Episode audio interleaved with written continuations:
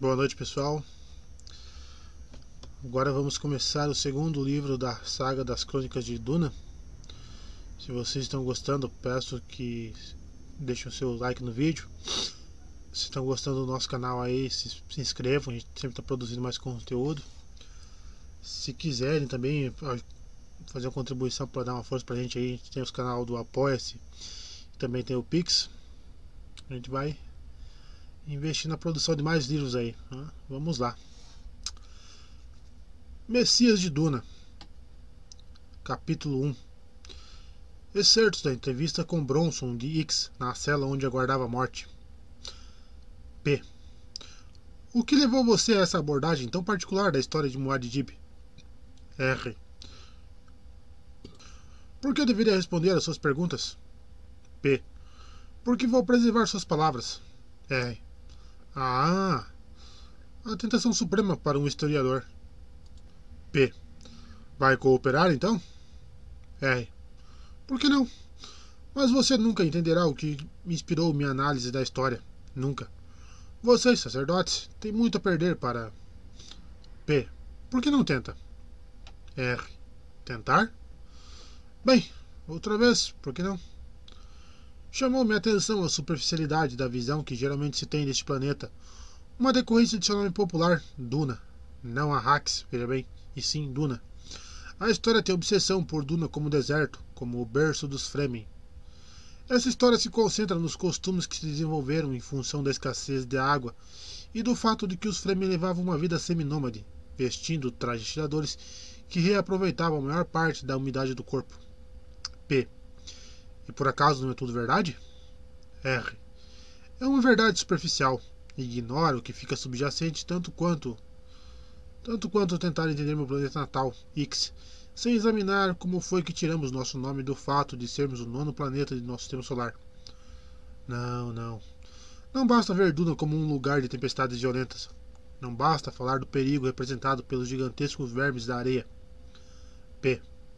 Mas essas coisas são cruciais para o caráter arraquino. R. Cruciais? Claro que sim. Mas gera um planeta de divisão única, da mesma maneira que Duna é um planeta de um só produto, pois é a fonte exclusiva da especiaria, o melange. P. Sim. Vejamos o que tem a dizer a respeito da especiaria sagrada. R. Sagrada? Assim como tudo que é sagrado, ela tira com uma mão o que oferece com a outra. Prolonga a vida e permite ao iniciado prever o futuro, mas o prende em um círculo cruel, marca-lhe os olhos como os seus foram marcados, um azul total sem o branco. Seus olhos, os órgãos da visão, tornam-se uma coisa só, sem contraste, uma visão única. P. Foi essa heresia que eu trouxe a esta cela. R. Foram seus sacerdotes que me trouxeram a esta cela. Como todos os sacerdotes, vocês logo aprenderam a chamar a verdade de heresia. P.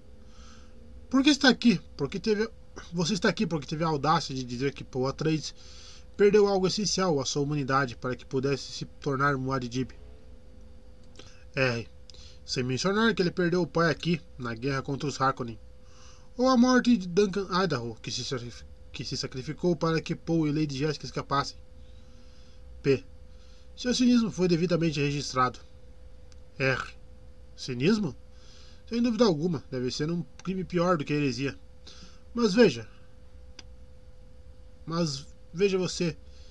Eu não sou realmente um cínico, sou apenas um observador e comentarista. Vi a verdadeira nobreza de Paul quando ele fugiu para o deserto com a mãe grávida. Naturalmente, ela era tanto um grande trunfo quanto um fardo. P. O defeito de vocês, historiadores, é não se dar por satisfeitos. Enxergam a verdadeira nobreza do sacro santo Muad'Dib, mas não deixam de acrescentar uma observação cínica. Não é à toa que também são denunciados pelas Bene Gesserit. R. Vocês, sacerdotes, fazem muito bem unir forças com a Irmandade das Bene Gesserit. Elas também sobrevivem porque escondem o que fazem. Não conseguem ocultar o fato de que Lady Jéssica era uma iniciada treinada pelas Bene Gesserit. Vocês também.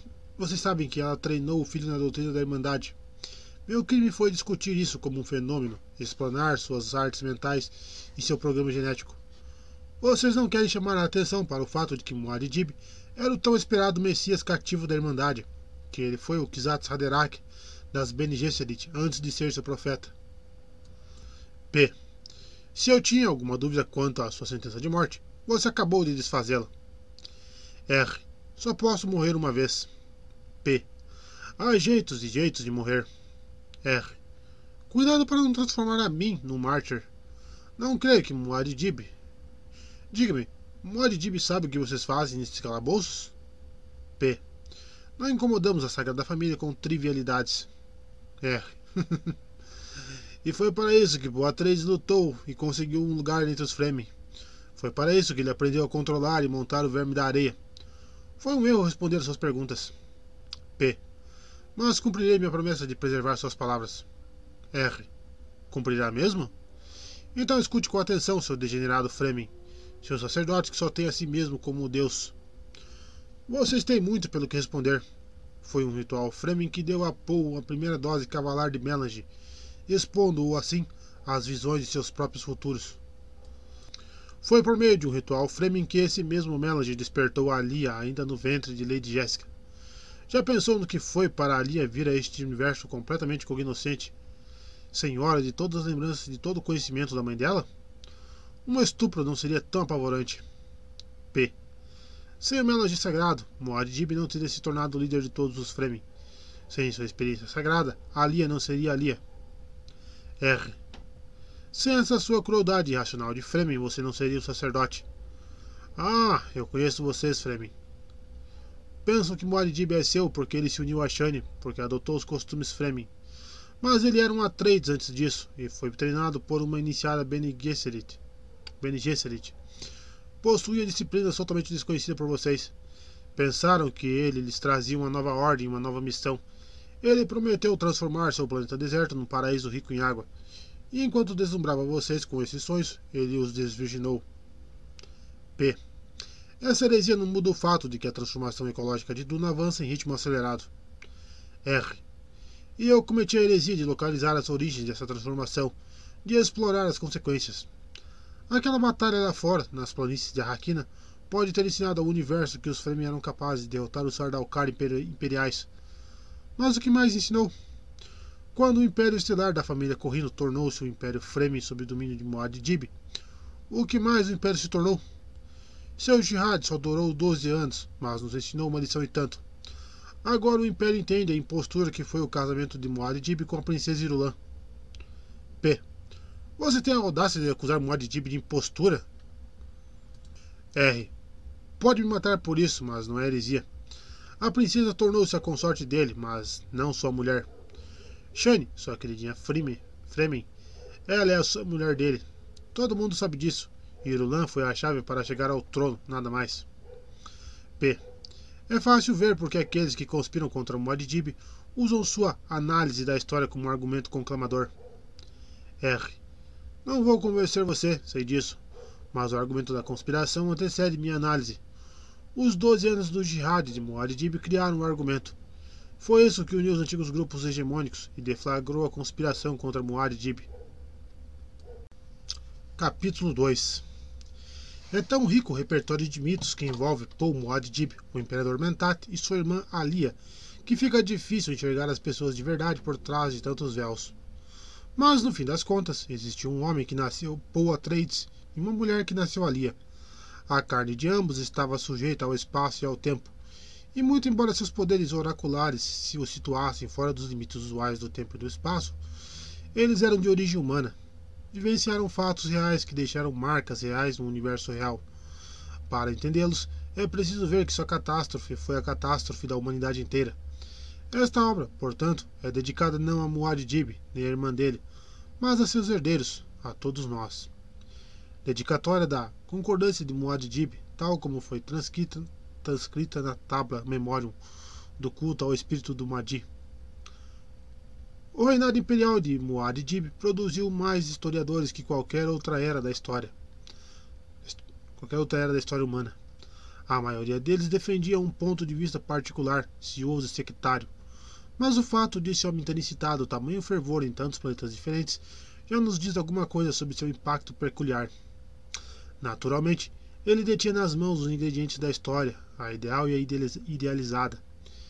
Esse homem, que nasceu Paul Atreides numa antiga família maior, recebeu o profundo treinamento Prana Bindo de Lady Jéssica, sua mãe Bene Gesserit, e, portanto, possuía um controle soberbo dos músculos e dos nervos. Contudo, mais do que isso, ele era um mentate, um intelecto cap cujas capacidades ultrapassavam as dos computadores mecânicos usados pelos antigos e proscritos pela religião. Acima de tudo, Muad'Dib era o Haderach, que o programa de reprodução da Irmandade buscava havia milhares de gerações. O Haderach, portanto, aquele capaz de estar em muitos lugares ao mesmo tempo, esse profeta, esse homem por meio de quem as Bene Gesserit esperavam controlar o destino da humanidade, esse homem tornou-se o imperador Muad'Dib e casou-se por conveniência com a filha do imperador Padixa que ele derrotou. Imagine o paradoxo, o fracasso implícito, pois sem dúvida você já leu as crônicas e conhece superficialmente os fatos. Os bravios de Muad'Dib realmente sobrepujaram o Padixa Shadan IV. Derrubaram as legiões do Sardaukar, as forças aliadas das Casas Maiores, os exércitos dos Harkonnen e os mercenários comprados com a verba aprovada pelo Lance Haad. Ele deixou a guilda espacial de joelhos e colocou a própria irmã, Alia, no trono religioso que as Bene Gesserit pensavam ser seu. Ele fez tudo isso e muito mais. Os missionários de Kizarat de Muad'Dib levaram sua guerra religiosa a todo o espaço num jihad cujo grande ímpeto durou apenas 12 anos padrão, mas nesse período o colonialismo religioso reuniu quase todo o universo humano sob uma mesma lei. Ele o fez porque a captura de Arrakis, o planeta mais conhecido como Duna, deu-lhe o monopólio da moeda definitiva do reino, a especiaria geriátrica, o melange, o veneno que concedia a vida. Eis aí mais um ingrediente da história ideal, uma matéria-prima cuja química psíquica desenredava o tempo. Sem o melange, as reverendas madres da Irmandade não conseguiam realizar suas façanhas de observação e controle da raça humana. Sem o Melange, os pilotos da guilda não conseguiam se locomover no espaço. Sem o Melange, bilhões e bilhões de cidadãos imperiais viciados na especiaria morreriam de abstinência. Sem o Melange, Pomo Adidib não era capaz de profetizar. Sabemos que esse momento de poder supremo encerrava o fracasso. Só pode haver uma resposta de que a só pode haver uma resposta. A de que a predição total e absolutamente precisa é letal. Outras crônicas afirmam que o Adidib foi derrotado por conspiradores óbvios. A Guilda, a Irmandade e os amoralistas científicos dos Bene Telelax, com disfarce de seus dançarinos faciais. Outras crônicas destacam os espiões infiltrados no lar de Muad'Dib. Dão grande importância ao tarô de Duna, que obscureceu os poderes proféticos de Muad'Dib. Algumas demonstram como Muad'Dib foi levado a aceitar os serviços de, uma, de um Gola, o corpo que trouxeram da morte e treinaram para destruí-lo. Mas certamente devem saber que esse Gola era Duncan Idaho, o lugar-tenente dos Atreides que pereceu para salvar a vida do jovem Paul. Ainda assim, elas descreveram a cabala do Kizarat, liderada por Korba, o panigerista.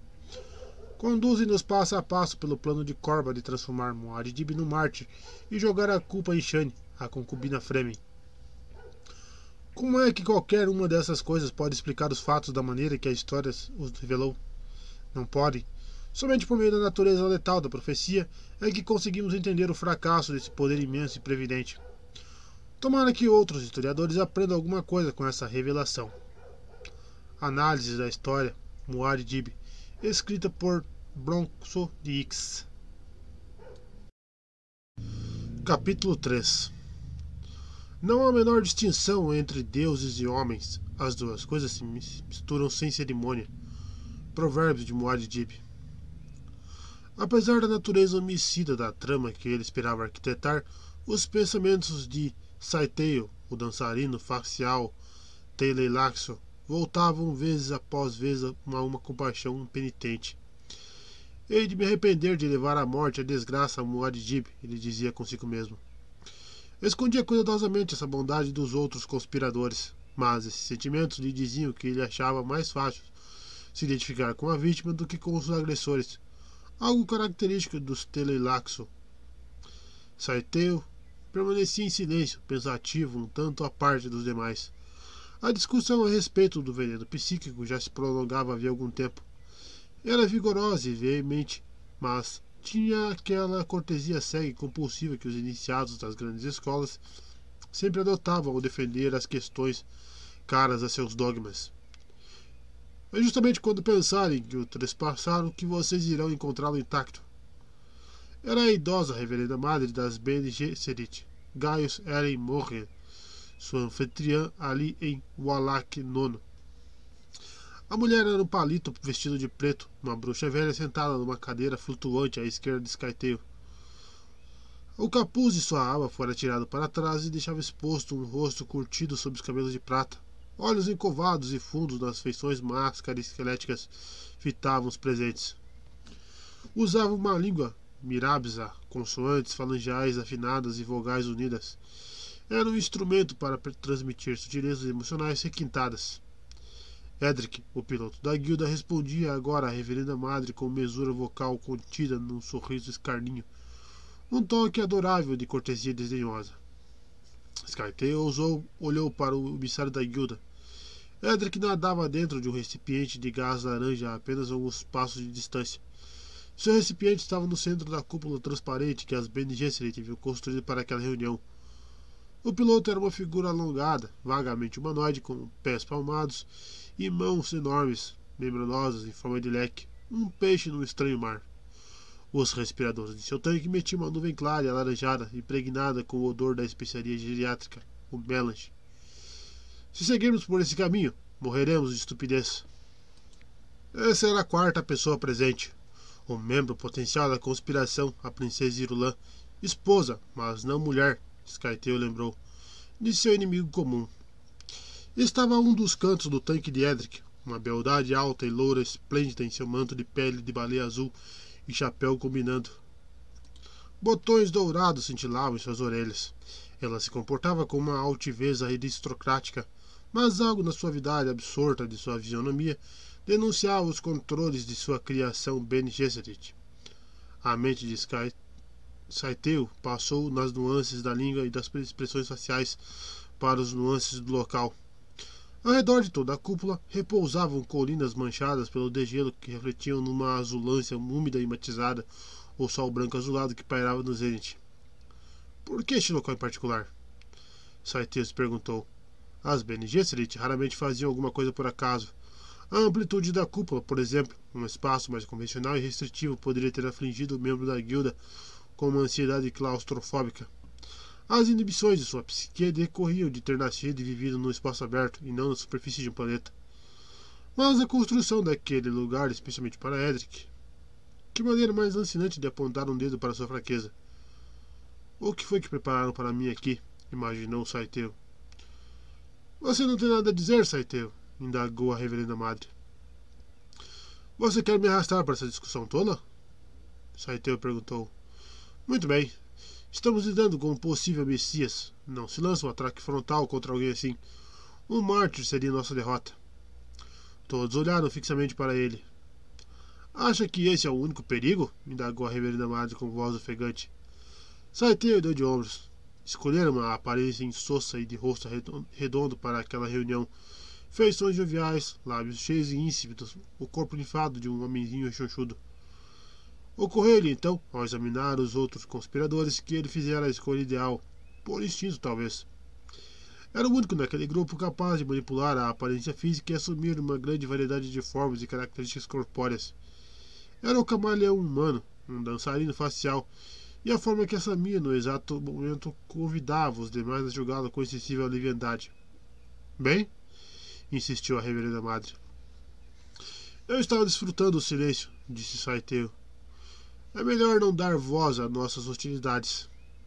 A reverenda madre recuou e Saiteio viu que ela o reavaliava. Todos ali eram produtos do profundo treinamento pranabindo, capazes de controle muscular e nervoso que poucos seres humanos chegavam a alcançar. Mas Saiteu, um dançarino facial, tinha músculos e ligações nervosas que os demais não possuíam, além de uma qualidade especial de simpatia, a intuição de um mímico, que lhe permitia assumir a psique tanto quanto a aparência de uma outra pessoa. Saiteu deu-lhe tempo suficiente para completar a reavaliação e disse: Veneno. Pronunciou a palavra com a tonalidade que dava a entender que somente ele compreendia seu significado secreto. O meu Draguilda se agitou e sua voz saiu retumbando do globo falante, resplandecente que orbitava um dos cantos de seu tanque logo acima de Irulan. Estamos discutindo veneno psíquico e não físico. Saiteu riu. O riso, em Mirabsa, era capaz de esfolar um oponente, e ele não foi nada comedido. Irulan abriu um sorriso de apreço, mas os cantos dos olhos da reverenda madre revelaram um tênue sinal de raiva. Pare com isso, falou Morre ríspida. Saiteu parou, mas agora tinha a atenção deles. Edric, calado e furioso. A reverenda madre alerta mesmo com raiva. Irulan entretida, mas intrigada. Nosso amigo Edric está sugerindo, disse Saiteu, que as duas bruxas Bene Gesserit, treinadas em todas as sutilezas, ainda não aprenderam as verdadeiras utilidades do engodo. Morrian se virou para fitar as colinas geladas do, do planeta sede das Bene Gesserit. Ela começava a enxergar que, o que era imprescindível ali. Percebeu Saiteu. Ótimo. Irulan, contudo, era uma outra questão. É ou não é um de nós, Saiteu? Edric perguntou, fitando o Telelax com seus olhinhos de roedor. Minha lealdade não é o problema, disse Saiteu. Manteve sua atenção em Irulan. Está se perguntando, princesa, se foi para isso que se deslocaram tantos parsecs que correu, que correu tantos riscos? Ela concordou com a cabeça. Teria sido para trocar chavões com um peixe humanoide ou discutir com um dançarino facial Telelax gorducho? perguntou Saiteu. Ela se afastou um passo do tanque de Edric, sacudindo a cabeça, incomodada com o odor copioso de Melange. Edric aproveitou o momento e mandou uma pílula de Melange para dentro da boca. Ele ingeria a especiaria, respirava e, sem dúvida alguma, bebia, observou Saiteu. Compreensível, pois a especiaria acentuava a presciência de um piloto, conseguindo o poder de dirigir um paquete da guilda pelo espaço a velocidades transluz. Com a percepção induzida pela especiaria, ele encontrava a linha do futuro da nave que evitaria o perigo. Edric faria uma outra espécie de perigo no momento. Edric farejava uma outra espécie de perigo no momento. Mas talvez a muleta que era sua presciência não o encontrasse. Acho que foi um erro ter vindo aqui, falou Irulan. A reverenda madre se virou, abriu os olhos, fechou-os num gesto curiosamente reptiliano. Saiteio desviou o olhar de Irulan para o tanque, convidando a princesa a dividir com ele seu ponto de vista. Saiteio sabia que ela veria Edric como uma figura repulsiva. O olhar atrevido, as mãos e os pés monstruosos movendo-se mansamente no gás, o tormeirinho fumarento de contracorrentes alaranjadas a seu redor. Ela ficaria intrigada com os hábitos sexuais da criatura. Imaginaria como seria estranho acasalar-se com alguém assim. Até mesmo o gerador de campo de força que recriava para Edric a ausência de peso do espaço agora serviria para distanciá-los. Princesa, disse Saiteu, graças a Edric, a visão oracular de seu marido não é capaz de descobrir por acaso certos acontecimentos, como este, supostamente. Supostamente, repetiu Irolan. De olhos fechados, a reverenda madre sentiu com a cabeça. O fenômeno da presciência é mal compreendido até mesmo por seus iniciados, disse. Sou navegador pleno da guilda e tenho o poder, afirmou Edric. A reverenda madre voltou a abrir seus olhos. Dessa vez, encarou o dançarino facial e seus olhos examinaram com aquela intensidade peculiar das Bene Gesserit. Ela ponderava minúcias. Não, reverenda madre, Saiteu murmurou. Não sou tão simples quanto aparentava ser. Não compreendemos esse poder de evidência, disse Rulan. Isso é fato.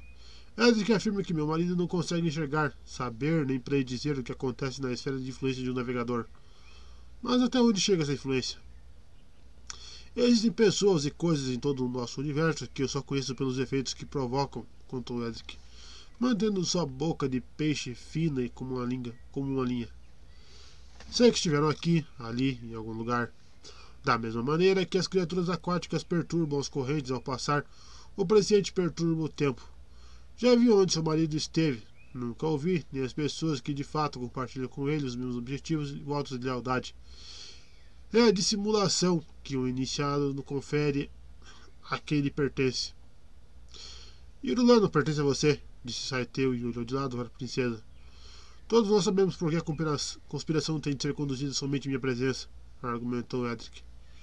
Usando a modalidade vocal que descobriu, que descrevia uma máquina, Irulan comentou: Você tem alguma serventia, pelo jeito.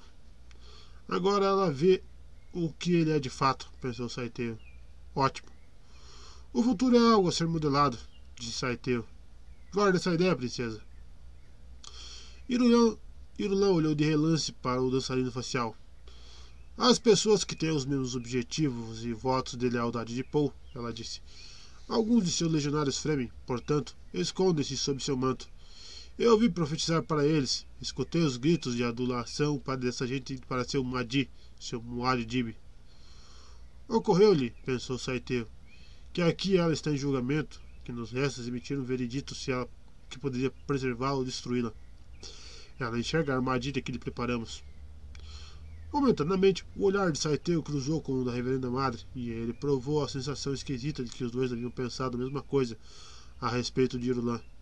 Claro que as Bene Gesserit haviam instruído sua princesa, a preparado com a mentira destra. Mas sempre chegava o um momento em que uma Bene Gesserit tinha de confiar em seus próprios instintos de treinamento. Princesa! Princesa, sei o que mais deseja do Imperador, disse Edric. E quem não o sabe? perguntou Irulan. Deseja ser mãe e fundadora da dinastia real, disse Edric, como se não tivesse ouvido. A menos que se una a nós, isso nunca acontecerá. Pode acreditar em minha palavra de oráculo. O imperador casou-se por motivos políticos, mas, nunca dividir, mas você nunca dividirá a cama com ele. Então o oráculo também é um voyeur, desdenhou Irulan. O imperador está muito mais casado com a concubina Fremen do que com você, gritou Edric. E ela não lhe dá um herdeiro, disse Irulan. A razão é a primeira vítima das emoções fortes, murmurou Saiteu. Ele sentiu a raiva de Irulan extravasar, viu sua reprimenda fazer efeito. Ela não lhe dá um herdeiro, explicou Irulan, delineando com a voz uma serenidade controlada. Porque, em segredo, eu venho lhe ministrando um contraceptivo. Era isso que queria que eu admitisse? Não seria nada mal se o imperador descobrisse, Edric falou sorrindo. Preparei mentiras para ele, disse Irulan. Ele pode ter o sentido para a verdade, mas é mais fácil acreditar em certas mentiras do que na verdade. Terá de se decidir, princesa, disse Saiteu. Mas entenda o que é que a protege. Pô, justo comigo, ela falou. Faço parte de seu conselho. Nos 12 anos em que foi sua princesa consorte, alguma vez ele lhe demonstrou menor simpatia? perguntou Edric. Irulan meneou a cabeça. Ele depôs seu pai com a famigerada horda Fremen que o servia. Casou-se com você para consolidar sua pretensão ao trono, mas nunca coroou imperatriz, disse Edric. Edric está tentando afetá-la com a emoção, princesa falou Saiteu. Não é interessante? Ela olhou para o dançarino facial, viu um sorriso atrevido no rosto dele. Respondeu com um levantar das sobrancelhas. Saiteu viu que agora ela estava completamente ciente de que, se deixasse aquela conferência sob a proteção de Edric, o que era parte da trama, aqueles momentos talvez passassem despercebidos pela visão oracular de Paul. No entanto, se ela não se comprometesse. Não lhe parece, princesa, que Edric exerce influência desmedida em nossa conspiração? perguntou Saiteu. Já concordei a acatar o melhor juízo que alguém ofereceu em nossos conselhos, disse Edric. E quem escolherá o melhor juízo? perguntou Saiteu. Quer que a princesa saia daqui sem se juntar a nós? indagou Edric. Ele quer que ela se comprometa de verdade, resmungou a reverenda madre. É bom não haver deslealdade entre nós. Saiteu viu que Roland relaxara e assumir uma postura meditativa, com as mãos ocultas nas mangas de seu manto. Estaria pensando na isca que Edric havia lhe oferecido. Fundar uma dinastia real. Estaria imaginando com que plano eles, os conspiradores teriam providenciado para se proteger dela. Estaria ponderando muitas coisas. Saiteu, falou Irolanco indo embora. Dizem que vocês, Telelaxo, têm um estranho sistema de honra. Suas vítimas sempre devem ter uma maneira de escapar. Se conseguir encontrá-la, concordou Saiteu. Sou uma vítima? perguntou Irulan. Saiteu deixou escapar uma gargalhada. A reverenda madre bufou desdenhosamente. Princesa, disse Edric com uma suave persuasão na voz. Já é uma de nós, não tenha receio disso. Não espera a família real para as suas superiores da Irmandade Ben Gesserit? Paul sabe que eu mando relatórios para minhas professoras. Mas não lhe fornece material para a forte propaganda contra seu imperador? perguntou Edric. Não nosso imperador, reparou Saiteu. Seu imperador. Irulan é Bene Gesserit o bastante para não deixar de perceber esse deslize.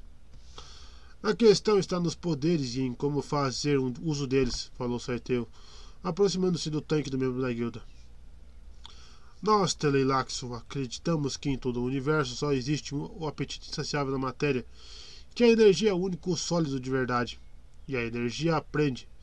Preste atenção no que digo, princesa. A energia aprende. A isso chamamos poder. Vocês não me convenceram de que conseguiremos derrotar o imperador, disse Rulan. Não convencemos nem sequer nós mesmos, falou Saiteu. Para onde quer que nos voltemos, continuou Irulan, somos confrontados pelo poder dele. É o Kizats Haderach capaz de estar em muitos lugares ao mesmo tempo. É o Mahdi cujo capricho mais simples é uma ordem absoluta para seus missionários do Kizarat.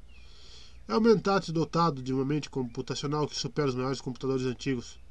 É o Muad'Dib, cujas ordens das legiões Fleming acabam despovoando planetas. Ele possui a visão oracular que enxerga o futuro, tem a configuração genética que nós, Ben Gesserit, tanto desejamos. Conhecemos seus atributos, interrompeu a reverenda madre, e sabemos que a abominação, sua irmã Alia, possui essa configuração genética. Mas também são seres humanos, os dois, portanto, têm fraquezas. E onde então, onde então essas fraquezas. E onde estão essas fraquezas humanas? perguntou um dançarino facial. Devemos procurá-la no braço religioso do seu jihad? É possível virar os Kizara do imperador contra ele? E quanto à autoridade civil das casas maiores? O Congresso do Landesrat conseguiria fazer mais do que lançar um protesto verbal? Eu sugiro o consórcio Ronet Ober Advancer Mercantiles, disse Edric, virando-se em seu tanque. A companhia CHOAM é negócio e o negócio segue o lucro. Ou talvez a mãe do imperador, completou Saiteu. Lady Jéssica, se entendi bem, continua em Cálada, mas mantém contato frequente com o filho. A cadela traiçoeira, disse Morgan sem alterar a voz. Como eu queria renegar estas minhas mãos que a treinaram. Nossa conspiração precisa de uma alavanca, propôs Saiteu. Somos mais. Somos mais que conspiradores, contrapôs a reverenda madre. Ah, sim, concordou Saiteu. Somos feitos da mesma energia e aprendemos rápido, o que faz de nós a única e verdadeira esperança, a salvação certa da raça humana. Falou na modalidade, na modalidade discursiva da convicção absoluta, o que talvez fosse o sarcasmo supremo, partindo como partia de um telelaxo. Aparentemente, só a reverenda madre entendeu a sutileza. Por quê? Ela indagou, dirigindo a pergunta a Saiteu. Antes que o dançarino facial conseguisse responder, Edric pigarreou e disse: Não vamos ficar aqui trocando bobagens filosóficas. Todas as perguntas podem ser reduzidas a uma só. Por que as coisas existem? Todas as questões religiosas, comerciais e governamentais têm um único corolário. Quem exercerá o poder? Há alianças, consórcios e complexos. Todos perseguirão miragens, a menos que busquem o poder. O resto é bobagem, como muitos seres pensantes acabam percebendo. Saitão encolheu os ombros, um gesto destinado exclusivamente à reverenda madre. Edric respondera por ele a pergunta que ela fizera. O idiota metido a pontificar era a maior fraqueza do grupo. Para garantir que a reverenda madre tinha entendido, Saiteio disse: Prestando muita atenção no professor, é que se aprende alguma coisa. A reverenda madre concordou lentamente com a cabeça. Princesa, decida-se, continuou Edric. Foi escolhida como instrumento do destino, mais refinado. Guarda os elogios para quem se deixa seduzir por eles, disse Roland. Ainda hoje você mencionou um fantasma, um espectro que podemos usar para contaminar o imperador. Explique-se. O Atreides derrotará a si mesmo, crocitou Edric. Chega de enigmas, disse Rulan. O que é esse tal fantasma? Um fantasma muito incomum, disse Edric. Tem um corpo e um nome. O corpo é, um, é de um renomado mestre espadachim conhecido como Duncan Idaho. O nome. Idaho está morto, Irulan falou. Paul lamentou muitas vezes a perda desse homem em minha frente. Ele viu Idaho morrer nas mãos do Sardaukar de meu pai. Mesmo derrotados, disse Edric, os Sardaukar de seu pai não perderam o juízo. Vamos supor que o ajuizado comandante do Sardaukar tenha reconhecido o mestre espadachim entre os cadáveres trucidados por seus homens. O que fazer? A serventia para tal corpo e tal treinamento, desde que haja com rapidez. Um gola telelaxo, sussurrou Irulan, olhando para o lado, olhando de lado para Saiteu. Saiteu, observando a atenção que ela lhe dedicava, exerceu seus poderes de dançarino facial. uma forma passando a outra, movimentos e ajustes de pele. No mesmo instante, havia um homem mais alto, havia um homem mais esbelto diante dela. O rosto continuava arredondado, só que mais moreno e com as feições ligeiramente achatadas. Os malares altos serviam de suporte para os olhos que, decididamente, ostentavam pregas e picânticas. Os cabelos eram negros e indisciplinados. Um gola com essa aparência, disse Edric apontando o saiteio. Ou simplesmente mais um dançarino facial? perguntou Irlan. Nada de dançarinos faciais, respondeu Edric. Um dançarino facial corre o risco de se expor sob um monitoramento prolongado. Não. Vamos supor que nosso ajuizado comandante do Sardalcar tenha preservado o corpo de Idaho para os tanques axolotes. Por que não? Este cadáver encerrava os músculos e os nervos de um dos melhores mestres espadachins da história. Um conselheiro dos Atreides, um gênio militar. Que desperdício perder todo esse treinamento e toda essa habilidade, sendo possível revivê-los para instruir Sardalcar. Não ouvi sequer rumores a respeito disso, e eu estava entre os confidentes de meu pai, disse Lan. Ah, mas seu pai era um homem derrotado, e daí a poucas horas você seria vendido para o novo imperador, argumentou Edric. E o fizeram? Ela indagou. Com um ar enfurecedor de complacência, Edric disse: Vamos supor que nosso ajuizado, comandante de Sardalcar, sabendo que era necessário agir com rapidez, tenha enviado imediatamente o corpo preservado de Idaho para os Bene Telelax. Vamos supor ainda que o comandante e seus homens tenham morrido antes de passar a informação ao seu pai. De qualquer maneira, ele não teria muito o que fazer com ela. Restaria, portanto, uma evidência física, um pedaço de carne enviado aos Telelaxo. Obviamente, só havia uma maneira de enviá-lo, ou seja, no paquete. Nós, da guilda, naturalmente, estamos a par de toda a carga que transportamos.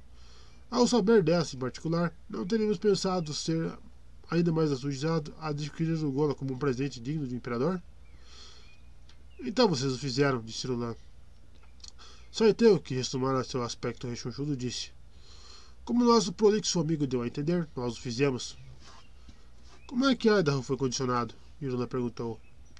Idaho? Perguntou Edric olhando para o telelaxo. Você conhece algum Idaho, Saiteu? Vendemos a vocês uma criatura chamada Height, disse Saiteu. Ah, sim, Height, fez Edric. Por que foi que vocês venderam uma nossa? Porque um dia criamos o nosso próprio Kizatz Haderach, respondeu Saiteio. Com um movimento rápido de sua cabeça idosa, a reverenda madre olhou para ele. Vocês não nos contaram, acusou. Vocês não perguntaram, disse Saiteio. Como foi que dominaram o seu, seu Como foi que dominaram o seu Kizatz Haderach? perguntou Irulan. Uma criatura que passou a vida criando uma representação particular de sua personalidade prefere morrer a se tornar a antítese dessa representação, respondeu Saiteu. Não entendi, especulou Edric. Ele se matou, resmungou a reverenda madre. Entendeu-me perfeitamente, reverenda madre, avisou Saiteu, usando uma modalidade vocal que dizia: Você não é um objeto sexual, nunca foi um objeto sexual, não pode ser um objeto sexual. O Telelaxo esperou a ênfase flagrante calar no espírito. Ela não podia interpretar a intenção dele de outra maneira. A percepção tinha de passar pela raiva e chegar à consciência de que o telelaxo certamente não poderia fazer uma acusação como aquela, conhecendo como devia conhecer os requisitos reprodutivos da Irmandade. Suas palavras, porém, encerravam um insulto sórdido que divergia completamente do caráter de um telelaxo. Prontamente usando a modalidade de conciliadora da Mirabasa, Edric tentou amenizar a situação. Saiteio, você nos, você nos disse que vendeu Height porque partilhava conosco o desejo de usá-lo. Edric, fique calado até eu lhe dar permissão para falar, advertiu Saiteu. E quando o membro da guilda começou a protestar, a reverenda Mata gritou: Cala a boca, Edric! O membro da guilda debateu-se, agitado, e recuou para o fundo de seu tanque. Nossas próprias emoções transitórias não são pertinentes a uma solução do problema comum, disse Saiteu. Elas anuviam o raciocínio, porque a única emoção relevante é o medo fundamental que nos trouxe a esta reunião. Entendemos, anuiu Irulan, olhando de relance para a reverenda madre. É forçoso que enxergue as perigosas limitações de nosso escudo, insistiu Saiteu. O oráculo não se encontra por acaso aquilo que não é capaz de compreender. Você é ardiloso, Saiteu, falou Irulan. A extensão de meu ardil ela não pode adivinhar, pensou Saiteu. Quando isto acabar, teremos um Kizat Hadarak que conseguiremos controlar. Esses aí não terão nada. De onde saiu o seu Kizat Haderach? A reverenda madre perguntou. Trabalhamos com várias essências puras, explicou Saiteu. A pureza do bem e a pureza do mal. Um vilão em estado puro que se delicia apenas provocando a dor e o terror pode ser bastante destrutivo. O velho barão Harkonnen, o avô de nosso imperador, ele era uma criação dos Telelaxo? perguntou Irulan. Não era uma das nossas, respondeu Saiteu. Mas até aí a natureza costuma produzir criações tão mortíferas quanto as nossas. Nós só as produzimos em condições nas quais possamos estudá-las. Não serei ignorado e tratado dessa maneira, Edric protestou. Quem é que me esconde desta. Quem é que esconde esta reunião da. Estão vendo? perguntou Saiteu. De quem é o melhor juízo que nos oculta? Qual juízo? Quero discutir a maneira como vamos entregar Hart ao Imperador, insistiu Edric. Se entendo, se bem entendo, Hart espelha o antigo código moral que o Atreides aprendeu em seu planeta natal. Hart deve facilitar a ampliação da natureza moral do Imperador, a delimitação dos elementos positivos e negativos da vida e da religião. Saiteu sorriu, lançando sobre os companheiros um olhar benigno. Era como ele havia sido levado a esperar. A idosa, reverenda madre, usava suas emoções feito uma foice. Irulan tinha sido bem treinada para uma tarefa na qual havia fracassado, uma criação defeituosa das Bene Gesserit. Edric não era mais, e nem menos, que a mão do mágico, capaz de ocultar e distrair. Por hora, Edric voltara a cair num silêncio taciturno enquanto os demais o ignoravam. Devo entender que esse Hart foi criado para envenenar a psique de Paul? perguntou Irulan. Mais ou menos, respondeu Saiteu. E quanto ao Kizarat? perguntou Irulan. Basta um ligeiro deslocamento da ênfase, uma glisada das emoções para transformar a inveja em inimizade, falou Saiteiro. E a CHOAM? Irulan perguntou. Fica lá do lado onde estiver o lucro, disse Saiteiro. E os outros grupos hegemônicos? Invoca-se o nome do governo, respondeu Saiteu. Anexaremos os menos poderosos em nome da moral e do progresso. Nossa oposição morrerá graças às suas próprias complicações. A Lia também? Hart Angola com mais de uma finalidade, falou Saiteu. A irmã do imperador está numa cidade tal está numa idade tal que pode se deixar distrair por um homem encantador projetado com este fim. Ela se verá atraída por sua masculinidade e habilidades como mentate. Mokrigan deixou que seus olhos idosos se regalassem de surpresa. O golo é um mentate? É uma manobra perigosa. Para ser preciso, o mentate tem de, tem de receber dados precisos, disse Roland. E se Paul pedir que ele defina o motivo de nosso presente? Hait dirá a verdade, explicou Saiteu. Não fará a menor diferença. Assim vocês deixam uma escapatória para Paul, deduziu Lan. Um mentate, murmurou Morrian. Saiteu olhou para a idosa reverenda madre e enxergou os preconceitos antigos que matizavam suas reações. Desde a época do jihad buteriano, quando as máquinas pensantes foram varridas de boa parte do universo, os, os computadores inspiravam desconfiança. Emoções antigas também batizavam o computador humano. Não gosto da maneira como você sorri, Morrian disse repentinamente, falando com a modulação da verdade, ao fulminar Saiteu com os olhos. Usando a mesma modulação, Saiteu falou: Eu não estou nem aí se você gosta ou não, mas temos de trabalhar juntos. Todos nós vemos essa necessidade. Olhou para o membro da guilda. Não é, Edric? Suas lições são dolorosas, disse Edric. Suponho que você queira deixar claro que eu não posso fazer valer minhas opiniões sobre o juízo combinado de seus colegas conspiradores. Viram? É possível educá-lo, disse Saiteu. Também vejo outras coisas, Edric resmungou. O Atreides detém o monopólio da especiaria. Sem ela não consigo sondar o futuro. As Bene Gesserit perdem seu sentido para a verdade. Temos nossos estoques, mas eles não são infinitos. O Melange é uma moeda de troca forte. Nossa civilização tem mais de uma moeda, Saite falou. Portanto, a lei da oferta e da procura não funciona. Está pensando em roubar o segredo? Morrião ofegou. Ele tem um planeta guardado por aqueles Fremen malucos. Os Fremen são civilizados, educados e ignorantes, disse Saiteu. Não são malucos. São treinados para acreditar, não para reconhecer. A fé pode ser manipulada, só o conhecimento é perigoso. Mas me restará alguma coisa para fundar uma dinastia mas me restará alguma coisa para fundar uma dinastia real? Niluna perguntou. Todos ouviram o compromisso na voz dela, mas só Edric sorriu diante dessa constatação. Alguma coisa, disse Saiteu. Alguma coisa. Será o fim desse Atreides como força dominante, comentou Edric. Imagino que outras pessoas não tão dotadas de poderes oraculares já tenham previsto isso, declarou Saiteu. Para elas, Maktub Almela, como dizem os Fremen. A coisa foi escrita com sal, traduziu Ulan. Quando ela falou, Saiteu identificou o que as Bene Gesserit haviam colocado ali para ele. Uma mulher bela e inteligente que nunca seria sua. Ah, bem, ele pensou. Talvez eu a copie para outra pessoa.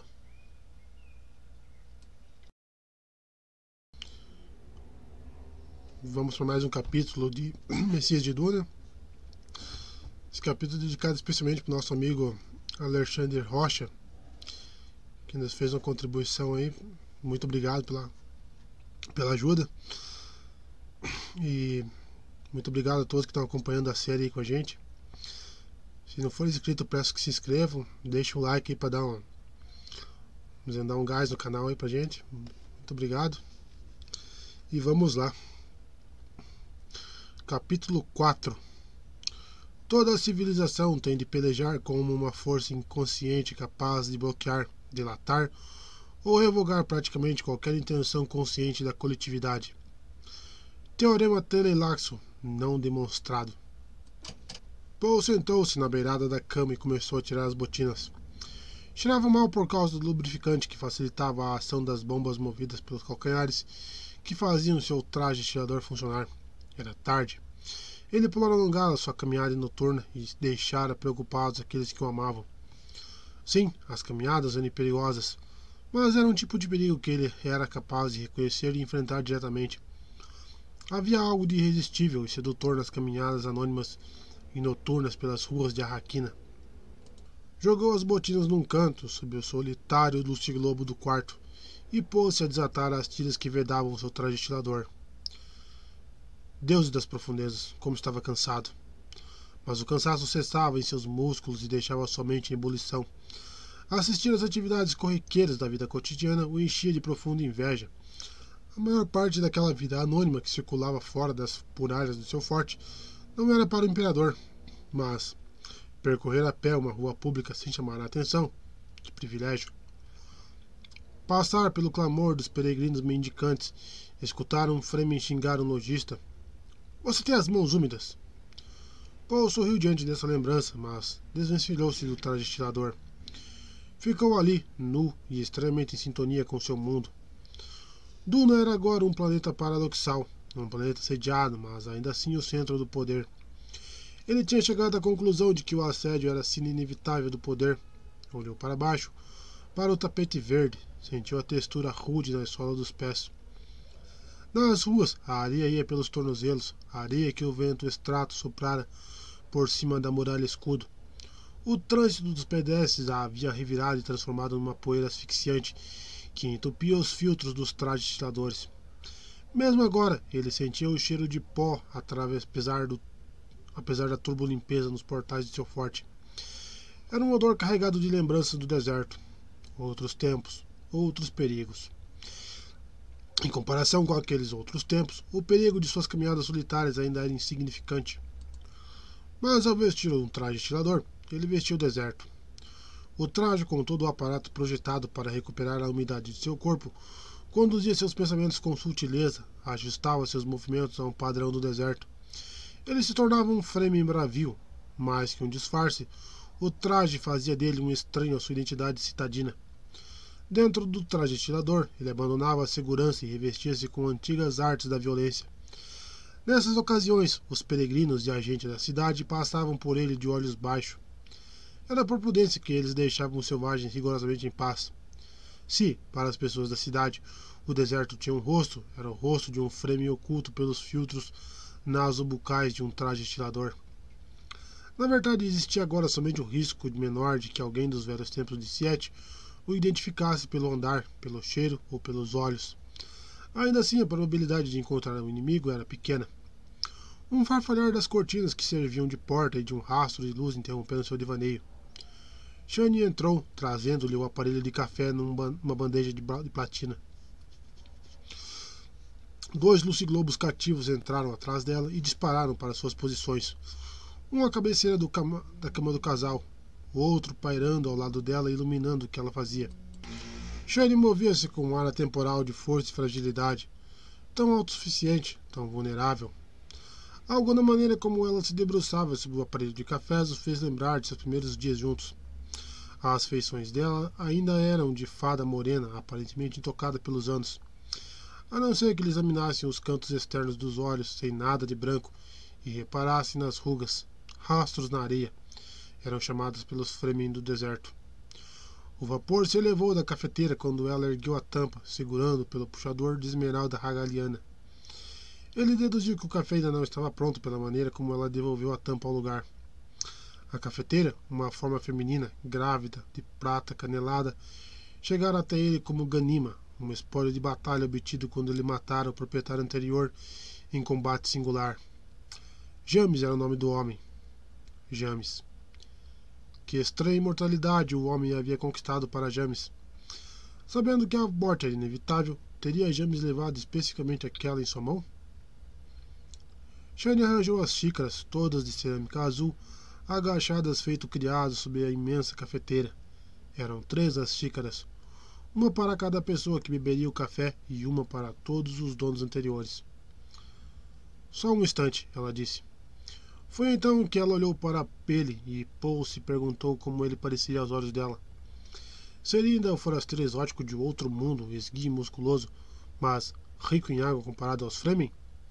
Continuaria a ser o Uzul de seu nome tribal, que a havia tomado no tal dos Fremen quando eram fugitivos no deserto? Paul baixou os olhos e fitou o próprio corpo, músculos rijos e esbelto. Algumas cicatrizes novas, mas basicamente o mesmo, apesar dos doze anos passados como imperador. Ergueu o olhar, viu de relance seu rosto no espelho da prateleira, os olhos fremem de azul sobre azul, um sinal de que dependia da especiaria. O nariz pronunciado dos Atreides parecia ser o neto perfeito de um Atreides que morrera na arena de touros para brindar sua gente com um espetáculo. Uma coisa que o velho dissera se insinuou na mente de Paul. Quem governa assume uma responsabilidade irrevogável pelos governados. Você é um fazendeiro. Isso exige, em certos momentos, um ato de amor altruísta que talvez pareça apenas divertido para aqueles a quem você governa. As pessoas ainda se lembravam daquele velho com afeto. As pessoas ainda se lembravam daquele velho com afeto. E o que foi que fiz pelo nome dos Atreides? Paul se perguntou. Soltei o lobo entre as ovelhas. Por um instante ele contemplou toda a morte e violência que ocorreu em seu nome. Já para a cama, disse Shane num tom vigoroso de comando que, como Paul sabia, teria chocado seus súditos imperiais. Ele obedeceu, deitou-se com as mãos atrás da cabeça, deixando-se embalar pela familiaridade agradável dos movimentos de Shane. O quarto onde estavam, de repente, pareceu-lhe tão engraçado não era de modo algum como o populacho certamente imaginava o quarto do dormir do imperador. A luz amarela dos luciglobos inquietos deslocava as sombras de uma série de jarros de vidro coloridos sobre uma prateleira atrás de Shane. Paul fez o inventário dos jarros sem dizer a palavra. Os ingredientes secos da, da farmacopéia do deserto, ungüentos, incenso, recordações, uma pitada da areia de Siet Tabre, uma mecha dos cabelos de seu primeiro filho, morto havia tempos. Havia doze anos, um inocente morto na batalha que fizera de Paul o imperador. O odor penetrante de café de especiaria tomou o quarto. Paul inalou e seu olhar recaiu sobre uma tigela amarela ao lado da bandeja onde Shane preparava o café. A tigela continha amendoins. O inevitável farejador de venenos instalado sobre a mesa passou seus braços de inseto por cima da comida. O farejador o irritava. Nunca precisaram de farejadores quando viveram no deserto. O café está pronto, falou Shane. Está com fome? A resposta negativa e zangada de Paul foi abafada pelo grito sibilante de um cargueiro de especiaria que partiu do campo à entrada de Arraquina e lançou-se na direção do espaço. Mas Shane viu que ele estava zangado, serviu o café, colocou uma xícara perto da mão dele. Ela se sentou ao pé da cama, expôs as pernas dele, começou a massageá-la nos pontos onde os músculos formavam nódulos de tanto andar com o traje estilador. Baixinho, com um ar de casualidade que não o enganou, ela disse: Vamos discutir o desejo de Irulan de ter um filho. Os olhos de Poe abriram-se de repente. Ele observou Shane com cuidado. Não faz nem dois dias que Irulan voltou de Wallach. Ela já foi azucrinar você? Não discutimos as frustrações dela, disse Shane. Poe obrigou somente a ficar em estado de alerta. Examinou Shane à luz dura das minúcias da observação. A doutrina Bene Gesserit que a mãe lhe ensinara, violando seus votos. Era uma coisa que ele não gostava de fazer com Shane. Parte do encanto que ela exercia sobre ele residia no fato de ser tão raro Poe precisar usar com ela seu poder de identificar a tensão crescente. Shane, em geral, evitava as perguntas indiscretas. Era fiel ao conceito Fremen de boas maneiras. Suas perguntas costumavam ser práticas. O que interessava a Shane eram os fatos relacionados à posição de seu homem, à força dele no conselho, a lealdade de suas legiões, as habilidades e os talentos de seus aliados. Ela guardava na memória catálogos de nomes, pormenores e suas referências cruzadas. Era capaz de recitar rapidamente as principais fraquezas de cada inimigo conhecido, os possíveis preparativos das forças opositoras, os planos de batalha de seus líderes militares, o instrumental e as capacidades produtivas das indústrias de base. Por que então? Paul se perguntou. Ela indagava a respeito de Irulan. Causei-lhe aborrecimento? disse Shane. Não foi essa a minha intenção. E qual foi sua intenção? Ela sorriu timidamente, enfrentando o olhar dele. Se está zangado, meu amor, por favor, não esconda. Paul voltou a afundar na cabeceira da cama. Devo repudiar Irulan? Irulan? Ele perguntou. Sua serventia agora é limitada e não gosto das coisas que estou captando a respeito dessa viagem ao planeta sede da Irmandade. Não a repudie, respondeu Shane. Continuou massejando as pernas dele e falou prosaicamente. Você já disse muitas vezes que ela é seu contato com nossos inimigos, que você consegue decifrar os planos deles nas ações dela. Então por que pergunta a respeito do desejo de Irulan de ter um filho? Acho que nossos inimigos ficariam desconcertados e Irulan estaria numa posição vulnerável se você engravidasse. Pelo movimento da mão dela em suas pernas, ele entendeu que aquela declaração, o que aquela declaração custara a Shane. Formou-se um nó em sua garganta. Baixinho ele disse: Shane, querida, jurei nunca levar Irulan para a cama. Um filho daria a ela poder em demasia. Quer que ela tome o lugar que é seu? Eu não tenho lugar. Nada disso, Sirraia, minha primavera no deserto. Para que essa preocupação repentina com Irulan? Preocupo-me com você e não com ela. Se ela esperasse um filho Atreides, os amigos dela questionariam sua lealdade. Quanto menos nossos inimigos confiarem nela, menor será sua utilidade para eles. Um filho de Irulan poderia ser sua morte, Shane, disse Paul. Sabe como são as tramas neste lugar. Abarcou forte com o movimento do, movimento do braço. Você precisa de um herdeiro, ela acrescentou. Ah, então era isto. Shane não lhe dera um filho. Portanto, outra pessoa tinha de fazê-lo. Por que não Irulan? Era assim que funcionava a mente de Shane. Ela tinha de ser o fruto de um ato e tinha de ser um fruto de um ato de amor, pois todo o império tinha, reconhecidamente, fortes tabus contra métodos artificiais. Shane chegara a uma decisão Fremen. Poe examinou-lhe o rosto sob essa nova luz era um rosto que, de certo modo, ele conhecia melhor que o seu próprio. Ele vira aquele rosto enternecido de paixão, na suavidade do sono, tomado por temores, zangas e tristezas. Ele fechou os olhos e Shane reapareceu em suas lembranças como menina, coberta de primavera, cantando, despertando ao lado dele, tão perfeita que, só de vê-la, ele se deixava consumir. Em sua memória, ela sorria, tímida a princípio, depois digladiando-se com a visão como se ansiasse fugir. A boca de Paul ficou seca. Por um instante suas narinas provaram a fumaça de um futuro devastado e a voz de uma outra espécie de visão que o mandava se desvencilhar, desvencilhar, desvencilhar.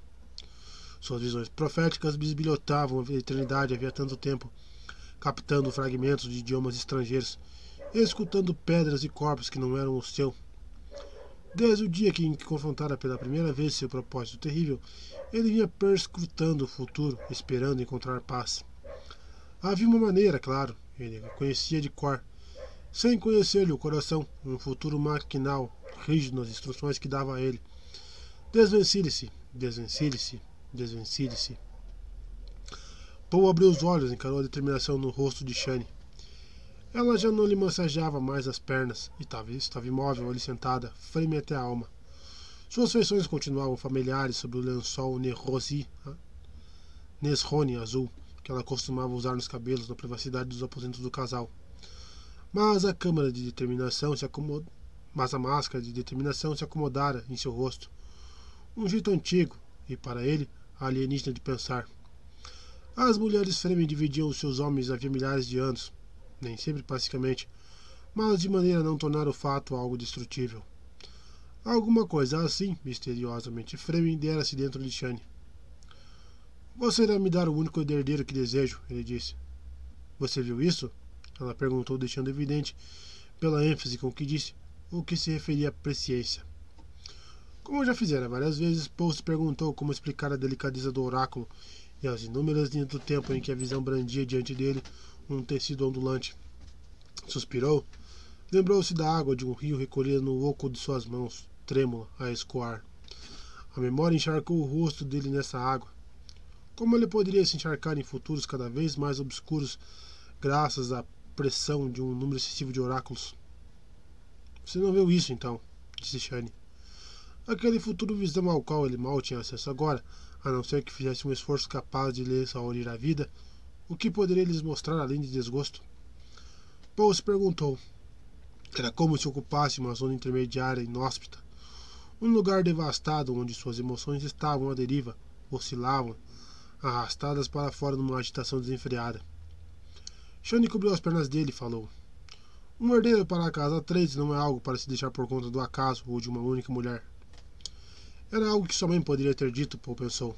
Imaginou-se Lady Jessica andara se comunicando secretamente com Shane. Sua mãe pensaria, sua mãe pensaria na casa Atreides. Era um padrão que as Bene Gesserit haviam engendrado e inculcado nela pelo condicionamento, e que ainda valia mesmo então, com todas as forças de Jéssica dirigidas contra a Irmandade.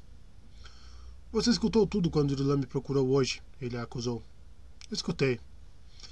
Ele falou sem olhar, ela falou sem olhar para ele.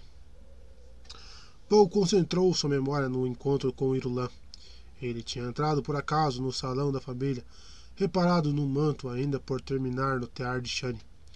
O lugar tinha um odor acre de verme, um cheiro ruim que quase chegava a esconder o aroma picante e subjacente de canela do melange. Alguém havia derramado a essência inalterada de especiaria e a deixado ali para combinar com o tapete feito de especiaria. Não fora uma combinação feliz. A essência da especiaria dissolvera o tapete. Marcas oleosas haviam coagulado no assoalho de Pedraplas, onde antes estivera o tapete. Ele cogitou mandar alguém para limpar aquela bagunça, mas Rara, esposa de Stilgar e amiga mais chegada de Shane, entrou para anunciar entrou para anunciar Irulan. Foi obrigado a conduzir a entrevista com aquele cheiro ruim no ar.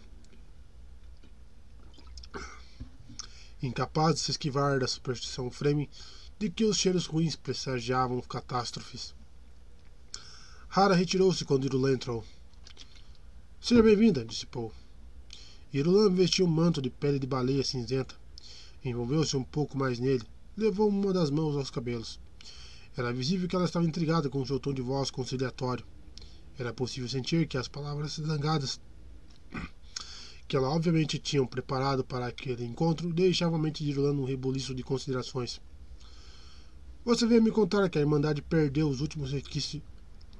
Você veio me contar que a Irmandade perdeu os últimos resquícios de moralidade. Ele se antecipou. Não é perigoso ser tão ridículo? Ela perguntou. Ridículo e perigoso, uma aliança questionável. Seu treinamento clandestino de Bene Gesserit detectou que ela reprimiu o impulso de se retirar esforço expôs um vislumbre rápido de medo subjacente, e ele viu que ela fora incumbida com uma tarefa que não a agradava. Espera um pouco demais de uma princesa de sangue real, ele disse. Irlan ficou extremamente imóvel, e Paul percebeu que ela havia se fechado numa espécie de morsa de autocontrole. Um fardo realmente pesado, ele pensou, e perguntou-se por que as visões prescientes não haviam lhe trazido nenhum vislumbre daquele futuro possível. Aos poucos, Irulan foi relaxando. Chegaram à conclusão de que não havia por que se entregar ao medo, não havia por que bater em retirada. Você deixou o tempo atmosférico seguir um padrão muito primitivo, ela comentou, esfregando os braços, braços por baixo do manto. Estava seco que houve uma tempestade de areia hoje. Nunca vai permitir que chova aqui? Você não veio aqui falar do tempo. Paul viu-se imerso em duplos sentidos. O estaria tentando lhe contar alguma coisa que o treinamento dela não lhe permitia dizer em público? Parecia que sim. Era como se o tivessem repentinamente lançado ao sabor da corrente e ele agora tivesse de nadar contra a maré e voltar a um lugar seguro. Eu preciso ter um filho. Ele balançou, ele balançou a cabeça de um lado para outro. Terei o que quero, ela gritou. Se for necessário, encontrarei outro, encontrarei outro pai para meu filho. Vou botar chifres em sua testa e quero ver se você Quero você ter a audácia de me denunciar. Pode me botar os chifres que quiser, mas nada de filhos. Como é que você vai me pedir? Com um sorriso de extrema gentileza, ele falou. Eu a mandaria estrangular se chegasse a esse ponto.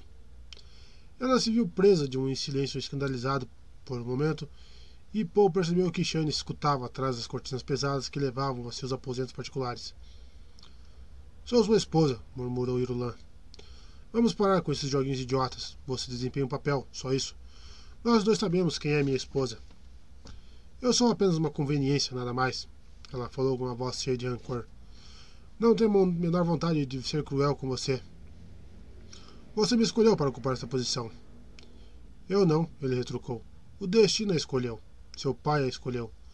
As Gesserit a escolheram. A guilda a escolheu. E eles a escolherão de novo. Para que a escolheram, Irulã? Por que não posso ter um filho seu? Porque eis aí um papel para o qual você não foi escolhida. É meu direito dar à luz ao herdeiro real. Meu pai foi. Seu pai foi e é um animal. Nós dois sabemos que ele perdeu praticamente todo o contato com a humanidade que deveria governar e proteger. E por acaso odiavam. E por acaso odiavam menos do que odiam você? Ela atacou. Boa pergunta, ele concordou e um sorriso robusto, zombeteiro, resvalou os cantos de sua boca. Você diz não ter a menor vontade de ser cruel comigo, mas. E é por isso que aceito que você tenha quem quiser como amante. Mas veja bem, arranje um amante, mas não traga para minha casa nenhum filho espúrio. Eu renegaria a criança. Não me recuso a permitir que você se una a outros homens, contanto que mantenha a discrição. E não tenha filhos. Seria estupidez me sentir de qualquer forma de outra maneira nessas circunstâncias. Mas não abuse dessa permissão que concedo com tanta generosidade. No que diz respeito ao trono, eu decido quem o herdará. Não as Bene Gesserit, nem a guilda. É um dos privilégios que conquistei ao esmagar as legiões de Sardaukar de seu pai lá fora, na planície de Arraquina. A culpa será sua, então, disse Roland girando nos calcanhares e saindo majestosamente do aposento. Rememorando o encontro naquele momento, Paul extraiu de lá sua percepção e concentrou-se em Shane, sentada ao seu lado na cama. Ele entendia os próprios sentimentos ambivalentes em relação a Irulan. Entendia a decisão frame de Shane. Em outras circunstâncias, Shane e Irulan poderiam ter sido amigas. O que decidiu? Shane perguntou. Nada de filhos, ele respondeu. Shane fez o sinal frame da daga Cris com o indicador e o polegar da mão direita. Poderia chegar a esse ponto, ele concordou. Não acha que um filho resolveria as coisas com Irulan? Ele perguntou. Só um idiota pensaria assim. Não sou idiota, meu amor. Ele foi tomado pela raiva. Nunca disse que era. Mas não estamos discutindo o maldito romance água com açúcar. É uma princesa de verdade que temos ali no fim do corredor. Ela foi criada em meio a todas as intrigas asquerosas de uma corte imperial. Para ela, tramar é algo tão natural quanto escrever suas histórias imbecis. Não sou imbecis, meu amor.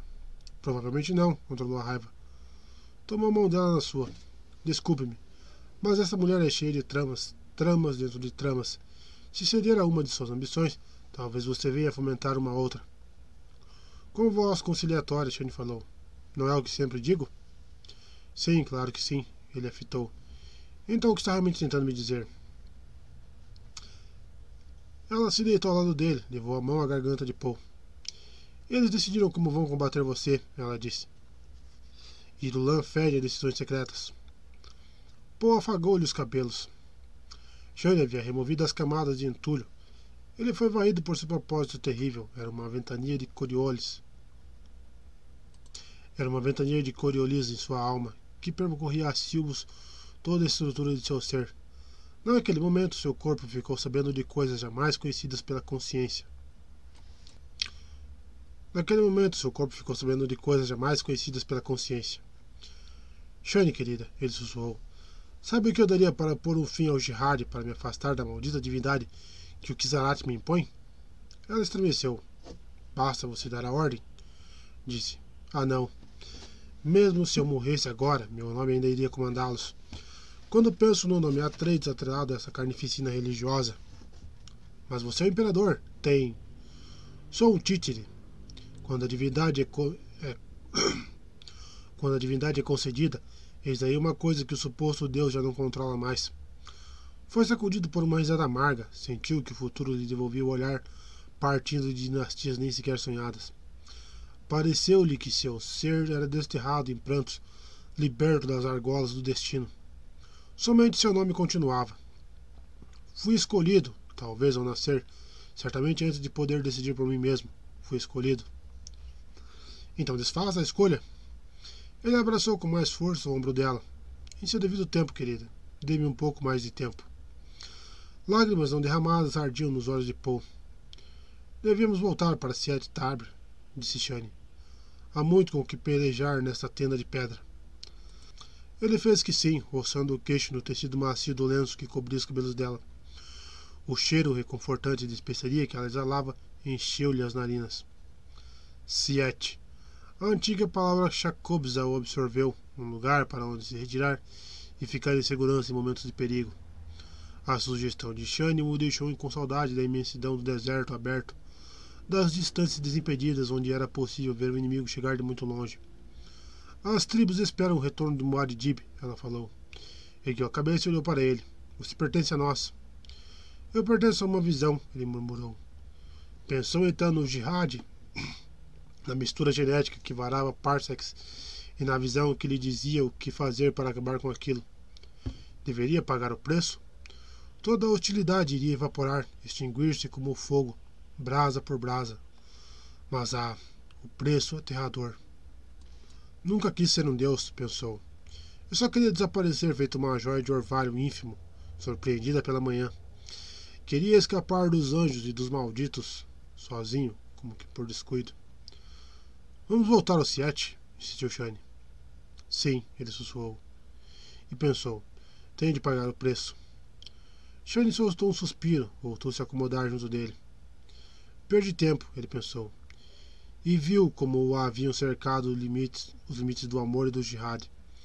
E o que era uma vida, por mais querida que fosse, em contraste com todas as vidas que o jihad certamente tomaria. Era possível comparar o infortúnio de um só com a agonia das multidões? Amor? Disse Shane inquisitivamente. Ele cobriu os lábios dela com uma das mãos. Vou me entregar, ele pensou. Sair correndo enquanto ainda tenho forças, a atravessar voando um espaço que uma ave não poderia encontrar. Era um pensamento inútil e ele sabia disso. O jihad cegaria seu espírito. O que poderia responder? Ele se perguntou. Como explicar se as pessoas o acusavam com insensatez brutal? Quem entenderia? Eu só queria olhar para trás e dizer: lá está. Lá está uma existência incapaz de me conter. Vejam, desapareço. Nenhuma amarra, nenhuma rede de criação humana conseguirá me prender outra vez. Renuncio à minha religião. Este instante glorioso é meu. Estou livre. Palavras ocas. Avistaram um verme grande logo abaixo da muralha escudo ontem, comentou Shane. Mais de cem metros de comprimento, estão dizendo. É raro um tão. É raro um assim tão grande entrar nesta região nos dias de hoje. Imagino que a água os repele. Dizem que esse veio chamar Muad'Dib para voltar ao deserto que é seu lar. Beliscou o peito dele. Não ri de mim. Não estou rindo. Paul, admirado com a persistente mitologia Fremen, sentiu o coração apertado, algo que infligia sua linha de vida. Adab, a lembrança exigente. Lembrou-se então de seu quarto de menino em Caladan, noite escura no aposento de pedra, uma visão. Tinha sido um de seus primeiros momentos prescientes. Sentiu somente mergulhar na visão, Viu através de uma nuvem lembrança, uma visão dentro da outra, uma fila de Fremen, os mantos arremetados pelo pó. Desfilavam por uma abertura num paredão de rocha alto. Carregavam um fardo comprido e envolto em tecido. E Paul ouviu dizer na visão: Foi sobretudo uma delícia, mas você foi a maior de todas as delícias. O Adábio soltou. Está tão quieto, murmurou Shane. O que foi? Paul estremeceu, sentou-se na cama desviando o rosto. Está zangado porque fui à orla do deserto? disse Shane. Ele chacoalhou a cabeça sem dizer palavra. Só fui até lá porque queria um filho, explicou Shane. Paul não conseguia falar, sentiu que era consumido pela força bruta daquela primeira visão. Propósito terrível. Naquele momento, sua vida inteira era um galho abalado pela partida de um pássaro. E o pássaro era o acaso, livre-arbítrio. Sucumbir ao fascínio do oráculo, pensou. E percebeu que ao sucumbir a esse fascínio talvez fosse se prender a uma vida de, uma vida de via única. Seria possível, ele se perguntou, que o oráculo não predissesse o futuro? Seria possível que o oráculo criasse o futuro? Teria exposto sua vida a uma teia de fios subjacentes, se deixado capturar ali, naquele despertar, tempos atrás, vítimas de um futuro aranha, que mesmo então avançava para cima dele com suas mandíbulas apavorantes? Um provérbio das BNGs insinuou-se em sua mente. Usar de força bruta é tornar infinitamente vulnerável a forças maiores. Sei que isso irrita, disse Shane tocando-lhe o braço. É verdade que as tribos reviveram os ritos antigos e os sacrifícios, mas não participei deles. Paul expirou fundo e estremecidamente. A torrente de sua visão se desfez. Tornou-se um lugar profundo e tranquilo, cujas correntes se deslocavam com uma força cativante para fora de seu alcance. Por favor, implorou Shane. Eu quero um filho, nosso filho. É uma coisa assim tão terrível? Paul acariciou-lhe o braço encostado ao seu. Deixou a cama, apagou os globos e foi até a janela da sacada e abriu as cortinas. O deserto profundo ali só se intrometia com seus odores. Uma parede sem janelas diante deles elevava-se em direção ao céu noturno. O luar entrava obliquamente no jardim fechado, árvores, sentinelas e janelas, árvores, sentinelas e folhas largas, arbustos molhados. Dava para ver um tanque de peixes a refletir as estrelas por entre as folhas, bolsões de resplandecência floral e branca em meias sombras. Por um momento, enxergou o jardim com os olhos de um Fleming, alienígena, ameaçador, perigoso porque desperdiçava água. Pensou nos vendedores de água que tiveram o modo de vida deles destruído pela providência generosa de suas mãos odiavam-no. Ele assassinara o, passa... Ele assassinara o passado. E havia outros, até mesmo aqueles que lutavam pelos solares para comprar a preciosa água, que o odiavam por ter mudado os velhos costumes. Na mesma medida que o padrão ecológico imposto por Muad'Dib recriava a paisagem do planeta, a resistência humana aumentava. Ele se perguntou se não seria presunção pensar que conseguiria refazer um planeta inteiro. Todas as coisas crescendo onde e como ele as mandasse crescer mesmo se tivesse êxito, e quanto ao universo que aguardava lá fora? Será que temia o mesmo tratamento? Fechou as cortinas de repente, vedou os ventiladores. Voltou-se para a Shane no escuro, sentiu que ela esperava ali. Os hidroanéis que ela usava tilintaram, feitos sinetas de esmolar dos peregrinos. Ele andou às cegas na direção do som. Encontrou-a de braços estendidos. Querido, ela sussurrou, eu aborreci. Os braços de Shane envolveram-lhe o futuro ao, envolve... ao envolvê-lo. Você? Não, ele disse. Ah, você não. Capítulo 5 O advento do escudo gerador de campo e da armalês, bem como da interação explosiva dos dois, letal para quem ataca e para quem é atacado, estabeleceu os fatores que atualmente determinam a tecnologia armamentista. Não precisamos discutir o papel especial das armas atômicas. É verdade, o fato de qualquer família de meu império poder usar suas armas atômicas de maneira a destruir as bases planetárias de 50 outras famílias, ou mais, ou mais causa um certo nervosismo. Mas todos nós temos planos preventivos para uma retaliação devastadora. A guilda Yulantz Raad tem a chave para conter essa força. Não, minha preocupação é o desenvolvimento de seres humanos como armas especiais. Eis aí um campo praticamente limitado que algumas potências estão desenvolvendo. Muad'Dib Preleção à escola, escola Superior de Guerra. Excerto da Crônica de Stilgar. O velho estava à entrada de sua casa, esquadrinhando a rua com seus olhos de azul sobre azul. Olhos velhados sobre aquela desconfiança inata que toda a gente do deserto nutria pelos estrangeiros. Rugas rancorosas torturavam-lhe os cantos da boca, que se entrevia sobre uma franja de barba branca. Não usava traje tirador, e era significativo que ignorasse esse fato, sabendo muito bem que uma torrente de umidade escapava-lhe pela porta aberta. Saiteio fez uma reverência e deu o sinal de apresentação da, da conspiração.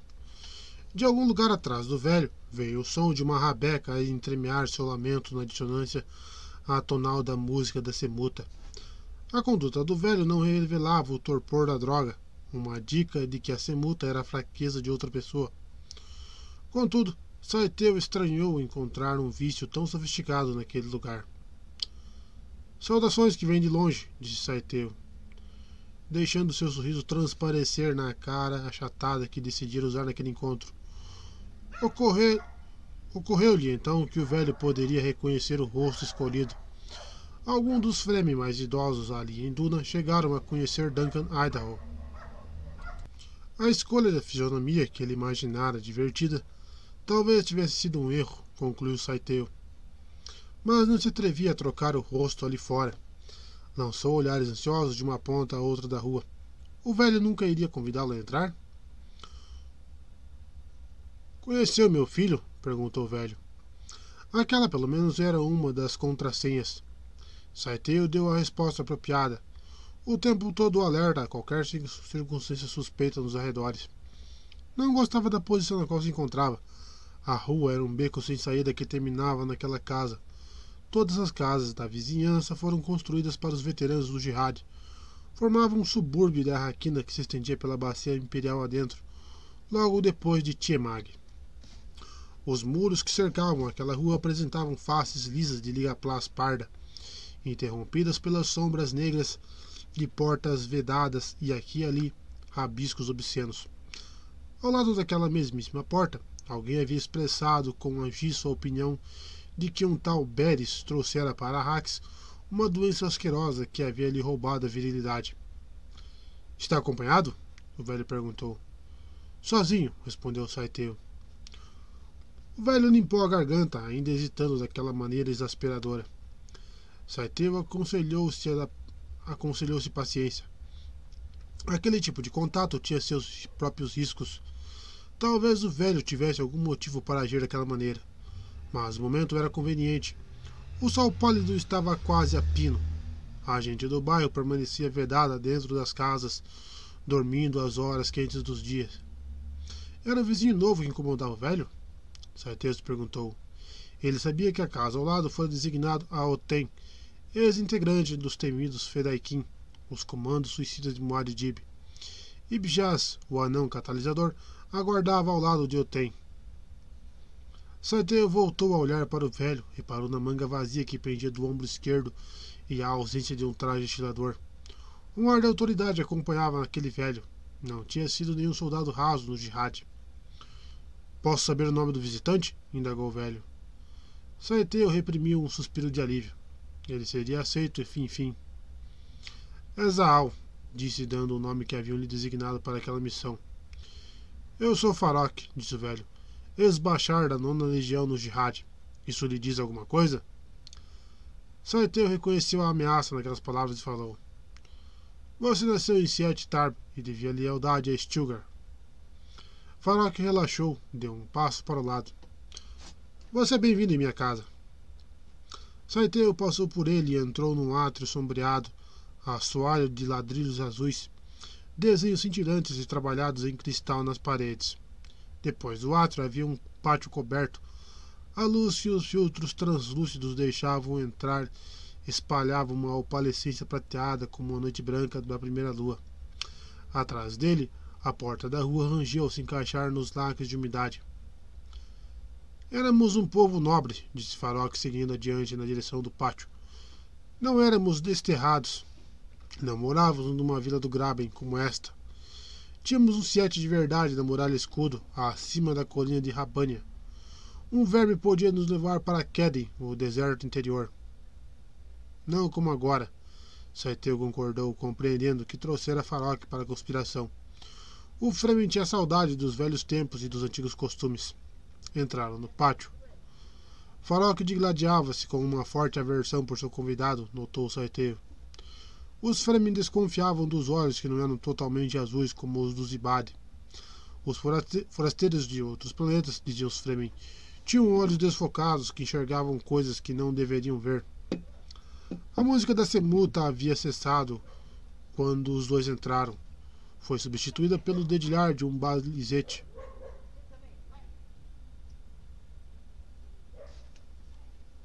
Foi substituída pelo dedilhar de um balizete, primeiro num acorde de tona, em seguida as notas distintas de uma canção popular nos planetas de Narraj. Quando seus olhos se acostumaram à luz, Saite viu um jovem sentado, de pernas cruzadas, num divã baixo sob alguns arcos à sua direita. Os olhos do jovem eram órbitas vazias. Com aquela facilidade extraordinária dos cegos, ele começou a cantar no instante em que Saite voltou sua atenção para ele. A voz era aguda e melodiosa. Um vento varreu a terra, varreu o céu, e todos os homens. Quem é esse vento? As árvores não se curvaram, e bebem onde bebiam os homens. Conheci tantos mundos, tantos homens, tantas árvores, tantos ventos. Saiteu reparou que não era a letra original da canção. Fala que o conduziu para longe do jovem, sob os arcos do outro lado, e indicou as almofadas espalhadas pelo piso ladrilhado. Os ladrilhos formavam desenhos de criaturas marinhas. Ali está uma almofada que um dia, no Siete, foi ocupada por Muad'Dib, disse Farok apontando um coxim preto arredondado. Agora é sua. Sou-lhe grato, Saiteio falou, deixando-se afundar até o coxim preto. Sorriu. Farok demonstrava sabedoria. O sábio falava de lealdade até mesmo ao escutar canções de significado oculto e palavras com mensagens secretas. Quem haveria de negar os poderes aterradores do imperador tirânico? Atravessando a canção com suas palavras, sem romper a métrica, Farok disse: A música de meu filho o incomoda? Saiteu procurou, montou uma almofada diante dele, recostou-se numa coluna fria. Gosto da música. Meu filho perdeu os olhos na conquista de Naraj, contou Farok. Foi tratado por lá e deveria ter ficado. E uma mulher do povo vai querer ficar com ele desse jeito. Mas acho curioso saber que tenho netos em Naraj que talvez eu nunca venha ver. Conhece os planetas de Naraj, Zal? Na juventude fiz uma turnê por lá com uma trupe de dançarinos faciais como eu, disse Saiteu. Então você é um dançarino facial. Sua fisionomia me deixou intrigado. Lembra um homem que conheci certa vez. Duncan Idaho? Esse mesmo um mestre espadachim a serviço do imperador. Foi morto, assim se diz. Assim se diz, concordou Farok. Você é realmente um homem, então. Ouvi umas histórias a respeito dos dançarinos faciais que. Ele deu de ombros. Somos hermafroditas Jadax, Jadaksha. Podemos mudar de sexo como bem entendermos. No momento, sou um homem. Farok mordiscou os lábios pensativo em seguida Mando trazer algo para comer e beber? Deseja um pouco de água? Frutas geladas? A conversa já basta. A vontade do convidado é uma ordem, disse Farok, acomodando-se na almofada diante de Saiteu. Bendito seja Abu Dur, Abu Dur, pai das estradas indefinidas do tempo, falou Saiteu, e pensou: pronto, Disse logo de saída que fui enviado por um piloto da guilda e que tem sua proteção dissimuladora. Bendito seja três vezes, disse Farok, entrelaçando os dedos das mãos em seu regaço de acordo com o ritual. Eram mãos velhas e de veias salientes. Um objeto que se vê de longe mostra apenas seu princípio, Saiteu falou, revelando que desejava discutir o forte encastelado do imperador. Aquilo que é escuro e maligno, vê-se que é maligno de longe ou de perto replicou Farok, aconselhando a adiar a conversa. Por quê? Saito se perguntou. Mas disse: Como foi que seu filho perdeu os olhos? Os defensores de Naraj usaram um queima-pedras. Meu filho estava perto demais. Malditas armas atômicas. Até mesmo queima-pedras deveria ser declarado ilegal. Escapa a intenção da lei, Saiteu concordou, e pensou. Um queima-pedras e Naraj. Não nos contaram isso. Por que o velho fala de queima-pedras aqui? Eu me ofereci para comprar de seus mestres óleos telelaxo para ele, disse Farok. Mas corre nas legiões uma história de que os óleos telelaxo escravizam quem os usa. Meu filho me falou que esses óleos são de metal e ele é de carne, que uma união como essa só pode ser pecado. O princípio de um objeto tem que se adequar à sua intenção original, disse Saiteu, tentando outra vez desviar o rumo da conversa para as informações que ele procurava. Os lábios de Farok se afinaram, mas ele assentiu. Diga abertamente o que deseja. Somos obrigados a confiar em seu piloto. Já entrou alguma vez no Forte Imperial? Saiteu perguntou. Estive lá na celebração do banquete em celebração à vitória em Molitor. Fazia frio dentro daquela pedra toda, mesmo com os melhores aquecedores ixianos. Dormimos no terraço do templo de Alia na noite anterior. Ele tem árvores lá dentro, sabe? Árvores de muitos planetas. Nós, os Bachars, vestimos nossos melhores trajes verdes e nossas mesas ficavam à parte. Comemos e bebemos em demasia. Fiquei enojado com algumas coisas que vi. Os feridos que ainda conseguiam andar apareceram arrastando-se com suas muletas. Não creio que nosso Muad'Dib saiba quantos homens aleijou. Você não gostou do banquete? Saitão indagou, pois conhecia as orgias fremi-inflamadas pela cerveja de especiaria. Não foi como uma união de nossas almas no Siete. Não havia o tal. Como diversão, os soldados tomaram escravas jovens e os homens contaram histórias sobre suas batalhas e seus ferimentos. Então você já entrou naquele grande monte de pedras. Muad'Dib saiu para o terraço e veio nos falar. Boa sorte para todos nós, ele disse. A saudação tradicional do deserto naquele lugar. Sabe onde ficam os aposentos particulares dele? perguntou Saiteu. Bem lá dentro, em algum lugar bem lá dentro. Disseram-me que ele e Shane levam uma vida nômade, e tudo dentro das muralhas de seu forte, e tudo dentro das muralhas de seu forte. Há um grande átrio, ele vai para audiências públicas. Tem salões de recepção e salas de reunião formais, uma ala inteira para sua guarda pessoal, locais para cerimônias e uma seção secreta para as comunicações. Disseram-me que existe uma sala sob a fortaleza onde ele mantém um verme mirrado, cercado por um fosso de água com a qual ele envenena a criatura. É ali que ele vê o futuro. Um mito completamente mareado na verdade, pensou Saiteu. A máquina do governo acompanha por toda parte, Farok resmungou. Funcionários e assessores, e assessores para os assessores. Ele só confia em gente antes muito chegada a ele, como Stilgar. Mas não você. Acho que ele esqueceu que existo. Por onde ele passa ao sair do edifício? Saiteu perguntou. Ele tem um topo um toptoporto minúsculo que se projeta de uma parede interna, contou Farok. Disseram-me que Muad'Dib não deixa mais ninguém manejar os controles para pousar lá. A aterrissagem exige uma aproximação. Assim se diz que menor erro de cálculo faria despencar de um paredão íngreme e cair num de seus malditos jardins. Saiteio concordou com a cabeça. Era muito provável que fosse isso mesmo. Uma entrada como aquela para os aposentos do, do imperador pelo ar daria uma certa medida de segurança. Todos os Atreides eram pilotos soberbos. Ele usa homens para levar suas mensagens de trans, falou Farok. Uma humilhação implantar tradutores de ondas em homens. A voz de um homem deve estar sob seu comando. Não deve levar a mensagem de outro homem oculta nos sons que produz. Saite deu de ombros. Todas as grandes potências contemporâneas usavam o distrans. Nunca se sabia, nunca se sabia quais obstáculos poderiam se interpor entre o remetente e o destinatário. O distrans desafiava a criptologia política, pois despendia de distorções sutis de padrões sonoros naturais que podiam ser misturados com uma complexidade enorme. Até mesmo os funcionários do fisco empregam esse método, queixou-se Farok. Em minha época, o destranço era implantado em animais inferiores. Mas é preciso manter em segredo as informações da receita, Saiteu pensou. Mais de um governo já caiu porque as pessoas descobriram a verdadeira extensão do patrimônio oficial. Como se sente agora as coortes Fremen em relação ao jihad de Muad'Dib? Perguntou Saiteu. São contrários a fazer de seu imperador um deus? A maioria nem sequer se interessa por isso. Pensam no jihad como eu costumava pensar. A maioria.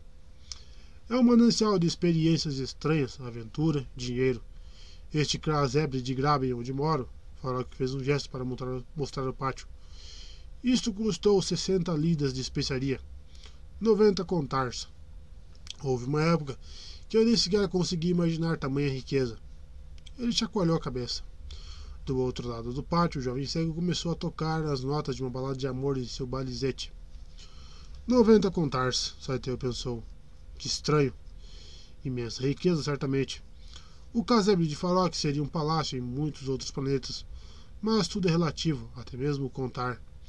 Por exemplo, será que Farok sabe de onde veio sua medida para esse peso em especiaria? Teria alguma vez pensado que, antigamente, um contar e meio correspondia à carga máxima de um camelo? Improvável. Talvez Farok nem sequer tivesse ouvido falar de camelos ou da idade do ouro da terra. Estranhamente, no mesmo ritmo da música do balizete do filho, foram essas palavras de Farok. Eu tinha uma daga Cris e hidroanéis no valor de 10 litros minha própria lança, que antes foi de meu pai, um aparelho de café, uma garrafa de vidro vermelho, mais antiga do que qualquer pessoa de meu sete era capaz de lembrar. Eu tinha meu próprio quinhão de nossa especiaria, mas nenhum dinheiro. Era rico e não sabia. Duas esposas eu tinha, uma delas comum e querida, a outra estúpida e obstinada, mas com as formas e faces de um anjo. Eu era um naíbe Fremen, eu montava os vermes era mestre do Leviatã e da areia. O jovem do outro lado do pátio acelerou a, a cadência de sua música. Eu sabia muitas coisas sem precisar pensar nelas, continuou Farok. Sabia que havia água bem abaixo de nossa areia, mantida ali, cativa pelos criadorzinhos. Sabia que meus ancestrais sacrificavam virgens a Shai Hulud antes de Liet Kynes nos fazer parar. Foi errado parar. Eu vi as joias na boca de um verme, minha alma tinha quatro portões e eu conhecia todos eles. Calou-se pensativo. E então chegou o Atreides, acompanhado por sua mãe bruxa, disse Saiteu. Chegou o Atreides, concordou. Aquele a quem chamávamos Zuzu em nosso Siete. Seu nome secreto entre nós. Nosso Muad'Dib, nosso Madi. E quando ele convocou o Jihad, fui um dos que, que perguntaram: por que devo lutar lá? Não tenho parentes lá. Mas outros homens foram, rapazes, amigos, companheiros de infância. Quando voltaram, falaram de magia, do poder daquele Salvador Atreides. Ele combateu nosso inimigo, os Harkonnen. Liet Kynes, que havia nos prometido um paraíso em nosso planeta, o abençoou. Diziam que esse Atreides veio mudar nosso mundo e nosso universo, que ele era o homem que faria a flor dourada desabrochar à noite. Farouk ergueu as mãos, examinou as palmas. Os homens apontavam a primeira lua e diziam: A alma dele está lá. Por isso chamavam-no Buad Dib. Eu não entendia tudo aquilo.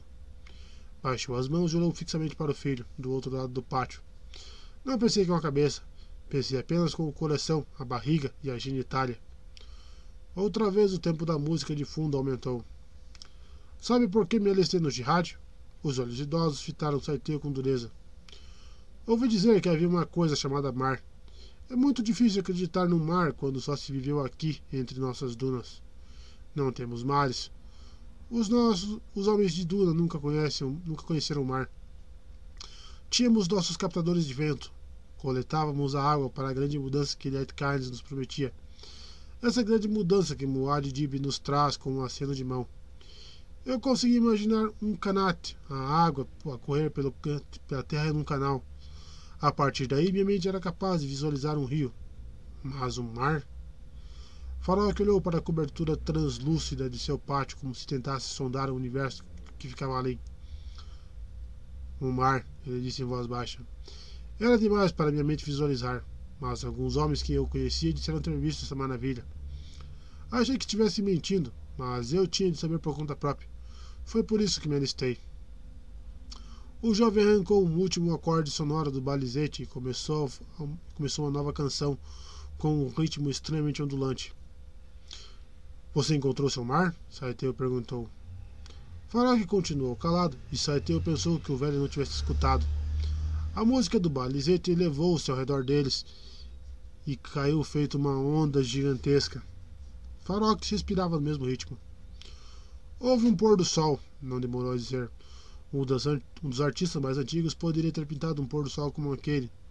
Tinha o mesmo vermelho do vidro de minha garrafa, e havia o dourado e o azul. Foi no planeta que chamam de Enfeio, onde conduzi minha legião à vitória. Saímos de um, saímos de um desfiladeiro das montanhas, onde o ar estava saturado de água.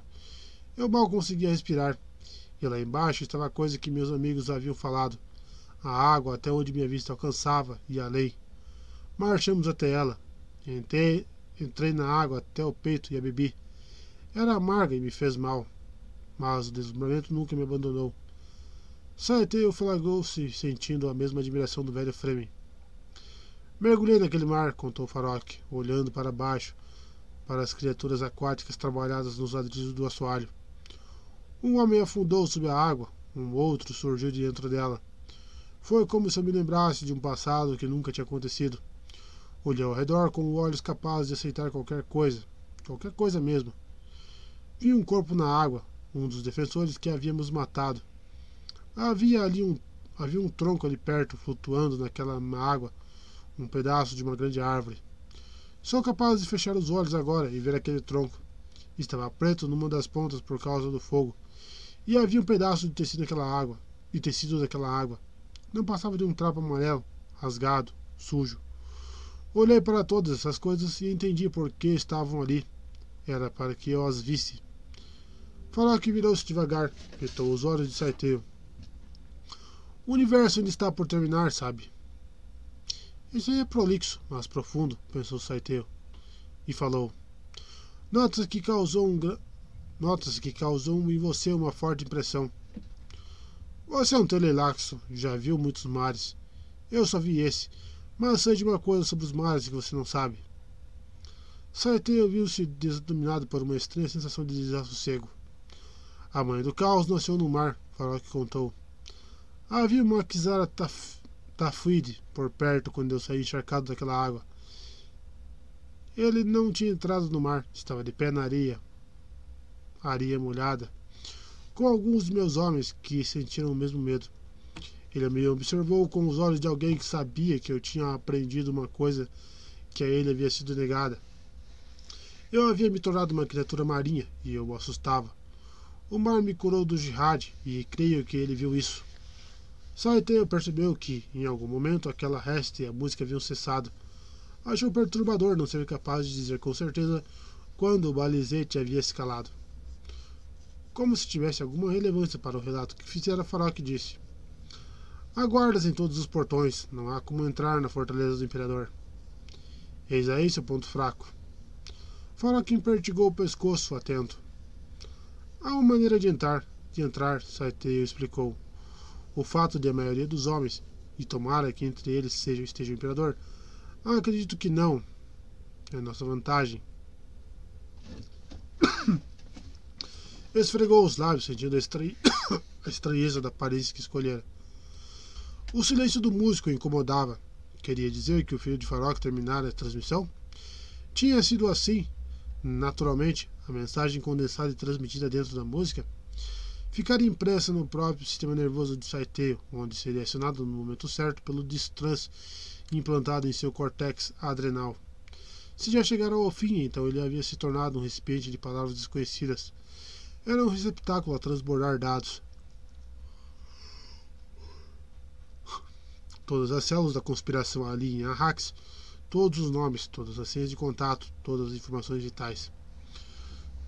Com aquelas informações, ele conseguiria enfrentar Arrax, capturar um verme da areia, começar o cultivo do Melody em algum lugar fora dos domínios de Muad'Dib. Poderiam destruir o monopólio ao destruir Muad'Dib. Poderiam fazer muitas coisas com aquelas informações. Temos uma mulher aqui conosco, Farok disse. Deseja vê-la agora? Eu já a vi, falou Saiteu. Eu a estudei com cuidado. Onde ela está? Farok estalou os dedos. O jovem apanhou a rabeca e puxou o arco. A música da semuta mandou das cordas feito um lamento. Como se o som a atraísse, uma moça de manto azul surgiu de uma passagem atrás do músico. O torpor do narcótico tomava-lhe os olhos, que eram totalmente azuis como os dos ibares. Era uma Fremen, dependente da especiaria, e agora presa de um vice, de um vice estrangeiro. Sua consciência jazia nas profundezas da semuta, perdida em algum lugar, levada pelo êxtase da música. A filha de Otem, disse Farok. Meu filho deu-lhe o narcótico, esperando, com isso, conquistar uma mulher do povo, mesmo cego. Como pode ver, foi uma vitória oca. A Semuta ficou com o que ele esperava obter. O pai dela não sabe? Saiteiro perguntou. Ela mesmo não sabe. Meu filho fornece-lhe lembranças falsas para explicar suas visitas. Ela crê estar apaixonada por ele. É nisso que a família dela acredita. Estão enfurecidos porque ele não é um homem completo, mas naturalmente não irão interferir. A música se arrastou até se calar. Ao gesto do músico, a moça se sentou ao lado dele, inclinou-se para escutar mais de perto o que ele murmurava. O que fará com ela? Faroque perguntou. Mais uma vez Sartre observou o pátio. Há mais alguém na sala? indagou. Só nós que estamos aqui agora, respondeu Faroque. Você não me disse o que fará com a mulher. É meu filho quem quer saber. Como se fosse responder, Saiteiro estendeu o braço direito. Da manga de seu manto, uma agulha cintilante foi arremessada e enterrou-se no pescoço de Farok. Nenhum grito, nenhuma alteração de postura. Farok estaria morto em um minuto, mas continuou sentado, imóvel, paralisado pelo veneno do dardo. Lentamente, Saiteiro se pôs de pé e foi até o músico cego, o jovem ainda murmurava para a moça quando o dardo penetrou-lhe a pele. Saiteio pegou a moça pelo braço e instou gentilmente a levantar-se. Trocou de aparência antes que ela olhasse para ele. Ela ficou ereta e voltou sua atenção para o dançarino facial. O que foi, Farak? Ela perguntou. Meu filho está exausto, exausto e precisa descansar, disse Saiteio. Venha, vamos sair por trás. Tivemos uma conversa tão agradável, ela comentou. Achei que o convenci a arranjar aqueles olhos dos terilaxos. Faria dele novamente um homem. Não foi o que eu disse tantas e tantas vezes? Saiteu perguntou, exortando a entrar num dos aposentos dos fundos. Sua voz, ele notou orgulhoso, condizia exatamente com sua fisionomia. Ele era inequivocamente a voz do Frei. Era inequivocamente era inequivocamente a voz do Fremen idoso, que sem dúvida estava morto àquela altura. Saeteu suspirou, disse mesmo que agira com compaixão e que as vítimas certamente corri, conheciam os riscos. Agora era necessário dar à moça a mesma oportunidade. Capítulo 6 Os impérios não padecem de falta de propósitos no momento em que são criados é quando já se estabeleceram que os objetivos se perdem e são substituídos por rituais vagos. Palavras de Muad'Dib, da princesa Irulan. Seria uma péssima sessão aquela reunião do Conselho Imperial, percebeu Aria. Parecia-lhe que a discórdia reunia forças, guardava energia. A maneira como Irulan se recusava a olhar para Shani, e Stilgar embaralhando nervosamente os papéis, os olhares mal-humorados que Paul dirigia a Corba, o Kizara. Ela se sentou à ponta da mesa dourada do conselho para que pudesse ver, através da janela da sacada, a luz empoeirada da tarde. Corba, que fora interrompido pela entrada de Alia, deu continuidade ao que vinha dizendo a Paul. O que estou querendo dizer, milord, é que já não há tantos deuses quanto antes. Alia gargalhou, atirando a cabeça para trás. O movimento fez cair o capuz preto de sua aba. Suas feições ficaram expostas. Os olhos da especiaria azul sobre azul, o rosto oval da mãe sob uma touca de cabelos cor de bronze, o nariz pequeno, a boca larga e generosa. As bochechas de corva ficaram quase da cor de seu manto alaranjado. Ele fulminou ali com os olhos, um gnomo zangado, calvo e furioso. Sabe o que ando falando de seu irmão? indagou. Sei o que andam falando de seu Kizarate, ali retrucou. Vocês não são clérigos? São os espiões de Deus. Corva voltou-se para Poe em busca de apoio e disse: Somos, enviado, somos enviados por ordem de Muad'Dib para que ele saiba a verdade sobre seu povo, para que eles saibam a verdade sobre ele. Espiões, disse Alia. Corba mordeu os lábios em seu silêncio ofendido. Paul olhou para a irmã, perguntando-se por que ela provocava Corba. De repente, viu que Alia já era uma mulher linda, com a primeira inocência fulgurante da juventude. Lagrou-se surpreso por não ter reparado nisso até aquele instante. Ela tinha 15 anos, quase 16. Uma reverenda madre que não era mãe, a sacerdotisa virgem, objeto de veneração temerosa das massas crédulas, a Lia da faca. Não é hora e nem lugar para a leviandade de sua irmã, falou Irulan. A ignorou e acenou para a corba com a cabeça. A praça está cheia de peregrinos. Vá lá fora presidir a oração. Mas eles esperam Milord, disse Corba. Põe o turbante, fez Paul. A essa distância não vão notar a diferença. Irulan ocultou sua irritação por ter sido ignorada. Viu Corba se levantar e obedecer. Ocorrera-lhe de repente que Edric talvez não conseguisse esconder de Alia o que ela, Irulan, fazia. O que sabemos de fato a respeito da irmã? Ela se perguntou. Shane, com as mãos firmemente entrelaçadas em seu regaço, olhou para Stilgar, seu tio e ministro de Estado de Paul, do outro lado da mesa. Será que o velho Naib Fremen sentia falta da vida mais simples do seu siete do deserto? Ela se perguntou. Notou que os cabelos negros de Stilgar haviam começado a ficar grisalhos nas beiradas, mas os olhos sobre o senho carregado ainda enxergavam longe. Era um olhar aquilino da natureza, e sua barba ainda trazia a reentrância do tubo coletor, fruto de uma vida inteira dentro de um traje tirador. A atenção de Shane deixou Stilgar nervoso e ele olhou ao redor da Câmara do Conselho. Seu olhar recaiu sobre a, janela, sobre a janela da sacada e Corba de pé lá fora. Corba abriu e ergueu os braços para uma bênção, e o truque do sol da tarde projetou uma auréola vermelha na janela atrás dele. Por um instante, Stilgar viu Kizara da corte como um vulto crucificado numa roda de fogo. Desfez a ilusão, mas Stilgar continuou abalado com aquilo.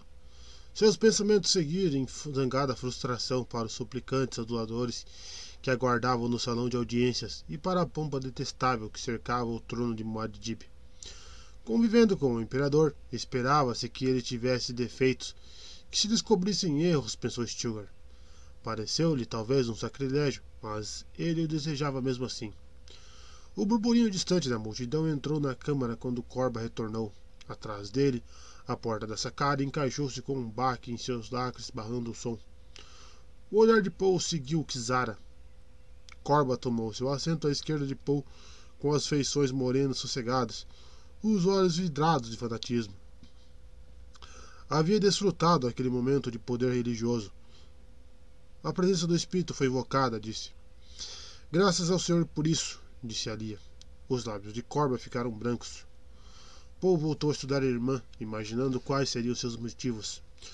Sua inocência era máscara de ilusão, comentou consigo mesmo. Ela, assim como ele, era fruto do mesmo programa de reprodução das Bene Gesserit. O que os genes do Kizat Haderach tinham produzido nela? Havia sempre aquela diferença misteriosa. Ela era um embrião ainda no útero quando sua mãe sobreviveu ao veneno em estado bruto do Melange. Mãe e filha, esta ainda por nascer, tornaram-se reverendas madres simultaneamente. Mas a simultaneidade não trazia identidade. A respeito daquela experiência, Alia dizia que, num instante de pavor, ela despertara, consciente, e sua memória absorvera as incontáveis outras vidas que sua mãe estava assimilando.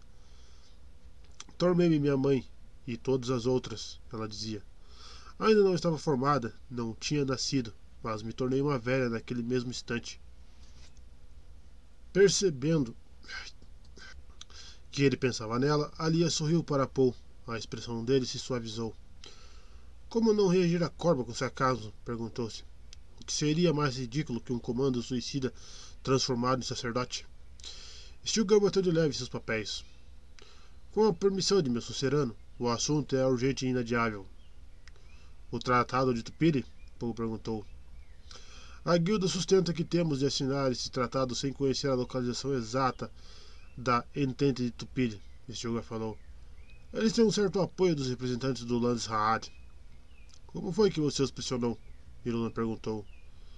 Da maneira que meu imperador designou. A formalidade rígida da resposta encerrava toda sua desaprovação à princesa consorte. Milord marido, Irulan disse, voltando-se para Paul e obrigando-a a o obrigando-o a reconhecer sua presença. Enfatizar a distinção de títulos diante de Shane é uma fraqueza, Paul pensou. Em momentos como aquele, tinha por Irulan a mesma aversão que Stilgar sentia, mas a compaixão refreou suas emoções. O que era Irulan senão um fantoche das Bene Gesserit? Sim, fez Paul. Irulan encarou. Se Milord lhes negasse o Melange, Shane balançou a cabeça discordando. Sejamos cautelosos, Paul falou. Topilha ainda é um santuário para as casas maiores derrotadas. Simboliza um último recurso, um derradeiro porto seguro para todos os nossos súditos. A exposição do santuário o deixa, o deixa vulnerável. Se puderem esconder pessoas, poderão esconder outras coisas. Stilgar resmungou. Um exército, talvez, ou o princípio do cultivo do melange que. Não devemos acuar as pessoas, disse Aria. Não quando queremos que continuem pacíficas. Arrependidas, viu que fora arrependida, viu que fora arrastada para a discórdia que previra. Então desperdiçamos dez anos de negociação à toa, comentou Irulan.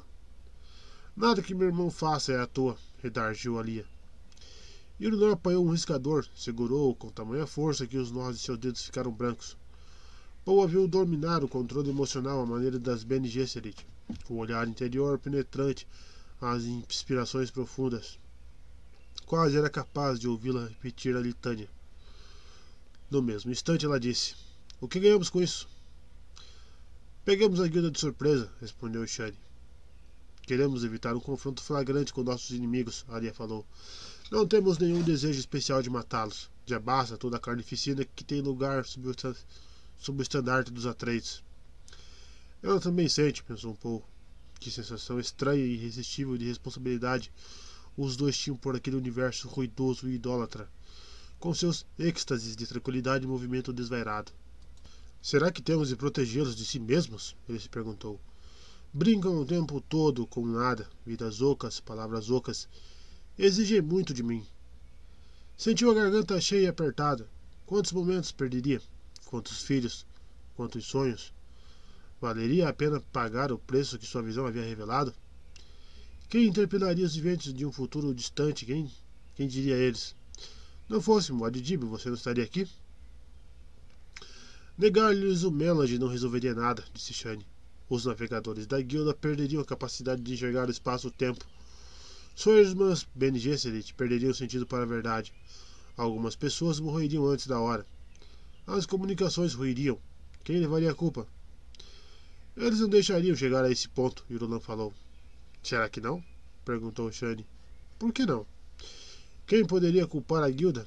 Estariam impotentes, não há o que discutir. Assinaremos o tratado do jeito que está, Paul disse. Milord, uma pergunta não nos sai da cabeça, disse Stilgar, concentrando-se nas próprias mãos. Sim. Paul focou toda a sua atenção no velho Fremen. Milord tem certos poderes, não conseguiria localizar a entente mesmo contra a vontade da guilda? Poderes, pensou Paul. Stilgar não sabia simplesmente dizer: Você é presciente, não consegue traçar um caminho pelo futuro que leve a Tupile? Paul olhou para a superfície dourada da mesa. Sempre o mesmo problema, como exprimir os, como exprimir os limites do inexprimível. Deveria falar de fragmentação, o destino natural de todo poder? Como é que alguém que nunca experimentara a transformação presciente da especiaria poderia conceber uma percepção que não continha um espaço-tempo localizado, nem um vetor imagem pessoal, nem os prisioneiros sensoriais decorrentes? Olhou para Lia, encontrou a atenção da irmã focada em Irulan. Lia percebeu o gesto, olhou para ele, apontou Irulan com a cabeça. Ah, sim, Qualquer resposta que desse acabaria num dos relatórios especiais de Irulan para as Bene Gesserit. Elas nunca desistiram de procurar uma resposta para, que para seu Kizats Haderach. Stilgar, contudo, me, merecia algum tipo de resposta, e Irulan também. O não iniciado tenta conceber a presciência como se ela obedecesse a uma lei natural, Paul explicou. Juntou as mãos diante dele, formando um campanário. Mas seria igualmente correto dizer que que ao céu falar conosco, que ser capaz de ler o futuro é um ato harmonioso da condição humana. Em outras palavras, a predição é uma consequência natural na onda do presente. Disfarça-se como algo natural, entendem? Mas não há como usar esses poderes com a intenção de assegurar metas e propósitos. Uma lasquinha apanhada pela onda sabe dizer para onde vai? Não há causa e efeito no oráculo. As causas tornam-se episódios de convecção e convergência, locais onde as correntes se encontram. Ao aceitar a presciência, você preenche seu ser com conceitos que repelem o intelecto. Sua consciência intelectual, portanto, os rejeita. Ao rejeitá-los, o intelecto torna-se uma parte dos processos e é subjugado. Não é capaz de fazê-lo? Stilgar perguntou.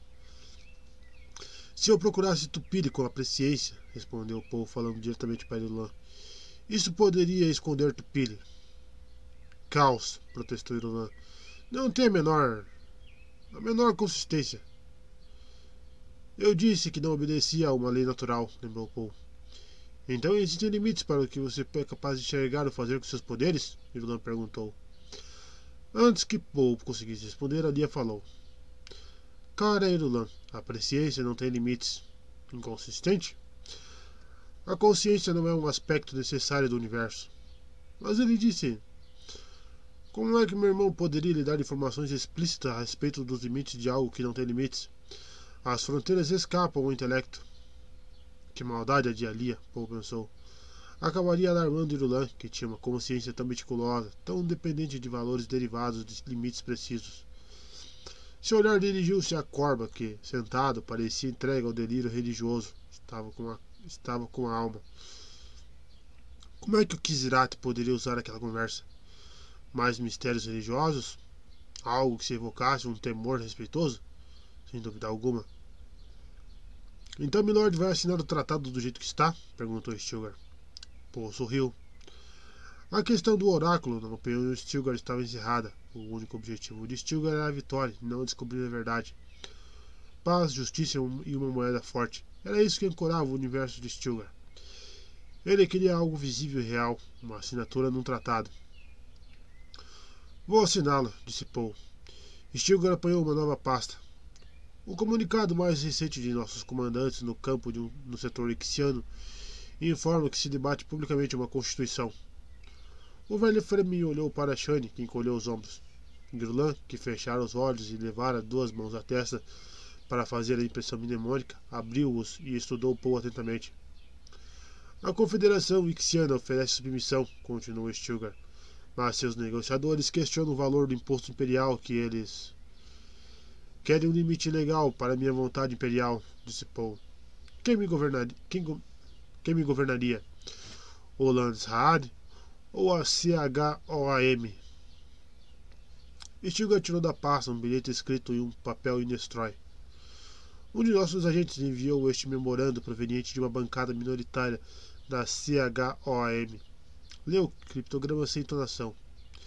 É preciso impedir a tentativa do trono de monopolizar o poder, temos de conter a verdade sobre o Atreides, como ele manipula as coisas por trás da tripla impostura que é a legisla legislação do Landsraad, a sanção religiosa e a eficiência burocrática. Voltou a enfiar o bilhete na pasta. Uma constituição, murmurou Shani. Paul olhou para ela, voltou a olhar para Stilgar. E assim o Jihad perde a, perde a força, Paul pensou. Mas não há tempo de me salvar. O pensamento produziu tensões emocionais.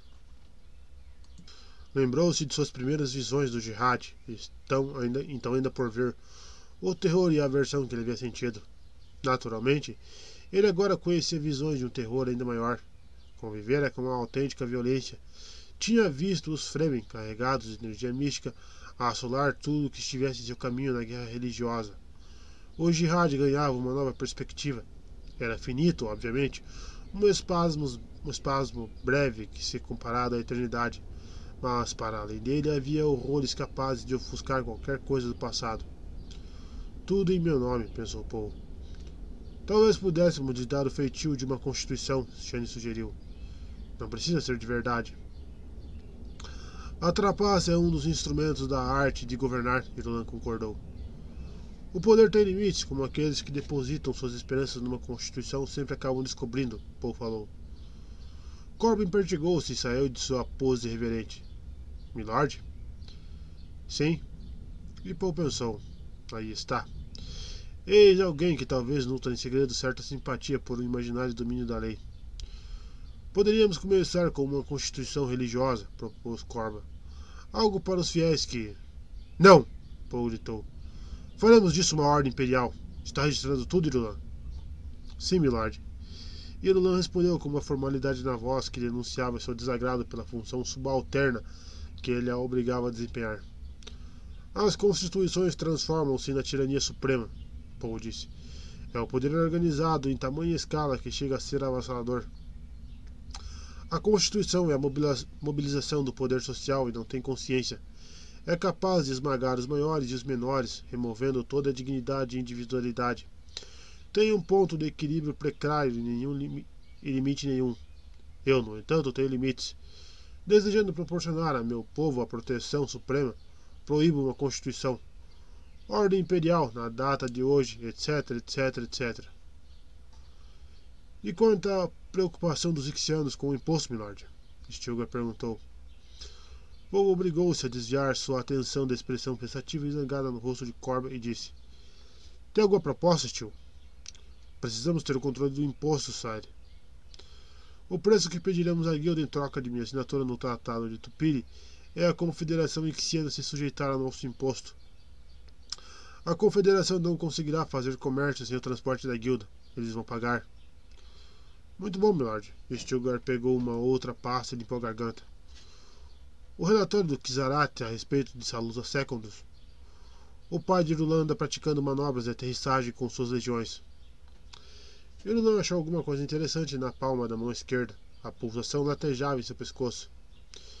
Irulan, ainda insiste no argumento de que a única legião de seu pai não passa de um brinquedo? Paul perguntou. O que ele poderia fazer só com uma legião? Ela perguntou, fitando Paul com os olhos entrecerrados. Poderia acabar se matando, Shane disse. Paul concordou com a cabeça. E eu levaria a culpa. Sei de alguns comandantes do jihad que dariam pulos se soubessem disso, Alia falou. Mas é apenas uma força policial, protestou Irulan. Então não precisam praticar manobras de aterrissagem, Paul disse. Sugiro que o próximo bilhetinho que você mandar a seu pai contenha uma discussão franca e direta de minhas opiniões quanto à posição delicada na qual ele se encontra. Ela baixou o olhar. Sim, milord. Espero que a coisa pare por aí. Meu pai daria um bom mártir.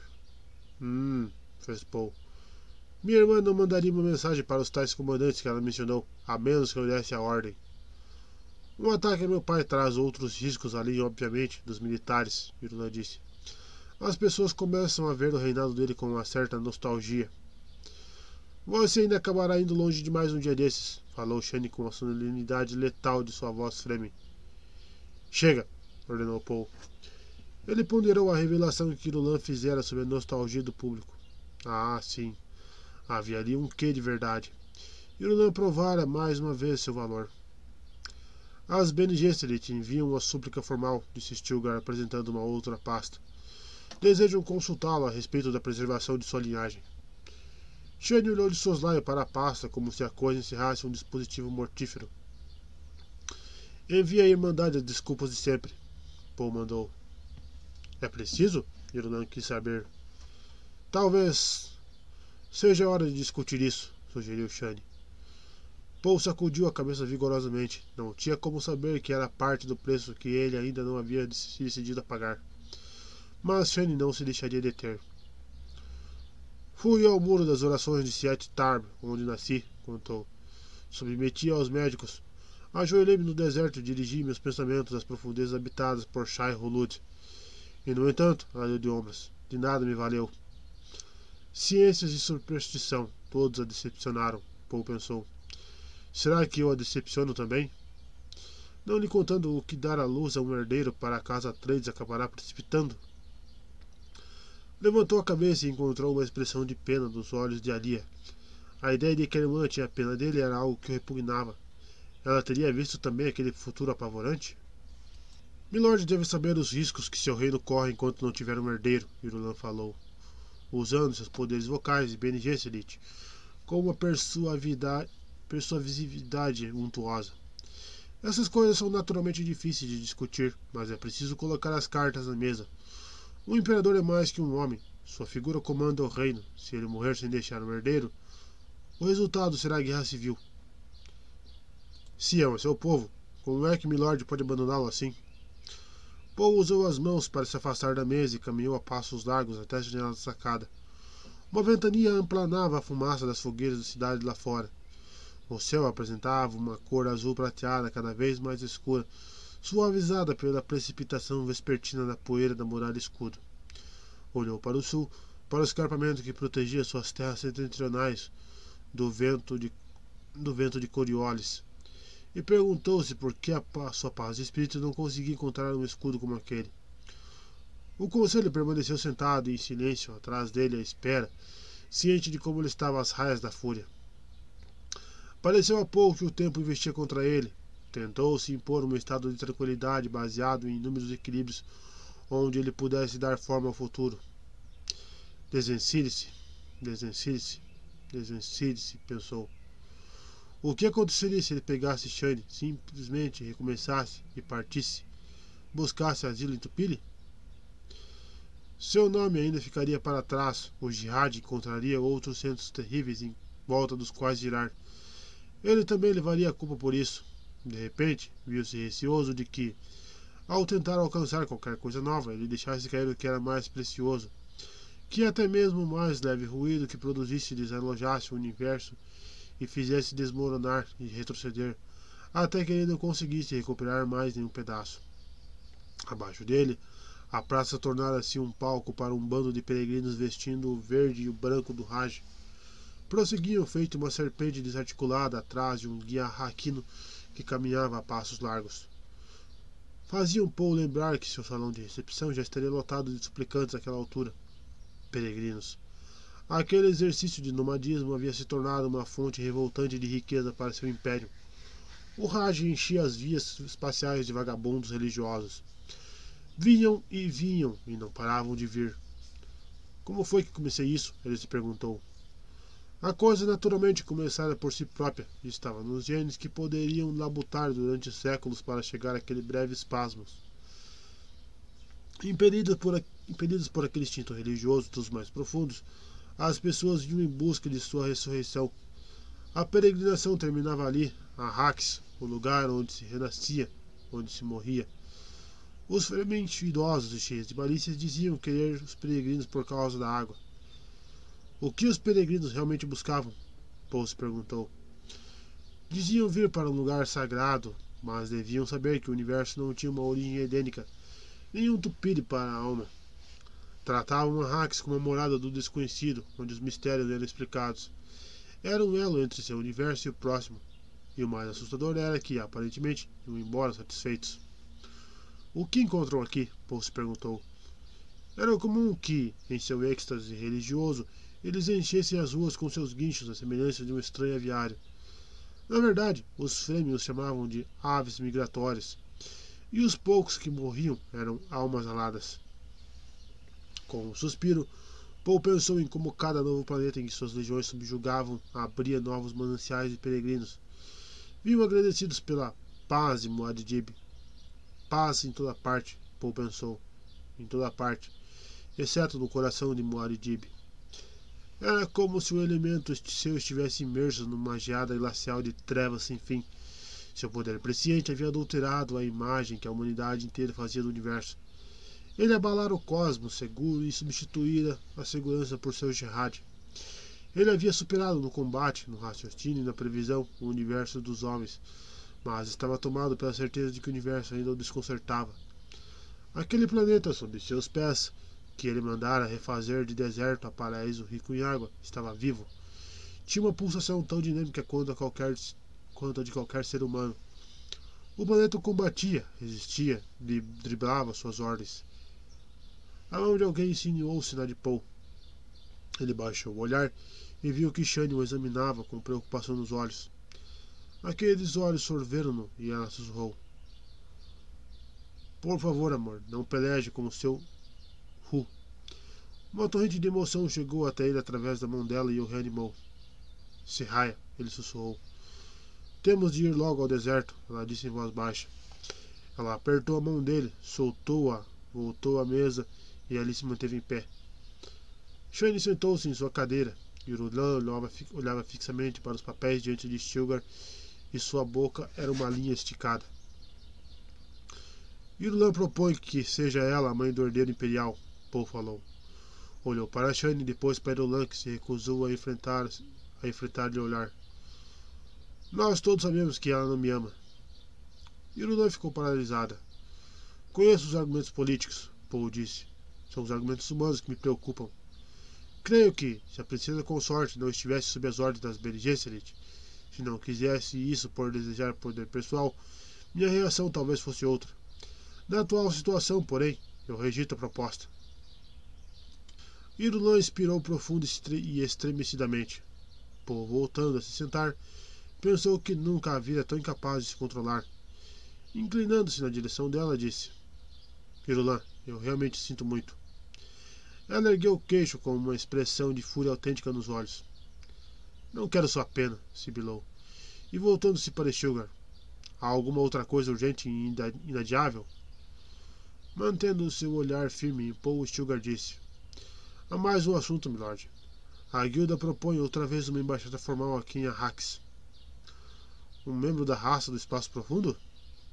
Corma perguntou a voz tomada por um asco fanático. Possivelmente, Stilgar respondeu. Uma questão a ser considerada com o máximo cuidado, milord, advertiu Corba. O conselho de Naibs não vai gostar disso, um legítimo membro, um legítimo membro da guilda aqui em Arrax. Eles contaminam o solo onde põem os pés. Eles vivem em tanques e não põem os pés no solo, Paul disse, deixando sua voz revelar irritação. Pode ser que os naibes decidam agir por conta própria, milord, Corba falou. Paul fulminou com os olhos.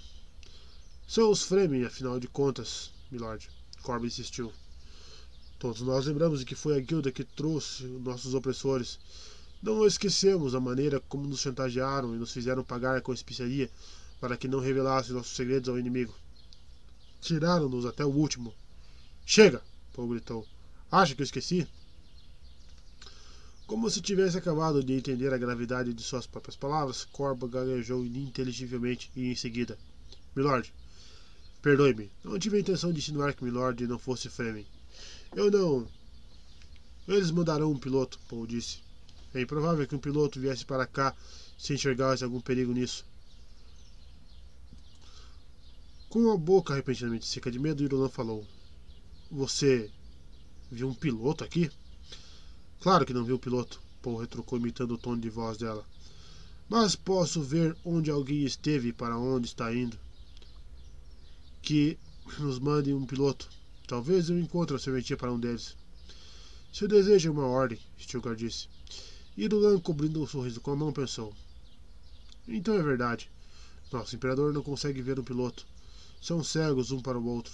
A conspiração está protegida.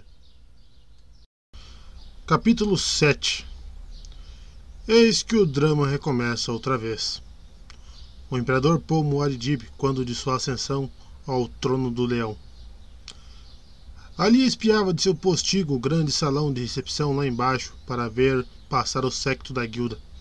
A luz vivamente prateada do meio-dia entrava pelas janelas do, clare, do cleristório e derramava-se no piso trabalhado em ladrilhos verdes, azuis e amarelos claros, simulando um braço de rio com plantas aquáticas e, e aqui e ali, uma mancha de cores exóticas a indicar uma ave ou um bicho. Os membros da guilda atravessaram um mosaico de ladrilhos feitos caçadores a espreitar presa numa selva estranha. Formavam um desenho em movimento de mantos cinzentos, negros, alaranjados, todos dispostos de maneira enganosamente aleatória ao redor do tanque transparente onde o embaixador piloto nadava em seu gás laranja. O tanque deslizava sob seu campo de sustentação, conduzido por dois criados de mantos cinzentos, como se fosse uma nave retangular que rebocassem para o cais. Logo abaixo dela, Paul estava sentado no trono do leão, sob a plataforma elevada. Usava a nova coroa formal, com emblemas do peixe e do punho. Os mantos de gala dourados e ajaezados cobriam-lhe o corpo. O tremeluzir de um escudo pessoal o cercava. Duas alas de guarda-costas abriam-se em leque dos dois lados da plataforma inteira e desciam pelos degraus até o chão. Stilgar estava dois degraus abaixo, à direita de Paul, vestindo um manto branco com um cordão amarelo para um cinto. A empatia fraterna, dizia-lhe Paul, que fervilhava com a mesma agitação que ela sentia. Mas ela duvidava de que mais alguém conseguisse detectar aquele frêmito. A atenção dele continuava voltada para um criado de manto alaranjado, cujos olhos de metal, que fitavam sem nada ver, não olhavam nem para a direita nem para a esquerda. Esse criado vinha no canto direito da vanguarda da trupe do embaixador, feito um batedor do exército. Um rosto achatado sobre os cabelos negros e encaracolados. Tudo que se podia ver de sua figura por baixo do manto laranja. Todos os gestos alardeavam alguém conhecido. Era Duncan Idaho. Não podia ser Duncan Idaho, mas era. Memórias cativas assimiladas no útero no momento em que sua mãe havia alterado a especiaria identificaram aquele homem para Lia. Por arte de uma decifração, Rihani, que enxergava através de qualquer camuflagem. Ela sabia que Paul o via pelo prisma de incontáveis experiências pessoais, momentos de gratidão e de companheirismo juvenil. Era Duncan. Ali estremeceu. Só poderia haver uma resposta. Era um Gola Telelaxo, um ser reconstruído a partir do cadáver do original. Esse original havia perecido para salvar Paul. Aquele só podia ser um produto dos tanques Axolotls. O Gola caminhava com a prontidão afetada de um mestre espadachim. Ele estacou quando o tanque do embaixador parou de deslizar a dez passos dos degraus da plataforma. A maneira inescapável das Bene Gesserit, a Lia decifrou o desassossego de Paul. Ele já não olhava mais, mais, mais para o personagem saído do seu passado. Sem olhar, sem olhar todo o seu ser fitava. Os músculos digladiaram-se com as restrições quando ele cumprimentou o embaixador da guilda e falou. Disseram-me que seu nome é Edric. Nós o acolhemos em nossa corte com a esperança de que isso nos leve a compreender melhor um ao outro. O piloto assumiu uma posição reclinada e sedutora em meio a seu gás laranja. Enfiou uma cápsula de melange na boca antes de confrontar o olhar de Paul. O diminuto transdutor que habitava um dos cantos do tanque do membro da guilda reproduziu um som de tosse. Em seguida, a voz áspera e distante. Eu me apresento humildemente diante do meu imperador, e peço licença para mostrar minhas credenciais e oferecer um pequeno presente. Um assistente entregou um volume a Stilgar, que o examinou de sem franzido, depois assinou afirmativamente na direção de Paul. Tanto Stilgar quanto Paul voltaram-se então para o Gola, que esperava com toda a paciência logo abaixo da plataforma. Meu imperador deduziu que seria o presente, Edric falou. É com prazer que aceitamos suas credenciais, disse Paul. Explique o presente. Edric revirou-se no tanque, dirigindo sua atenção para o Gola. Esse homem se chama Height, disse soletrando o nome. De acordo com nossos investigadores, ele tem uma história das mais curiosas. Foi morto aqui em Arrax, um ferimento grave na cabeça que exigiu muitos meses de regeneração. O corpo foi vendido para os Bene Telelax como sendo de um mestre espadachim o iniciado da escola Guinness. Ocorreu-nos que deveria ser Duncan Idaho, o servidor de confiança de sua família. Nós o compramos como um presente digno de um imperador. Edric ergueu o olhar para examinar Paul. Não se trata de Idaho, Sire? Comedimento e cautela dominaram a voz de Paul. Ele tem a fisionomia de Idaho. Será que Paul enxerga algo que eu não vejo? Perguntou-se Alia. Não. É, Duncan. O homem chamado Wright manteve-se impassível, os olhos metálicos fixos no espaço à sua frente e o corpo relaxado. Não deixou escapar nenhum sinal de que soubesse ser ele o assunto da conversa. Até onde sabemos, é Idaho, falou Edric. Ele se chama Wright agora, disse Paul, um nome curioso.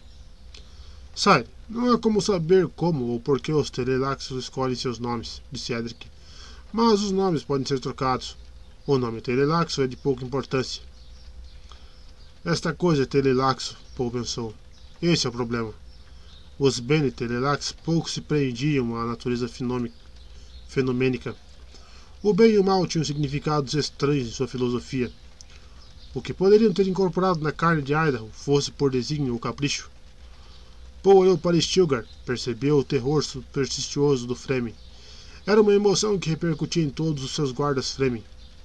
A mente de Stilgar estaria especulando sobre os hábitos detestáveis dos membros da guilda, dos Telelaxos e dos Golas. Virando-se para o Gola, Paul perguntou: Hait, esse é seu único nome? Um sorriso sereno espalhou-se pelas feições morenas do Gola. Os olhos metálicos se ergueram, concentraram-se em Paul, mas conservaram seu olhar fixo e mecânico. É assim que me chamo, milord. Hait. Em seu postigo às escuras, ali estremeceu. Era a voz de Idaho, um timbre tão preciso que ela se sentiu impresso em suas células. Com sua licença, milord, acrescentou Gola. Gostaria de dizer que sua voz me agrada. É um sinal, dizem os Bene Telelax, de que já ouvi sua voz antes. Mas você não tem certeza, disse Paul. Não sei nada ao certo do meu passado, milord. Explicaram-me que não há como me lembrar de minha antiga vida. De antes, só o que resta é o padrão estabelecido pelos genes. Contudo, Existem nichos nos quais as coisas que antes me eram familiares podem se encaixar. Vozes, lugares, pratos, rostos, sons, atos. Uma espada em minha mão, os controles de um tóptero. Reparando com atenção, os membros da guilda acompanhavam aquele diálogo, Paul perguntou: Você entende que é um presente? Foi o que me explicaram, milord. Paul recostou-se com as mãos pousadas sobre os braços do trono. Que dívida tenho eu com o corpo de Duncan? Ele se perguntou. O homem morreu salvando minha vida. Mas este não é Idaho, é um Gola. Contudo, ali estavam o corpo e a mente que ensinaram Paul a pilotar um tóptero, como se as asas brotassem de suas próprias espadas. Paul sabia que não poderia segurar uma espada sem confiar na educação rígida que Idaho lhe dera. Um Gola. Era a carne repleta de impressões falsas, facilmente mal interpretadas as antigas associações persistiram. Duncan Idaho não era tanto uma máscara usada pelo Gola, e sim um traje largo e dissimulador de personalidade que se movia de maneira diferente de, de fosse lá o que os Telelaxos haviam escondido. Como é que você poderia nos servir? perguntou Paul. De todas as maneiras que Milord desejar e minhas habilidades permitirem, Alia, assistindo a tudo de seu posto de observação privilegiado, comoveu-se com aquele ar de modéstia do Gola. Não detectou fingimento. O novo Duncan Idaho emitia um brilho definitivamente inocente. O original tinha sido um homem mundano, irresponsável. Mas haviam expurgado tudo isso daquele corpo. Era uma superfície imaculada sobre a qual os Telelaxos haviam escrito. O quê? Foi então que percebeu os perigos ocultos naquele presente. A coisa era telelaxo, era perturbadora a designação, a desinibição que os telelaxos demonstravam em suas criações. Era possível que a curiosidade desenfreada orientasse seus atos.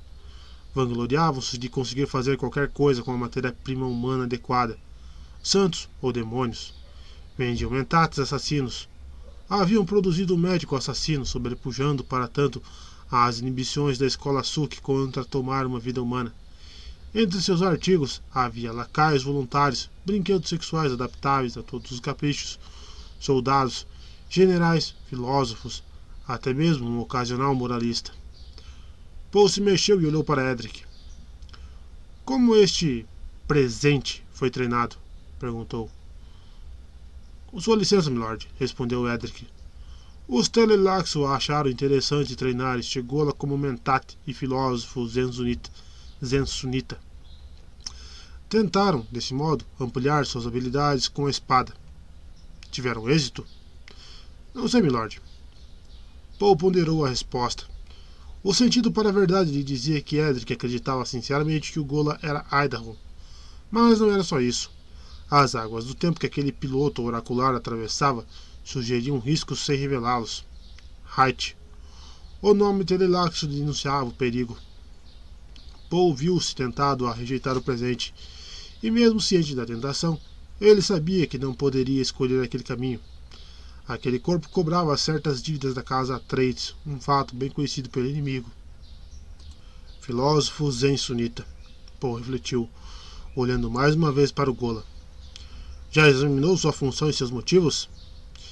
Encaro meus serviços com humildade, Sire. Minha mente foi purificada. Está livre dos imperativos de meu passado humano. Prefere que o chamemos de Hyde ou Duncan Idaho? Milord pode me chamar do que quiser, pois não sou um nome. Mas você gosta do nome Duncan Idaho? Creio que era meu nome, Sire. Encaixe dentro de mim. Mas. Traz à tona reações curiosas. O nome de alguém, penso eu, deve trazer consigo muitas coisas agradáveis e outras tantas desagradáveis. O que é que mais lhe agrada? Paul perguntou. Inesperadamente o Gola gargalhou e disse: Procurar nas pessoas sinais que revelam meu antigo eu. Vê algum sinal aqui? Ah, sim, milord. Seu homem ali, Stilgar, está entre desconfiado e admirado. Ele era amigo de meu antigo eu, mas o corpo deste Gola o repele. E Milord admirava o homem que fui e confiava nele. Mente purificada, disse Paul. Como uma mente. Como uma mente purificada pode se sujeitar à servidão? Servidão, milord? A mente purificada toma as decisões diante de incógnitas, sem causa e efeito. Isso é servidão? Paul franziu o seio. Eram ditados em sunita, enigmático, apropriado, imerso num credo que negava a função objetiva de toda a atividade mental, sem causa e efeito. Esses raciocínios escandalizavam a mente. Incógnitas? Havia incógnitas em todas as decisões, até mesmo na visão oracular. Preferiria que os chamássemos Duncan Idaho? Paul perguntou. Temos nossas diferenças, milord. Escolha o um nome para mim. Fique com seu nome telelaxo, disse Paul. Height. Eis aí o nome que inspira cautela. Height fez uma reverência e deu um passo para trás. Ali se perguntou: Como é que ele sabia que a entrevista havia terminado? Eu sabia porque conheço meu irmão, mas não havia um sinal que um estranho pudesse interpretar. O Duncan Idaho dentro dele sabia? Paul virou-se para o imperador e disse: Separamos aposentos para sua embaixada. É nosso desejo consultá-lo em particular tão logo se apresente a oportunidade. Mandaremos chamá-lo. Permita-nos dar-lhe mais uma notícia. Antes que ele se receba de uma fonte duvidosa de que a reverenda madre da Irmandade, Gaia, Gaius Ellen Morrel, foi removida do paquete que eu trouxe aqui. Nós demos a ordem. A presença dela em sua nave será um dos assuntos de nossas conversas. Paul dispensou o emissário com um aceno da mão esquerda. Hart, fique aqui. Os criados do embaixador recuaram, rebocando o tanque. Edric tornou-se um movimento laranja no, no gás laranja. Olhos, uma boca, membros e a acenar a man, membros a acenar de mansinho. Paul esperou o último membro da guilda partir e as portas enormes se fecharam atrás dele. Está feito, Paul pensou. Aceitei o gola. A criação dos Telelaxo era uma isca, sem dúvida alguma. Era muito provável que a bruxa velha da reverenda madre desempenhasse o mesmo papel. Mas era o momento do tarô que ele previa numa visão anterior. O maldito tarô. Turvava as águas do tempo de tal maneira que o presciente acabava fazendo força para detectar os momentos que ocorreriam dali uma hora. Muitos peixes mordiam a isca e terminavam, ele lembrou a si mesmo. E o tarô trabalhava tanto a seu favor quanto contra. O que ele não enxergava, talvez outras pessoas tampouco detectassem. O Gola permaneceu ali, com a cabeça inclinada para o lado, à espera. Stilgar cruzou os braços. Stilgar cruzou os degraus. Escondeu o Gola dos olhos de Paul. Em Chakobza, a língua de caça de seus dias de sete, Stilgar disse: Aquela criatura dentro do tanque me dá arrepio, Sire. Mas esse presente. Mande-o embora. No mesmo idioma, Paul explicou. Não posso. Idaho está morto, argumentou Stilgar. Esse aí não é Idaho. Deixe-me tomar a água dele para a tribo. O golo é problema meu, tio. Seu problema é nossa prisioneira. Quero a reverenda madre vigiada com todo cuidado pelos homens que treinei para resistir aos ardis da voz. Não gosto disso, Sire. Agirei com cautela, tio. Cuide para que você também o faça. Muito bem, Sire. Stilgar desceu para o piso do salão, passou perto de Height, farejou e saiu. É possível detectar o mal pelo cheiro, pensou Paul. Stilgar plantará o estandarte verde e preto dos Atreides em dezenas de mundos, mas ainda era um frame supersticioso à prova de qualquer sofisticação. Paul examinou o presente. Duncan, Duncan, murmurou. O que fizeram com você?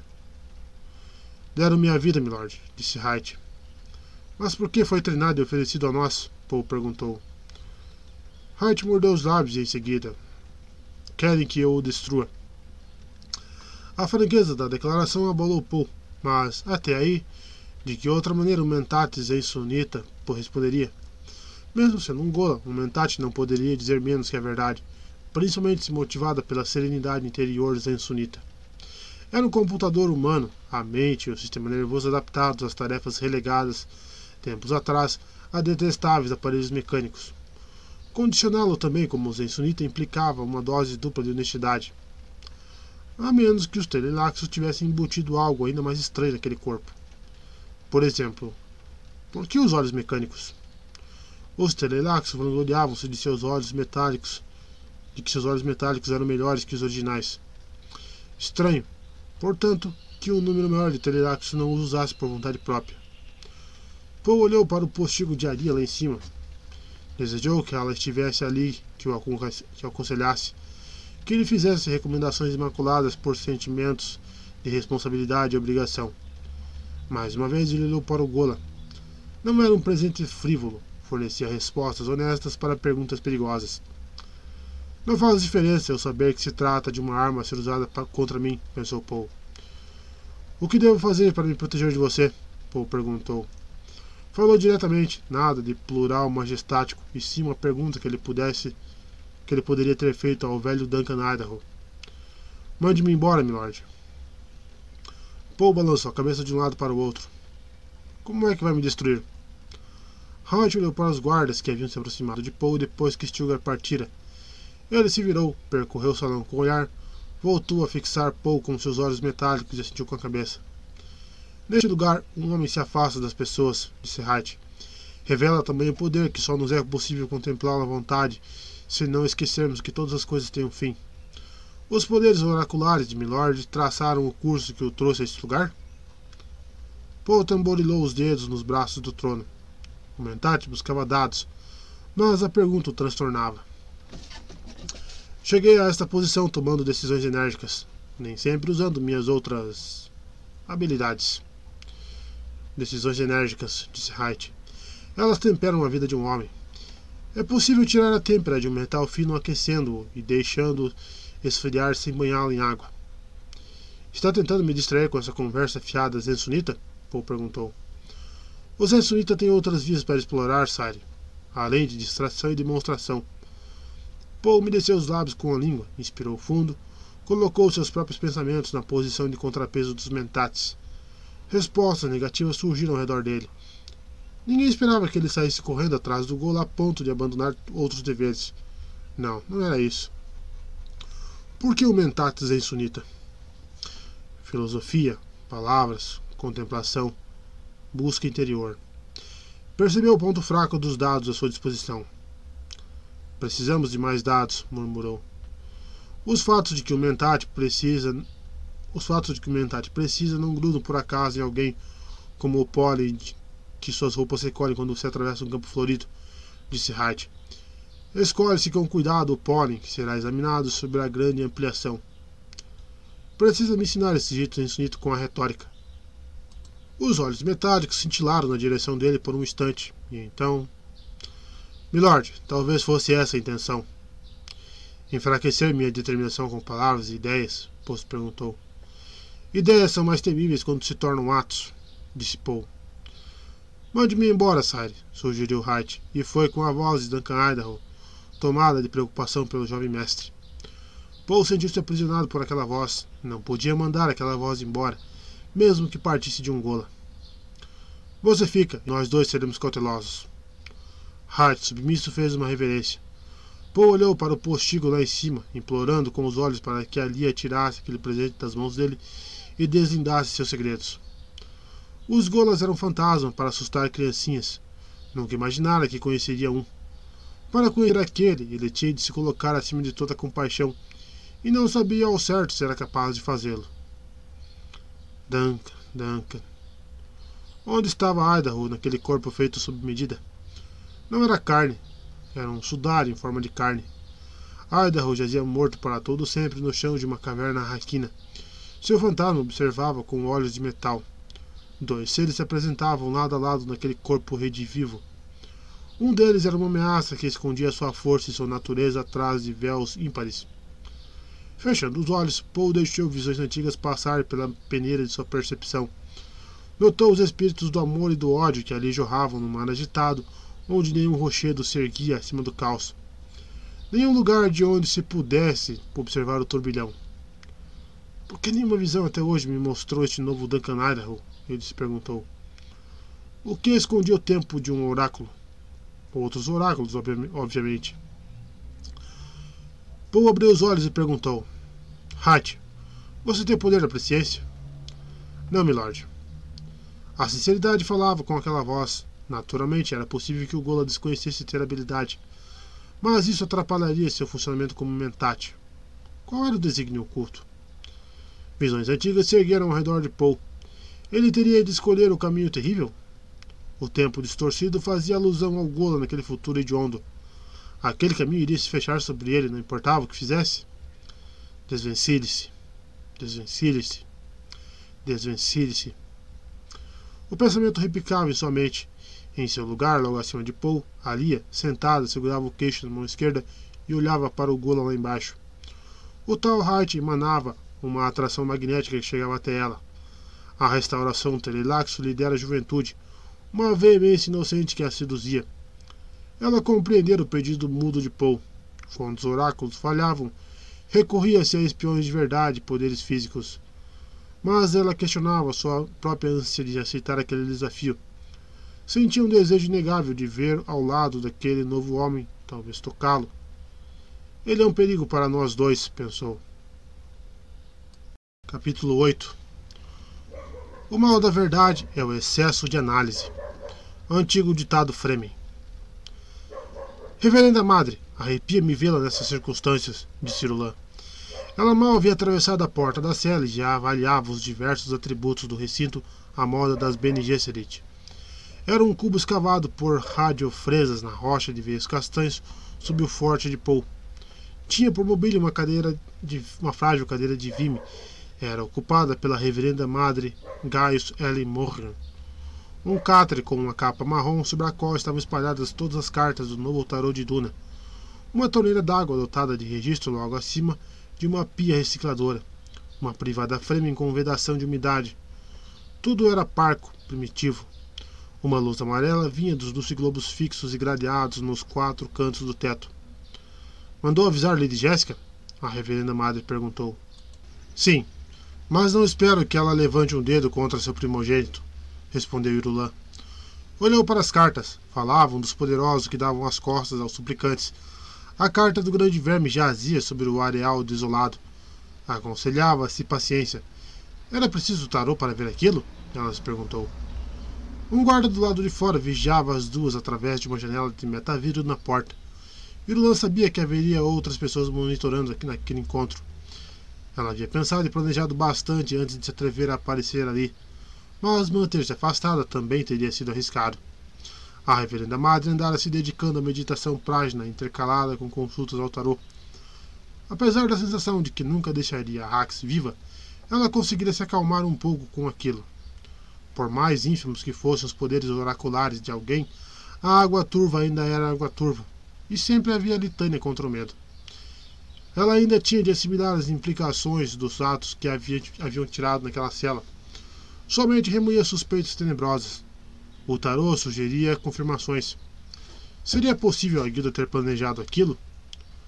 Um Kizara de manto amarelo, cabeça raspada, fazendo às vezes de turbante, olhos miúdos de azul total cravados no rosto afável e redondo, a pele curtida pelo vento e o sol de Arrax, havia se instalado na ponte de recepção do paquete à espera dela.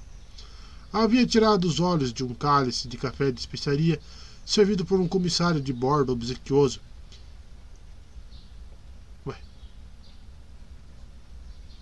Aí estudado por um momento e depois baixado o cálice. É a reverenda madre Gaius Ellen Morrian? Repetir aquelas palavras e somente era reviver o momento na memória. Sua garganta se fechara num espasmo incontrolável de medo.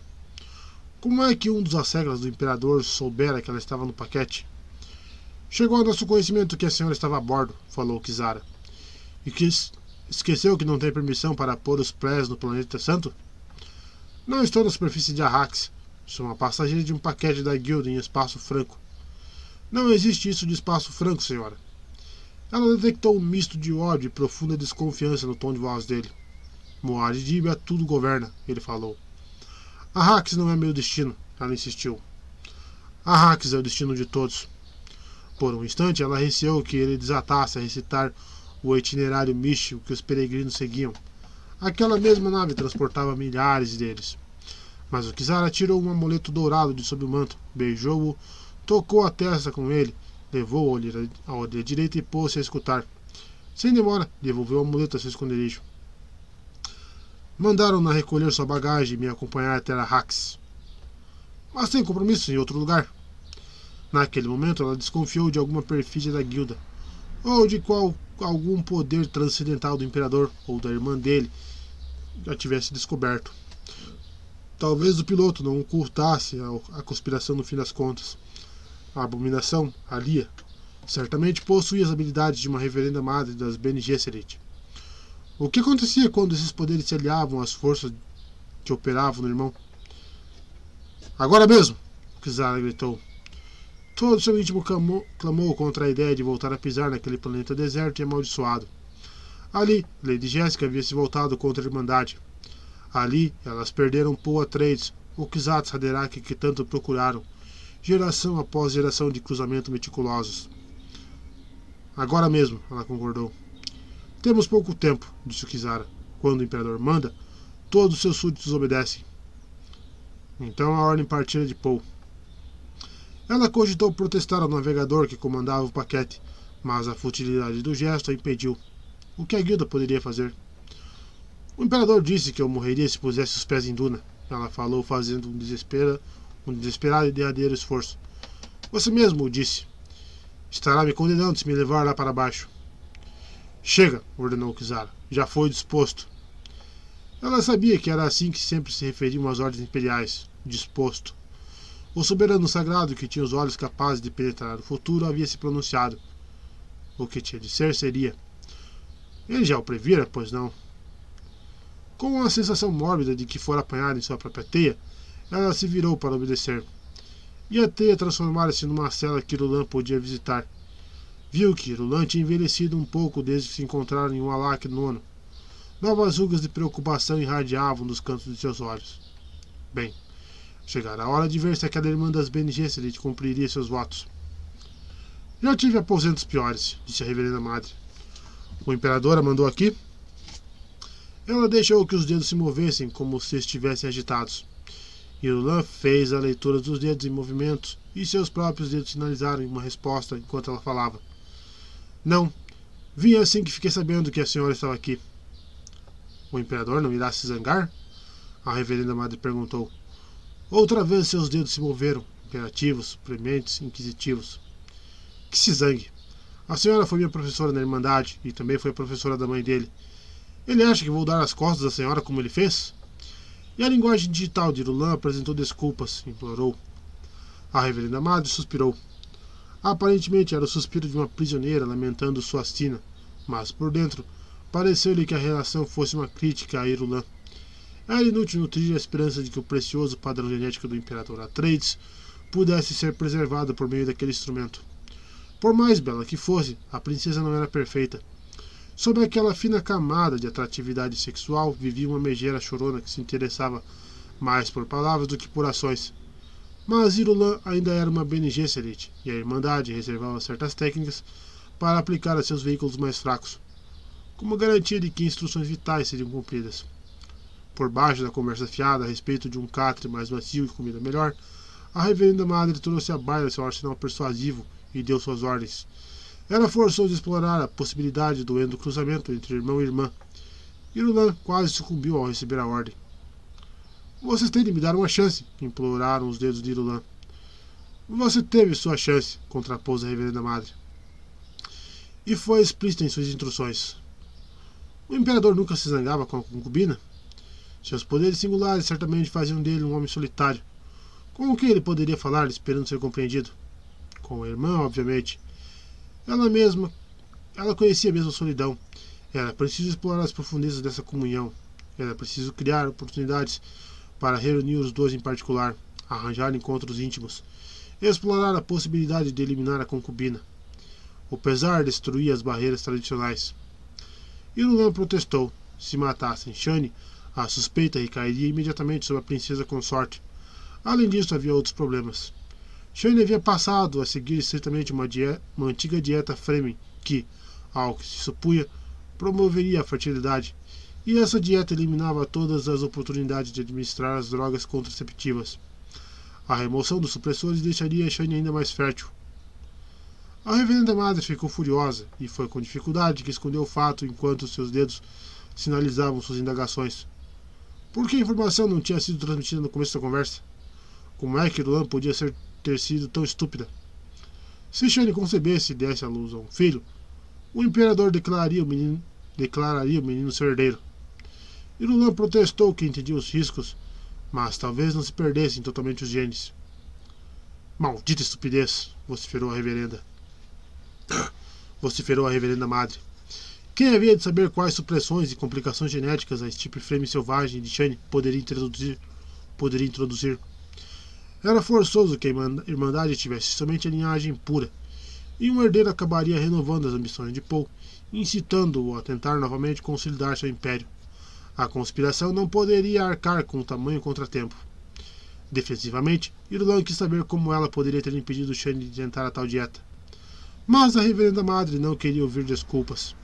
Irulan acabara de receber instruções explícitas para enfrentar essa nova ameaça. Se Shane concebesse, era preciso introduzir um abortivo em sua comida ou bebida. Ou então seria necessário matá-la. Era forçoso evitar a todo custo um herdeiro do trono com, o qual, com tal proveniência. Um abortivo seria tão perigoso quanto um ataque franco à concubina, objetou Irulan. Ela estremecia só de, conjutar, só de cogitar a tentativa de matar Shane. Era o perigo que impedia Irulan? Quis saber a reverenda madre, e sua linguagem digital transmitiu um profundo desprezo. Zangada, Irulan sinalizou que conhecia seu valor como um agente infiltrado na família real. A conspiração queria desperdiçar uma agente tão valiosa? Deveriam jogá-la fora? De que outro modo poderiam vigiar o imperador de tão, tão de perto o imperador? Ou teriam introduzido um outro agente na família? Era isso? Ela deveria agora ser usada como a última medida desesperada? Numa guerra, todos os valores adquiriam novas relações, contrapôs a reverenda madre. Para elas, o maior perigo seria a casa Trade se consolidar como linhagem imperial. A Irmandade não podia correr tamanho risco, ia muito além de colocar o risco, em risco o padrão genético dos Atreides. Se Paul firmasse sua família no trono, os programas das Bene certamente seriam interrompidos durante séculos. Iruland entendia o argumento, mas não conseguiu fugir da ideia que haviam tomado a decisão de sacrificar a princesa consorte por algo de grande valor. Havia alguma coisa que ela devesse saber a respeito do Gola? arriscou Cirulan. A reverenda madre quis saber se Irulan pensava que a Irmandade era formada por idiotas. Quando é que tinham deixado de dizer a Irulan tudo o que ela deveria saber? Não era uma resposta, e sim uma admissão de que havia algo a esconder, percebeu Irulan. Dizia-lhe que não lhe contariam mais do que ela precisava saber. Como poderiam ter certeza de que o Gola seria capaz de destruir o Imperador? perguntou Irulan. Ela poderia muito bem ter perguntado se o Melanie era capaz de destruir alguma coisa. A reverenda madre contrapôs. Foi uma reprimenda com mensagem sutil, Irulan percebeu. O chicote que ensina das Bene Gesserit a informava de que ela deveria ter compreendido tempos antes aquela semelhança entre a especiaria e o gola. O Melody era valioso, mas tinha um preço, o vício. Aumentava a vida em anos, décadas, no caso de algumas pessoas. Mas ainda era só mais uma maneira de morrer. O golo era uma coisa de valor mortífero. A maneira óbvia de impedir o nascimento indesejado era matar a provável mãe antes da concepção, sinalizou a reverenda madre voltando à carga. Claro, Pirulan pensou. Se decidir gastar uma certa quantia, obter o máximo que puder com ela. Os olhos da reverenda madre, obscurecidos pelo brilho azul do vício do Melange, ergueram-se para fitar Irulan, calculando, aguardando, observando minúcias. Ela me decifra claramente, Irulan pensou, consternada. Ela me treinou e observou enquanto me treinava. Sabe que compreendo a decisão que foi tomada aqui. Ela só observa agora para ver como vou aceitar essa informação. Bem, vou aceitá-la como Bene Gesserit e princesa. Irulan deu um jeito de sorrir, impertigou-se, pensou no trecho introdutório e evocativo da litânia contra o medo. Não terei medo, o medo mata a mente. O medo é a pequena morte que leva à aniquilação total. Enfrentarei meu medo. Retornada à calma, ela pensou. Que me sacrifique. Mostrarei a eles quanto vale uma princesa. Talvez eu consiga mais do que esperavam. É, gato. Depois de mais algumas vocalizações sem sentido para arrematar a entrevista, Irulan partiu. Quando ela se foi, a reverenda madre voltou suas cartas de tarô, dispondo-as no padrão do redemoinho de fogo. Imediatamente, tirou o Kizatz Haderach dos arcanos maiores, e a carta veio acompanhada da oito de naves. A sibila ludibriada e traída. Não eram cartas de bom agouro, falavam de recursos secretos para seus inimigos. Ela deu as costas às cartas e sentou-se agitada, imaginando se Irula não veria ainda a destruí-las.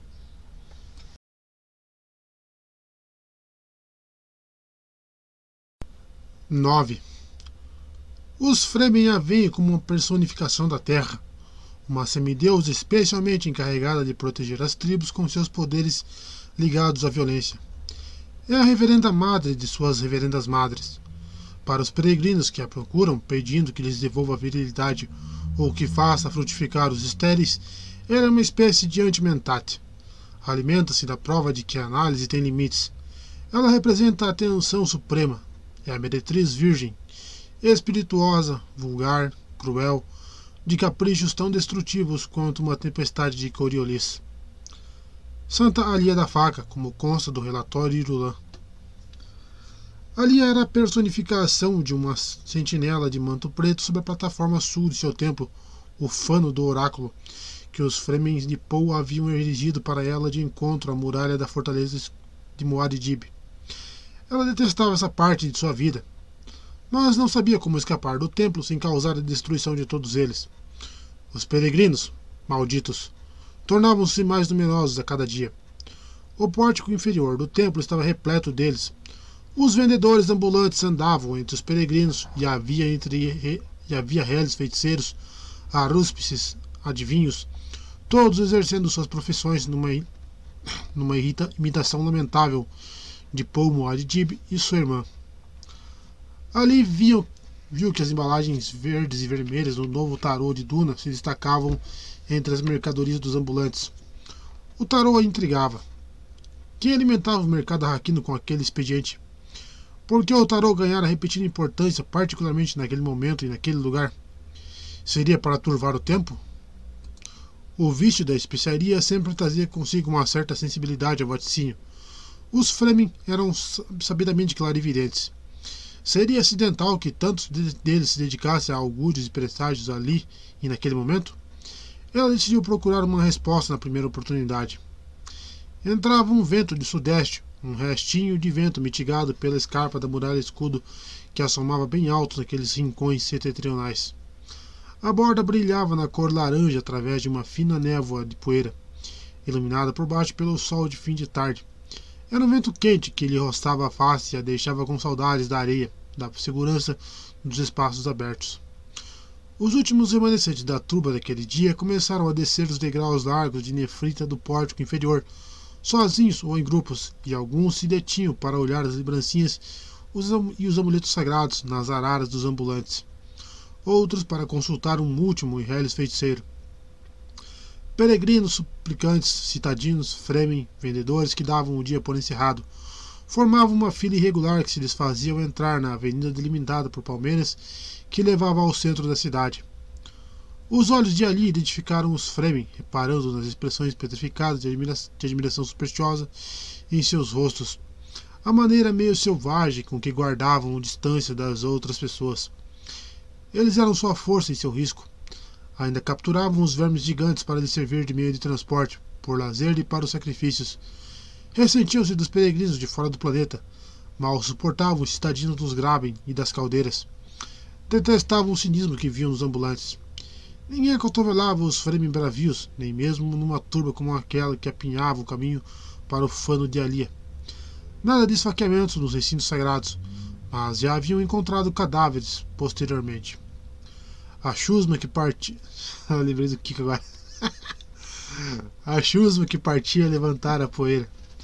O cheiro de pederneira chegou às narinas de Alia, acendeu mais uma pontada de saudade do Bled aberto. Ela notou que sua percepção do passado tinha se aguçado com a chegada do Gola. Haviam sido tão prazerosos aqueles dias sem entraves, antes de seu irmão subir ao trono.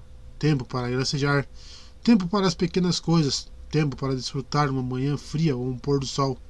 Tempo, tempo, tempo. Até mesmo o perigo era bom naqueles dias. Um perigo honesto e de origem conhecida. Não havia então a necessidade de forçar os limites da presciência, de bisbilhotar através dos véus tenebrosos vislumbres frustrantes do futuro. Os bravios diziam bem: quatro coisas impossíveis de se esconder: o amor, a fumaça, um pilar de fogo e um homem andando pelo bled aberto. Com uma sensação repentina de asco, Alia retirou-se da plataforma para as sombras do fano. Percorreu a passos largos a sacada que, Lá de cima olhava para a opalescência cintilante de seu salão dos oráculos. A areia dos ladrilhos brilhava sob seus pés. Os suplicantes sempre arrastavam a areia para os aposentos sagrados. Ela ignorou os criados, guardas, postulantes, os onipresentes sacerdotes bajuladores do Kizarat. Atirou-se na passagem caracol que subia até seus aposentos particulares. Ali, em meio a divãs, tapetes espessos, tapeçarias e lembranças do deserto, ela dispensou as Amazonas Fleming que Stilgar havia designado como suas guardiãs pessoais. Cães de guarda, isso sim. Tão logo partiram os resmungos e protestos com os com mais medo de Alia do que de Stilgar, ela se despiu, deixando apenas a bainha com a daga Cris na tira de couro que trazia ao pescoço, e foi largando as roupas atrás de si ao se dirigir para o banho. Sabia que ele estava por perto, aquele homem obscuro que ela pressentia em seu futuro, mas não enxergava. Irritava o fato de nenhum poder presciente conseguir detalhar aquele vulto. Era possível pressenti-lo somente em momentos inesperados, quando ela sondava a vida de outras pessoas, ou deparava com um contorno esfumaçado na solidão das trevas, quando a inocência se aliava se aliava ao desejo. Ela esperava logo depois de um horizonte instável, e ela tinha a impressão de que, se obrigasse seus talentos a atingir uma intensidade inusitada, talvez o enxergasse. Ele estava lá, um assédio constante à percepção de Alia, feroz, perigoso, imoral. O ar morno e úmido a envolveu dentro da banheira. Ali estava um hábito que ela aprendera com as entidades e lembranças das incontáveis reverendas madres que foram engastadas em sua consciência feito pérolas num colar fulgurante. A água. A água morna de uma banheira, de uma banheira funda colheu-lhe a pele quando ali entrou nela ladrilhos verdes com desenhos de peixes vermelhos arranjados num padrão marinho circundavam a água. Tamanha abundância de água ocupava aquele espaço que um frame de outrora teria, sido, teria se sentido ultrajado ao vê-la usada meramente para lavar o corpo humano. Ele estava por perto. Era luxúria em tensão com a castidade, ela pensou. Seu corpo desejava um homem. O sexo não guardava nenhum mistério fortuito para uma reverenda madre que havia presidido as orgias do Siete. A consciência tal de seus, de seus eus alheios poderia fornecer todos os pormenores que sua curiosidade quisesse. Aquela sensação de proximidade não poderia ser outra coisa que não a carne a ansiar pela carne. A necessidade de tomar uma atitude digladiou-se com a letargia na água morna. De repente, Alia saiu do banho ainda pingando água e andou, molhada e nua, até a câmara de treinamento contígua a seu quarto de dormir. A câmara, oblonga e cheia de clarabóias, encerrava os instrumentos grosseiros e sutis que ajustavam a iniciada Bene Gesserit a percepção barra preparação física e mental suprema. Havia amplificadores mnemônicos, serrilhadores digitais provenientes de X para fortalecer e sensibilizar os dedos das mãos e dos pés, sintetizadores de odores, sensibilizadores táteis, Campos de gradiente de temperatura. Reveladores de padrão para não cair, deixá-la cair em hábitos detectáveis. Treinadores de resposta das ondas alfa. Cinco piscadores para ajustar as habilidades em condição de luz, barra trevas, barra espectroscopia. Em letras de 10 centímetros ao longo da parede, escritas por suas próprias mãos com tinta mnemônica, estava a lembrete fundamental do credo das Bene Gesserit. Antes de nós, todos os métodos de aprendizagem eram maculados pelos instintos. Aprendemos a aprender. Antes de nós, os pesquisadores dominados pelo instinto tinham uma capacidade de concentração limitada, geralmente não mais que uma vida. Nunca lhes ocorreu fazer projetos que se estendessem a 50 vidas ou mais.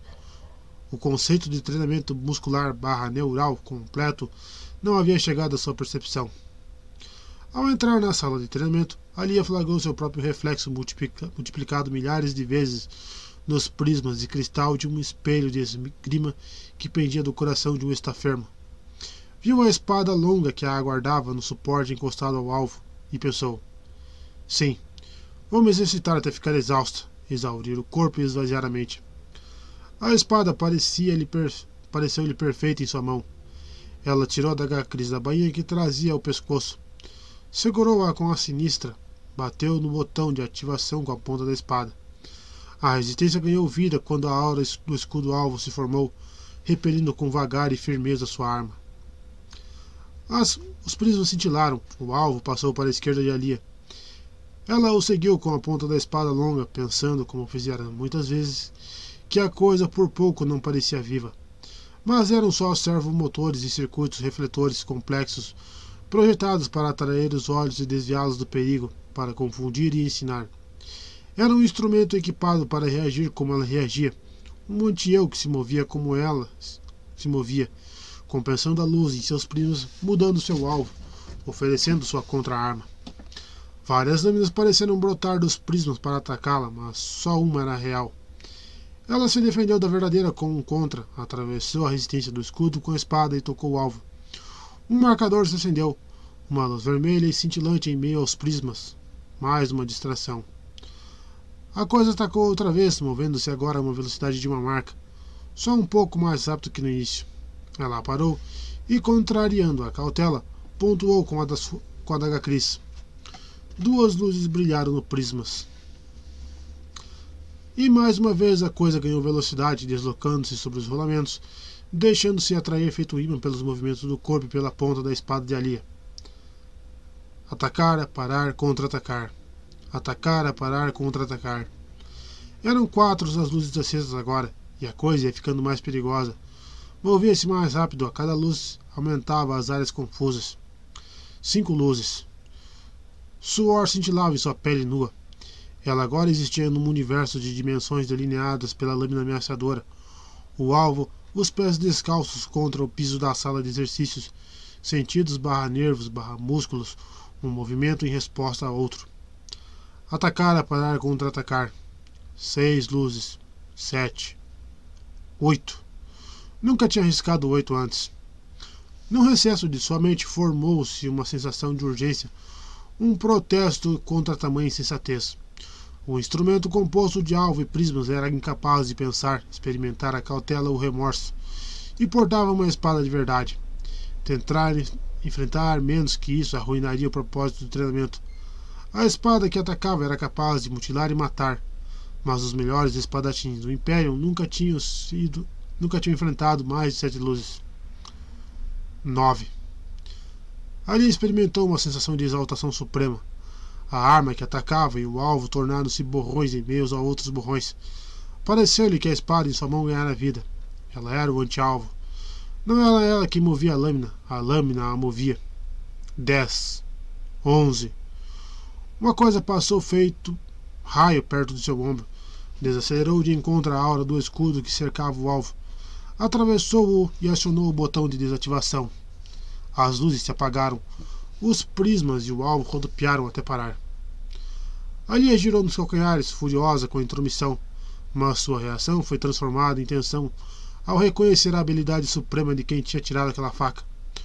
O arremesso fora calculado com precisão refinada, rápido o suficiente para atravessar a zona do escudo, mas não rápido demais para ser defletido e acertaram um ponto milimétrico no interior de um alvo com onze luzes acesas. Ali viu suas próprias emoções e tensões perderem o ímpeto, quase como ocorrera com um estafermo. Não ficou nem um pouco surpresa ao ver quem havia arremessado a faca. Poe estava ali, na sala de treinamento, parado junto à porta, com Stilgar três passos atrás dele. Os olhos de seu irmão estavam semicerrados de raiva.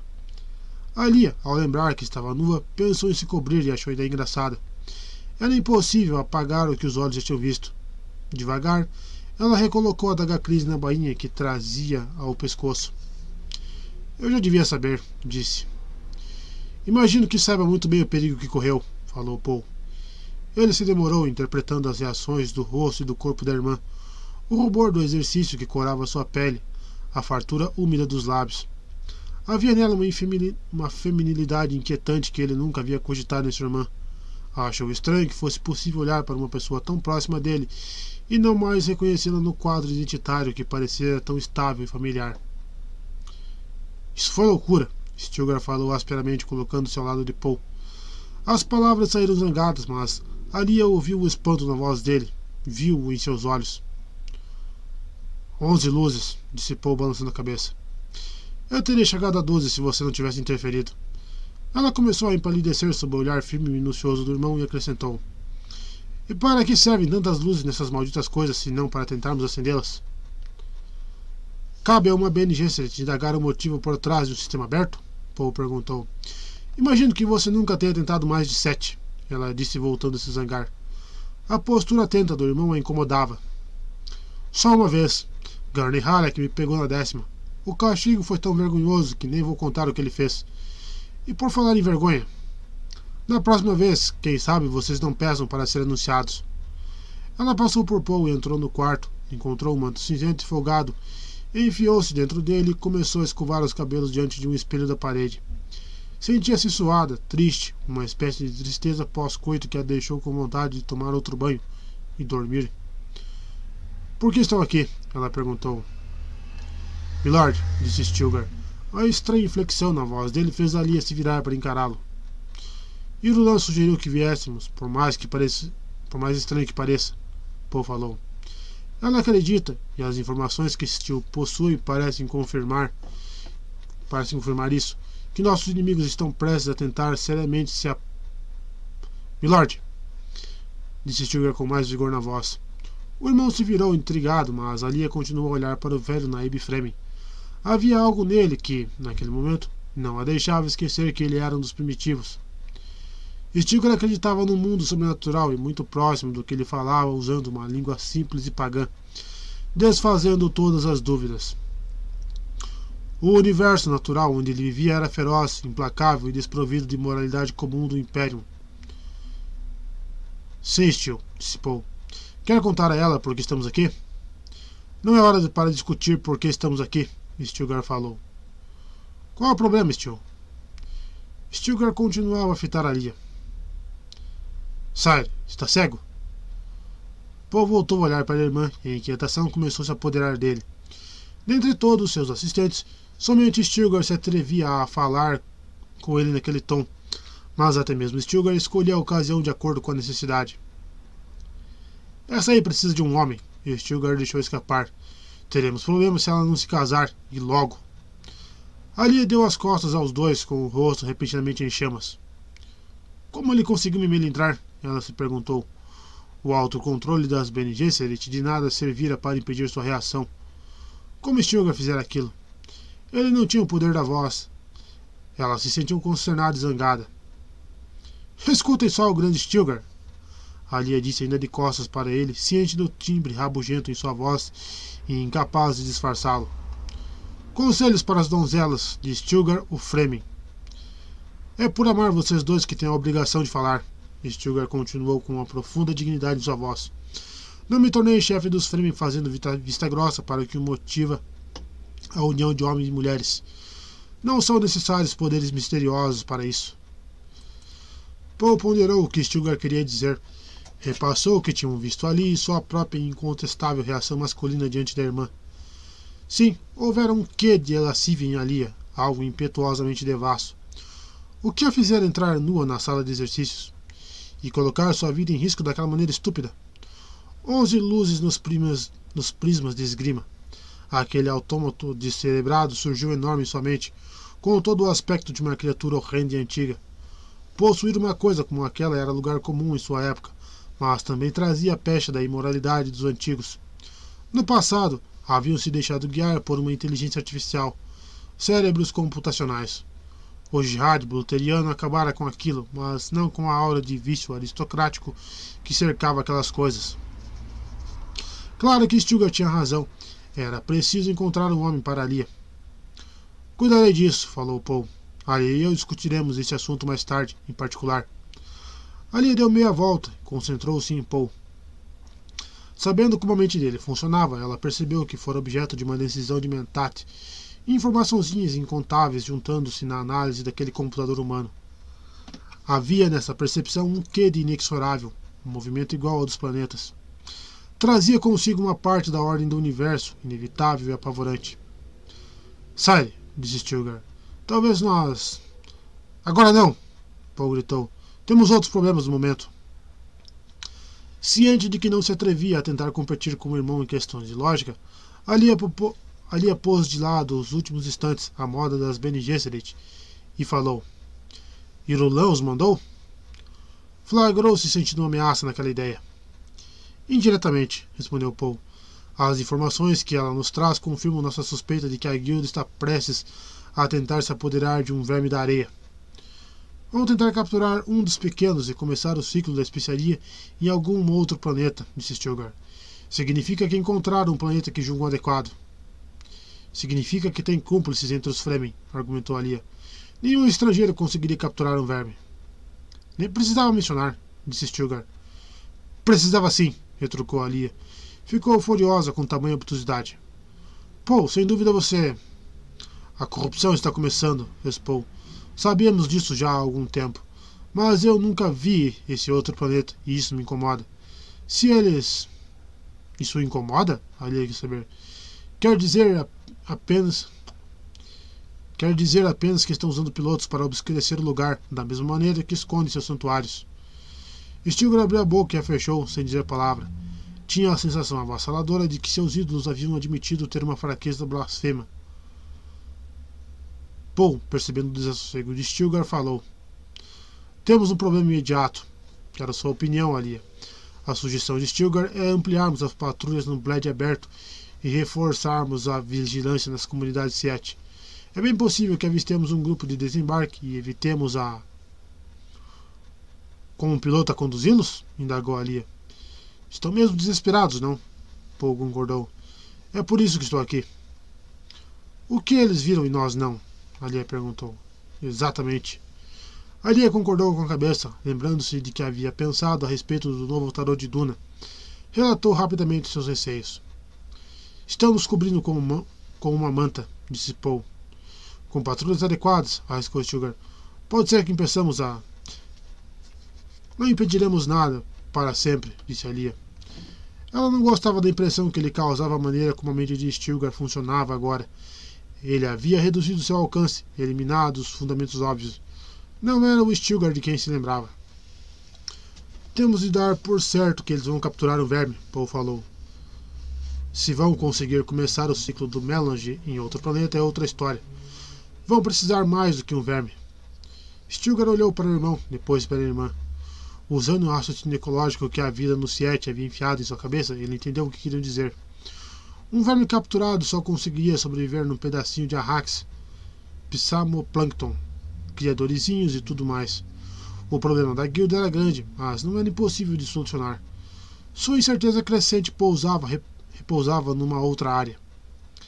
Então suas visões não detectam o que a guilda anda fazendo? perguntou. Maldição! explodiu Paul. Ali observou Stilgar captando o, espe o espetáculo incidental e selvagens ideias que acontecia na mente dele. O homem estava preso a um mercúrio do encantamento. Magia, magia. Vislumbrar o futuro era roubar o fogo aterrador de uma chama sagrada. Encerrava o fascínio do perigo supremo, almas arriscadas e perdidas. Trazia-se dos confins perigosos e informes uma coisa que tinha forma e poder. Mas Stilgar começava a perceber outras forças, talvez poderes superiores, além daquele horizonte desconhecido. Sua bruxa rainha e o amigo feiticeiro revelavam fraquezas perigosas. Stilgar, Alia disse lutando para segurá-lo. Você está num vale entre duas dunas. Eu estou no topo. Minha vista alcança onde a sua não chega, e entre as outras coisas, vejo montanhas a ocultar o que está longe.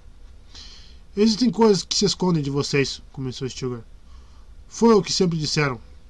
Todo poder tem limites, disse Alia. E o perigo pode vir de trás das montanhas, disse Stilgar. Algo do gênero, Alia falou. Stilgar fez que sim, com o olhar fixo no rosto de Paul. Mas seja o que for que sair de trás das montanhas, terá de atravessar as dunas. 10. O jogo mais perigoso do universo é governar fundamentado em oráculos. Não nos consideramos nem sábios nem valentes o bastante para participar desse jogo. As medidas pormenorizadas aqui para a regulamentação de questões secundárias é o mais perto que nos atrevemos a chegar das raias do governo. Para nossos fins, tomamos emprestado uma definição das Bene Gesserit e pensamos nos diversos planetas como patrimônios genéticos, fontes de ensinamento e de educadores, fontes de tudo o que é possível. Nosso objetivo não é governar, e sim aproveitar esses patrimônios genéticos, aprender e nos libertar de todas as restrições impostas pela dependência e pelo governo. Orgia como instrumento da arte de governar. Terceiro capítulo de A Guilda do Piloto.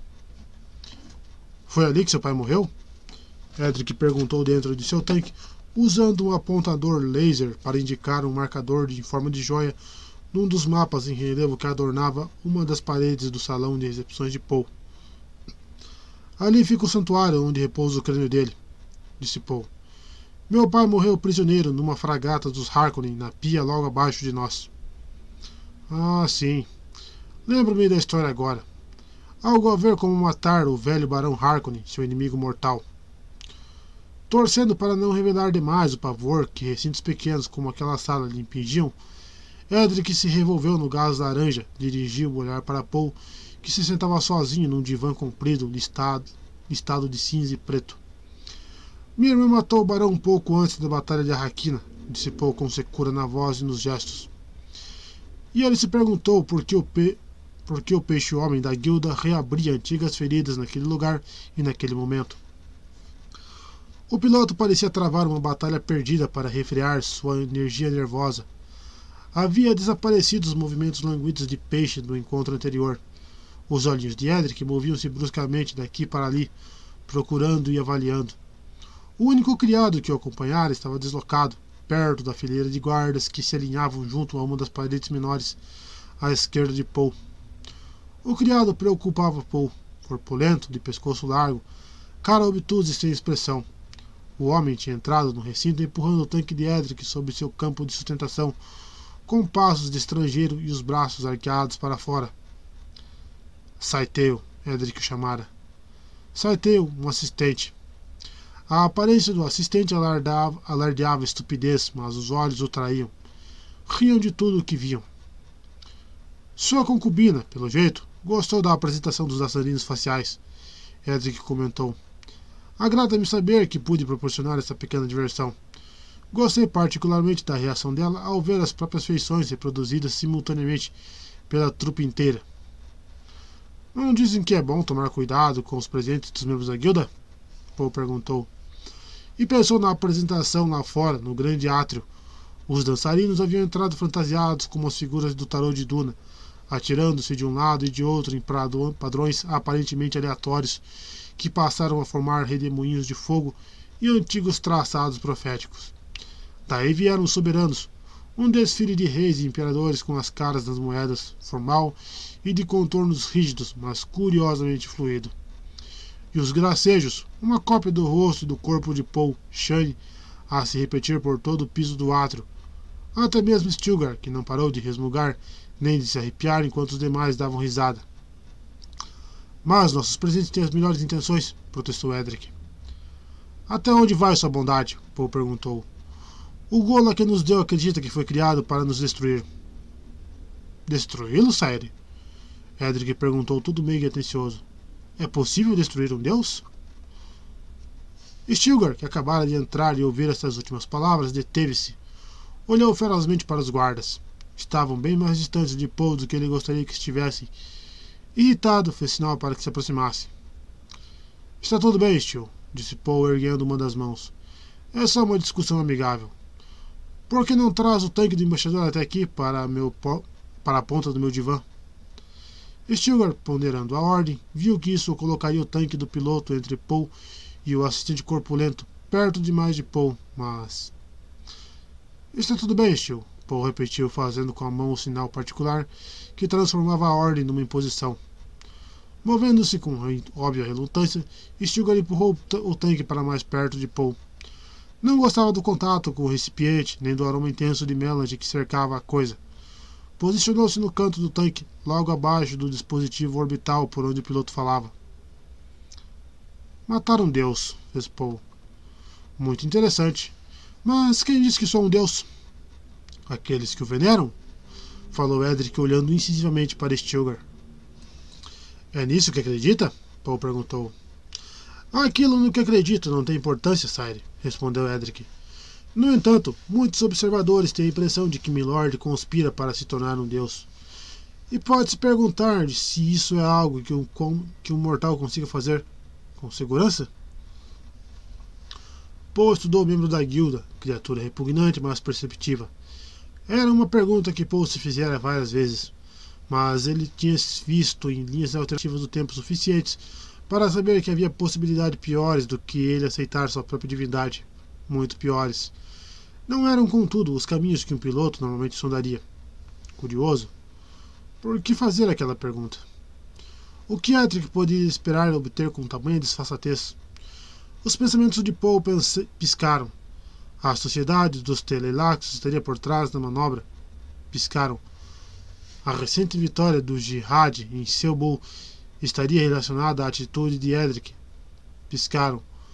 Vários princípios das Gesserit se revelavam ali piscaram. Um processo que envolvia milhares de informações passou piscando isso por sua percepção computacional. Tomou-lhe talvez três segundos. Um piloto questiona as diretrizes da presciência? Paul perguntou, colocando Edric no terreno dos mais perigosos. Aquilo transtornou o piloto, mas ele disfarçou bem, saindo com o que soou como um longo aforismo. Nenhum homem inteligente questionou, questiona a presciência como fato, Sire. A visão oracular é algo que os homens conhecem desde os tempos mais remotos. E ela dá um jeito de nos enredar quando menos esperamos. Por sorte, existem outras, for outras forças em nosso universo. Superiores à presciência? perguntou Paul, pressionando-o. Se a presciência fosse a única a existir e a fazer tudo, Sire, aniquilaria a si mesma. Nada além da presciência? Onde poderia ser aplicada, a não ser em seus próprios movimentos em degeneração? Existe sempre a condição humana, Paul concordou. Algo precário, na melhor das hipóteses, quando é confundida com alucinações. Minhas visões não passam de alucinações? Perguntou Paul com fingida tristeza em sua voz. Ou você está insinuando que meus adoradores alucinam? Stilgar, percebendo que a tensão aumentava, chegou um passo mais perto de Paul. Concentrou sua atenção no membro da guilda, reclinado dentro do tanque. Está distorcendo minhas palavras, Sire, Edric protestou. Pairava uma estranha sensação de violência nessas palavras. Violência? Aqui? Admirou-se Paul. Não se atreveriam. A menos que. E olhou para seus guardas. As forças que o protegessem fossem usadas para substituí-lo. Mas você me acusa de conspirar para minha divinização? Disse Paul modulando a voz para que somente Edric e Stilgar ouvissem. Conspirar? Talvez eu tenha escolhido mal as palavras, milord. Mas são significativas, devolveu Paul. Revelam que, de mim, você espera o pior. Edric arqueou o pescoço, olhou de lado para Stilgar com um ar de apreensão. As pessoas sempre esperam o pior dos riscos e poderosos. As pessoas sempre esperam o pior dos ricos e poderosos, Sire. Dizem que sempre se sabe quando alguém é da aristocracia. O nobre só se revela a vícios que o tornarão popular. Um tremor percorreu a face de Stilgar. Poe atentou ao movimento, captando os pensamentos e as zangas que cochichavam na mente de Stilgar. Como membro da guilda se atrevia a falar daquele jeito como Adib? Não está brincando, naturalmente, disse Poe. Brincando, Sire?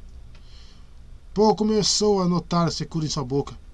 Pareceu-lhe haver mais gente demais na sala e que o ar que respirava tinha passado por pulmões em demasia.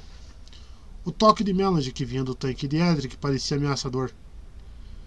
Quem seriam meus cúmplices nessa conspiração? Paul perguntou em seguida. Diria ser o Kizarat?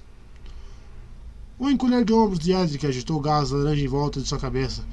Já não parecia mais preocupado com Stilgar, embora Sofreme continuasse a olhar ferozmente para ele. Está sugerindo que meus missionários das ordens sagradas, todos eles, andam pregando mentiras sutis? insistiu Paul. Poderia ser uma questão de interesse pessoal e sinceridade, disse Edric. Stilgar levou uma das mãos à daga Cris sob seu manto.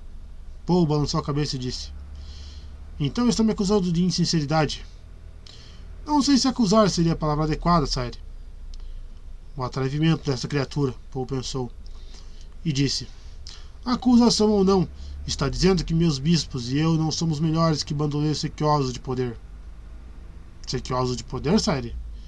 Edric voltou a olhar para Stilgar. O poder costuma isolar aqueles que o detêm em demasia. Por fim, acabam perdendo contato com a realidade e tombam. Milord já mandou executar homens por muito menos, grunhiu Stilgar. Homens sim, Paul concordou. Mas esse aí é o embaixador da guilda. Ele o acusa de fraude e profanação, disse Stilgar. O raciocínio dele me interessa, Stil. Contenha sua raiva e continue alerta. Como o Dib mandar. Diga-me, piloto, como conseguiríamos manter essa fraude hipotética através de distâncias tão imensas do espaço e do tempo, sem meios para vigiar cada missionário, examinar cada nuance em cada priorado e templo do Kizarat? O que é o tempo para Milord? Edric perguntou. Stilgar franziu o senho, obviamente confuso, e pensou. Muad'Dib já afirmou várias vezes enxergar o que está atrás dos véus do tempo, do tempo. O que esse membro da guilda de fato está dizendo? A estrutura de uma fraude como essa não começaria a mostrar furos? Perguntou Paul. Discordâncias importantes, dissidências, dúvidas, confissões de culpa. Uma fraude certamente não conseguiria suprimir tudo isso. O que a religião e o interesse, o que a religião e o interesse pessoal não são capazes de esconder, os governos o fazem, afirmou Edric. Está testando os limites da minha tolerância? Paul perguntou. Meus argumentos não têm valor algum? retorquiu Edric. Ele quer que, nos, ele quer que nós o matemos? Paul se perguntou. Edric estaria se oferecendo como sacrifício? Prefiro o ponto de vista dos céticos, ensaiou Paul. Você, obviamente, foi treinado para usar todos os truques mentirosos da arte de governar, os duplos sentidos e as palavras de poder. Para você, a linguagem não passa de uma arma, e assim você põe minha armadura à prova. O ponto de vista dos céticos, disse Edric, e um sorriso espichou-lhe a boca. E os soberanos são, são sabidamente céticos no que toca à religião. A religião também é uma arma. E que tipo de arma seria a religião quando ela se torna o governo? Paul sentiu-se serenar por dentro. Uma profunda cautela se apoderou dele. Para quem Edric falava? Malditas palavras sagazes, cheias de expedientes manipuladores. Aquele laivo de humor despreocupado, o ar tácito de cumplicidade nos segredos. Seus modos indicavam que ele e Paul eram duas pessoas sofisticadas, homens de um universo mais vasto que compreendiam as coisas que não cabiam a gente comum entender. Com um sobressalto, Paul percebeu que não era ele o alvo principal de toda aquela retórica. Aquela desgraça que assolava a corte se dirigia aos ouvidos de outras pessoas, aos ouvidos de Stilgar, dos guardas reais, talvez até mesmo para o assistente corpulento. Impuseram-me humana religioso, disse Paul. Não o procurei. E pensou: pronto. Deixemos este peixe homem pensar que saiu vitorioso de nossa batalha de palavras. Então por que não o repudiou, Sire? Edric perguntou. Por causa de minha irmã, Alia. Paul respondeu, observando Edric com cuidado. Ela é uma deusa.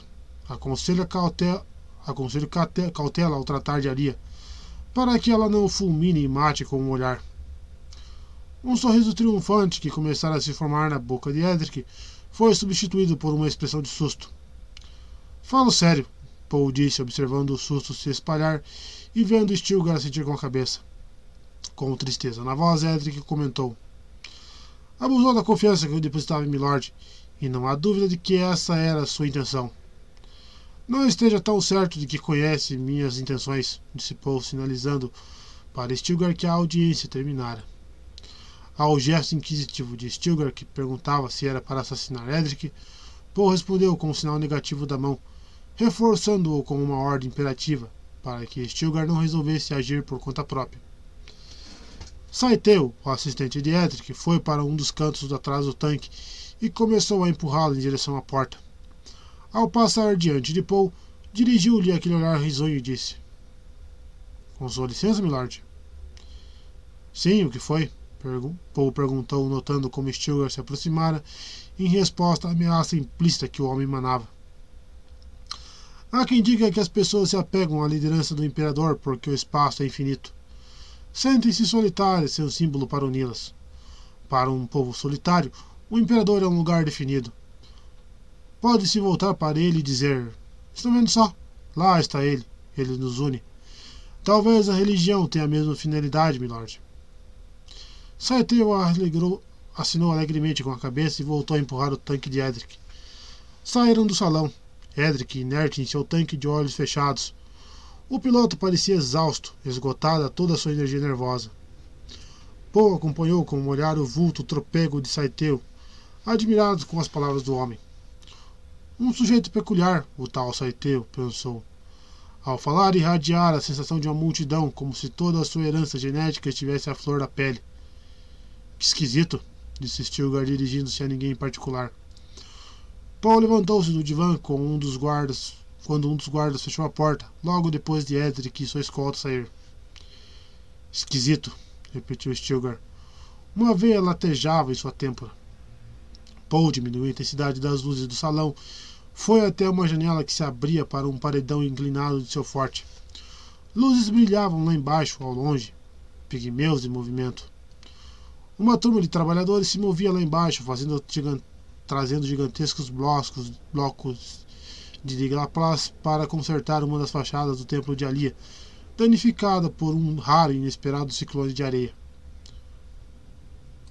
Foi uma insensatez convidar aquela criatura a entrar nesses aposentos, Uzul. Stilgar disse. Uzul, Paul pensou. Meu nome de Siete.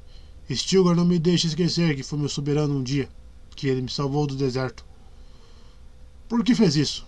Stilgar perguntou, falando bem perto de Paul, logo atrás dele. Dados. Preciso de mais dados. Não é perigoso tentar enfrentar essa ameaça somente como tentar enfrentar essa ameaça somente como mentate? Perspicaz, Paul pensou. A computação dos mentates ainda era finita. Não era possível exprimir algo ilimitado dentro do limite de um idioma, mas a habilidade dos mentates tinha lá sua serventia. Foi o que disse a Stilgar, desafiando-o a refutar seu argumento.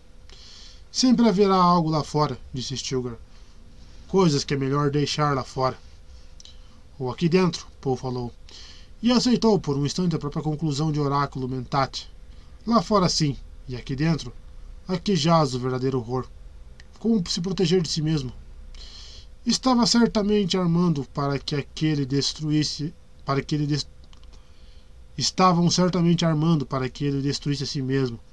Mas era uma posição cercada de possibilidades ainda mais apavorantes. Seu devaneio foi interrompido pelo som de passos rápidos.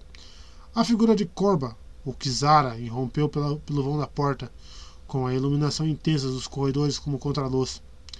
Entrou como se arremessado por uma força invisível e estacou quase imediatamente ao deparar com a escuridão do salão. Parecia vir com as mãos cheias de rolos de chigáfio. Cintilaram sob a luz do corredor pequenas e estranhas joias redondas que se apagaram quando a mão de um dos guardas apareceu para fechar a porta. Está aí, milord? Corvo perguntou, perscrutando as sombras. O que foi? perguntou Stilgar. Stilgar? Estamos dois aqui. O que foi? Estou transtornado com essa recepção para o membro da guilda. Transtornado? Paul perguntou. O povo está dizendo que Milord homenageia nossos inimigos. Só isso? disse Paul. São os rolos que pedi para você me trazer? Apontou os orbes de Shigaf nas mãos de Corba. Rolos? Ah, sim, milord. São as crônicas. Deseja vê-las aqui? Já as vi. São para Stilgar. Para mim? Stilgar perguntou. Ele começou a se ressentir daquilo que interpretava como um capricho da parte de Paul. Crônicas. Stilgar havia procurado Paul pouco antes para discutir as computações logísticas destinadas a conquistas de Zabulon. A presença do embaixador da guilda havia interferido, e agora Corba trazia crônicas. Até onde vão seus conhecimentos de história? Paul cismou em voz alta, estudando o vulto escuro a seu lado. Milord, sou capaz de nomear todos os planetas que nossa gente pisou em suas migrações. Conheço os confins do Império. A Idade de Ouro da Terra. Já estudou alguma vez? A Terra? A Idade de Ouro? Stilgar estava irritado e confuso. Por que Paul iria querer discutir mitos da aurora do tempo? A mente de Stilgar ainda lhe parecia abarrotada de dados a respeito de Zabulon. As computações dos mentais do Estado-Maior 205 fragatas de ataque com 30 legiões, batalhões de apoio, oficiais de pacificação, missionários do Kizarat, as provisões necessárias. Tinha as cifras todas na cabeça. E o melange. Armamento, uniformes, medalhas, urnas para as cinzas dos mortos, o número de especialistas, homens para produzir as matérias-primas da propaganda, escrivães, contadores, espiões e espiões dos espiões. Caramba. Eu também trouxe o acessório do pulso sincronização, milord, arriscou Corba. Obviamente sentia a tensão cada vez maior entre Paul e Stilgar, e isso o perturbava. Stilgar balançou a cabeça de um lado para outro. Pulso sincronização? Por que Paul queria que ele usasse um vibrosistema mnemônico com um projetor de chigafio? Para que procurar dados específicos nas crônicas? Era trabalho para os mentats. Como de costume, Stilgar viu-se incapaz de se livrar da forte desconfiança que sentia em relação a usar o projetor e seus, e seus acessórios. A coisa sempre o fazia se perder em sensações inquietantes. Uma chuva avassaladora de dados que somente organizaria mais tarde, surpreendendo-o com informações que até então não sabia ter. Sire, tenho aqui as computações a respeito de Zabulon, disse Stilgar.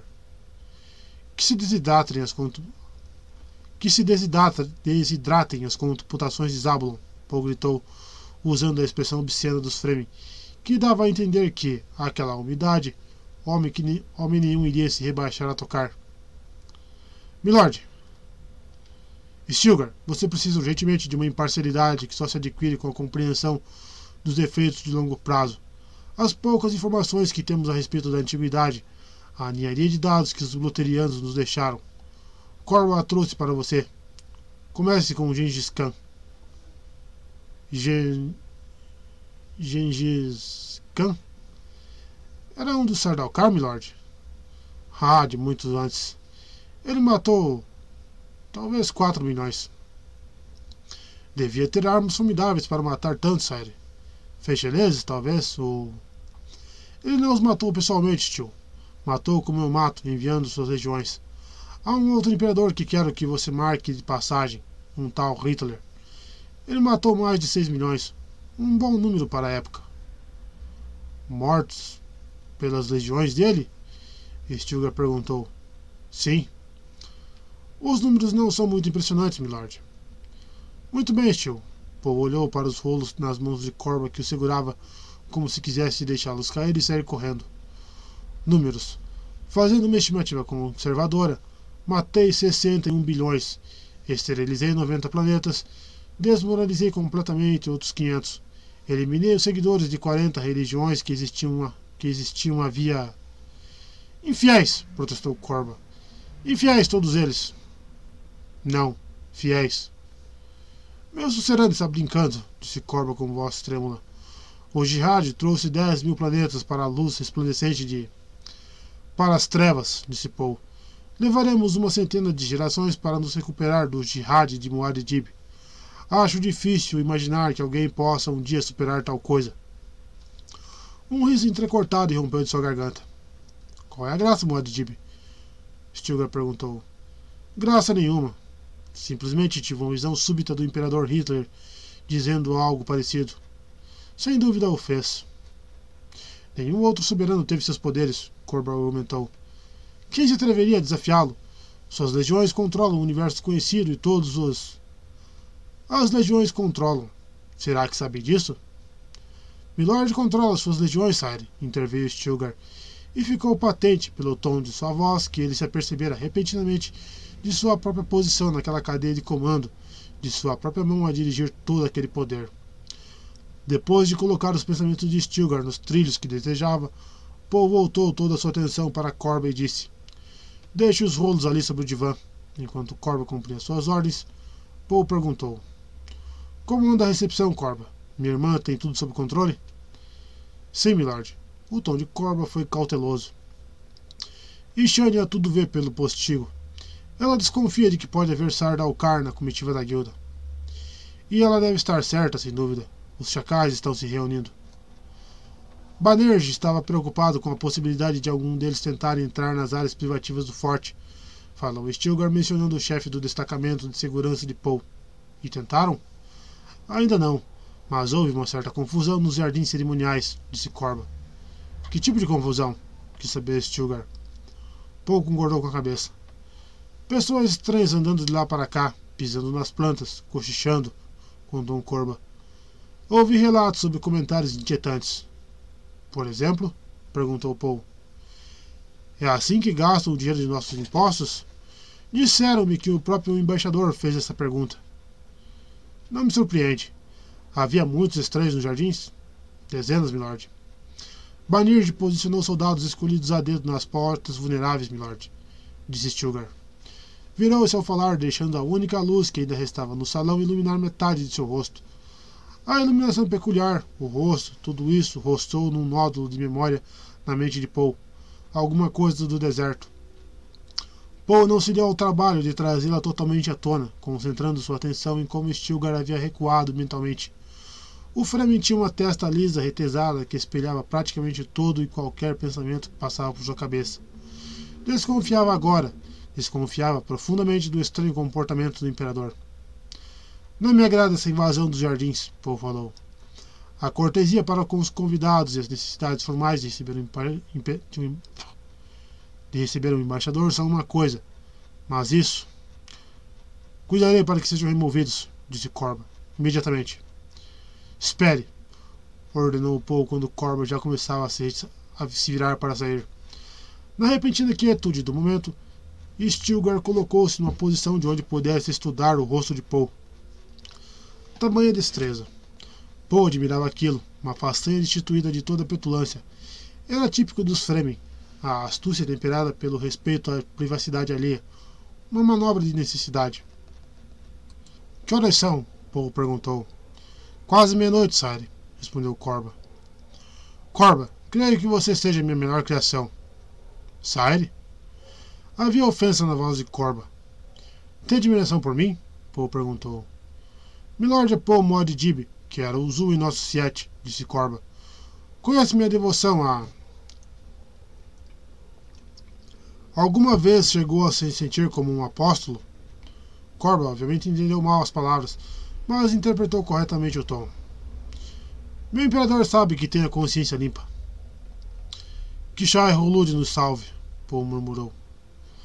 O silêncio inquisitivo do momento foi rompido pelo som de alguém que assoviava ao passar no corredor lá fora. Ao chegar diante da porta, o assovio foi calado pela ordem ríspida de um guarda. Corba, acho que você talvez sobreviva a tudo isso, Paul disse. E percebeu que a compreensão começava a iluminar o rosto de Stilgar. E quanto aos estranhos do jardim, Side? Stilgar perguntou. Ah, sim. Mande Banner de colocá-los para fora, Stil. Corba vai ajudar. Eu, Sire? Corba revelava profunda inquietação. Alguns amigos meus esqueceram que um dia foram Fremen, disse Paul dirigindo-se a Corba, mas destinando suas palavras a Stilgar. Marque aqueles que Shane identificar como Sardalcar e Matios. Cuide disso pessoalmente. Quero a coisa feita com discrição, sem causar tumulto indevido. Não podemos nos esquecer de que a legião e o governo não se resumem a sermões e à aprovação de tratados. Obedeço às ordens de Muad'Dib, Corba sussurrou. E as computações de Zabulon? Stilgar perguntou. Ficam para amanhã. E, removidos os forasteiros dos jardins, anuncio o fim da recepção. A festa acabou, Stil. Entendido, milord? Tenho certeza de que sim, disse Paul. Boa noite, pessoal. Vamos para o capítulo 11 de Messias de Duna. Obrigado aí por quem tem acompanhado a série, tem dado essa força pra gente aí. Peço que deixe o like aí pra dar uma, forcinha pro canal aí, pra se a gente aumenta nossos inscritos e bate os 3 mil aí até o final do ano. E vamos lá. Capítulo 11 Aqui jaz um Deus caído. Pequena não foi a queda, só erigido no seu pedestal, alto e estreito ele era. Epigrama Telelaxo. Ali se agachou com os cotovelos apoiados nos joelhos, o queixo sobre os punhos e fitou o corpo em cima da duna. Alguns ossos e restos de carne dilacerada que um dia foram uma moça. As mãos, a cabeça, boa parte do torso superior haviam desaparecido, devorados pelos ventos de Coriolis. Todo o areia ao redor exibia as pegadas dos médicos e questores de seu irmão. Já haviam partido, exceto os assistentes funerários que estavam de lado, acompanhados por, Haya, por Hait, o Gola, esperando que ela terminasse sua leitura atenta e misteriosa do que estava escrito ali. Um céu cor de trigo envolvia o lugar na glauca luz tão comum aos meados da tarde naquelas latitudes. O corpo fora descoberto várias horas antes por uma aeronave de correio em voo rasante, cujos instrumentos detectaram um traço tênue de água onde não deveria haver nenhum. Seu alerta trouxeram os especialistas. E eles descobriram o quê? Que aquela tinha sido uma mulher de mais ou menos 20 anos, Fremen, viciada em semuta e que morrera ali, na aprovação do deserto, em decorrência de um veneno discreto de origem telelaxo. Morrer no deserto era uma ocorrência bastante comum, mas uma Fremen viciada em semuta isso era tão raro que Paul a mandar examinar o local usando os métodos que sua mãe havia lhes ensinado. Ali tinha a impressão de que nada fizera a não ser lançar sua própria aura de mistério sobre um local que já era bem misterioso. Ouviu os pés do Gola remexer a areia, olhou para ele. A atenção dele repousava momentaneamente nos tópteros da escolta que circulavam lá no alto, feito uma revoada de corvos. Cuidado com os presentes da guilda, Alia pensou. O tóptero funerário e a aeronave na qual ela viera estavam pousados na areia perto de um afloramento de rocha logo atrás do Gola. Olhar para os tópteros no chão deu-lhe ganas de alçar voo e sumir dali. Mas ocorrerá a pouco que ela talvez, vi, talvez visse ali algo que os demais poderiam deixar escapar. Ela se contorceu dentro de seu traje tirador. Parecia estranho e incômodo após todos aqueles meses de vida citadina sem o traje. Ela estudou o Gola, perguntando-se se ele saberia alguma coisa a respeito daquela morte peculiar. Viu que um cacho dos cabelos de cabrito negro haviam escapado do capuz do traje tirador dele. Percebeu que sua mão ansiava enfiar aquele cacho de volta em seu lugar. Como se atraídos por esse pensamento, os olhos metálicos e cinzentos voltaram-se para ela. Os olhos a fizeram estremecer e ela desviou o olhar. Uma mulher freme morrera ali graças a um veneno chamado a Garganta do Inferno. Uma Fremen viciada em semuta. Ela dividia com Paul o desassossego diante daquela combinação. Os assistentes funerários esperavam pacientemente. O cadáver não continha água suficiente para que a reaproveitassem. Não havia pressa. E acreditariam que a Lia, por meio de alguma arte críptica, estivesse decifrando aqueles restos mortais para dali e extrair uma estranha verdade. Nenhuma verdade estranha lhe ocorreu. Havia somente uma sensação remota de raiva bem em seu íntimo, diante dos pensamentos óbvios na mente dos assistentes. Era um produto do maldito mistério religioso. Ela e o irmão não podiam ser gente. Tinham de ser algo mais.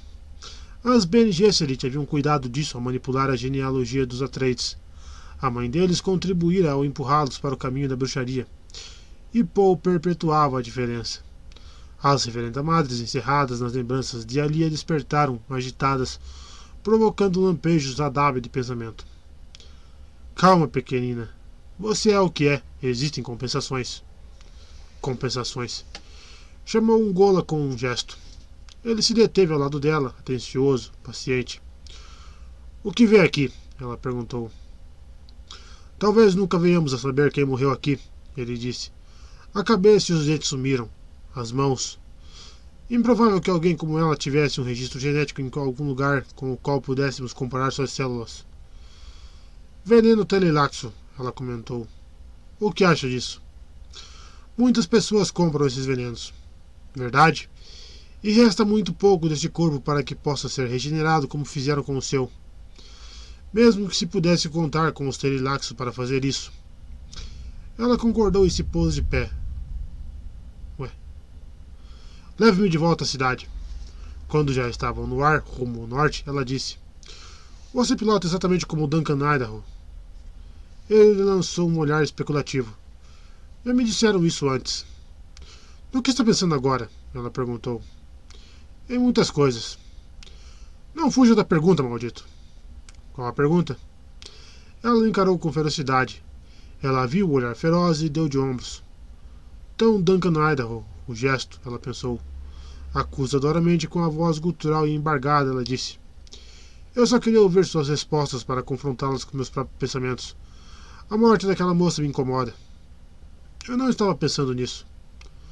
No que estava pensando? Nas emoções estranhas que sinto quando as pessoas falam daquele que eu talvez tenha sido. Talvez tenha sido? Os telelaxos são muito espertos. No entanto, você foi Duncan Idaho. Muito provavelmente é a computação elementar. Quer dizer que você é emotivo? Até certo ponto. Sinto uma ânsia. Ando inquieto, uma certa tendência a me arrepiar e tenho de me esforçar para controlá-la. Tenho esses lampejos de imagens. Que imagens? São velozes demais para que eu consiga reconhecê-las lampejos, espasmos, quase lembranças. E não fica curioso com essas lembranças? Claro que sim. A curiosidade me impele, mas enfrento forte relutância. Penso, e se eu não for aquele, e se eu não for quem eles acreditam que eu seja? Não gosto dessa ideia. Era só nisso que estava pensando? Sabe que não, Alia. Como ele se atreve a usar meu primeiro nome? Ela sentiu a raiva subir e descer ao relembrar a maneira como ele havia falado, a meia voz mansa e vibrante, a despreocupada confiança masculina. Um músculo se contraiu em sua mandíbula.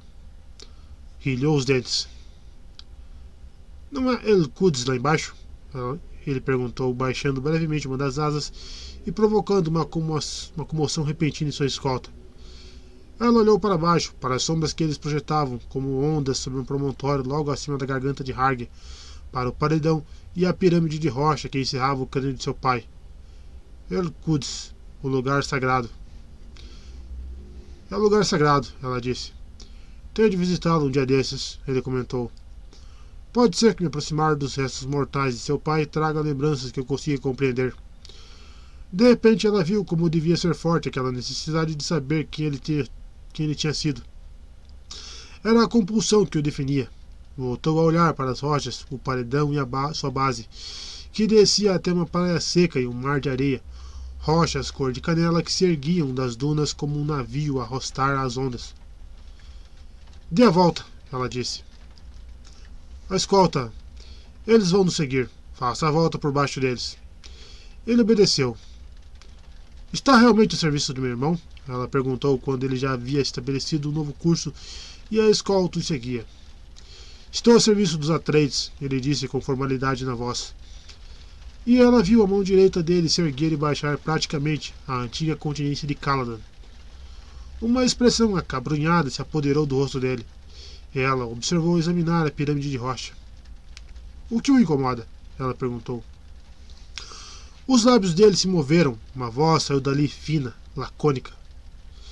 Ele era. Ele era. Uma lágrima correu-lhe pelo rosto Alia viu-se paralisada pela estupefação dos Fremen. Ele oferecia água aos mortos. Compulsivamente, levou um dedo à face dele, tocou a lágrima. Duncan, ela sussurrou. Ele parecia algemado aos controles do tóptero, o olhar preso à tumba lá embaixo. Ela ergueu a voz. Duncan. Ele engoliu em seco, sacudiu a cabeça, olhou para ela com um brilho nos olhos metálicos. Eu. Senti um braço nos meus ombros, ele murmurou. Eu senti um braço. A garganta se moveu. Era um amigo. Era um amigo. Quem? Não sei. Achei que fosse. sei lá. A luz do comunicador começou a piscar na frente de Alia. O capitão da escolta queria saber por que voltavam para o deserto. Ela pegou o microfone e explicou que haviam feito uma breve homenagem à tumba de seu pai. O capitão a lembrou de que já era tarde. Vamos para a Raquina agora, ela disse, devolvendo o microfone ao lugar. Hart inspirou fundo, inclinou o tóptero e fez a volta rumo ao norte. Foi o braço de meu pai que você sentiu, não foi? Ela perguntou. Talvez. A voz dele era do Mentat, que computava as probabilidades, e Alia viu que ele havia recuperado a compostura. Sabe como eu conheço meu pai? Ela perguntou. Faço ideia. Permita-me esclarecer as coisas. Em poucas palavras, ela explicou como havia despertado e adquirido a percepção das reverendas madres antes de nascer. Um feto apavorado com o conhecimento de inúmeras vidas encerrado em, seus, em suas células nervosas. Eita! E tudo isso após a morte de seu pai. Conheço meu pai como minha mãe o conhecia, até o último detalhe de cada experiência que, que ela dividiu com ele. De certo modo, eu sou minha mãe. Tenho todas as lembranças dela até o instante em que bebeu a água da vida e sucumbiu ao transe da transmigração. Seu irmão explicou uma parte dessa história. Foi? Por quê? Eu pedi. Por quê? O Mentat precisa de dados. Ah. Ela olhou para baixo, para a vastidão enfadonha da muralha escudo, rochas torturadas, fossos e fendas. Ela viu para onde se dirigia o olhar dela e disse: um lugar muito descoberto, aquele lá embaixo. Mas um lugar fácil de esconder, olhou para ele. Lembra minha mente humana, com todos os seus segredos. Ah, ele disse. Ah? O que quer dizer com ah? Zangou-se com ele de uma hora para outra e não se atinou com o motivo. Você gostaria de saber o que minha mente esconde? Ele disse. Foi uma afirmação. Você gostaria de saber o que minha mente esconde? Ele disse. Foi uma afirmação, não uma pergunta. Como sabe se eu já não descobri o que você realmente é com meus poderes prescientes? Ela indagou. Já descobriu? Ele parecia genuinamente curioso. Não. As sibilas têm limitações. Ele tinha achado graça, pelo jeito, e isso diminuiu a raiva de Alia. Achou graça? Não tem o menor respeito por meus poderes? Ela indagou. A pergunta soou timidamente argumentativa, até mesmo aos ouvidos dela. Respeito seus augúrios e presságios, talvez mais do que pensa, ele disse. Eu estava na plateia durante seu ritual matutino. E o que isso significa? Você é muito habilidosa com símbolos, ele falou, mantendo a atenção nos controles do tóptero. Típico das Bene Gesserit, eu diria. Mas, como é o caso de muitas bruxas, você se descuidou de seus poderes. Ela sentiu um espasmos de medo e clamou. Como ousa? Ouso muito mais do que meus criadores previram. Graças a esse fato raro, continuo com seu irmão. Ali estudou as esferas de aço que eram os olhos dele. Não havia ali expressão humana. O capuz do traje estilador ocultava-lhe o perfil do queixo. A boca, no entanto, continuava firme. Havia nela uma força imensa e determinação. As palavras dele transmitiam uma veemência que infundia confiança. Ouso muito mais. Era algo que Duncan Idaho poderia ter dito. Os Telelaxos teriam fabricado seu Gola melhor do que imaginavam? Ou seria só uma impostura, parte de seu condicionamento? Explique-se, Gola, ela ordenou. Conhece a ti mesmo? É essa a tua ordem? Ele perguntou. E outra vez ela teve a impressão de que ele achava graça. Não discuta comigo, sua. sua coisa. Levou uma das mãos à daga Cris que trazia embanhada ao pescoço. Por que deram você, meu irmão? Seu irmão me contou que você assistiu à apresentação. Você me ouviu responder a essa pergunta quando ele a fez. Responda outra vez para mim. Fui criado para destruí-lo. É o Mentat quem fala? Já sabe a resposta, não precisa perguntar, falhou ele. E também sabe que o presente não era necessário. Seu irmão já estava destruindo a si mesmo com toda a propriedade. Ela ponderou as palavras com a mão ainda sob o cabo da faca. Uma resposta astuciosa, mas havia sinceridade na voz dele. Então, para que o presente? Ela ensaiou. Talvez para a diversão dos Telelaxo. E é a verdade que a guilda me requisitou como presente. Por quê? A resposta é a mesma. Como é que me descuidei de meus poderes? Como você os emprega? Ele contrapôs. A pergunta cortante chegou às dúvidas de que ela mesma acalentava. Afastou a mão da faca e perguntou: Por que você diz que meu irmão estava se destruindo?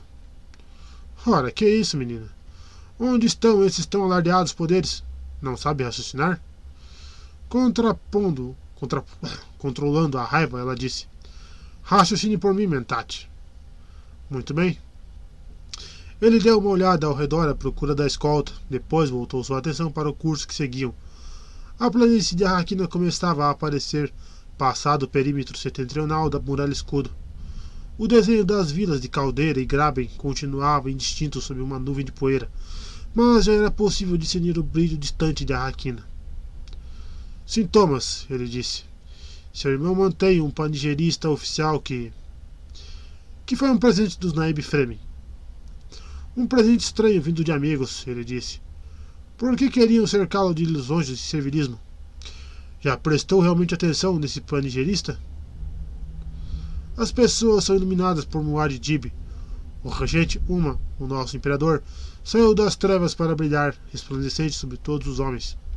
Ele é nosso Senhor. Ele é água preciosa de uma fonte infinita. Ele derrama alegria para que todo o universo a beba. Ora! Baixinho Alia falou. Se eu simplesmente repetisse suas palavras para nossa escolta Fremen, eles transformariam você em alpiste. Pode contar a eles. Meu irmão governa segundo a lei natural do céu. Não acredito. Não acredita nisso. Então por que eu disse? Como sabe do que eu acredito? Era tão grande o tremor que ela sentia que nenhum poder das Bene Gesserit conseguiria controlar. Aquele gola causava um efeito que ela não previra. Você me mandou raciocinar como um mentate, ele a fez lembrar. O mentate sabe no que eu acredito. Ela inspirou fundo duas vezes, trêmula. Como se atreve a nos julgar? Julgar vocês? Não estou julgando. Não faz ideia de como fomos criados. Vocês dois foram criados para governar. Foram treinados para ter uma sede de poder exagerada. Foram impregnados com um domínio sagaz da política e uma compreensão profunda das utilidades da guerra e do rito. Lei natural? Que lei natural? Esse mito assombra a história humana. A sombra é um fantasma. É insubstancial e real. Seu jihad é uma lei natural? Conversa mole de mentate, ela escarneceu. Sou um servo dos Atreides e falo com franqueza. Servo? Não temos servos, apenas discípulos. E eu sou um discípulo da percepção, ele disse. Entenda isso, menina, e você não me chame de menina, ela gritou. Fez metade da daga Cris desligar, deslizar para fora da bainha. Retiro o que disse. Olhou para ela, sorriu, voltou sua atenção para a condução do tóptero. Já era possível divisar a construção escarpada que era o forte dos Atreides, dominando os subúrbios ao norte de Arraquina. Você é uma coisa antiga no corpo de alguém que é um pouco mais que uma menina, ele disse e o corpo está transtornado com sua recém-adquirida condição de mulher. Não sei por que dou ouvidos a você, ela resmungou, mas deixou a daga Cris voltar à sua bainha, limpou a palma da mão no manto. A palma, umedecida pela transpiração, incomodava sua ideia frêmea de frugalidade. Tamanho desperdício da umidade do corpo. Você me dá ouvidos porque sabe que sou dedicado a seu irmão. Minhas ações são claras e fáceis de entender. Nada a seu respeito é claro e fácil de entender. Você é a criatura mais complexa que já vi. Como vou saber que os Telelax incutiram em você? O que os Telelax incutiram em você? Acidental ou intencionalmente, eles me deram a liberdade de me automodelar. Você se refugia nas parábolas insunitas, ela o acusou. O sábio se automodela. O tolo só vive para morrer. Sua voz era pura paródia. Discípulo da percepção. Os homens não distinguem método de esclarecimento. Você fala por enigmas? Falo a mente que se abre. Vou repetir tudo isso diante de Paul. Ele já ouviu boa parte. Ela se viu oprimida pela curiosidade. Como é que você ainda está vivo e solto? O que ele disse? Ele riu e disse: As pessoas não querem um contador como um imperador. Querem um mestre, alguém para protegê-las da mudança mas concordou que a destruição de seu império nasce nele mesmo. Por que ele diria essas coisas?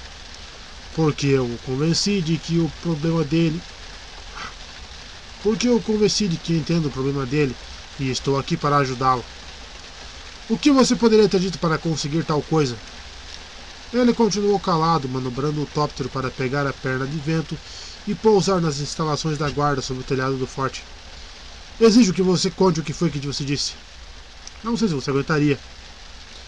Eu decido se aguento ou não. Ordeno que fale imediatamente. Permita-me pousar primeiro. E sem esperar a permissão dela, virou e pegou a perna de base e deu sustentação máxima às asas. Pousou delicadamente no orniporto de um laranja intenso em cima do telhado. Agora, disse a Lia, fale. Eu disse a ele que resistir a si mesmo talvez seja a tarefa mais difícil do universo. Ela balançou a cabeça. Isso. Isso é. Um remédio amargo, ele falou, observando os guardas que atravessaram, correndo o telhado na direção deles e assumiram suas posições de escolta. É uma bobagem amarga. É uma bobagem amarga. O maior dos condes palatinados e o mais humilde servo estipendiário tem o mesmo problema. Não há como contratar um mentate nem qualquer outro intelecto para resolvê-lo por você. Não existe mandado de investigação, nem intimação de testemunhas que possam fornecer as respostas. Nenhum serviçal, nenhum discípulo é capaz de tratar a ferida. Você mesmo terá de tratá-la ou continuará a sangrar à vista de todos. Ela girou e deu-lhe as costas, percebendo no mesmo instante o que o ato revelava em relação a seus próprios sentimentos. Sem artifícios da voz nem truques de bruxaria, ele havia chegado outra vez à sua psique. Como ele fazia aquilo? O que disse para ele fazer? Ela sussurrou. Disse-lhe para julgar, impor a ordem. Ali olhou para fora, para os guardas, e notou como eles esperavam, com toda a paciência, com toda a ordem. Fazer justiça, ela murmurou. Nada disso! Ele gritou. Sugeri que ele julgasse, nada mais, orientado por um princípio, talvez, que seria manter os amigos e destruir os inimigos. Julgar com injustiça. Julgar com injustiça, então? O que é justiça? Duas forças colidem. Pode ser que cada uma delas tenha razão em sua própria esfera. E é aí que o imperador impõe soluções ordeiras. As colisões que não é capaz de impedir, ele as resolve. Como? Da maneira mais simples possível, ele decide, mantendo os amigos e destruindo os inimigos. Isso não é estabilidade? As pessoas querem ordem, seja essa ou qualquer outra. Estão sentadas dentro das celas de seus anseios e veem que a guerra se tornou a diversão dos ricos. É uma forma perigosa de sofisticação, é desordeiro. Vou sugerir, meu irmão, que você é perigoso demais e precisa ser destruído, ela disse, virando-se para encará-lo. Uma solução que eu já sugeri. E é por isso que é perigoso, ela completou medindo as palavras. Você dominou suas paixões. Não, não é por isso que sou perigoso. Antes que ela conseguisse se mexer, ele se debruçou, agarrou-lhe o queixo com uma das mãos e impôs seus lábios aos dela. Foi um beijo delicado, breve. Ela se afastou e. Ele se afastou e ela olhou para ele com um ar escandalizado, estimulado por vislumbres dos sorrisos espamódicos no rosto dos guardas que ainda estavam do lado de fora, em disciplina, disciplinada posição de sentido. Ali levou um dedo aos lábios. Fora tamanha a familiaridade daquele beijo. Os lábios deles eram a concupiscência de um futuro que ela vira em algum caminho presciente pouco usado. De peito arfante, ela disse: Eu devia mandar esfolá-lo. Porque sou perigoso? Por que você toma liberdades demais? Liberdade nenhuma. Nada tomo que já não me tenham oferecido antes. Fico feliz por eu não ter tomado tudo que me ofereceram. Ele abriu a porta e escorregou para fora. Venha, já perdemos muito tempo à toa. Caminhou a passos largos na direção da cúpula de entrada, logo depois do orniporto. Alia pulou para fora e correu para alcançá-lo. Contaria a ele tudo o que você disse e tudo o que você fez. Ótimo.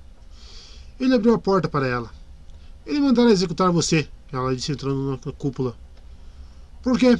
Por ter roubado o beijo que eu queria? Ele a seguiu e seu movimento a obrigou a recuar. A porta fechou-se delicadamente atrás dele. O beijo que você queria. Ela foi tomada pela fúria. Muito bem, Alia. O beijo que você queria, então. Ele começou a contorná-la, seguindo em direção ao setor de descarga. Como se o movimento dele a tivesse lançado de encontro uma percepção mais elevada, ela percebeu a franqueza, a absoluta sinceridade dele. O beijo que eu queria, ela disse consigo mesma. Verdade. Sua sinceridade é que é perigosa, ela disse seguindo-o. De volta ao caminho da sabedoria, ele comentou sem perder o ritmo. O Mentate não teria apresentado a questão de maneira mais direta. Agora, o que foi que você viu no deserto? Ela segurou o braço dele, obrigando-a a parar. Ele o fizera outra vez, abalara a mente de Alia, levando a um estado de percepção aguçada. Não consigo explicar, mas continuo pensando nos dançarinos faciais. Por quê? Foi por isso que seu irmão a mandou para o deserto, ele falou com um aceno afirmativo de cabeça. Conto-lhe que tem essa ideia fixa. Mas por quê? Ela sacudiu a cabeça. Por que os dançarinos faciais? Há uma moça morta lá fora, ela, ele disse. Talvez não tenham dado falta de nenhuma moça, Fremen. 12. Penso na alegria que é estar vivo. Me pergunto se chegarei a dar o salto interior até a raiz deste corpo e conhecer a mim mesmo como um dia fui. A raiz está lá. Se algum ato meu conseguirá encontrá-la, isso continua emaranhado no futuro. Mas todas as coisas que um homem capaz de fazer a mim, fazer a mim pertencem. Qualquer ato meu poderia fazê-lo. Com a palavra, o Gola. O memorial de Alia. Deitado, imerso na dor berrante da especiaria, com o olhar voltado para o interior através do transe oracular, Paul viu a lua se tornar uma esfera alongada. Girava e se contorcia, chiava. O chiado terrível de uma estrela que se extinguia no mar infinito caindo, caindo, caindo, como uma bola arremessada por uma criança. Sumiu. Aquela lua não tinha se posto. Ele foi engolfado pela constatação. Sumiu. Nada de lua. A terra tremeu feito um animal a sacudir a pelagem. Ele foi varrido pelo pavor.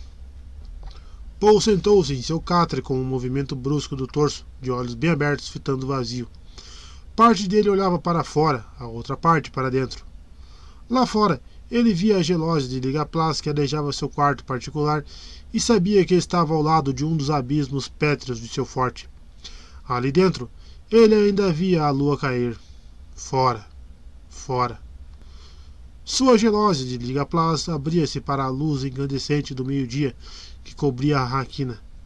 Por dentro, ali repousava a noite mais negra. Uma chuva de aromas deliciosos proveniente de um jardim suspenso beliscava-lhe os sentidos, mas nenhum perfume floral traria de volta aquela lua caída. Paul girou e com os pés tocou a superfície fria do chão. Espiou através da gelósia. Enxergava diretamente o arco suave de uma passarela feita de ouro e platina estabilizada com cristais. Joias de fogo da longínqua Sedon decoravam a ponte que levava às galerias do centro da velha cidade, passando por cima de um lago e de uma fonte repletos de flores aquáticas. Paul sabia que, se ficasse de pé, veria pétalas tão puras e vermelhas como o sangue fresco a rodopiar, a girar lá embaixo, discos de cor ambiente ao sabor de uma torrente esmeralda. Seus olhos absorveram a cena sem libertá-lo da escravidão da especiaria. Aquela visão terrível de uma lua perdida. A visão sugeria uma perda monstruosa de segurança individual. Talvez tivesse presenciado a queda de sua civilização derrubada pelas próprias pretensões. Uma lua. Uma lua. Uma lua que cai. Precisara de uma dose maciça da essência de especiaria para vencer a lama levantada pelo tarô. Mostrara-lhe apenas uma lua em queda e o caminho detestável que ele já conhecia desde o princípio. Para dar fim ao jihad, para silenciar o vulcão de carnificina, ele teria de desacreditar a si mesmo. Desvencilhe-se, desvencilhe-se, desvencilhe-se. O perfume floral do jardim suspenso fez com que se lembrasse de Shane. Desejava ardentemente seus braços naquele momento, os braços aderentes do amor e do esquecimento. Mas nem mesmo Shane conseguiria exorcizar aquela visão. O que Shane diria a ele se procurasse e contasse que tinha em mente uma determinada morte? Sabendo que era inevitável, por que não escolher a morte de um aristocrata e dar cabo da vida com uma fanfarrice secreta, desperdiçando dos anos que poderiam ter sido? Morrer antes de chegar ao fim da determinação não seria essa a decisão de um aristocrata? Levantou-se, foi até a abertura imbricada da gelósia, saiu para uma sacada de onde se viam, lá em cima, as flores e trepadeiras que pendiam do jardim. Sua boca continha a secura de uma, man, de uma mar, mancha, de uma marcha pelo deserto. Lua, lua. Onde está essa lua? Pensou na descrição que a Lia fizera, o corpo da moça encontrada nas dunas. Uma frema viciada e sinuta. Tudo se encaixava no padrão detestável. Nada se tira deste universo, ele pensou. Ele dá o que quer. Os restos de uma concha oriunda dos mares da Mãe Terra repousavam sobre uma mesa baixa ao lado do parapeito da sacada. Tomou nas mãos a lisura lustrosa da concha, tentou fazer seus sentidos retrocederem no tempo. A superfície perolada refletia luzes, luas cintilantes de luz. Despregou o olhar da concha, examinou além do jardim um céu transformado em conflagração, rastros de poeira iridescente brilhando ao sol argênteo. Meus fremes se referem a si mesmo como filhos da lua, pensou. Largou a concha, pôs-se a andar ao longo da sacada. Aquela lua apavorante oferecia a esperança de escapar? Procurou um significado no campo da comunhão mística. Sentia-se fraco, abalado, ainda sob o domínio da especiaria. Na extremidade norte de seu abismo de Liga Plaza, ele avistou os edifícios mais baixos do aglomerado governamental. Os pedestres abarrotavam as calçadas sobre os telhados. Parecia-lhes que as pessoas se deslocavam como um friso em contraste com um plano de fundo feito de portas, paredes, ladrilhos. As pessoas eram ladrilhos. Ao piscar, ele as congelava em sua mente. Um friso. Uma lua cai e desaparece. Sobreveio-lhe a sensação de que a cidade lá fora havia se convertido num estranho símbolo de seu universo. Os edifícios que ele enxergava foram erigidos na planície onde seus Fremen haviam destruído as legiões dos Sardaukar. O terreno que um dia fora calçado pelas batalhas agora repercutia o clamor impetuoso dos negócios. Sem se afastar da beirada externa da sacada, Paul contornou o canto. Agora, a vista era de um subúrbio onde as construções da cidade se perdiam nas pedras e na areia do deserto que o vento carregava. O templo de Alia dominava o primeiro plano, as tapeçarias verdes e pretas nas paredes laterais de dois mil metros exibiam o símbolo da lua de Muad Dib. Uma lua que cai. Paul passou uma das mãos pela testa e os olhos. A metrópole símbolo o oprimia. Ele desenhava os próprios pensamentos. Tamanha hesitação em outra pessoa teriam despertado sua raiva. Ele detestava sua cidade. A fúria radicada no tédio estremeceu e fervilhou em seu íntimo, acalentada por decisões inevitáveis. Ele sabia qual caminho seus pés tinham de seguir. Já o tinha visto tantas vezes, não? Visto. Certa vez, tempos atrás, pensara em si mesmo como o inventor do governo. Mas a invenção havia caído nos velhos padrões. Era como uma engenhoca hedionda e de memória maleável. Era possível dar-lhe a forma que se quisesse, mas bastava relaxar um segundo para que ela voltasse a assumir formas antigas. Forças que, fora de seu alcance, agiam nos corações humanos, fugiam dele e o desafiavam. Paul olhou por cima dos telhados. Que tesouros da vida sem entraves jaziam sob aqueles tetos? Vislumbrou lugares de verde folhagem, vegetação ao ar livre em meio ao vermelho de creda e ao ouro dos telhados. O verde, o presente de Muad'Dib e sua água. Pomares e bosques estavam ao alcance de sua visão. Vegetação a céu aberto a rivalizar com o lendário Líbano. Muad'Dib desperdiça água feito um louco, dizia os Fremen. Paul cobriu os olhos com as mãos. A lua caiu. Deixou cair as mãos, olhou para sua metrópole com a visão agora clara. Os edifícios assumiram uma aura de monstruosa barbárie imperial. Erguiam-se enormes e brilhantes sobre o sol setentrional. Colossos. Todas as extravagâncias arquitetônicas que uma história demente seria capaz de produzir mostravam-se diante dele. Terraços enormes como chapadas, praças tão grandes quanto algumas cidades, parques, edifícios, pedacinhos de natureza cultivada. Um talento artístico soberbo se limitava com prodígios inexplicáveis de um mau gosto desolador.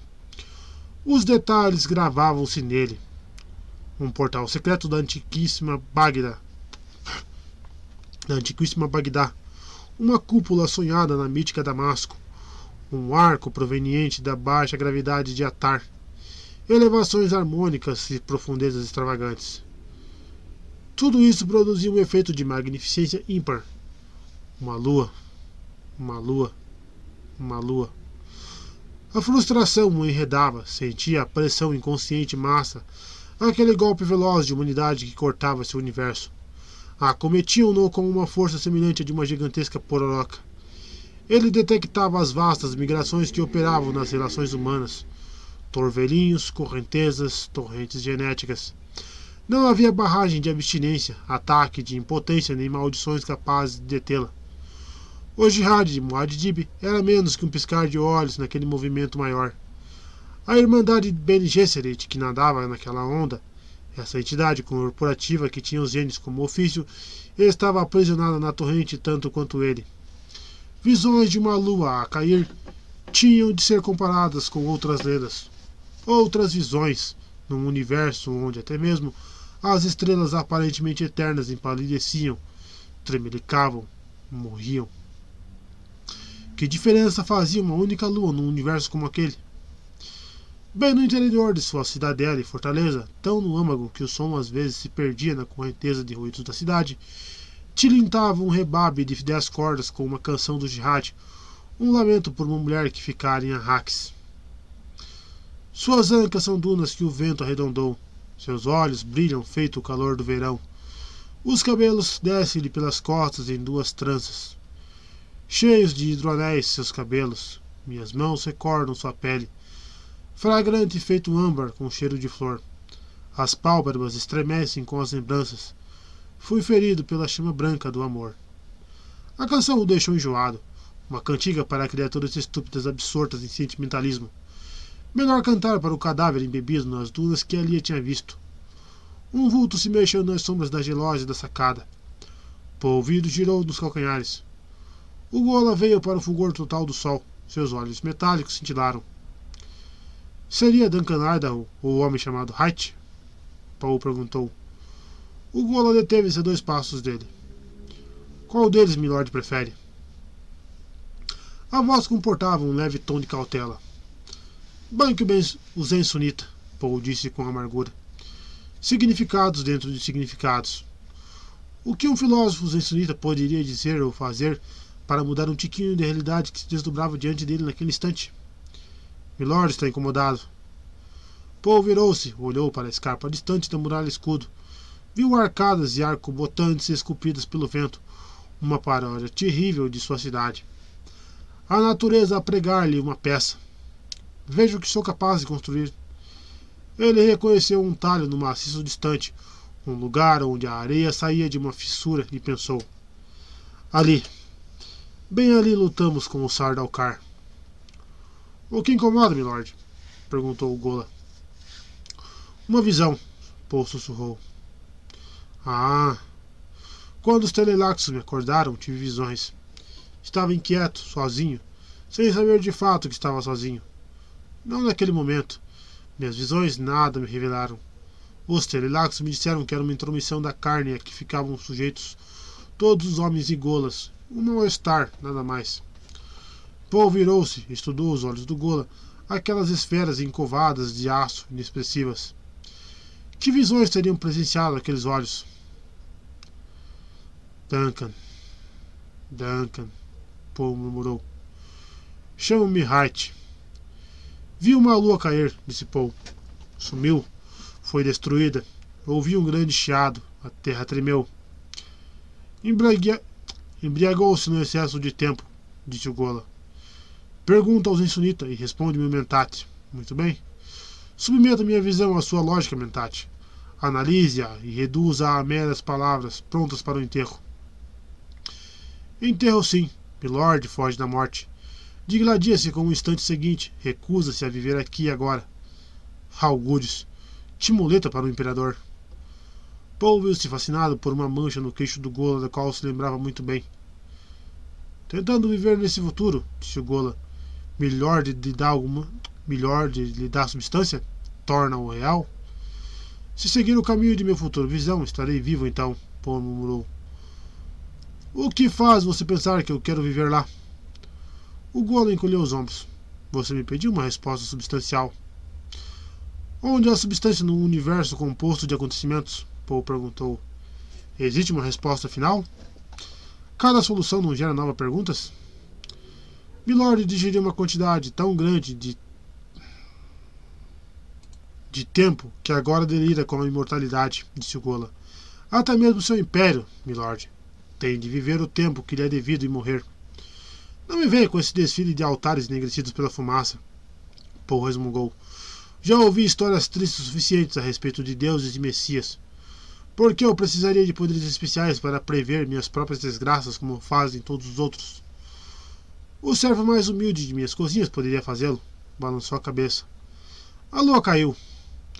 A mente de Milord não se deteve em seu princípio. É assim que vai me destruir? Pouco saber impedindo-me de ordenar meus pensamentos? É possível ordenar o caos? O Gola perguntou. Nós, sensonitas, temos um ditado. Não ordenar, eis a coleção definitiva. O que se pode coligir sem antes a coligir a si mesmo? Sou atormentado por uma visão, e você aí vomitando absurdos, enfureceu-se Paul. O que sabe sobre presciência? Já vi o oráculo agir, já vi aqueles que procuram sinais e presságios de seu destino pessoais. Eles temem aquilo que buscam. Minha lua em queda é real, Paul sussurrou. Inspirou trêmulo. Está em movimento? Em movimento. Os homens sempre temem, sempre temem as coisas que se movem por conta própria, disse o Gola. Milord teme seus próprios poderes. As coisas caem do nada e entram em sua cabeça. Quando caem fora, para onde vão? Você me consola com espinhos, Paul grunhiu. Uma iluminação interior transpareceu no rosto do Gola. Por um instante, ele se tornou o genuíno Duncan Idaho. Ofereço-lhe o consolo que está a meu alcance, disse. Paul admirou-se com aquele espasmo momentâneo. Teria o Gola sentido o pesar que a mente dele rejeitava? Teria Hart reprimido uma visão toda sua? Minha lua tem um nome, Paul sussurrou deixou a visão inundá-lo. Apesar de todo o seu ser gritar, nenhum som lhe escapou. Tinha medo de falar, temia que sua voz o traísse. O ar daquele futuro apavorante estava saturado com a ausência de Shane. O corpo que gritara de êxtase, os olhos que, com seu desejo, o fizeram arder, a voz que o encantara não usa, por não usar nenhum truque de controle sutil. Tudo desaparecera, de volta à água e à areia. Lentamente Paul virou-se, olhou para fora, para o presente e a praça diante do templo de Alia. Três peregrinos de cabeça raspada entraram pela alameda processional. Vestiam mantos amarelos encardidos e andavam depressa, com a cabeça baixada, para enfrentar o vento da tarde. Um deles mancava a asta do pé esquerdo. Venceram o vento, contornaram um canto e sumiram de vista. Sumiram como sua lua sumiria. Ainda assim, a visão repousava diante dele. O propósito terrível da visão não lhe deixava escolha. A carne se rende, pensou. A eternidade toma aquilo que já foi seu. Nossos corpos agitaram brevemente as águas, dançaram com uma certa inebri... inebriação diante do amor da vida e do eu. Lidaram com algumas ideias estranhas, depois se submeteram aos instrumentos do tempo. O que podemos dizer a respeito? Eu aconteci. Não sou, mas aconteci.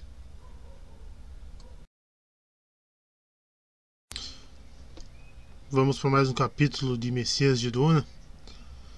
Se você está acompanhando a série e está gostando aí, não esqueça de deixar o seu like para dar força pro canal. Se não for inscrito, se inscreva para ajudar a gente a bater os 3 mil antes do final do ano. Muito obrigado a todos pela força aí. Vamos lá. Capítulo 13 Não se implora a misericórdia do sol. O sofrimento de Muad'Dib em O Memorial de Stilgar. Um segundo de incompetência pode ser fatal, a reverenda Gai, Madre Giles L. Lembrou a si mesma. Ela ia mancando, aparentemente despreocupada, no centro de um círculo de guardas Fremen. Sabia que um deles, o que vinha logo atrás dela, era surdo-mudo, imune a todas as artimanhas da voz. Sem dúvida, havia um encarregado de matá-la à menor provocação. Por que Paul mandara chamá-la? Ela se perguntou. Estava prestes a dar a sua sentença? Lembrou-se do dia, tempos atrás, em que eu colocara à prova. O menino Kizats Haderach, ele era profundo. Maldita seja a mãe dele por toda a eternidade. Era culpa dela que as Bene Gesserit tivessem perdido o controle sobre aquela linhagem genética. O silêncio fazia volume nas passagens abobadadas adiante de seu secto. Sentiu que a mensagem era transmitida. Paul escutaria o silêncio. Saberia que ela estava a caminho antes mesmo que fosse anunciada. Não se iludia com a ideia de que seus poderes fossem maiores do que os dele. Maldito! Ressentia-se dos fardos que a idade lhe impunha, as articulações doloridas, as reações já não tão rápidas quanto antes, os músculos não tão elásticos quanto os da juventude. Foram um longo dia, foram um longo dia e uma longa vida. Passara aquele dia com o tarô de Duna, procurando em vão uma pista sobre seu destino, mas as cartas se mostraram indolentes. Os guardas fizeram-na contornar uma curva e entrar em mais uma das passagens abobadadas e aparentemente intermináveis. Janelas triangulares de metavidro à sua esquerda abriam-se para o caramanchão de trepadeiras e as flores cor de anil lá em cima, nas sombras intensas lançadas pelo sol da tarde. Ladrilhos no chão, desenhos de criaturas aquáticas de planetas exóticos, lembranças da água por toda parte, dinheiro, riquezas, Vultos usando mantos cruzaram um ou outro corredor na frente dela. Lançaram olhares dissimulados para a reverenda madre. Ficaram patentes em seus modos o reconhecimento e a atenção. Ela manteve sua atenção no contorno bem definido do couro cabeludo do guarda que ia imediatamente à sua frente. Corpo jovem, vincos rosados no colarinho do uniforme. A imensidão daquela Igir começava a impressioná-la. Passagens, passagens. Passaram por uma porta aberta de onde saiu o som de tambura e flauta a tocar uma música suave e anciã. Um olhar de relance mostrou-lhe os olhos Fremen de azul sobre azul, fitando-a desde o interior do aposento. Detectou neles um fermento de revoltas lendárias a despertar nos gênios selvagens. Sabia que ali estava a medida de seu fardo pessoal. Não havia como uma Bene Gesserit escapar da consciência de que existiam os genes e suas possibilidades. Comoveu-se com uma sensação de perda aquele Atreides tolo e teimoso. Como podia negar as joias da posteridade que jaziam em sua virilha? Um Kizat Saderak, nascido, para, nascido fora do tempo, verdade, mas real, tão real quanto a abominação que era sua irmã. E ali estava uma incógnita perigosa. Uma reverenda madre seu, selvagem, gerada sem as inibições das genes e que não devia lealdade à evolução ordenada dos genes. Ela tinha os mesmos poderes do irmão, não havia dúvida. E não era só isso. O tamanho da cidadela começou a oprimi-la. As suas passagens nunca terminariam? O lugar fedia a uma força física aterradora. Nenhum, nenhum planeta, nenhuma civilização em toda a história humana tinha visto antes tamanha imensidão construída pelo homem Seria possível esconder dezenas de cidades antigas dentro daquelas paredes. Passaram por portas ovais com luzes piscantes. Ela reconheceu a arte ixiana, orifícios pneumáticos de transporte. Por que fazer marchar a toda aquela distância então? A resposta começou a tomar forma em sua mente, para oprimi-la em preparação para aquela audiência com o imperador.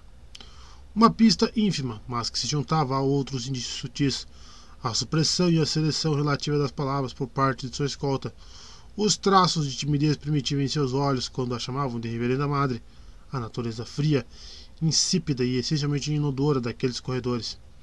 Tudo se combinava para revelar muitas coisas que uma Bene Gesserit poderia interpretar. Paul queria alguma coisa dela. Disfarçou o entusiasmo. Havia uma alavanca de negociação. Estava apenas descobrir a natureza dessa alavanca e colocar sua força à prova. Certas alavancas já tinham movido coisas bem maiores que aquela cidadela. Sabia-se de civilizações inteiras derrubadas com um dedo. A reverenda madre lembrou-se então da avaliação de Saiteu. Uma criatura, depois de se transformar numa coisa, irá preferir a morte a se tornar o contrário do que é. As passagens pelas quais a escoltavam iam ficando maiores em pequenas medidas. Truques no arranjo das abóbadas, ampliação graduada dos arrimos colunados, substituição das janelas triangulares por formas oblongas e maiores. Adiante, por fim, somando as, assomaram as portas duplas do centro da parede mais distante de uma antecâmara de pé direito alto. Ela pressentiu que as portas seriam muito grandes e foi obrigada a reprimir um sobressalto quando sua percepção treinada mediu as verdadeiras proporções. O vão tinha pelo menos, pelo menos 80 metros de altura e metade disso na largura. Quando ela e sua escolta se aproximaram, as portas se abriram para dentro. Um movimento imenso e silencioso de mecanismos ocultos. Reconheceu mais exemplos da arte ixiana. Por aquela porta altaneira, ela passou com seus guardas e entrou no grande salão de recepção do imperador Atreides. Muad'Dib, diante de quem todos se apequenam. Agora ela via o efeito daquele ditado popular em ação. Ao avançar na direção de Paul, Sentado no trono distante, a reverenda madre viu-se mais impressionada com as sutilezas arquitetônicas do ambiente do que com sua imensidão. O espaço era grande, poderia abrigar a cidadela inteira de qualquer soberano da história humana. A ampliação do recinto dizia muita coisa a respeito das forças estruturais ocultas e equilibradas com esmero. As armações e vigas de sustentação atrás daquelas paredes e a cúpula do teto longínquo deviam ultrapassar qualquer coisa que já haviam tentado até então. Tudo aludia a uma engenharia genial. Sem parecer fazê-lo, o salão ficava menor na outra ponta, recusando-se a apequenar Paul sobre o trono no centro de uma plataforma. Uma percepção não treinada, abalada com as proporções do ambiente, o veria a princípio muitas vezes maior do que realmente era. As cores se aproveitavam da psique desprotegida, o trono verde de Paul fora lapidado a partir de uma única esmeralda de Hagal. Aludia a coisas vivas, segundo a mitologia Fremen, refletia a cor do pesar. Segredava que ali estava sentado o homem capaz de incitar o pesar, vida e morte no mesmo símbolo, uma ênfase inteligente nos opostos. Atrás dos trono, do trono, cortinas formavam uma cascata laranja queimado do ouro calil da terra de Duna e salpicos da cor de canela do Melange. Para o olhar treinado, o simbolismo era óbvio, mas guardava marteladas que deitariam por terra os não iniciados. O tempo tinha seu papel ali. A reverenda madre contou os minutos que levou para se aproximar da presença imperial com seus passos mancos. Havia tempo suficiente para se deixar intimidar. A menor propensão ao sentimento seria arrancado pelo poder desenfreado que se concentrava na pessoa. Era possível começar a longa marcha em direção ao trono como um ser humano digno e terminá-la como um mosquito. Assistentes e assessores circundavam o imperador numa sequência curiosa. Guardas reais perfilados em posição de sentido ao longo da parede cortinada ao fundo. A abominação. Alia, dois degraus abaixo de Paul, e à sua esquerda, Stilgar, o lacaio imperial. Alia, dois degraus abaixo de Paul, e à sua esquerda, Stilgar, o lacaio imperial, no degrau diretamente abaixo de Alia. E à direita, um degrau acima do piso do salão, uma figura solitária, o espectro carnal de Duncan Idaho, o Gola. Ela reparou nos fremen mais velhos entre os guardas, naibes barbados com as caras dos trajes tiradores no nariz e as dagacrises embanhadas na cintura. Uma ou outra pistola maula, até mesmo algumas armaleses. Deviam ser homens de confiança, ela pensou para portar a armaleza diante de Paul, já que ele obviamente já usava um girador de escudo. Ela enxergava o tremeluzir do campo que o envolvia. Bastaria uma rajada de armaleza naquele campo para a cidadela inteira virar um buraco no chão. Os guardas que acompanhavam pararam a dez passos da plataforma e separaram-se para dar-lhe a visão desimpedida do imperador. Ela percebeu então a ausência de Shane e Irulan e ficou curiosa. Diziam que ele não presidia nenhuma das audiências importantes sem elas. Poe assinou-lhe com a cabeça, calado, medindo-a. Imediatamente ela decidiu tomar a ofensiva e disse: Então, o grande Poe Atreides se digna a ver aquela que baniu. Poe sorriu com ironia, pensando: Ela sabe que quer alguma coisa dela. Era inevitável que soubesse disso, sendo ela quem era. Ele reconhecia os poderes da mulher. As Bene Gesserit não se tornaram, não se tornavam reverendas madres por acaso. Podemos dispensar os rodeios? Ele indagou. Seria assim tão fácil? Ela se perguntou e disse: Diga-me o que quer. Stilgar se mexeu, lançou um olhar penetrante para Paul. O lacaio imperial não gostava de seu tom de voz. Stilgar quer que eu a mande embora, Paul falou. E não que me mate? Ela perguntou. Eu teria esperado algo mais direto de um Naib Fremen. Stilgar franziu o senho e disse. Então vamos dispensar também a diplomacia, ela disse. Era necessário me fazer andar toda essa distância? Sou uma velha. Era preciso demonstrar como posso ser insensível, Poe explicou. Assim você apreciará minha condescendência. Atreve-se a tratar uma BNG Serite com tamanha delicadeza? Atos torpes também mandam um seu recado, disse Paul. Ela hesitou, ponderando as palavras dele. Então, ele ainda poderia se livrar dela, de maneira torpe, obviamente. Se ela. Se ela o quê? Diga o que quer de mim, ela resmungou. Alia olhou para o irmão, fez um sinal de cabeça na direção das cortinas atrás do trono. Conhecia o raciocínio de Paul naquele caso, mas nem por isso gostava da ideia. E daí que fosse uma profecia aleatória? Sentia-se mais do que relutante em tomar parte naquela negocia negociação. Cuidado ao falar comigo, velha, Paul disse. Ele me chamou de velha quando era um rapazola, a reverenda madre pensou. Estaria me lembrando de que eu tive participação no seu passado? A decisão que tomei na época teria de tomá-la novamente, aqui. Senti o peso da decisão, algo físico que fez seus joelhos tremerem. Os músculos gritaram de cansaço. Foi uma longa caminhada e posso ver que está cansada, Paul disse. Passemos ao meu aposento particular atrás do trono.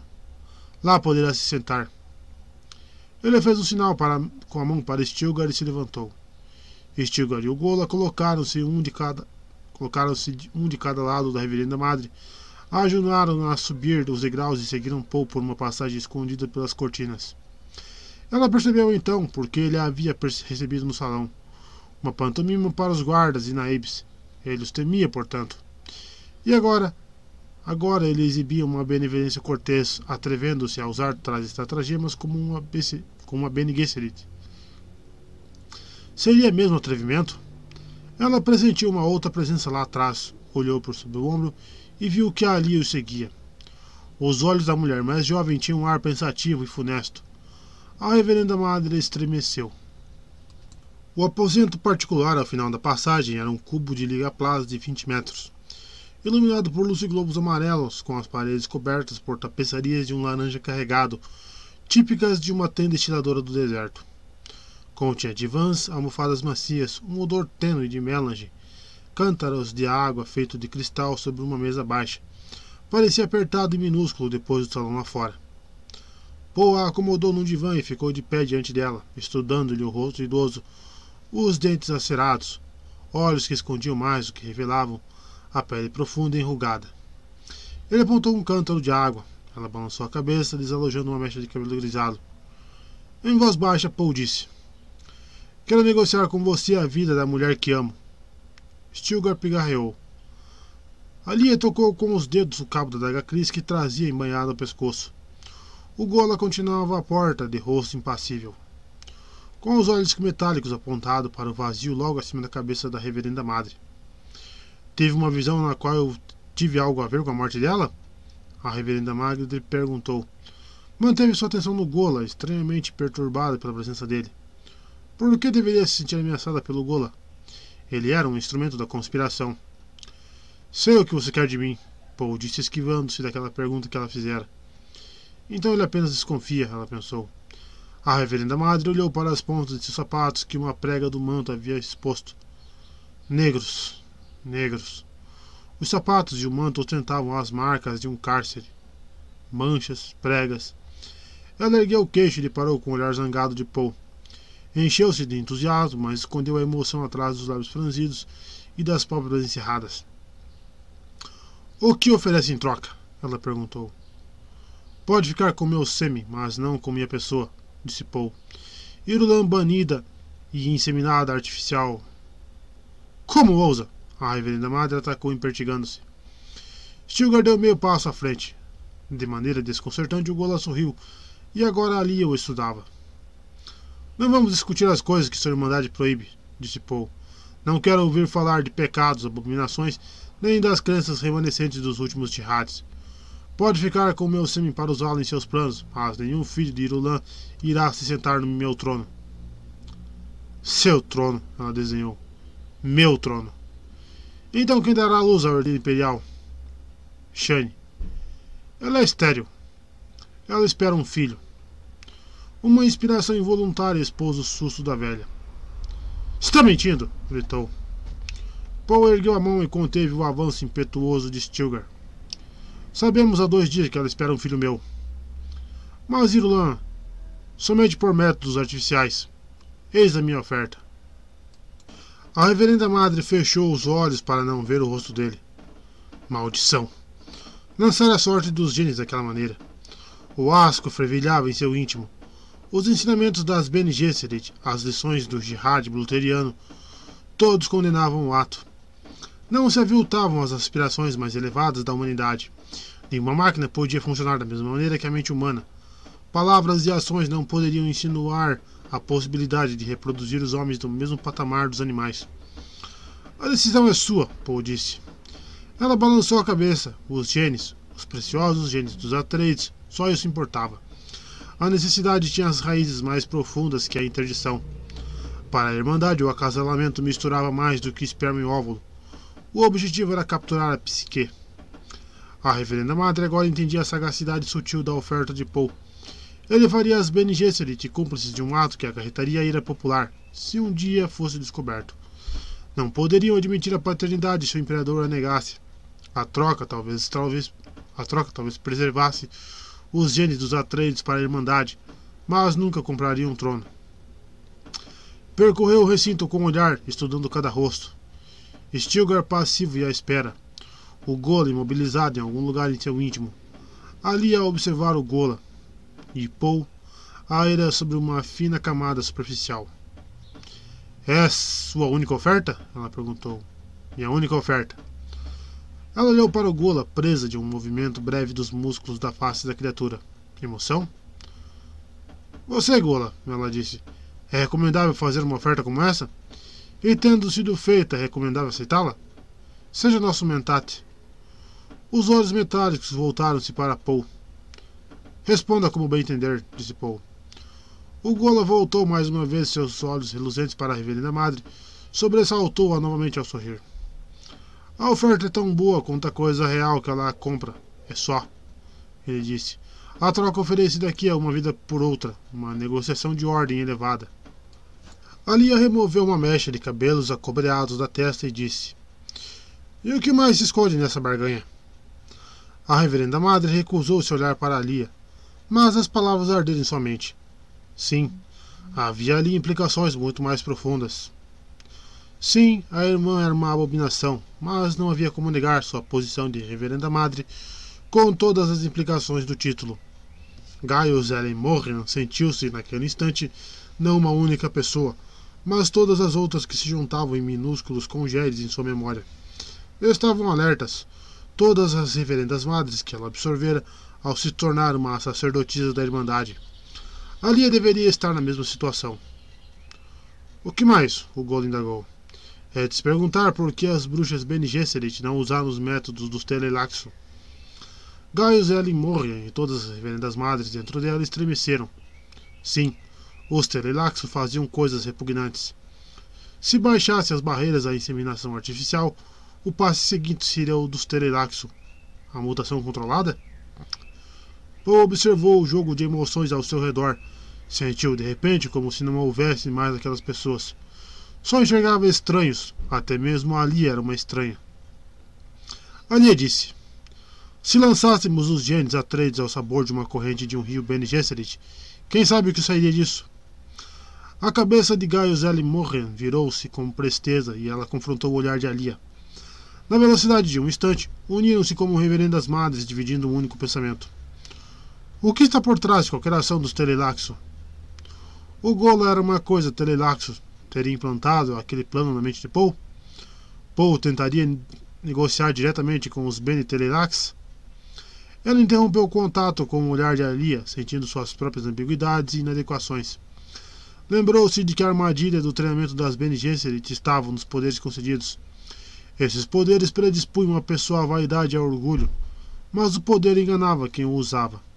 A tendência era acreditar que o poder seria capaz de superar qualquer barreira, até mesmo a ignorância da própria pessoa. Só uma coisa ali era suprema para as Bene Gesserit, ela disse consigo mesma. Era a pirâmide de gerações que chegara ao ápice com Paul Atreides e a abominação que era sua irmã.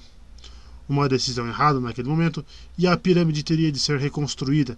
Gerações atrás nas linhagens paralelas e com espécimes reprodutores a quem faltariam as melhores características. Mutação controlada, ela pensou. Os Telelaxo realmente a praticaram? Tentador. Ela sacudiu a cabeça para se livrar melhor desses pensamentos.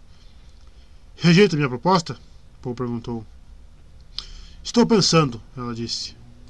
E outra vez ela olhou para a irmã. O cruzamento ideal para aquela mulher Atreides se perdera, morto por Paul. No entanto, restava uma outra possibilidade que consolidaria, ah, consolidaria a característica desejada de um descendente.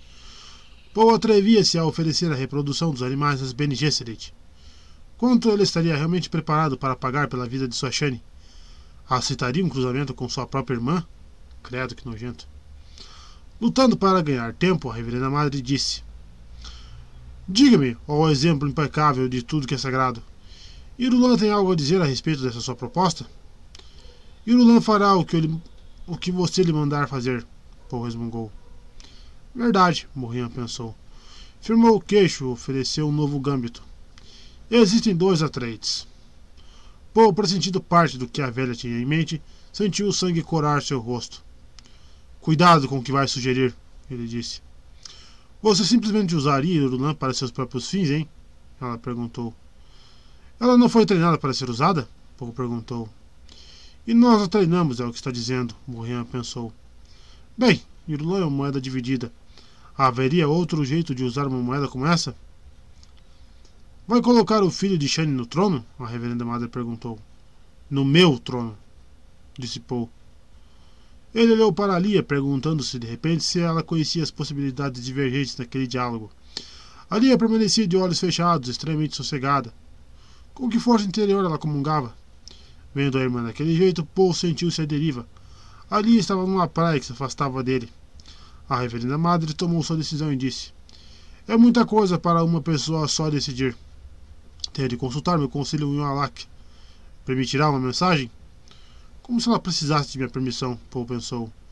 Disse: Concordo então, mas não se demore demais. Não vou esperar sentado enquanto vocês escutem. Vai negociar com os Benitelerax? O Gola perguntou e sua voz foi uma intromissão cortante.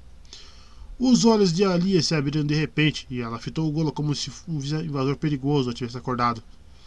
Não resolvi nada disso, Paul falou. O que farei é ir para o deserto tão logo isso possa ser arranjado. Nosso filho nascerá no Siete. Sabe a decisão, salmodiou Stilgar. Alia recusou-se a olhar para Stilgar. Era a decisão errada. Era capaz de sentir isso em cada uma de suas células. Paul devia saber. Por que tinha se lançado por aquele caminho? Os Benes Telerax ofereceram seus serviços? Alia perguntou. Ela viu que Morrian aguardava a resposta. Paul balançou a cabeça. Não, olhou para Stilgar. Stil, cuide para que a mensagem seja enviada para Valak. É para já, milord. Paul virou-se e esperou até Stilgar chamar os guardas e sair com a bruxa velha. Percebeu que Alia ponderava se deveria confrontá-lo com mais perguntas. Em vez disso, ela se virou para o Gola. Mentate, os Telelaxo tentarão cair nas boas graças de meu irmão? O Gola deu de ombros. Paul percebeu que divagava. Os Telelaxo? Não. Não da maneira que Ali está pensando. Mas a pergunta revelava que ela não tinha visto as alternativas. Bem, a visão variava de uma sibila para outra. Por que não a variação de irmão para irmã? Divagando, divagando. Ele voltava de cada pensamentos com um sobressalto para apanhar fragmentos da conversa que aconteceria à sua volta. Deve saber o que os Telilaxo. A completude dos dados é sempre. Dúvidas consideráveis no que, Paul se virou, olhou para a irmã, chamou a atenção dela. Sabia que ela veria lágrimas em seu rosto e se perguntaria por quê. Que perguntasse, a conjectura agora era uma delicadeza. Ele olhou para o Gola, vendo apenas Duncan Idaho arrasar dos olhos metálicos. A tristeza e a compaixão digladiavam-se dentro de Paul. O que aqueles olhos de metal registrariam? Existem vários graus de visão e vários graus de cegueira, Paul pensou. Sua mente voltou-se para uma paráfrase de um trecho da Bíblia Católica de Orange. Que sentidos nos faltam para que não consigamos ver um outro mundo à nossa volta? Seriam aqueles olhos de metal um sentido diferente da visão? A linha foi até o irmão, percebendo sua absoluta tristeza. Tocou uma lágrima em sua face num gesto freme de espanto e disse: Não devemos plantear aquele que nos são caros antes de sua partida. Antes de sua partida, Paul sussurrou. Diga-me, irmãzinha, o que seria antes? 14. Já estou farto dessa história de Deus e sacerdote. Acho que não enxergo meu próprio mitos? Verifique seus dados mais uma vez, Wright. Introduzi meus ritos nos atos humanos mais elementares. As pessoas comem em nome de Moad Dib, fazem amor em meu nome, nascem em meu nome, atravessam a rua em meu nome. Não se pode erguer uma viga de teto no castelo mais humilde da longínqua Gangshri em que se sem que se invoque a bênção de Muad'Dib. Livro das Diatribes, em A Crônica de Height. Arrisca-se demais abandonando seu posto e vindo aqui a esta hora, disse Edric, olhando ferozmente para o dançarino facial através das paredes de seu tanque. Como seu raciocínio é fraco e estreito, disse Saiteo. Quem é este que vem lhe fazer uma visita? Edric hesitou, observando a forma corpulenta as pálpebras pesadas, a cara obtusa. Era muito cedo e o metabolismo de Edric não havia ainda passado do descanso noturno para o consumo pleno de melange. Essa, pergu Essa não é a forma que circulou pelas ruas? Edric perguntou. Ninguém olharia duas vezes para alguns dos personagens que fui hoje, respondeu Saiteu. O camaleão pensa que uma mudança de forma irá escondê-lo de qualquer coisa, Edric pensou com raro discernimento. Imaginou-se a presença dele na conspiração realmente se escondia de todos os poderes oraculares. oraculares. A irmã do imperador, por exemplo. Edric chacoalhou a cabeça, agitando o gás laranja de seu tanque e disse: Por que veio aqui? É preciso estimular o presente mais a, a agir mais depressa, disse Saiteu. Impossível. É preciso encontrar uma maneira, Saiteu insistiu. Por quê? As coisas não estão a meu gosto, o imperador está tentando nos dividir. Já fez sua oferta às Bene Gesserit. Ah, foi isso. É isso. Você tem de estimular o Gola. Você o criou, Telelaxo. Sabe que não há como pedir uma coisa dessas. Edric fez uma pausa, aproximou-se da parede transparente de seu tanque. Ou será que mentiu para nós a respeito desse presente? Mentir? Disse-nos para apontar e soltar a arma, nada mais. Depois de entregue, o depois de entregue o Gola, não teríamos como interferir. Pode-se transtor pode -se transtornar qualquer Gola, basta interrogá-lo a respeito de sua identidade original. O que isso fará? Isso o induzirá a tomar atitudes que atenderão a nossos propósitos. Ele é um mentate dotado dos poderes da lógica e da razão, objetou Edric. Pode deduzir que estou fazendo, ou a irmã. E se a atenção dela estiver no você nos esconde ou não da Sibila? Saiteu perguntou. Não tenho medo de oráculos. Preocupo-me com a lógica, com espiões de verdade, com os poderes materiais do Império, com o controle da especiaria, com. Podemos contemplar a vontade do Imperador e seus poderes, contanto que não nos esqueçamos de que todas as coisas são finitas, Saiteu falou. Estranhamente, o piloto recuou, inquieto, agitando os membros feito um tritão estapafúrdio. Saiteu resistiu a uma sensação de asco ao ver aquilo. O navegador da guilda vestia sua costumeira malha escura com o cinto bojudo e seus diversos recipientes. Mas dava a impressão de estar nu ao se mover. Eram os gestos, o nadar, o estender dos braços, decidiu Saiteu, e mais uma vez ficou impressionado com os elos delicados de sua conspiração. Não formavam um grupo compatível, isso era uma fraqueza. A agitação de Edric cessou ele fitava saiteio, a visão atingida de pelo gás laranja que o sustentava. Que plano o dançarino facial teria guardado para se salvar? Edric se perguntou. O telelaxo não agia de maneira previsível, mal agouro. Alguma coisa na voz e nas ações do navegador diziam a Saiteio que o membro da guilda temia mais a irmã que o imperador. Foi um pensamento repentino projetado rapidamente na tela de percepção. Perturbador. Teriam deixado passar algo importante a respeito de Alia? O Gola seria armamento suficiente para destruir os dois? Sabe o que dizem de Alia? Saiteu perguntou sondando. O que quer dizer? O peixe-homem voltou a ficar agitado. Que a filosofia e a cultura nunca tiveram uma benfeitora como ela, disse Saiteu. Prazer e beleza se unem na. O que há de duradouro na beleza e no prazer? Edric indagou. Destruiremos dois a três. Cultura. Oferecem cultura para governar melhor. Beleza? Promove a beleza que escraviza. Cria uma ignorância letrada, nada mais fácil que isso. Não deixam nada ao acaso. Correntes. Tudo o que fazem cria correntes, escraviza. Mas os escravos sempre se revoltam. A irmã pode se casar e produzir descendentes, disse Saiteu. Por que está falando da irmã? Edric perguntou. Pode ser que o imperador escolha um homem para ela. Deixe-o escolher, já é tarde demais. Nem mesmo você é capaz de inventar o, o instante seguinte, advertiu Saiteu. Você não é um criador, assim como os atreides não são, meneou a cabeça. Não devemos ousar demais. Não somos nós que saímos por aí bo boquejando a respeito da criação? protestou Edric. Não somos nós, a Ralé, que tenta fazer Muad'Dib um Messias. Que absurdo é esse? Por que levanta essas, essas questões? Este planeta. Ele levanta questões. Os planetas não falam. Este aqui fala. Ah, é? Fala da criação, a areia soprada pelo vento à noite. Isso é a criação. A areia soprada pelo vento. Quando acordamos, a primeira luz nos mostra um mundo novo, completamente virgem e pronto para receber nossos mastros, nossos rastros. areia sem rastros, Edric pensou. Criação. Sentiu-se enredado por uma ansiedade repentina.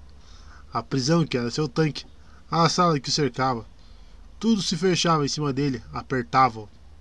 Rastros na areia. Você fala como um Fremen, disse Edric. É uma ideia Fremen e instrutiva, Saiteu concordou. Falam que o Shihad de Muad'Dib deixou rastros no universo da mesma maneira que um Fremen deixa pegadas na areia nova. Eles abriram uma trilha na vida dos homens. E daí? Chega mais uma noite, o vento sopra. Sim, o jihad é finito. Muad'Dib usou seu jihad e ele não usou o jihad, disse Saiteu. O jihad o usou.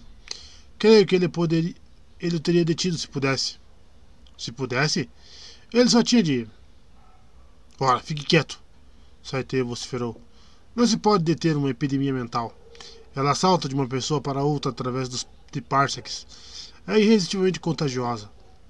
Ela ataca ao lado desprotegido, onde abrigamos os fragmentos de outras pestes semelhantes. Quem é capaz de ter algo assim? Muad'Dib não tem um antídoto. A coisa tem origem no caos. As ordens conseguem chegar lá? Você foi infectado então? Edric perguntou. Girou lentamente no gás laranja, imaginando por que as palavras de Saiteu continham tanto medo no seu tom. O dançarino facial teria rompido com a conspiração? Não havia como perscrutar o futuro e examinar a questão naquele momento. O futuro havia se tornado uma torrente de lama entupida de profetas. Estamos todos contaminados, disse Saiteu, lembrando a si mesmo que a inteligência de Edric era gravemente limitada. Como eu poderia fazer o membro da guilda entender? Mas quando nós o destruirmos, disse Edric, o contar. Eu deveria abandoná-lo à própria ignorância, mas meus poderes não o permitem. Além do mais, é perigoso para todos nós. Edric recuou, firmou-se com uma ponta, com o pontapé de um dos pés palmados o que fez o gás laranja tremular em volta de suas pernas. Você diz coisas estranhas. A coisa toda é explosiva, disse Saiteu com uma voz mais calma. Está prestes a arrebentar. Quando fizer, será cacos para todos os lados, através dos séculos. Você não vê? Já lidamos com religiões antes, protestou Edric. Se essa nova não é só uma religião, Saiteu disse, perguntando-se o que a reverenda madre teria a dizer sobre aquela dura lição imposta a um colega conspirador. O governo religioso é algo mais. Muad'Dib enfiou seu Kizarat em toda parte, desalojou os antigos cargos do governo, mas ele não tem um funcionalismo público permanente, nem embaixadas entrosadas. Tem prelásias, ilhas de autoridade. No centro de cada ilha, um homem. Os homens aprendem a obter e manter o poder pessoal. Homens são invejosos. Quando estiverem divididos, nós iremos absorvê-los um a um, disse Edric com um sorriso complacente. É só cortar a cabeça fora para o corpo tombar diante. Esse corpo tem duas cabeças, disse Saiteu. A irmã, que pode se casar, que certamente irá se casar. Não gosto do seu tom de voz, Saiteu. E eu não gosto de sua ignorância. E daí, se ela casar, isso irá abalar nossos planos? Irá abalar o universo. Mas eles não são singulares. Eu mesmo possuo poderes que. Você é uma criancinha. Está ensaiando os primeiros passos por onde eles andaram. Eles não são singulares. Está esquecendo, membro da guilda, que um dia criamos um Kizat. Trata-se de um ser farto do espetáculo do tempo. É uma forma de vida que não se pode ameaçar sem se cercar de uma ameaça idêntica. Moadib sabe que queremos atacar sua Shane. Temos de agir mais rápido do que vimos fazendo. Você tem de chegar ao Gola e estimulá-lo como eu ensinei. E se eu não fizer? Se tiremos o raio na pele. 15. Ó oh, verme de muitos dentes, podes negar o que não tem cura? A carne e o alento que te atraem para o campo de todos os princípios alimentam-se de monstros a se contorcer numa porta de fogo. Não tens em todo o teu figurino um manto que cubra a embriaguez da divindade, nem que escondas as queimaduras do desejo. Cantiga do Verme, retirada do livro de Duna. Paul fizeram um bocado de esforço na sala de exercícios usando a daga Cris e a espada curta contra o Gola. No momento estava de pé junto a uma janela, olhando para a praça do templo lá embaixo e tentando tentava imaginar o que estaria acontecendo com Shane na clínica. Levaram-na para lá passando mal, no meio da manhã, sexta semana de gravidez. Os médicos eram os melhores. Chamariam quando tivessem notícias. As densas nuvens de areia de tarde escureciam o céu acima da praça. Os Fremen tinham um nome para aquelas condições atmosféricas, ar sujo. Será que os médicos nunca chamariam? Os segundos pelejavam a passar, relutavam a entrar no universo dele. A espera, a espera. As Bene Gesserit não mandavam nenhuma resposta de Wallach. Postergavam deliberadamente, claro. A visão presciente tinha registrado aqueles momentos, mas ele resguardava sua percepção do oráculo, preferindo ali o papel de um peixe do tempo a nadar não para onde ele queria ir, e sim para onde as correntes o levavam. O destino não permitia mais contendas. Ouvia-se o Golo aguardar as armas, examinando o equipamento. Paul suspirou, levou uma das mãos ao próprio cinto, desativou seu escudo. O formigamento da extinção do campo percorreu-lhe a pele. Confrontaria os fatos quando Shane voltasse, Paul disse a si mesmo. Teria tempo suficiente, então, para aceitar o fato de que aquilo que escondera dela havia prolongado a vida. Era maldade, ele se perguntou, preferir Shane a um herdeiro? Com que direito ele tomava a decisão no lugar dela? Que tolice pensar naquilo. Quem poderia hesitar, dadas as alternativas? Fossos de escravos, tortura, sofrimento agonizante e coisas piores? Ouviu a porta se abrir, os passos de Shane. Paul se virou. A intenção de matar havia se instalado na expressão de Shane o largo cinto frame que cingia a altura de seu manto dourado, os hidroanéis que ela usava como colar, uma das mãos nos quadris, nunca longe da faca, o olhar incisivo com o qual ela sempre inspecionava qualquer sala ao entrar. Tudo nela agora só um pano de fundo para a violência. Ela abriu os braços. Ele abriu os braços quando ela se aproximou. Trouxe-a para bem perto de si. Alguém andou colocando um contraceptivo em minha comida durante um bom tempo. Antes de eu começar a nova dieta, ela roquejou, falando de encontro ao peito dele. A gravidez será problemática por causa disso. Mas há algum remédio? Ele perguntou. Remédios perigosos. Sei de onde veio esse veneno. O sangue dela é meu. Miss Raya, ele murmurou, apertando os braços para aplacar um tremor repentino. Você terá o herdeiro que queremos. Já não basta? Minha vida é consumida mais, mais depressa, ela disse, colando-se ao corpo dele. A gravidez agora controla minha vida. Os médicos me disseram que segue uma velocidade terrível. Tenho de comer e comer, ingerir mais especiaria também, comê-la, bebê-la. Vou matar aquela mulher por isso. Paul beijou-lhe o rosto. Não, Messiah, não vai matar ninguém. E pensou: Irulan prolongou sua vida, querida. Para você, a hora do parto é a hora da morte. Sentiu que o pesar secreto sugava-lhe o tutano, despejava sua vida num frasco negro. Shane desvencilhou-se dele. Não podemos perdoá-la. Quem falou em perdoar? Então por que não devo matá-la? Foi uma pergunta tão categórica e típica dos Fremen que Paul se viu quase sobrepujado por uma vontade histérica de rir. Ele a disfarçou dizendo: Não ajudaria em nada. Você viu isso? Paul sentiu seu abdômen se contrair com a lembrança visão. O que vi? O que vi? Ele murmurou. Cada aspecto dos acontecimentos mais próximos encaixava-se num presente que o paralisava. Sentia-se acorrentado a um futuro que, exposto com demasiada frequência, aferrava-se a ele feito um súcubo voraz. Uma secura tensa fechou-lhe a garganta. Imaginou se teria seguido o feitiço de seu próprio oráculo até se ver virado num presente impiedoso.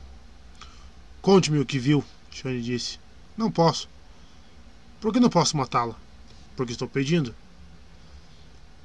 Ele a viu citar o fato. Ela o fez da mesma maneira que a areia citava a água, absorvendo-a e escondendo-a.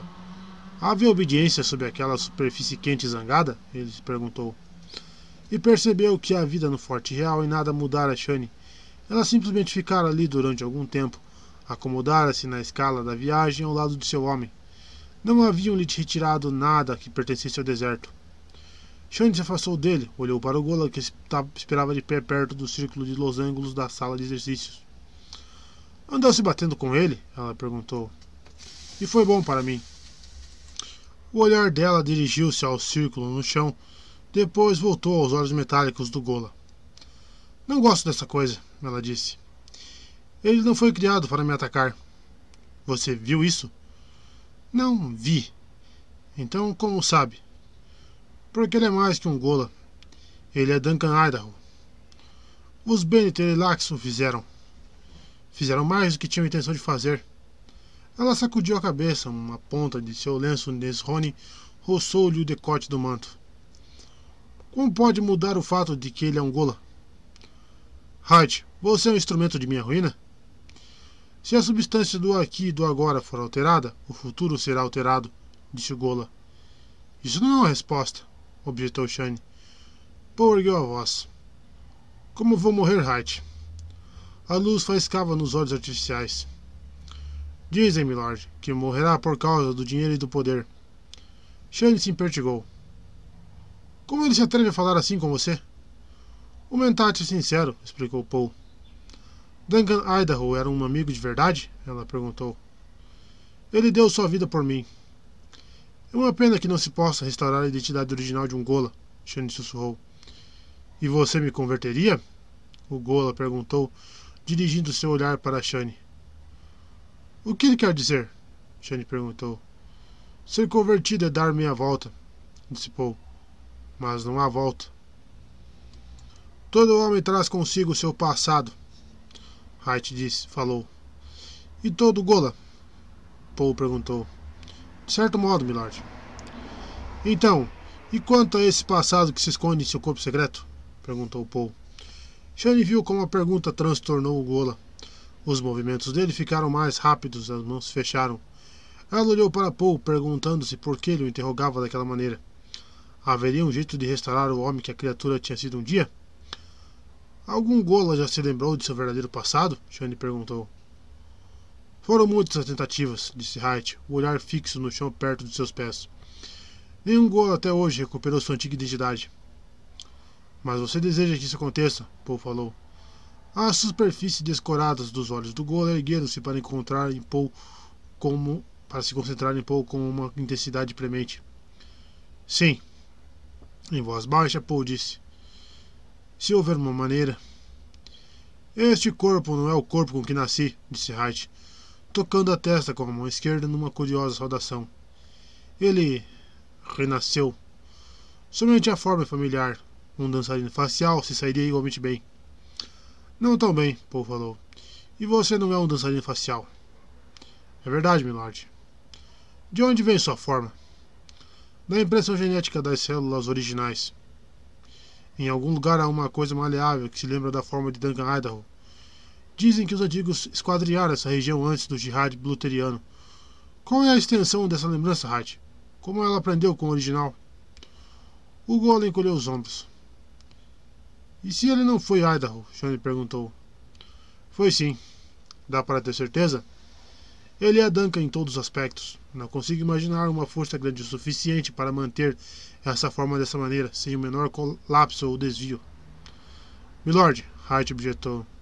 Só porque não conseguimos imaginar uma coisa, não significa que podemos excluí-la da realidade. Existem coisas que tenho de fazer como Gola que eu não faria como homem. Mantendo sua atenção, Shane Paul disse: Viu só?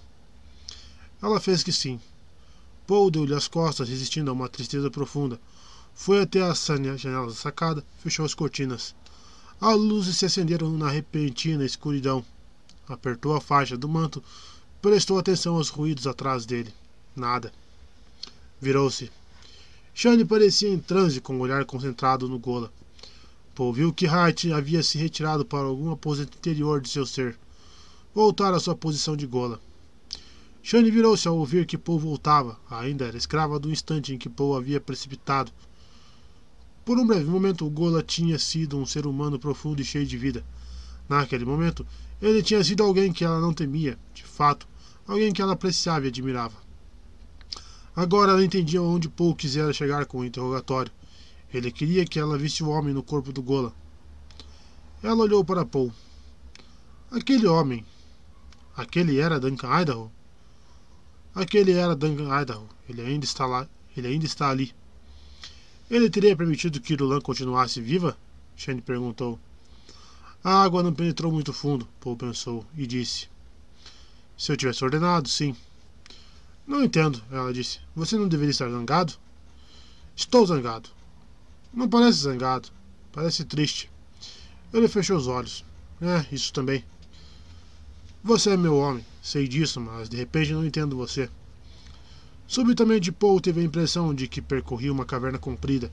Seu corpo se movia um pé depois do outro, mas seus pensamentos estavam em outro lugar.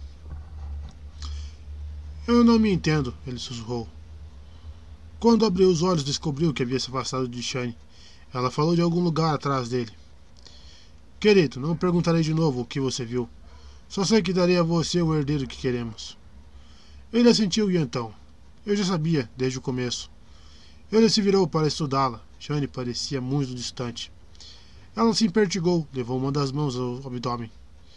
Estou faminta. Os médicos me disseram para comer três ou quatro vezes mais do que antes. Estou assustada, querido. Estou indo rápido demais. Rápido demais, ele concordou. Esse feto sabe que a prece é uma necessidade. Capítulo 16 Vê-se a natureza audaciosa das ações de Muad'Dib no fato de que ele sabia desde o início para onde estava indo e, no entanto, nunca se desviou do caminho. Deixou isso claro quando falou. Digo-lhes que chego, agora, à minha aprovação, quando ficará demonstrado que eu sou o servo supremo. E assim ele entretece todos em um, para que tanto os amigos quanto inimigos possam adorá-lo. É por esse motivo, e só por esse motivo, que seus apóstolos, apóstolos rezavam. Senhor, salve-nos dos outros caminhos que Moad Dib cobriu com as águas da sua vida. Só é possível imaginar esses outros caminhos com a mais profunda aversão. Excerto do Yan Eldin, livro do julgamento. Quem trazia a mensagem era uma moça, Shane conhecia-lhe o rosto, o nome e a família, e foi por isso que ela passou pela segurança imperial. Shane não fizera mais do que identificá-la para um oficial da segurança de nome Banirji, que depois arranjou a reunião com Mod Dib. Banirji agiu por instinto e motivado pela certeza de que o pai da moça fizera parte dos comandos suicidas do imperador, os temidos Fedaikin nos tempos anteriores ao jihad. Não fosse isso, ele teria ignorado a alegação da moça de que sua mensagem destinava-se somente aos ouvidos de Muad'Dib. Naturalmente, ela foi examinada e revistada antes da reunião no gabinete particular de Paul. Ainda assim, Panir já acompanhou com uma das mãos sobre a faca e a outra no braço da moça. Era quase meio-dia quando a fizeram entrar na sala, um recinto estranho que misturava o estilo Fremen do deserto com o, ar, com o ar aristocrático das famílias. Ornamentos típicos do Siereg forravam três paredes, tapeçarias delicadas adornadas com figuras da, da mitologia Fremen. Um monitor de vídeo cobria a quarta parede, uma superfície cinza prateada atrás de uma escrivaninha oval, cujo tampo sustentava um único objeto, um relógio de areia Fremen embutido num planetário. O planetário, um mecanismo suspensor de X, trazia as duas luzes de Arrax no clássico trígono, trígono do verme alinhado com o sol. Paul, de pé ao lado da escrivaninha, olhou para Banirge. O oficial da segurança era um daqueles que começaram na Guarda Civil Fremen, e ele conquistara sua posição usando a cabeça e provando sua lealdade, apesar dos ancestrais contrabandistas, como seu nome atestava. Era uma figura compacta, quase gordo. Mechas de cabelos pretos caíam-lhe sobre a pele escura e aparentemente hidratada de sua testa, feito a crista de uma ave exótica. Seus olhos eram azuis e fixavam-se naquele olhar capaz de presenciar a felicidade ou a atrocidade sem mudar de expressão. Tanto Shane quanto Stilgar confiavam nele. Paul sabia que, se o mandasse esganar a moça imediatamente, Banirge o faria. Sire, aqui está a moça com a mensagem, falou Banirge. Milady Shane disse que mandou avisá-lo.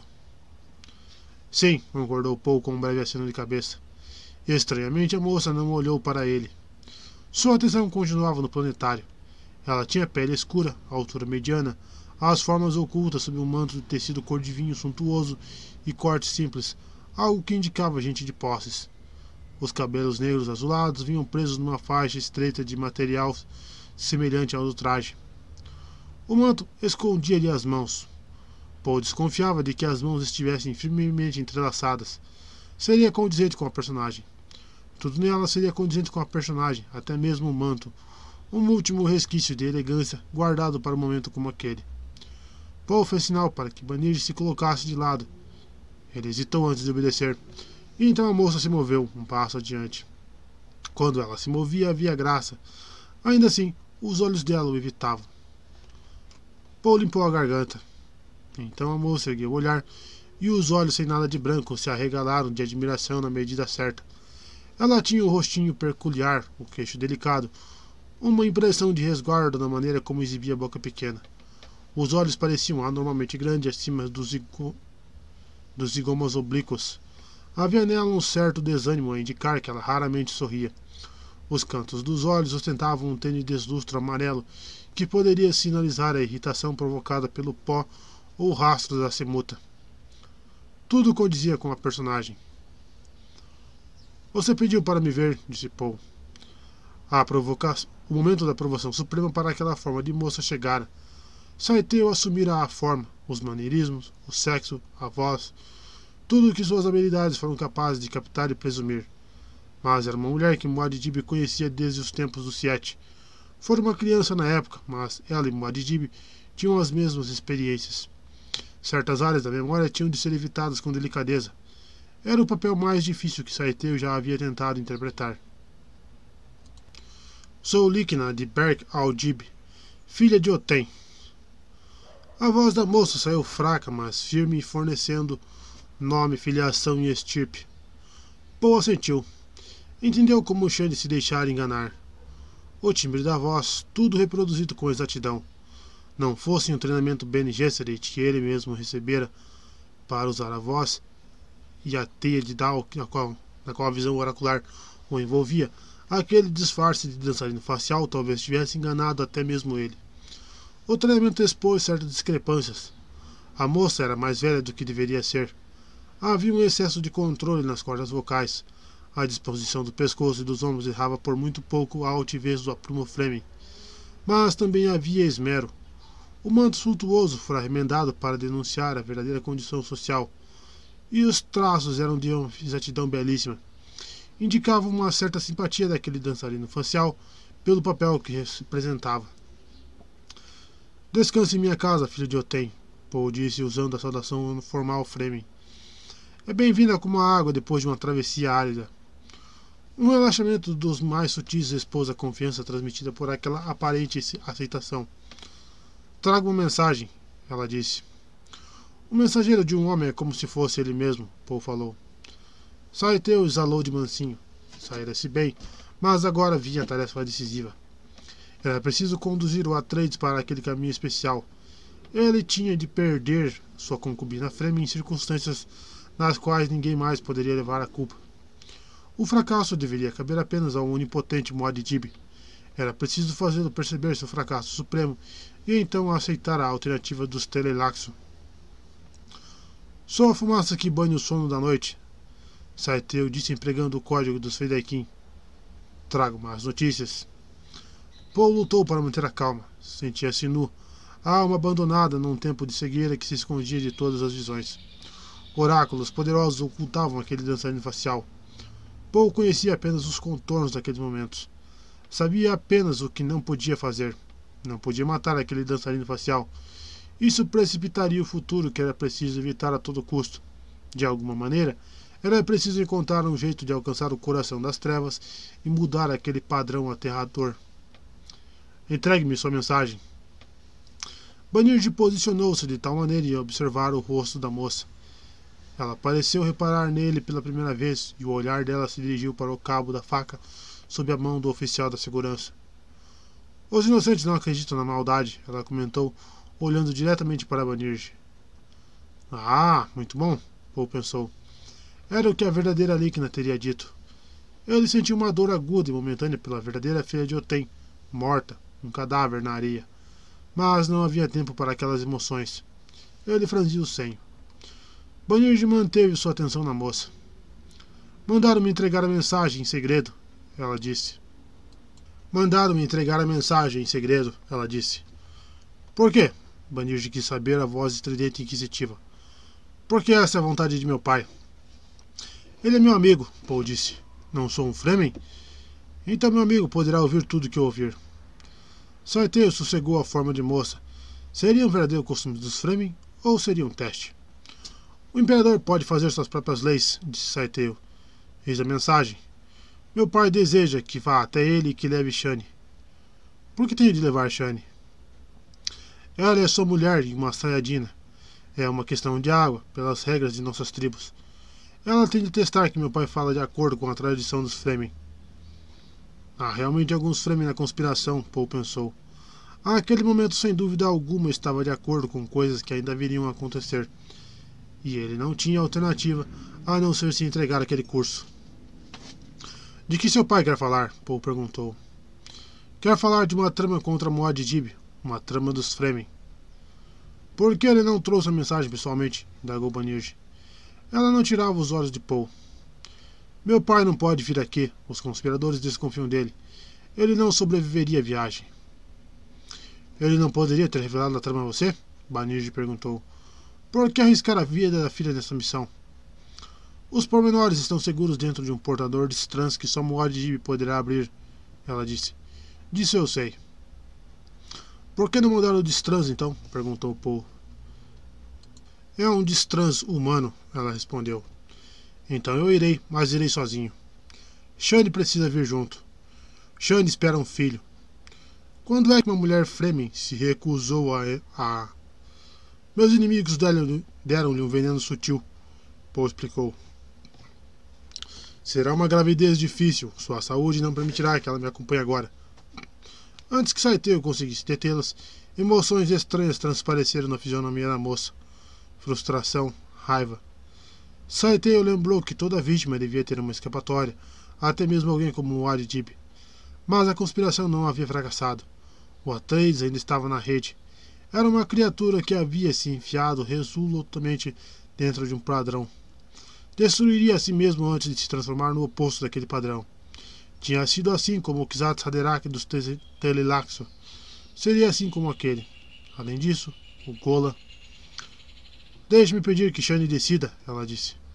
Eu já decidi. Você me acompanhará no lugar. Você me acompanhará no lugar de Shane. Precisamos de uma saiadina do rito. Você não é amiga de Shane?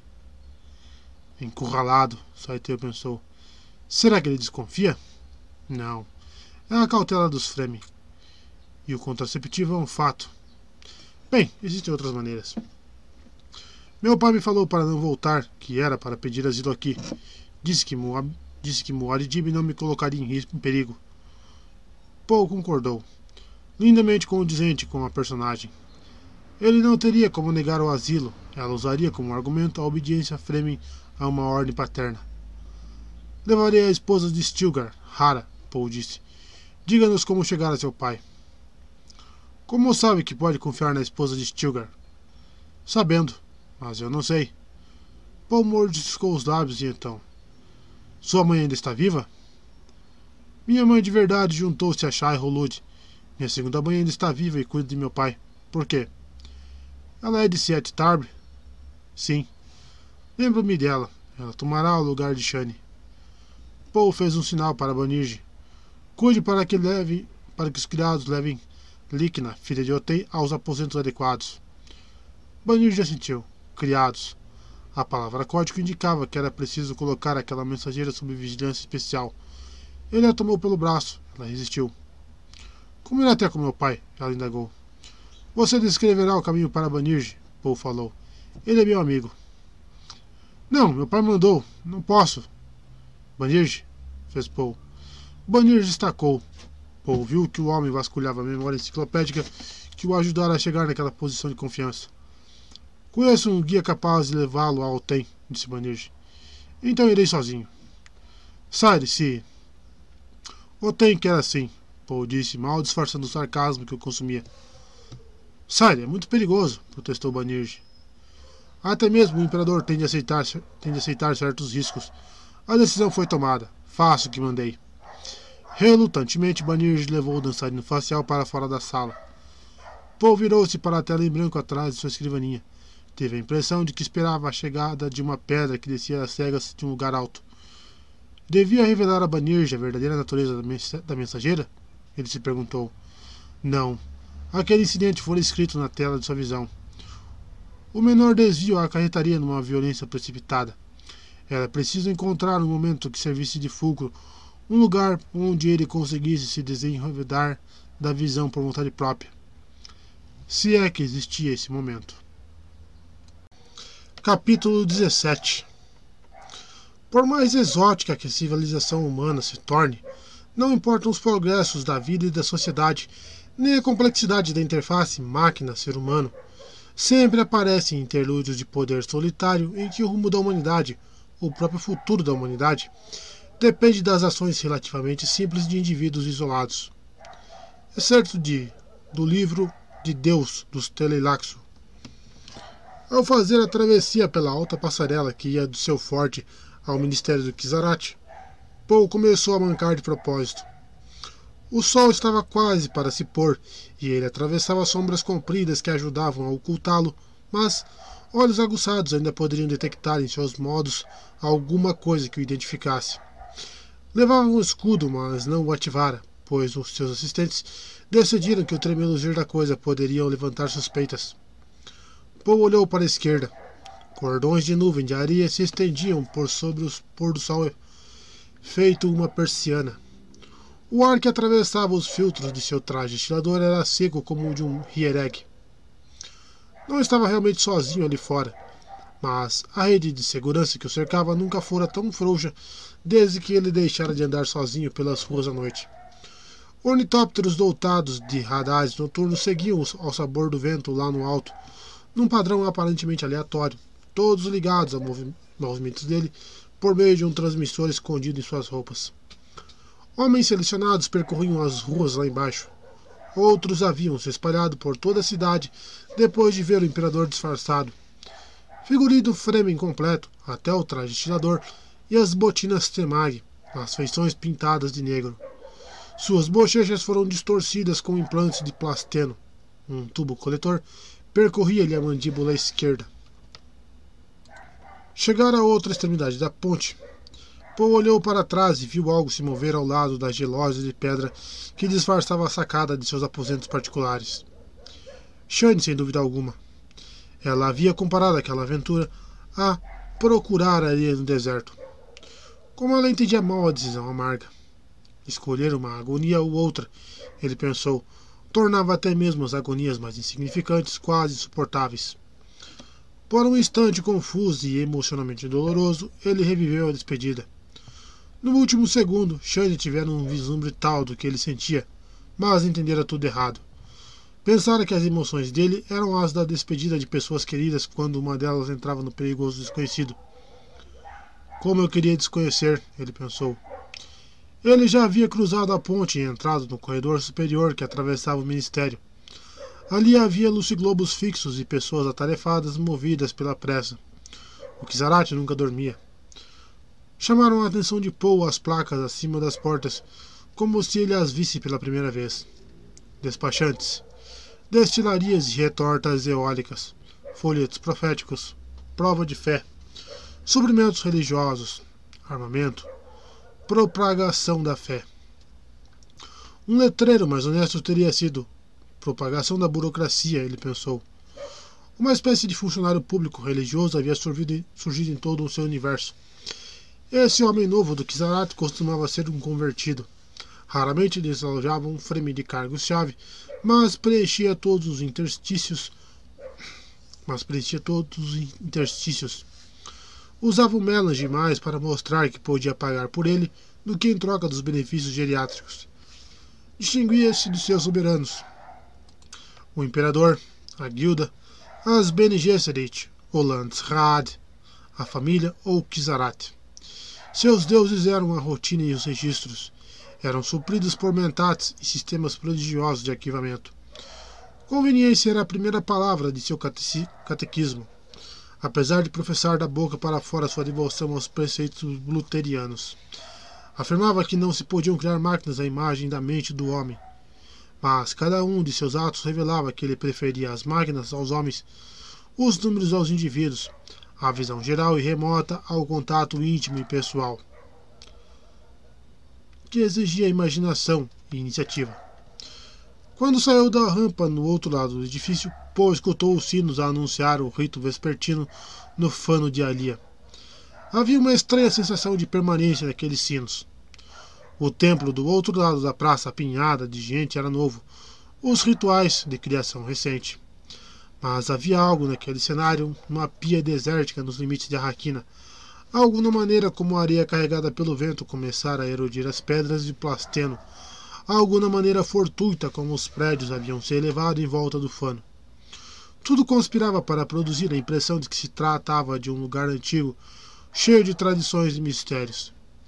Ele já estava bem no meio da turba. Não havia mais volta.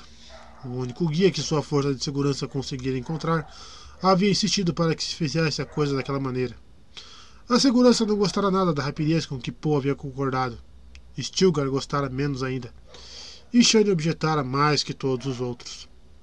A multidão a seu redor, mesmo quando as pessoas só resvalavam, olhava de relance para ele, sem vê-lo, e seguia em frente, dando-lhe uma curiosidade, curiosa liberdade para se movimentar. Ele sabia que era a maneira como foram condicionados a tratar um Fremen. Ele se portava como um homem das profundezas do deserto, esses homens se enfureciam facilmente. Ah, vontade de fazer churrasco de cachorro. Quando ele entrou na torrente apressada que seguia na direção da escadaria do templo, o aperto ficou ainda maior. Já não havia mais como as pessoas não se espremerem contra ele, mas ele se viu alvo de desculpas ritualizadas. Perdoe-me, nobre senhor. Não tenho como evitar esta descortesia. Perdão, senhor. Nunca vi um aperto pior que este. Humilde desculpas, cidadão abençoado. Um desajeitado me empurrou. Paul passou a ignorar as palavras depois das primeiras. Não havia sentido nelas a não ser uma espécie de medo ritualizado. Em vez disso, pegou-se pensando que fora um longo percurso desde seu tempo de menino no castelo Caladan. Onde foi que tomara o caminho que o levara aquela travessia de uma praça apinhada de gente num planeta tão distante de Caladan? tinham realmente tomado um caminho? Não sabia dizer se em algum momento da sua vida havia agido por uma razão específica. As motivações e as forças opressoras foram complexas, talvez mais complexas que qualquer outro conjunto de estímulos na história humana. Ele tinha ali a sensação inebriante de que poderia ainda evitar o destino que enxergava tão nitidamente ao longo daquele caminho. Mas a multidão o impelia e ele teve a sensação vertiginosa de que havia se perdido de que se perdera o comando de sua própria vida. A multidão seguiu com ele a escadaria acima e entrou no pórtico do templo. As vozes tornaram-se sussurros. O cheiro do medo ficou mais forte, mais forte acre, suarento. Os acólitos já haviam começado o culto dentro do templo. Seu cântico despretensioso dominava os outros sons. Sussurros, o ruge-ruge de roupas, o arrastar de pés, tosse, contando a história de lugares distantes que a, que a sacerdotisa visitava em seu transe sagrado. Ela monta o verme da areia espacial, ela atravessa todas as tempestades e nos conduz ao país de ventos mansos. Dormimos à entrada do ninho da serpente, mas ela guarda nossas almas a sonhar. Afastando-se do calor do deserto, ela nos esconde num vale fresco. O brilho de seus dentes brancos guia-nos à noite. Pelas tranças de seus cabelos, somos alçados ao céu. Uma doce fragrância de flores nos envolve em sua presença. Balak, Paul pensou na língua Fremen. Cuidado. Ela também pode se encher de paixão e fúria. No pórtico do templo havia fileiras de lucitubos altos e finos que simulavam chamas de velas. Elas bruxulearam. O bruxuleio envolveu lembranças ancestrais em Paul, muito embora ele soubesse que essa era a intenção. Aquele cenário era um atavismo arquitetado com astúcia eficaz. Ele detestava sua própria participação naquilo tudo. A multidão seguiu com ele através das portas de metal e entrou na nave gigantesca, um lugar lúgubre, com luzes bruxuleantes no alto, distantes, e um altar iluminadíssimo na outra ponta. Atrás do altar, um móvel de madeira negra enganadora, enganadoramente simples, decorado com desenhos arenosos retirados da mitologia Fremen. Luzes ocultas dançavam no campo de um porta-pru e criavam uma aurora boreal iridescente. As sete fileiras de acólitos cantores logo abaixo daquela cortina espectral ganhavam um quê de sobrenatural. Mantos negros, rostos brancos, bocas que se moviam em uníssono. Poe examinou os peregrinos a seu redor e de repente teve inveja do desvelo que demonstravam, da maneira como pareciam escutar verdades que ele não conseguia ouvir. Pareceu-lhe que obtinham ali algo que, ele, a que a ele era negado, algo misteriosamente capaz de curar. Tentou se aproximar pouco a pouco do altar, mas foi detido por uma mão que lhe segurou o braço. Paul virou a cabeça e encontrou o olhar inquisitivo de um frame ancião. Olhos azuis, azul, azul azuis sob o senho ameaçador, a refletir que o haviam reconhecido. Um nome surgiu na mente de Paul: Razir, um companheiro dos tempos de Siete. No aperto da multidão, Paul sabia que estaria completamente vulnerável se Razir tivesse intenções violentas. O velho chegou mais perto com uma das mãos sob o tecido sob o mando encardido de areia, segurando o cabo de uma nagacri sem dúvida. Paul preparou-se da melhor maneira possível para resistir a um ataque. O velho aproximou a cabeça do ouvido de Paul e sussurrou. Seguiremos com os outros. Era o sinal que identificaria seu guia. Paul concordou com a cabeça. Razir se afastou e virou-se para o altar. Ela vem do leste, cantavam os acólitos. Com o sol às suas costas, todas as coisas ficam expostas. No fulgor pleno da luz, seus olhos não deixam passar nada, seja claro ou escuro. Um rebabe lamuriento desafinou no, entrechoque com as vozes, calou-as, retirou-se para o silêncio. Com uma precipitação elétrica, a multidão avançou vários metros impetuosamente. Viram-se espremidos numa massa compacta de carne e o ar se adensou com a respiração das pessoas e o cheiro da especiaria. Shai Hulu descreve sobre a areia limpa, clamaram os acólitos. Paul sentiu sua própria respiração se unir às das, das pessoas ao seu redor. Um coro começou, um coro feminino começou a cantar baixinho nas sombras atrás, atrás da porta prua tremeluzente. Alia, Alia, Alia. Foi ganhando cada vez mais volume sucumbiu em um silêncio repentino. De novo, vozes começando a vesperar baixinho. Ela acalma todas as tempestades. Seus olhos matam nossos inimigos e atormentam os descrentes. Desde os minaretes de Tuono, onde bate a luz da aurora e corre a água límpida, vê sua sombra. No calor resplendente do verão, ela nos serve pão e leite, frescos fragantes de especiarias. Seus olhos derretem nossos inimigos, atormentam nossos opressores e penetram todos os mistérios. Ela é a Lia, a Lia, a Lia. Lentamente as vozes foram se calando. Paul teve um mal-estar. O que estamos fazendo? Ele se perguntou. A Lia era uma bruxa criança, mas estava amadurecendo. E ele pensou: amadurecer é ficar mais perverso. A atmosfera mental coletiva do templo roía-lhe a psique. Sentia parte de si mesmo que se unir às pessoas ao seu redor, mas as diferenças formavam uma contradição fatal. Estava imerso isolado num pecado pessoal que nunca conseguiria espiar. A imensidão do universo fora do templo inundava sua percepção. Como poderia um homem, um ritual, esperar cozer tamanha imensidão num traje que servisse em todos os homens? Poe estremeceu. O universo fazia-lhe oposição a cada passo escapava-lhe das mãos, concebia incontáveis disfarces para enganá-lo. Aquele universo nunca concordaria com nenhuma forma que ele lhe desse. Um silêncio profundo espalhou-se por todo o templo. Ali surgiu das trevas atrás da iridescência tremeluzente. Vestia um manto amarelo debruado com o verde dos Atreides. O amarelo para representar a luz do sol. O verde, a morte que gerava a vida. Paul experimentou a ideia repentina e surpreendente de que ali aparecera ali só para ele. Tão somente para ele.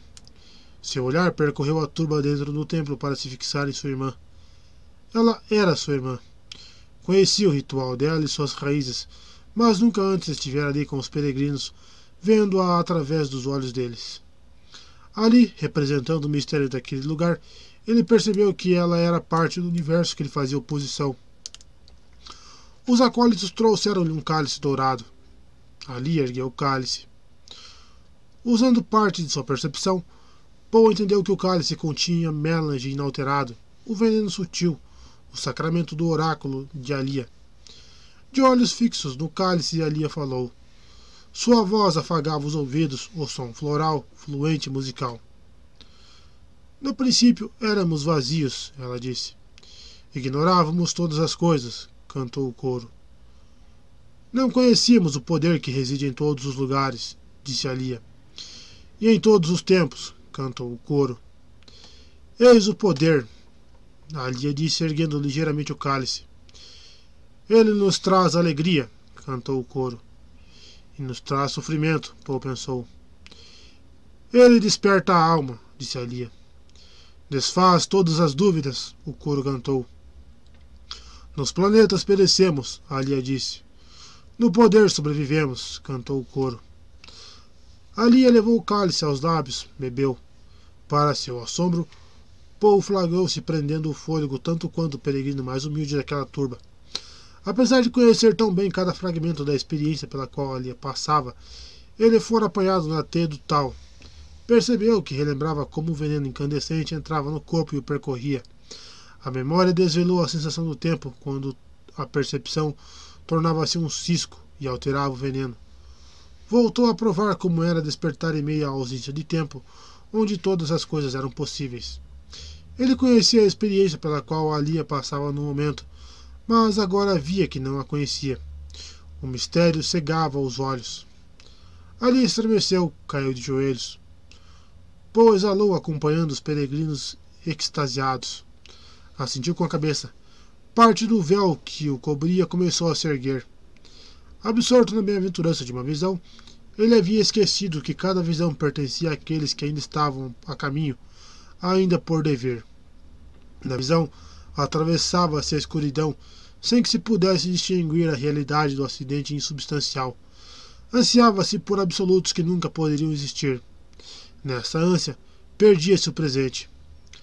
Ali oscilava no êxtase da alteração da especiaria. Pareceu a pouco que uma presença transcendental lhe falava, dizendo: Veja, bem ali. Está vendo que você ignorava? Naquele instante pensou enxergar com os outros olhos, ver uma série de imagens e um ritmo naquele lugar que nenhum artista ou poeta conseguiria reproduzir. Era vital e lindo, uma luz fulgurante que expunha toda a ânsia de poder, até mesmo a sua. Alia falou. Sua voz amplificada retumbou por toda a nave. Noite luminosa! gritou. Um gemido varreu a multidão de peregrinos feito uma onda. Nada se esconde numa noite como esta, disse Alia. Que luz rara é esta escuridão! Não há como fixar nela o olhar. Os sentidos não a registram, não há palavras que a descrevam. Baixou a voz. Resta o abismo. Prende todas as coisas que ainda não existem. Ah, que violência delicada! Paul sentiu que esperava um sinal particular de sua irmã. Poderia ser qualquer gesto, qualquer palavra, algo relacionado à magia e a processos místicos, numa corrente de dentro para fora que o assentasse feito flecha num arco cósmico. O momento era como Mercúrio a tremular em sua percepção. Haverá tristeza, entoou Alia.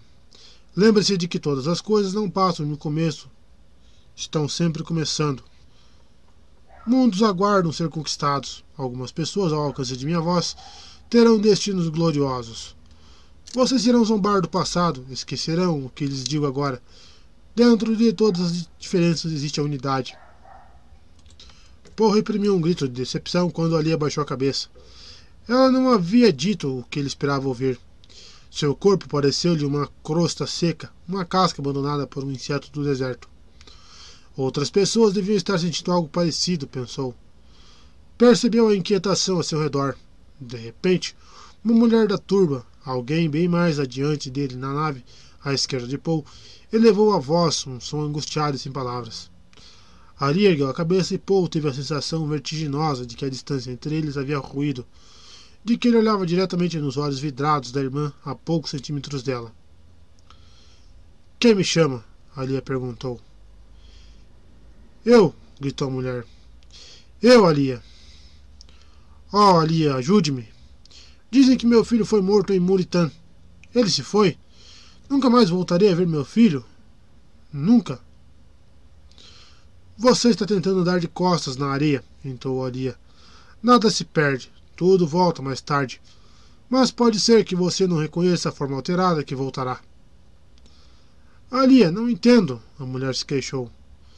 Você vive cercada pelo ar, mas não o vê, Alia disse com mordacidade na voz. Você é um lagarto? Sua voz tem o sotaque Fremen. Uma Fremen tenta trazer os mortos de volta? De que mais precisamos de nossos mortos, exceto a água?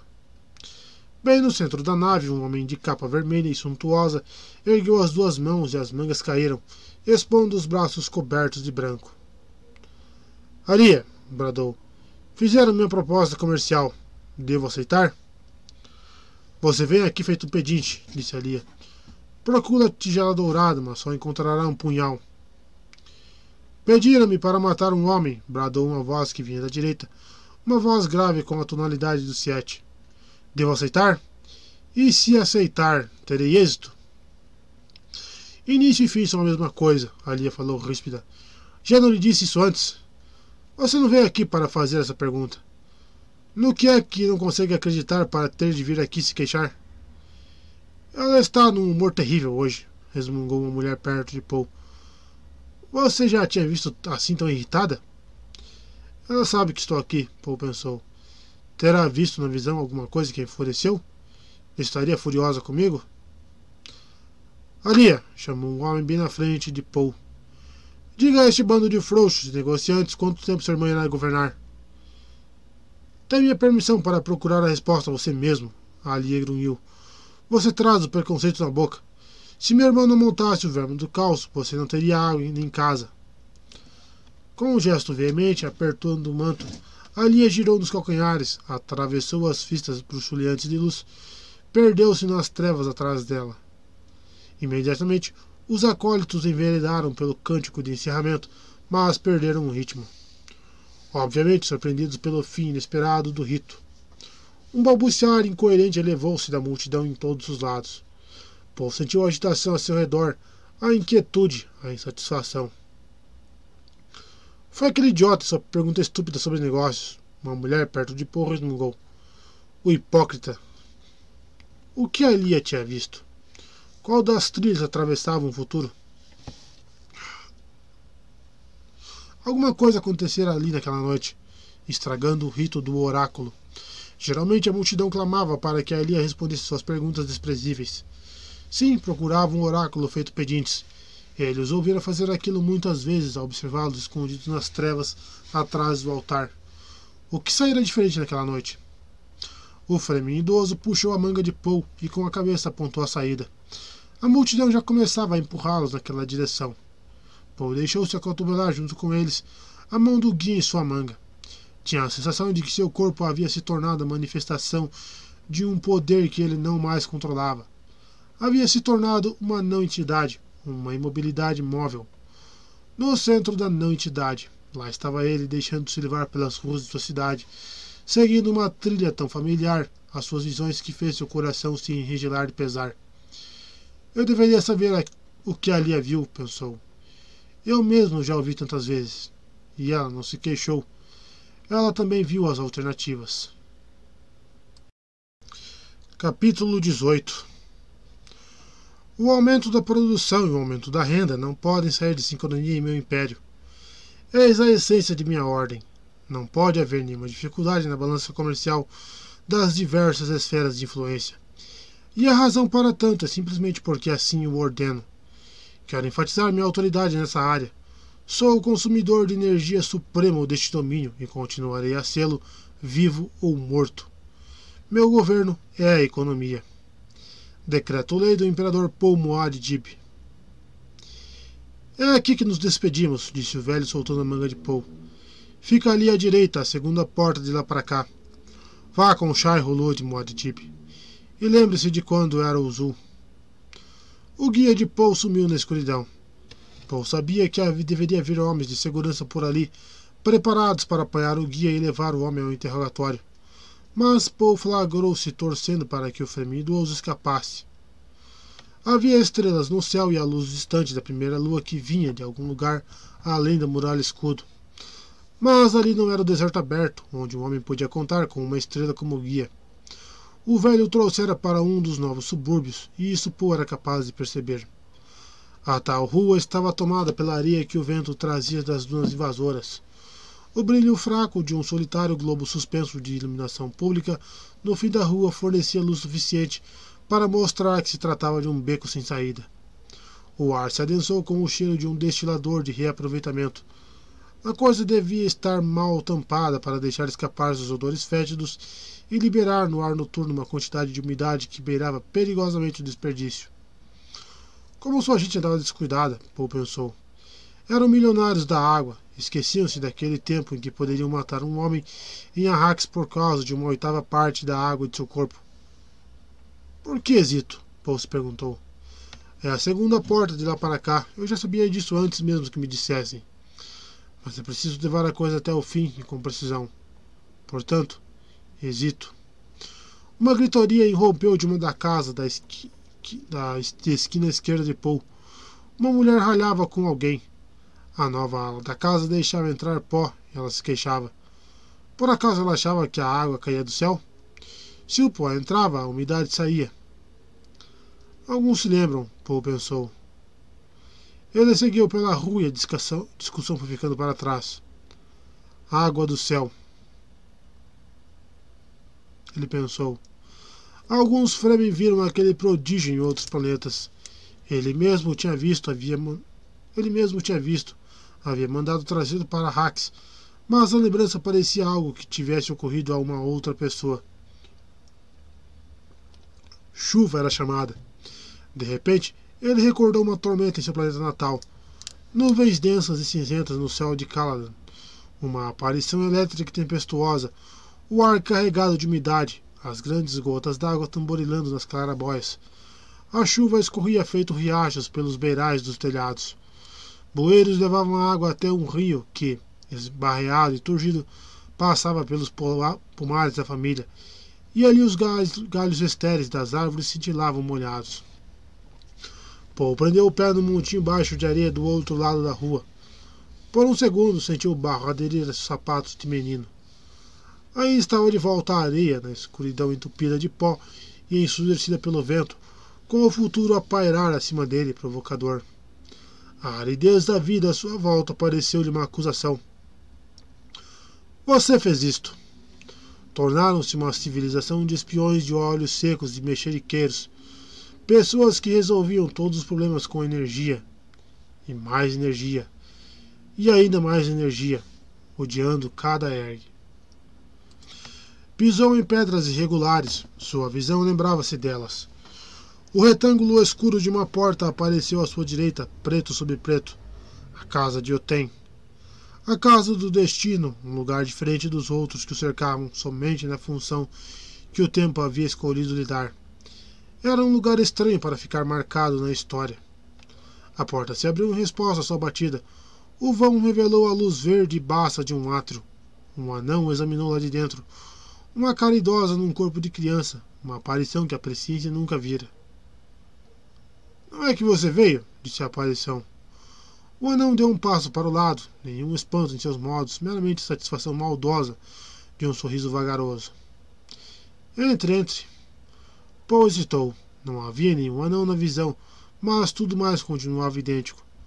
As visões podiam ter essas disparidades e ainda assim manter-se fiéis a seu mergulho original no infinito. Mas a diferença o desafiava a ter esperança. Voltou a olhar para o começo da rua, para a cintilação perolada e cremosa de sua lua que emergia de sombras recortadas. A lua o assombrava. Como foi que ela caiu? Entre, o anão insistiu. Paul entrou, ouviu o baque surdo da porta que se encaixava nos lacres de umidade. O anão passou por ele e foi mostrando o caminho, açoitando o chão com pés enormes. Abriu o delicado portão de treliça que dava entrada ao pátio central e coberto e acenou. Eles estão esperando, Sire. Sire, Paul pensou. Então ele me conhece. Antes que Paul conseguisse investigar o que acabara de descobrir, o anão escapuliu por uma passagem lateral.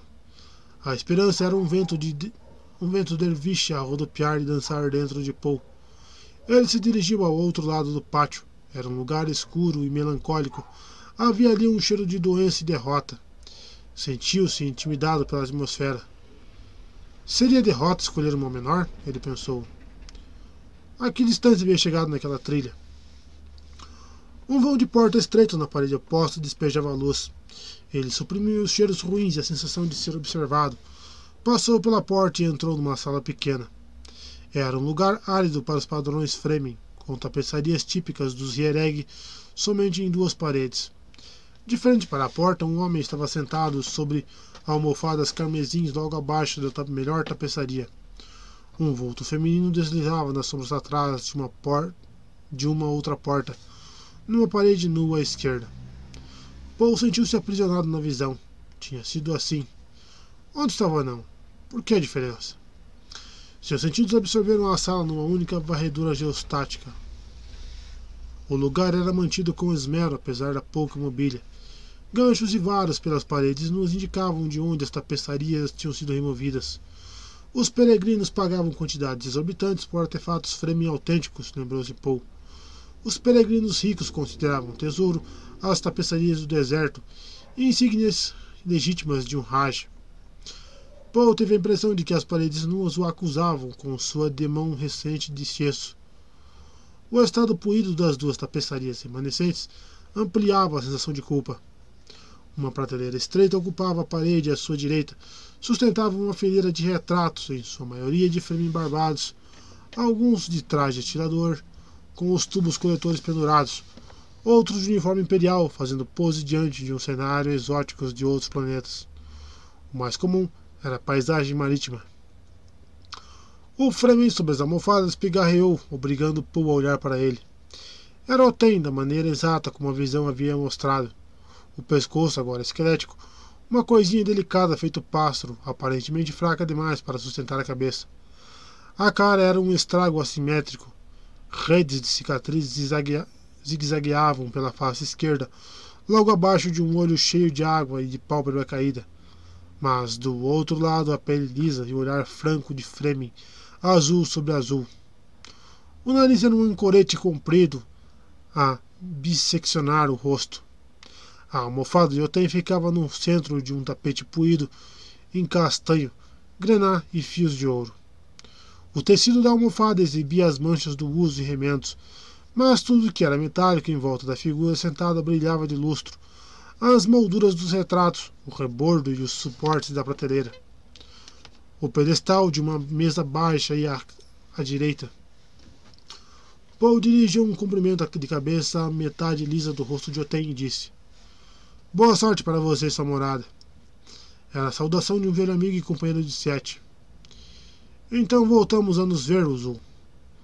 A voz que pronunciou seu nome tribal saiu com um tremor plangente dos velhos. O olho baço de pálpebra caída no lado arruinado da cara se mexeu acima da pele curtida e das cicatrizes. Cerdas cinzentas da barba por fazer cobriam aquele lado, e ali cascas escabrosas pendiam da mandíbula. Quando Otem falava, sua boca se retorcia e a abertura deixava em exposição dentes de metal prateados. Muad'Dib sempre atende o chamado de um Fedaikin, disse Paul. A mulher nas sombras da porta se mexeu e falou. É o que Stilgar gosta de alardear. Ela avançou e veio para a luz, uma versão mais velha da Líquina que o dançarino facial havia copiado. Paul lembrou-se, então, de que Oten havia se casado com duas irmãs. Os cabelos dela eram grisalhos, o nariz adunco como o de uma bruxa. Calos de tecelã enfileiravam-se em seus indicadores e polegares. Uma mulher Fremen teria exibido aquelas marcas com orgulho na época do Sete. Mas, vendo que ele reparava em suas mãos, ela os escondeu sob uma, uma dobra do manto azul claro. Paul recordou-lhe o nome naquele instante: Duri. O choque foi lembrar-se dela como criança e não como ela havia aparecido na visão que ele tivera daqueles momentos. Era o tom choroso na voz da mulher, Paul disse consigo mesmo. Ela também choramingava quando criança. Estão me vendo aqui, disse Paul. Eu estaria aqui sem a aprovação de Stilgar? Virou-se para o Tem. Carregue seu fardo d'água, Otem. Disponha. Era a conversa franca de Freme, irmãos de Siete. Otem respondeu com um aceno trêmulo da cabeça, quase um exagero para aquele pescoço fino. Ergueu a mão esquerda coberta de manchas cenis e apontou o estrago, estrago em sua cara. Peguei o mal lacerante em Tarrarel, Uzul, ele ofegou. Logo depois da vitória, quando todos te. Um aceno de tosse cortou-lhe a voz. A tribo logo recolherá a água dele, Duri falou. Ela foi até o Tem e escorou-lhe as costas com travesseiros. Segurou-lhe o ombro para firmá-lo até a tosse parar. Paul viu que ela não estava realmente muito velha, mas um ar de esperanças perdidas circundava-lhe a boca. A amargura repousava em seus olhos. Mandarei vir os médicos, disse Paul. Duri virou-se com uma das mãos no quadril. Já tivemos aqui os homens da medicina e você não conseguiria mandar melhores. Ela lançou um olhar involuntário para a parede nua à sua esquerda. E os homens da medicina custaram caro, Paul pensou. Ele se sentia irritadiço, limitado pela visão, mas ciente de que diferenças insignificantes haviam se insinuado ali. Como poderia se aproveitar das diferenças? O tempo ia se desanovelando com alterações sutis, mas o pano de fundo mostrava uma uniformidade opressiva. Com uma certeza aterradora, ele sabia que, se tentasse sair do padrão restritivo bem ali, a coisa ficaria terrivelmente violenta. A força daquela correnteza falsamente mansa do tempo o oprimia. Digam o que querem de mim, ele grunhiu. Otel não poderia precisar de um ombro amigo em uma hora como esta? Dori perguntou. Um Fedaikin tem de confiar seu corpo a estranhos? Nós dividimos sete Tabre, ele Paul lembrou-se a si mesmo.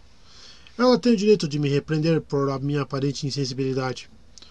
O que eu puder fazer, farei, disse Paul. Mais um acesso de tosse abalou Otem. Quando a coisa passou, ele falou com voz entrecortada. Há uma a traição. A traição no ar, Uzul. Fremen tramando contra você. Sua boca se mexeu então sem emitir som. A saliva escapou-lhe pelos lábios. Dura limpou-lhe a boca com uma ponta de seu próprio manto e Paul viu como o rosto da mulher demonstrava irritação diante do tamanho desperdício de umidade. Nesse momento, a fúria frustrada ameaçou esmagar Paul. Triste fim de Otem, um Feiraikin merecia coisa melhor. Mas não restava escolha, não para um comando suicida, nem para seu imperador. Naquela sala andava-se no fio da navalha de Otkan. O menor passo em falso multiplicaria o horror não só para eles mesmos, como também para toda a humanidade, até mesmo para aqueles que queriam destruí-los. Paul obrigou a mente a se acalmar, olhando na direção de Dori. A expressão terrível de saudade com que ela olhava para o Tem fortaleceu Paul. Que Shane nunca olhe para mim dessa maneira, falou consigo mesmo. Ligna mencionou uma mensagem, disse Paul. Meu anão, chiou Otem. Eu comprei em um. em. num planeta qualquer. Eu esqueci qual. É um destransumano. Um brinquedo que os Telelaxos jogaram fora. Ele registrou todos os nomes. Os traidores. Otem calou-se trêmulo. Você mencionou Likna, Duri falou. Quando você apareceu, entendemos que ela o alcançou em segurança. Se está pensando nesse novo fardo que Otem coloca em suas costas, Likna o resume. Uma troca justa, Uzul. Pegue o anão e vá. Paul conteve um calafrio, fechou os olhos. Likna. A filha de verdade havia perecido no deserto, um corpo devastado pela semuta e abandonado à areia e ao vento. Abrindo os olhos, Paul disse: Poderiam ter me procurado a qualquer momento para. Oten se afastou para que o contasse entre aqueles que odeiam você, Uzu, explicou Duri. A casa ao sul desta, no fim da rua, é o ponto de encontro de seus inimigos. Foi por isso que ficamos com este casebre. Então mande chamar o anão e nós todos iremos embora, Paul falou. Não escutou direito, disse Duri. Você tem de levar o anão para um local seguro, falou Oten com uma estranha força em sua voz. Ele é o por... ele porta o único registro dos traidores. Ninguém desconfia de que ele tem esse talento. Acham que fiquei com ele por diversão. Não podemos partir, Dori falou. Só você e o anão. Todo mundo sabe como somos pobres. Dissemos que íamos vender o anão. Pensarão que você é o comprador. É a sua única chance. Paul consultou sua lembrança da visão. Nela, ele saíra dali com os nomes dos traidores, sem saber como os transportava. O anão, obviamente, agia sob a proteção de um outro oráculo. Ocorreu a Paul então que todas as criaturas deviam levar consigo algum tipo de destino reprimido por propósito de força variável, pela fixação do treinamento e da disposição. A partir do momento em que o Jihad o escolhera, ele tinha se sentido encurralado pelas forças de uma multidão. Os propósitos fixos da turba reivindicavam e controlavam seu curso. Qualquer ilusão de livre-arbítrio que ele nutrisse no momento era só o prisioneiro sacudindo as barras da cela. Sua maldição era enxergar a cela. Ele a enxergava. Passou então a discutir o vazio daquela casa. Só os quatro ali dentro: Duri, Otem, o anão e ele mesmo. Inalou o medo e a tensão de seus companheiros, pressentiu os observadores, sua própria força pairando nos tópteros lá no alto, e os outros na casa ao lado. Eu me enganei em ter esperança, Paul pensou. Mas cogitar esperança trouxe de uma sensação deturpada de esperança, e ele teve a impressão de que ainda poderia aproveitar a oportunidade. Mande vir o anão, ele disse. Bijás! Duri gritou. Chamou? O anão entrou na sala, vindo do pátio, com uma expressão alerta e preocupada no rosto. Você tem um novo mestre, Bijás, disse Duri, olhando para Apu em seguida. Pode chamá-lo de. Uzu. Uzu, a base da coluna. Seu ponto mais baixo, traduziu Bijás. Como pode Uzu ser o que há de mais baixo se eu sou a coisa viva mais baixa que existe? Ele sempre fala assim, desculpou o seu tem. Eu não falo. Opero uma máquina chamada linguagem. Ela arranja e geme, mas é minha. Um brinquedo telelaxo bem instruído e alerta, Paul pensou. Os Benitelelax nunca jogaram fora algo tão valioso. Virou-se, estudou o anão. Olhos redondos de Melody devolveram-lhe o olhar. Que outros talentos você tem, Bijás? Paul perguntou. Sei quando devemos partir. É um talento que poucos homens têm. O fim tem hora certa. E eis aí um bom começo. Vamos começar a partir, Zul. Paul examinou sua lembrança visionária. Nenhum anão, mas as palavras do homenzinho eram adequadas. A porta você me chamou de Sire. Conhece-me então? É tão sério, Sire, disse Bijá sorrindo. É muito mais baixo que o Zul. É o Imperador Atreides, Paul Moaridib, e meu dedo. Ele ergueu o indicador da mão direita. Bijás, Ludi gritou. Está abusando da sorte. Estou abusando do meu dedo, Bijás protestou.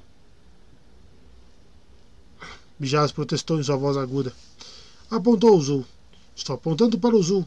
Meu dedo não é o próprio Zul? Ou é um reflexo de algo mais baixo? Aproximou o dedo dos olhos, examinou com um sorriso escarninho, primeiro de um lado, depois do outro. Ah, é só um dedo no fim das contas.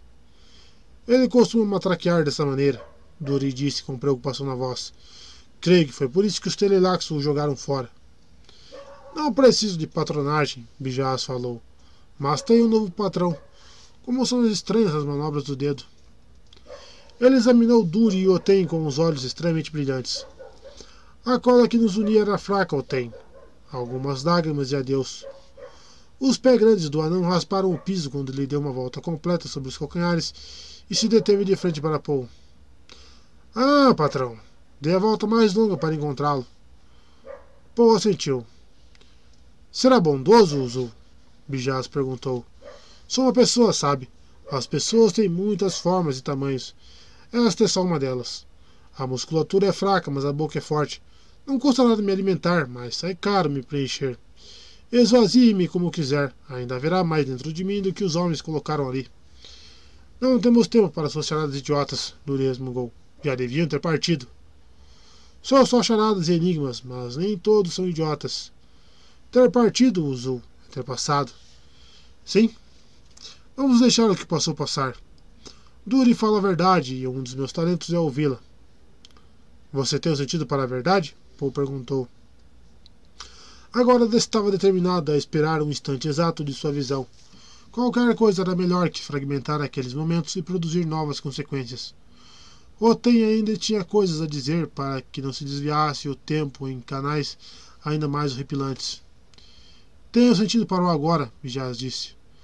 Paul reparou que o anão estava mais apreensivo o homenzinho estaria a par, a par de coisas prestes a acontecer?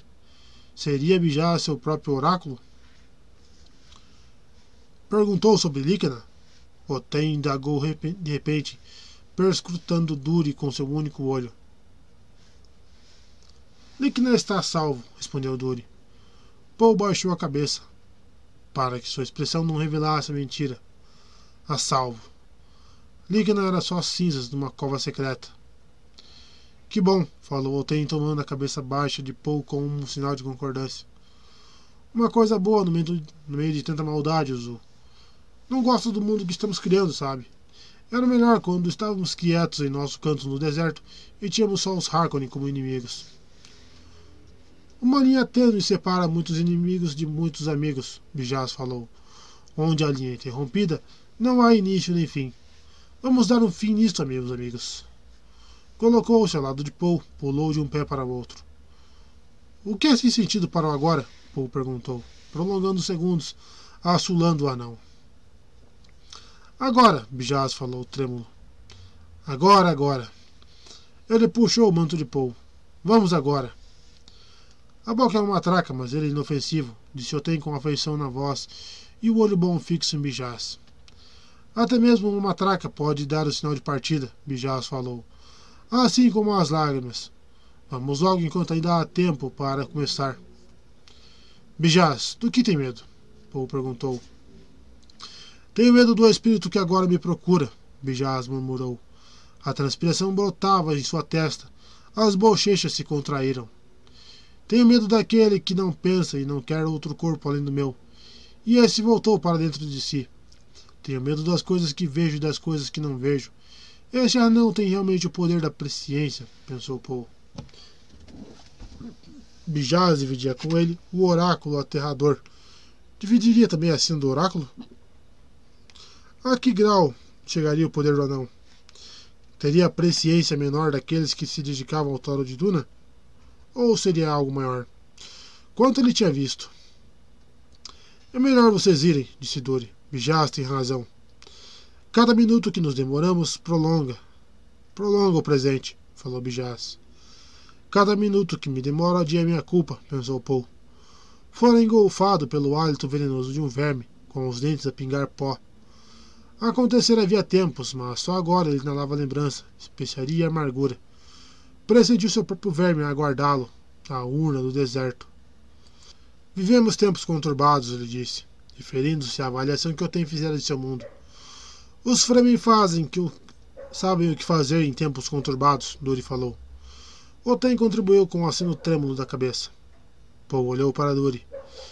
Não esperava gratidão. O fardo do agradecimento teria sido maior do que ele poderia suportar. Mas a amargura de Oten, o ressentimento violento que via nos olhos de Duri, abalaram sua determinação. Alguma coisa valia aquela pena? De nada adianta se demorar aqui, disse Dori. Faça o que tem de fazer, Uzu, Oten chiou. Paul soltou um suspiro. As palavras da visão foram pronunciadas. Haverá um acerto de contas, ele disse para completá-la. Virando-se, saiu da sala a passos largos e ouviu o açoite dos pés de Bijaz logo atrás dele. O que passou, passou, Bijaz foi murmurando pelo caminho. Passou por onde queria. Foi sórdido hoje o dia. Capítulo 19 O enunciado intricado dos legalismos desenvolveu-se em torno da necessidade de esconder de nós mesmos a violência que temos a intenção de dirigir uns aos outros. Entre privar um homem de uma hora de sua vida e privá-lo de sua vida existe só uma diferença de grau. Foi cometida uma violência contra ele, foi consumida sua energia. Eufemismos elaborados podem disfarçar a intenção de matar, mas por trás de todo e qualquer uso do poder para afetar outra pessoa, resta o pressuposto supremo, eu me alimento de sua energia. Apende-se aos decretos-leis do imperador Paul Muad'Dib. A primeira lua se elevava bem acima da cidade quando Paul, com o escudo ativado e tremeluzindo ao seu redor, deixou o beco sem saída.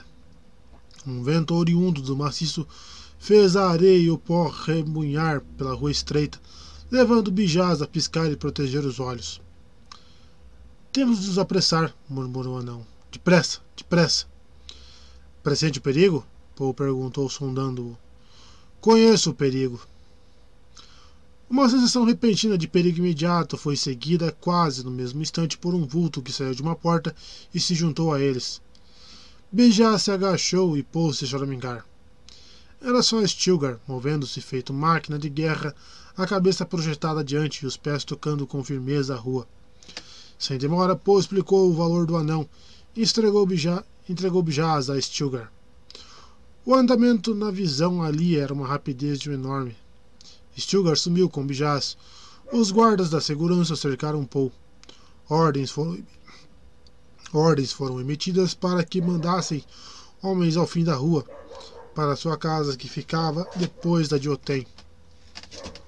Os homens correram obedecer. Os homens correram obedecer, sombras e meio às sombras. Mais sacrifícios, Paul pensou. Queremos prisioneiros vivos, simbolou um dos oficiais da guarda. O som foi um eco-visão nos ouvidos de Paul. Seguiu ali com uma precisão consistente. Visão barra realidade, momento a momento. Ornitópteros cruzaram a rua. A noite foi tomada de assalto por soldados imperiais. Um silvo baixo brotou dos outros ruídos e ganhou volume. Elevou-se a um rugido enquanto eles ainda escutavam um sussurro adquiriu um clarão castanho avermelhado que ocultou as estrelas, engoliu a lua. Pouco conhecendo o som e ao clarão dos primeiros vislumbres pesadelares de sua visão, teve a estranha sensação de missão cumprida. Tudo aconteceu como tinha de acontecer. Queima pedra! Alguém gritou. Queima pedra! O grito vinha de todos os lados. Queima pedra! Queima pedra! E porque era o que ele tinha de fazer, Paul protegeu o rosto com o braço e se jogou no chão, buscando o parapeito baixo de um meio-fio. Já era tarde demais, naturalmente. Onde antes estivera a casa de Otem, agora havia um pilar de fogo, um jato ofuscante a rugir para os céus. Emitia um brilho sujo que se destacava a todos os chalés, todos os passos de balé dos homens que lutavam e fugia, a retirada oblíqua dos ornitópteros. Para todos os membros daquela turba frenética, já era tarde demais. O solo logo abaixo de Paul ficou quente e ele escutou a correria cessar. Homens se atiraram ao seu redor, todos cientes de que não adiantava correr. O primeiro mal já fora causado e agora tinham de aguardar toda a potência do queima-pedra seguir seu curso. A radiação da coisa, algo que nenhum homem conseguiria escapar correndo, já havia penetrado sua carne. O efeito peculiar da radiação do que uma pedra já agia dentro deles. O que mais a arma poderia fazer agora dependeria dos planos dos homens que a usaram, homens que desafiaram uma grande convenção para usá-la. Deus seja! O que uma, que... o que uma pedra! Alguém choramingou. Eu não quero ficar cego. E quem quer ver? Foi a voz dura de um soldado mais para o fim da rua. Os telelaxos vão vender muitos olhos para nós. Alguém resmungou perto de Paul. Agora calem a boca e esperem. Eles esperaram. Paul continuou calado, pensando nas, nas implicações daquela arma. Combustível em excesso faria a coisa chegar ao núcleo do planeta. O manto de Duna era profundo, mas isso só aumentava o perigo. Tamanhas pressões, uma vez liberadas de fora de controle, poderiam rachar um planeta, espalhando fragmentos e pedaços sem vida pelo espaço. Acho que já está passando, alguém falou. Só está se aprofundando, Poe avisou. Fiquem onde estão, todos vocês. Stilgar mandará socorro. Stilgar escapou? Stilgar escapou. O chão está quente, alguém se queixou. Atreveram-se a usar armas atômicas protestou um soldado perto de Paul. O barulho está diminuindo, disse alguém mais para o fim da rua. Paul ignorou as palavras, concentrou-se nas pontas de seus dedos em contato com a rua. Sentiu o estrondar e bombar da coisa. Fundo, fundo. Meus olhos! Alguém gritou. Não estou enxergando! Alguém mais perto da coisa do que eu, Paul pensou. Ele ainda enxergava até o fim do beco quando ergueu a cabeça, embora a cena estivesse tomada por uma certa nebulosidade. Uma luz amarela avermelhada preenchia a área onde um dia estivera a casa de Otem e sua vizinha. Fragmentos das construções adjacentes criavam desenhos escuros ao desmoronar dentro do, do fosso brilhante. Paul ficou de pé. Sentiu que uma pedra se extinguir, o silêncio abaixo dele. Seu corpo estava molhado de suor em contato com a oleosidade do traje estilador. Transpiração demais para o traje processar. O ar que ganhou seus pulmões trouxe o calor e o fedor de enxofre do que uma pedra. Ao olhar para os soldados que começavam a se levantar em volta dele, a névoa nos olhos de Paul se desfez em treva. Foi aí que invocou sua visão oracular daqueles momentos. Virou-se e pôs-se a caminhar a passos largos pela trilha que o tempo abrira para ele, encaixando-se tão hermeticamente na visão que ela não conseguiria mais escapar. Teve a impressão de que começava a perceber naquele lugar como uma possessão multitudinária, a realidade fundida à predição. Gemidos e lamentos de seus soldados elevaram-se à sua volta quando os homens perceberam que estavam cegos. Não saiam do lugar! Paul gritou. O socorro está a caminho. E como as queixas persistissem, ele disse: Quem fala é Muad'Dib. Ordeno que não saiam do lugar. O socorro já vem. Silêncio. E aí Fizel fiel à visão de Paul, um guarda ali perto disse: É realmente o imperador? Algum de vocês está enxergando? Diga-me. Nenhum de nós tem olhos, respondeu Paul. Também tiraram os meus, mas não minha visão. Vejo você aí de pé, um muro sujo ao alcance de sua mão à sua esquerda. Agora tenha coragem e espere. Stilgar vem aí com nossos amigos. O tuac-tuac de muitos tópteros ganhou volume em todas as direções. Ouviu-se o som de pássaros, passos apressados. Ah. Ouviu-se o som de passos apressados. Paul viu seus amigos chegar, comparando os ruídos que produziam a sua visão oracular. Stilgar! Paul berrou, assinando com o braço. Aqui! Graças a Hulud, Stilgar gritou, correndo até Paul. Milord não está. No silêncio repetindo, a visão de Paul mostrou-lhe Stilgar fitando-o com uma expressão agoniada os olhos arruinados de seu amigo o imperador. Ah, milord, Stilgar gemeu. Uzul, Uzul, Uzul. E o que é uma pedra? berrou um dos recém-chegados. Acabou, disse, Paul disse, elevando a voz. Apontou.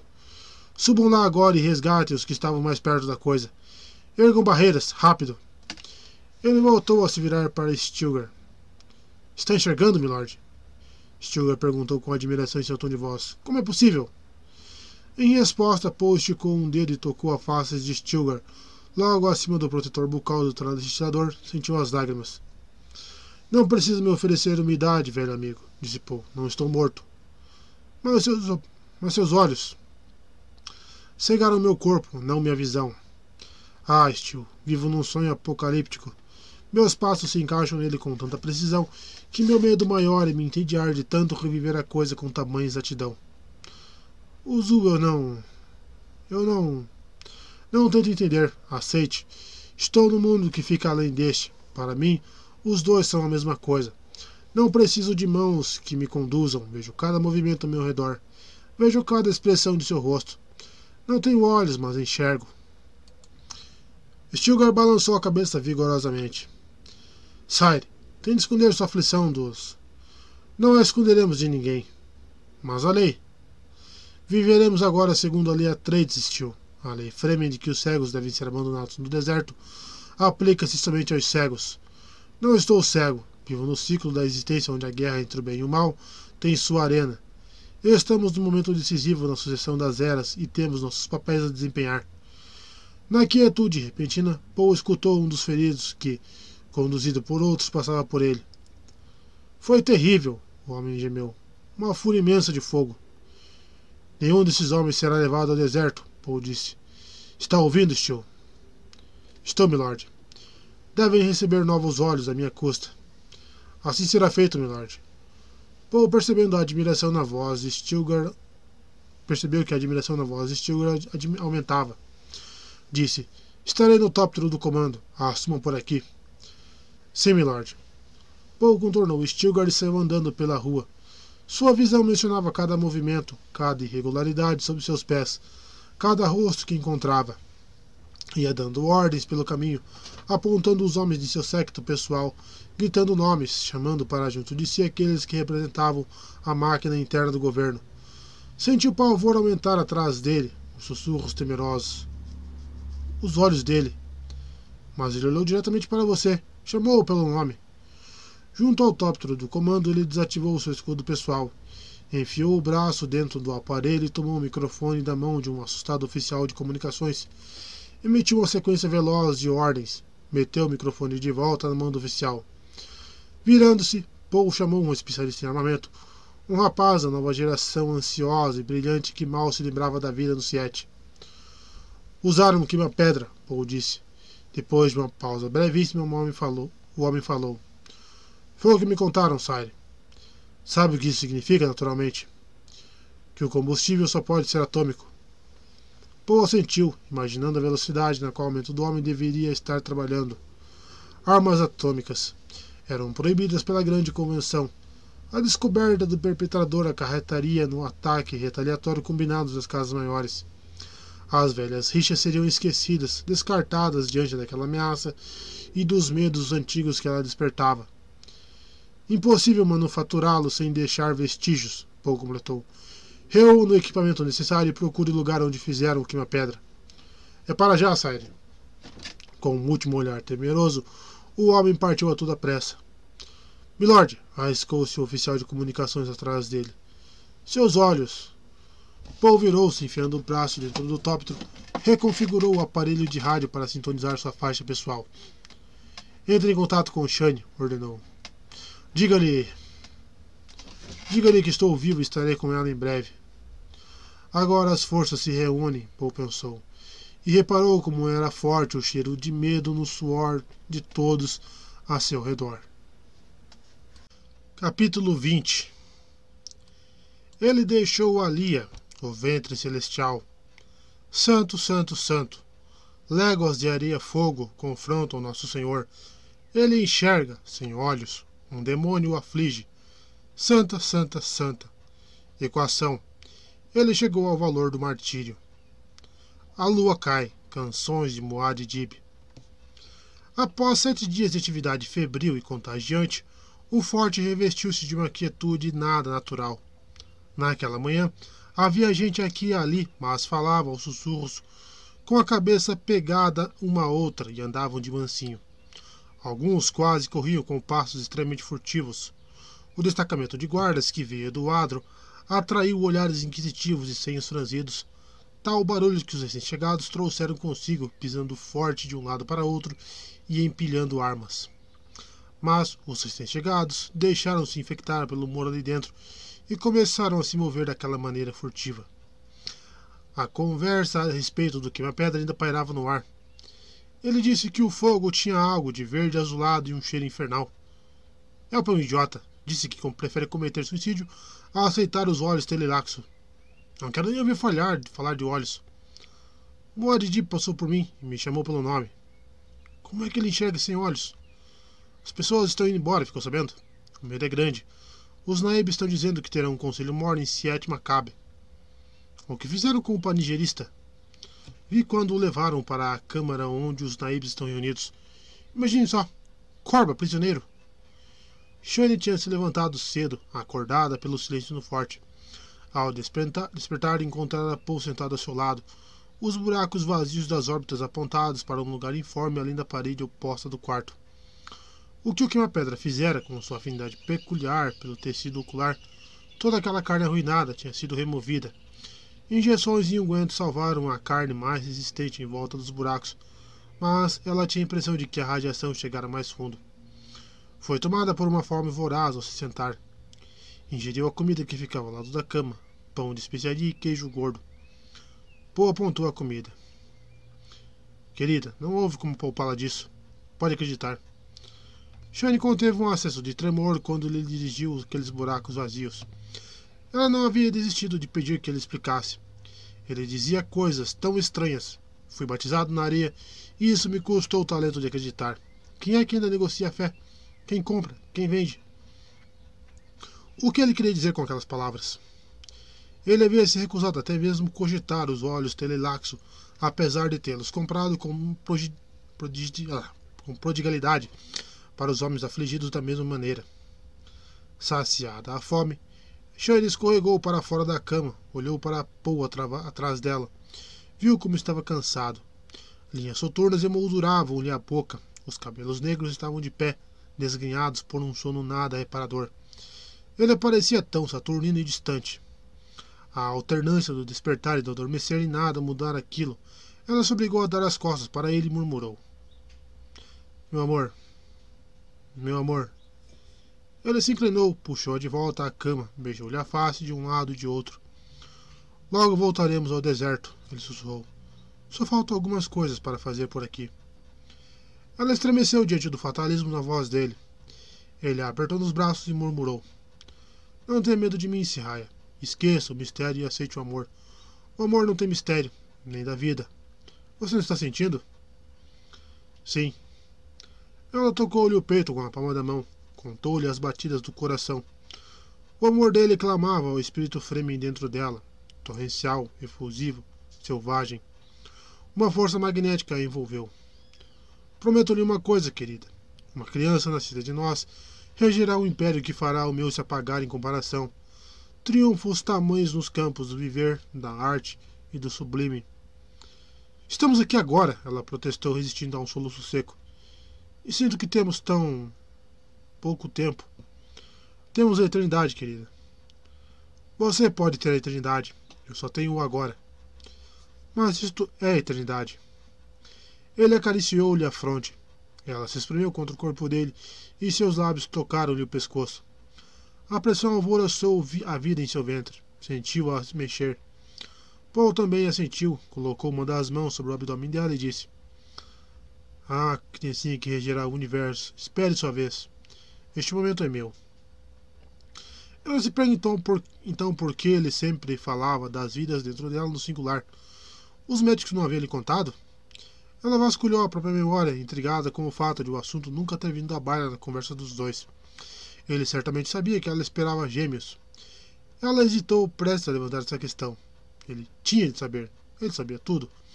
Conhecia todas as coisas que a definiam as mãos, a boca. Ele toda a conhecia. Sem demora, ela disse: Sim, meu amor, isto é para sempre. Isto é real. E ela fechou os olhos bem apertados para que a visão dos buracos negros no rosto dele não esticasse sua alma do paraíso ao inferno. Apesar da magia Rihani na qual ele havia codificado suas vidas, a pele dele ainda era real, Era impossível negar suas carícias. Quando se levantaram e foram se vestir para mais um dia, ela disse: Se as pessoas conhecessem seu amor. Mas o humor dele havia mudado. Não se pode fundamentar a política no amor. As pessoas não se interessam pelo amor, é desordenado demais. Elas preferem o despotismo. O excesso de liberdade engendra o caos. Não podemos permitir isso, podemos? E como transformar o despotismo em, o despotismo em algo que, possa, que se possa amar? Você não é um déspota, ela protestou, amarrando o lenço. Suas leis são justas. Ah, as leis. Ele foi até a janela, abriu as cortinas como se pudesse olhar para fora. O que é a lei? Controle? A lei filtra o caos e o que passa por ela. A serenidade? A lei, nosso ideal mais elevado e nossa natureza mais baixa. Não observe a lei por muito, de perto. Se o fizer, encontrará as interpretações racionalizadas, o casuísmo legal, os precedentes da conveniência. Encontrará a serenidade, que é só mais um sinônimo de morte. A boca de Shane se contraiu numa linha estreita. Não havia como negar a sabedoria e a sagacidade dele, mas o mau humor o assustava. Ele se virava contra si mesmo e ela pressentia guerras interiores. Era como se ele pegasse a máxima, Fleming. Nunca perdoar, nunca esquecer. E açoitasse o próprio corpo com ela. Shane se colocou ao lado dele e olhou enviesado lá para fora. O calor crescente do dia havia começado a arrancar o vento norte daquelas latitudes protegidas. O vento pintava um céu falso, cheio de penachos, ocres e lâminas de cristal, desenhos estranhos em ouro e vermelho impetuosos. Alto e frio, o vento rebentava na muralha escudo, formando fontes de areia. Paul sentiu o calor de cheiro ao seu lado, baixou momentaneamente sobre sua visão uma cortina de esquecimento. Poderia muito bem estar ali de olhos fechados, mas o tempo se recusou a parar para ele. Inalou a escuridão, sem estrelas, sem lágrimas. Sua aflição foi dissolvendo a substância até restar apenas a estupefação diante da maneira como os sons condensavam seu universo. Tudo a seu redor apoiava-se em seu solitário sentido de audição, recuando somente quando ele tocava os objetos. A cortina, a mão de Shane. Flagrou-se prestando atenção à respiração de Shane. Onde estava a insegurança das coisas que eram apenas prováveis? Ele se perguntou. Somente carregava tamanho fardo de lembranças mutiladas. Para cada instante de realidade havia incontáveis projeções, coisas destinadas a nunca existir. Uma identidade invisível dentro dele recordava falsos passados, e o peso deles às vezes ameaçava esmagar o presente. Shane apoiou-se no braço dele. Ele sentiu o próprio corpo através do contato com ela carne morta levada pelos torvelinhos do tempo. Ele exalava lembranças que vislumbraram a eternidade. Ver a eternidade era se expor aos caprichos da eternidade, oprimido por dimensões intermináveis. A falsa imortalidade do oráculo exigia represália. O passado e o futuro tornavam-se simultâneos. Mais uma vez, a visão emergiu de seu fosso negro e abraçou-o. Ela era seus olhos, ela movia seus músculos, ela o conduzia ao momento, à hora seguinte, ao dia seguinte, até ele se sentir sempre presente. Já passou da hora de irmos, disse Shane. O conselho. Ali estará no meu lugar. Ela sabe o que fazer? Sabe. O dia de Alia começou com um esquadrão da guarda invadindo o pátio de revista logo abaixo de seus aposentos. Ela olhou para baixo e viu uma confusão frenética, uma conversa clamorosa e intimidadora. A cena se só se tornou inteligível quando ela reconheceu o prisioneiro que eles traziam. Corba, o panigerista. Pôs-se a cuidar de sua toalete matinal, deslocando-se ocasionalmente até a janela, de olho na impaciência paulatina lá embaixo. Seu olhar sempre divagava na direção de Corba. Tentou se lembrar dele como o comandante rústico e barbado da terceira onda na Batalha de Arraquina. Impossível.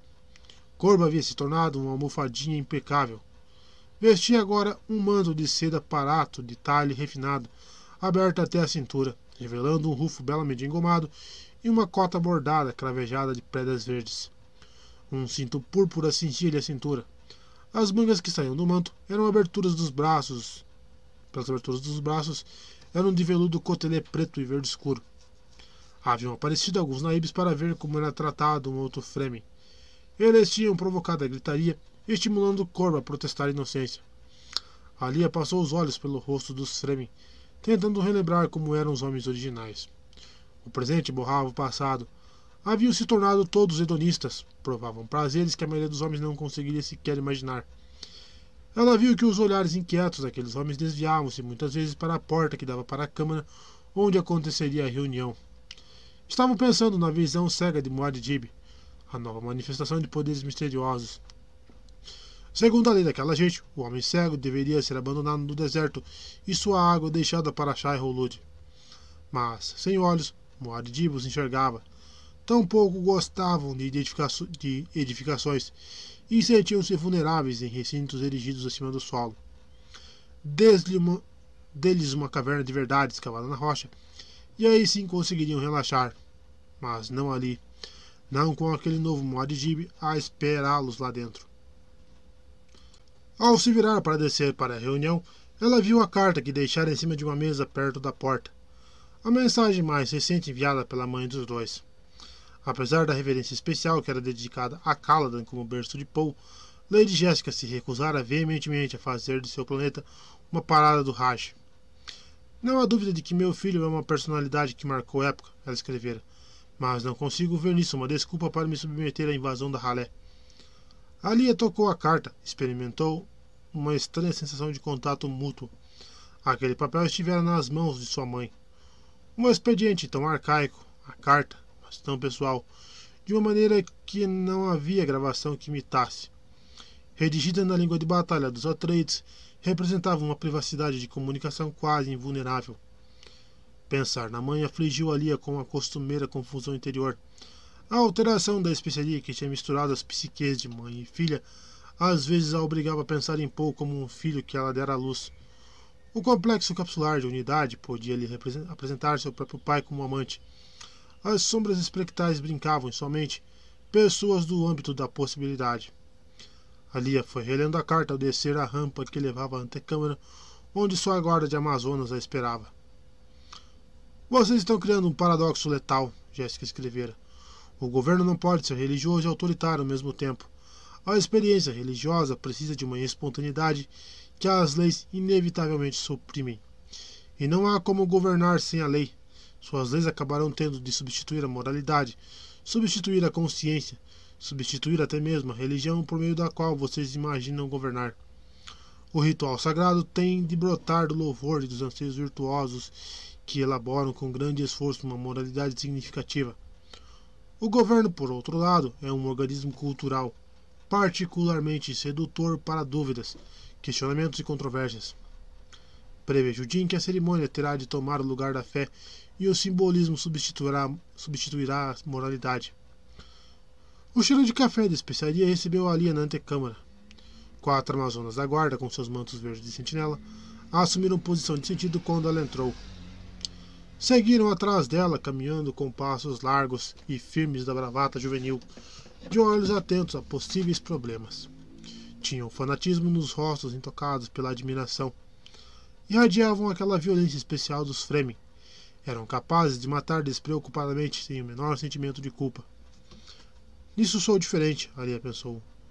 O nome dos Atreides já está bem sujo sem isso. Foi precedida pela notícia de sua chegada. Um pajem de prontidão saiu em disparada quando ela entrou no corredor de baixo e foi depressa convocar o destacamento completo de guardas. O corredor era comprido, sem janelas e sombrio, iluminado apenas por alguns luciglobos amortecidos. De repente, as portas que davam para o pátio de revistas se escancararam na extremidade oposta para dar passagem a um raio fulgurante de luz do dia. Os guardas e Corba no meio deles apareceram na contraluz, vindos do lado de fora. Onde está Stilgar? Ali quis saber. Já está lá dentro, disse uma das Amazonas. Alia seguiu na frente e entrou na câmara. Era uma das salas de reunião mais pretensiosas do forte. Uma sacada alta com fileiras de poltronas macias ocupava um dos lados. Do outro lado da sacada, cortinas laranjas haviam sido recolhidas e exibiam as janelas altas. A luz brilhante do sol. A, a luz brilhante do sol entrava os borbotões, proveniente de um espaço aberto com um jardim e uma fonte. Na extremidade mais próxima da câmara, à direita de Alia, ficava uma plataforma com uma cadeira enorme solitária. O caminho da cadeira, a caminho da cadeira, Alia olhou rapidamente para trás e para cima. Viu a galeria, galeria tomada por naibes. Os guardas reais amontoavam-se no vão livre sobre a galeria, e Stilgar andava entre eles, falando em voz baixa aqui, emitindo uma ordem ali. Ele não deu sinal de que tinha visto ali entrar. Trouxeram corba para dentro e fizeram sentar uma mesa baixa com almofadas de cada lado sobre o chão da câmara, logo abaixo da plataforma.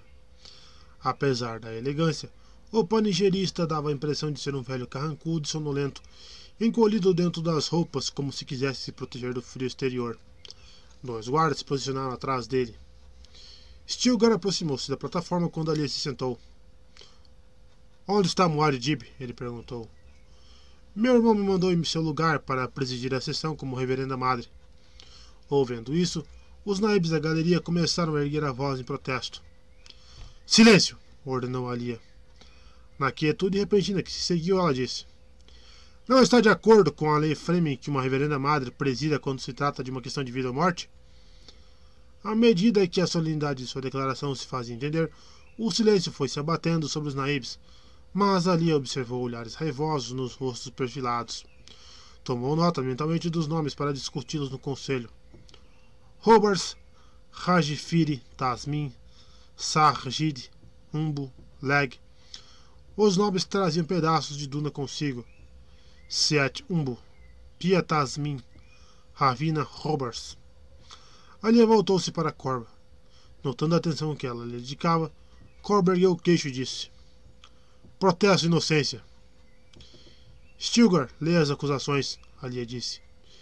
Stilgar apresentou um rolo de papel de especiaria marrom e deu um passo à frente. Começou a ler com, com um toque solene na voz, como se visasse cadências secretas. Foi dando às palavras um timbre incisivo, claro e repleto de probidade. Que você conspirou com traidores para destruir nosso senhor imperador, que desprezívelmente se encontrou em segredo com diversos inimigos do reino. Que. Corba não parava de balançar a cabeça com uma expressão de raiva dolorida. Alia escutava, taciturna, com o queixo apoiado no punho esquerdo, a cabeça inclinada para aquele lado e o outro braço esticado no da cadeira. Fragmentos das formalidades começavam a escapar, começaram a escapar de sua percepção, filtrados por sua própria sensação de desassossego. Tradição venerável, o apoio das legiões e de todos os Fremen em toda parte, responder à violência com violência, de acordo com a lei. Majestade da pessoa imperial, privado de todos os direitos a era absurdo, ela pensou. Absurdo. Tudo aquilo. Absurdo. Absurdo. Absurdo. Stilgar terminou. E assim chega a questão a julgamento. No silêncio que se seguiu, Corba oscilou para a frente com as mãos nos joelhos e o pescoço cheio de veias se esticou, como se ele preparasse para saltar. A língua agitou-se entre os dentes quando ele falou. Não trarei meus votos como Fremen, nem com atos, nem com palavras. Eu exijo confrontar meu acusador. Um protesto bem simples, ali pensou. E ela viu que aquilo produzira um efeito considerável nos naibes. Eles conheciam Corba. Era um deles. Para se tornar naib, ele havia provado sua coragem e cautela de Fremen. Não era brilhante, Corba, mas confiável.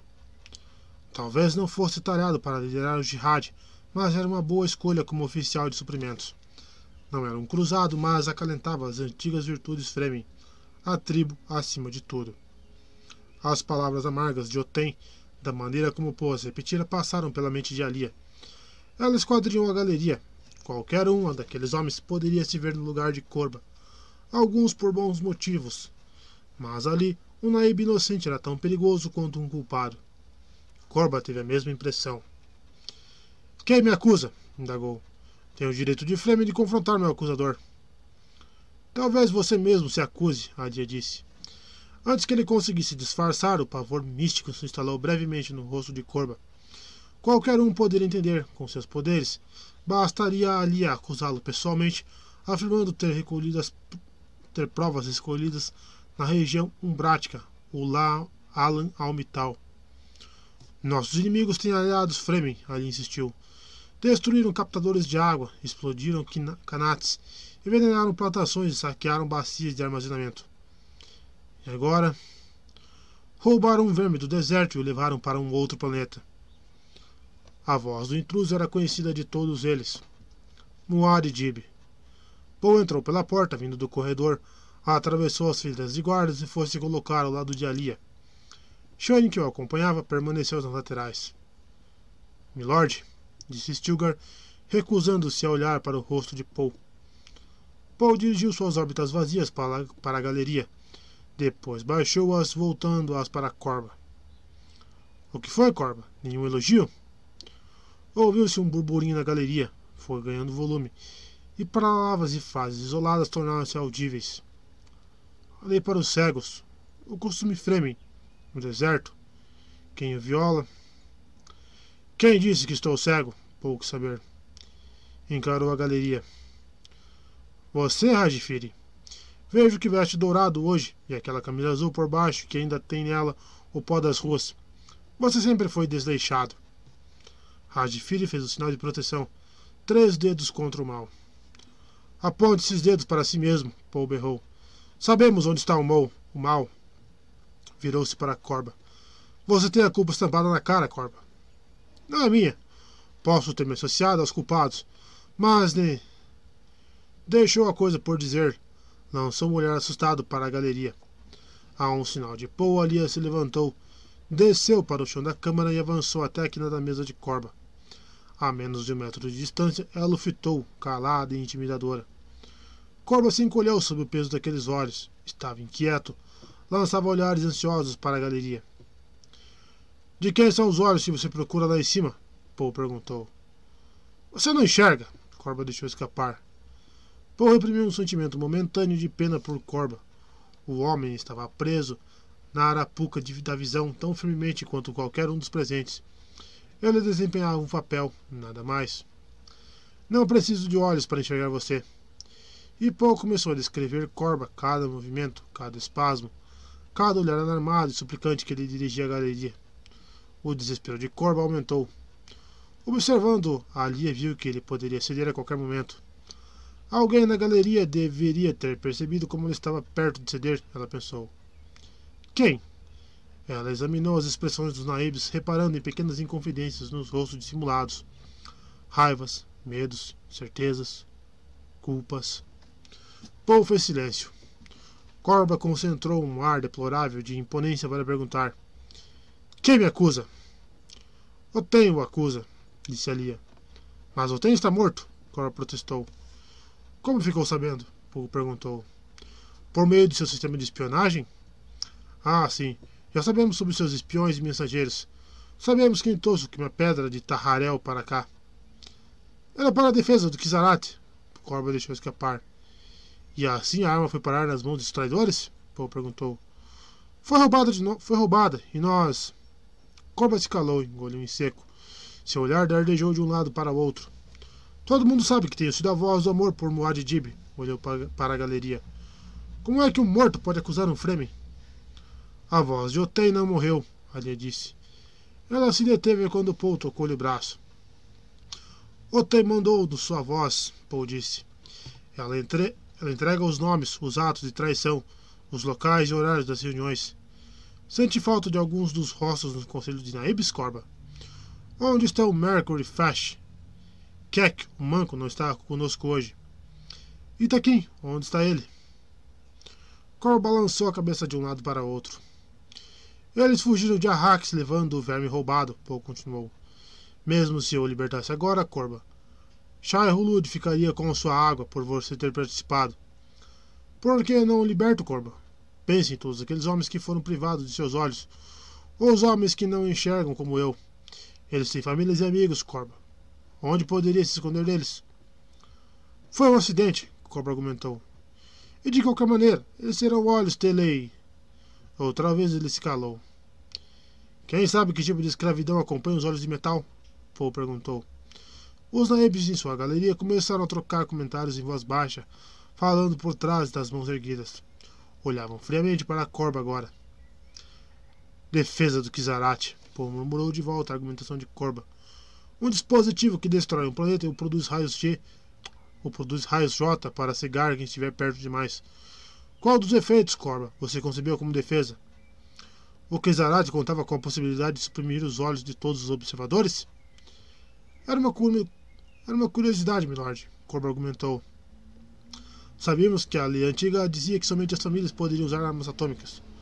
Mas o Kizarate obedecia. Obedecia. Obedecia a você, Paul disse. Uma curiosidade, de fato. Mesmo que seja só a voz, meu acusador, sua obrigação é de confrontar é me confrontar com ela, disse Corba. Um Fremen tem direitos. O que ele diz é verdade, Sire, Stilgar falou. Ali eu não sou mulher penetrante para Stilgar. A lei é a lei, Stilgar disse, notando o protesto de Alia. Ele começou a citar a lei Fremen, entremeando seus próprios comentários sobre como ela se aplicava. Alia teve a estranha sensação de que ouvia as palavras de Stilgar antes que ele as pronunciasse. Como era possível que fosse tão crédulo? Stilgar nunca parecera tão oficial e conservador, tão decidido a respeitar o código de Duna. O queixo se projetava para fora, agressivo. A boca estalava. Não havia realmente nada nele além daquela imponência ultrajante? Corba é um Fremen, deve ser julgado pela lei Fremen. Stilgar concluiu. Alia virou-se, olhou para fora, para as sombras do dia que escorriam pelo muro lá do outro lado do jardim. Sentiu-se exaurida pela frustração. Haviam arrastado a coisa meia manhã adentro. E agora? Corba havia relaxado. Os modos do panigerista indicavam que ele teria sofrido um ataque injusto, que tudo o que havia feito e o que ele fizera por amar Muad'Dib. Ela olhou para Corba, surpreendeu um ar fugaz e empáfia maliciosa no rosto dele. Era quase como se tivesse recebido uma mensagem, ela pensou. Ele bancava o homem que ouvira os amigos gritar. Aguente firme, o socorro está a caminho. Por um instante, eles tiveram, eles tiveram a coisa toda em suas mãos. As informações extraídas do anão, os indícios de que havia outras pessoas na trama, os nomes dos informantes. Mas o momento decisivo escapara. Stilgar? Certamente não. Ela se virou e fitou o velho Fremen. Stilgar retribuiu o olhar sem pestanejar. Obrigado, Stil, por nos relembrar a lei, disse Paul. Stilgar inclinou a cabeça. Chegou bem perto, deu forma à palavra silenciosa de uma maneira que ele sabia que Paul e Ali entenderiam. Vou espremê-la até me contar tudo, depois cuidarei do problema. Paul assentiu, fez sinal para os guardas atrás de Corba. Levem Corba para uma cela de segurança máxima, disse Paul. Nada de visitas a não ser o advogado. Como advogado, nomeio Stilgar. Deixe-me escolher meu próprio advogado, Corba berrou. Paul girou nos calcanhares. Está contestando a imparcialidade e o discernimento de Stilgar? Ah, não, milord, mas. Leve-nos aqui, Vociferou. Os guardas ergueram Corba das almofadas e o conduziram para fora. Voltaram a cochichar. Os naibes começaram a deixar a galeria. Criados saíram de baixo da galeria, foram até as janelas e fecharam as cortinas alaranjadas. Uma obscuridade laranja tomou a câmara. Paul, falou Alia. Quando precipitarmos a violência, Paul explicou, será quando a tivermos sob nosso controle. Nosso controle. Obrigado, Steel. Desempenhou bem esse papel. Tenha certeza de que ali identificou os naibes que estavam com ele. É inevitável que se entregassem. Vocês dois combinaram tudo isso? Alia quis saber. Se eu tivesse mandado matar Corba imediatamente, os naibes teriam entendido. Mas esse procedimento formal, sem respeitar rigorosamente a lei Fremen, eles sentiram seus próprios direitos ameaçados. Quem eram os naibes que estavam com ele, Alia? Rajfili, com certeza, ela disse em voz baixa. E Sajid, mas. Dê Stilgar a lista completa. Ali engoliu em seco, sentindo o mesmo medo em relação a pouco que todos sentiam naquele momento. Sabia como ele se deslocava entre eles sem olhos, mas a delicadeza da coisa a assustava. Enxergar as formas de todos eles no vazio da visão. Pareceu-lhe que sua própria pessoa tremeluzia diante dele num tempo sideral, cuja conformidade com a realidade dependia inteiramente das palavras e ações dele. Paul tinha todos eles na palma de sua visão. Já passou na hora de ir para a sua audiência matinal, Sire, Stilgar disse. Muitas pessoas curiosas, amedrontadas. Está com medo, Stil? O que saiu foi um sussurro. Sim. Você é meu amigo e não tem nada a temer de mim, disse Paul. Stilgar engoliu a saliva. Sim, milord. Alia, cuide da audiência matinal. Stilgar deu sinal. Stilgar obedeceu. Uma grande agitação irrompeu junto às portas imensas. A multidão foi empurrada para trás e para longe da sala obscurecida com o intuito de permitir a entrada dos funcionários. Várias coisas começaram a acontecer ao mesmo tempo. A guarda real empurrando com as mãos os cotovelos a massa de suplicantes, os requerentes com suas roupas extravagantes, tentando abrir caminho, gritos, impregações. Os requerentes assinavam com suas petições nas mãos. O secretário da Assembleia tomou pomposamente a frente deles, através da brecha aberta pela guarda. Trazia a lista de preferências, aqueles que teriam permissão para se aproximar do trono. O secretário, um frame magro e musculoso chamado Tecrube, portava-se com um cinismo enfastiado, ostentando a cabeça rasca, raspada e os grumos de barba. Ali adiantou-se para interceptá-lo, dando a Paul o tempo que precisava para escapulir com Shane pela passagem particular atrás da plataforma. Sentiu uma desconfiança momentânea em relação a Tecrube, diante da curiosidade intrometida no olhar que ele lançou para Paul. Hoje falarei em nome do meu irmão, ele disse. Faço os suplicantes se aproximarem um por vez. Sim, milady. Ele virou-se para organizar a turba. Lembro-me de uma época em que você não tem entendido mal o propósito de seu irmão disse Stilgar. Eu me distraí, ela disse. Houve uma mudança dramática em você, Stil. O que foi? Stilgar se sentiu, se impertigou chocado. As pessoas mudavam, claro, mas dramaticamente. Era uma visão particular de si mesmo que ele nunca confrontara. O drama era inquestionável. Os artistas importados, de lealdade duvidosa e virtude mais duvidosa ainda, eram dramáticos. Os inimigos do Império percorriam ao drama recorriam ao drama para tentar influenciar o populacho volúvel. Corba havia se afastado das virtudes Fêmen para recorrer ao drama em nome do Kizarat, e morreria por isso. É maldade sua, Stilgar disse. Desconfia de mim? A angústia na voz dele suavizou a expressão de Alia, mas não seu tom de voz. Você sabe que não desconfio de você. Sempre concordei com meu irmão que, se as coisas estivessem nas mãos de Stilgar, nós poderíamos esquecê-las com toda tranquilidade. Então por que disse que eu mudei? Você está se preparando para desobedecer ao meu irmão, ela disse. Vejo isso em você. Só espero que isso não destrua vocês dois. Os primeiros requerentes suplicantes estavam se aproximando. Ela se virou antes que Stilgar conseguisse responder, mas no rosto dele havia todas as coisas que ela pressentira na carta da mãe. A substituição da moralidade da consciência pela lei. Vocês estão criando um paradoxo letal.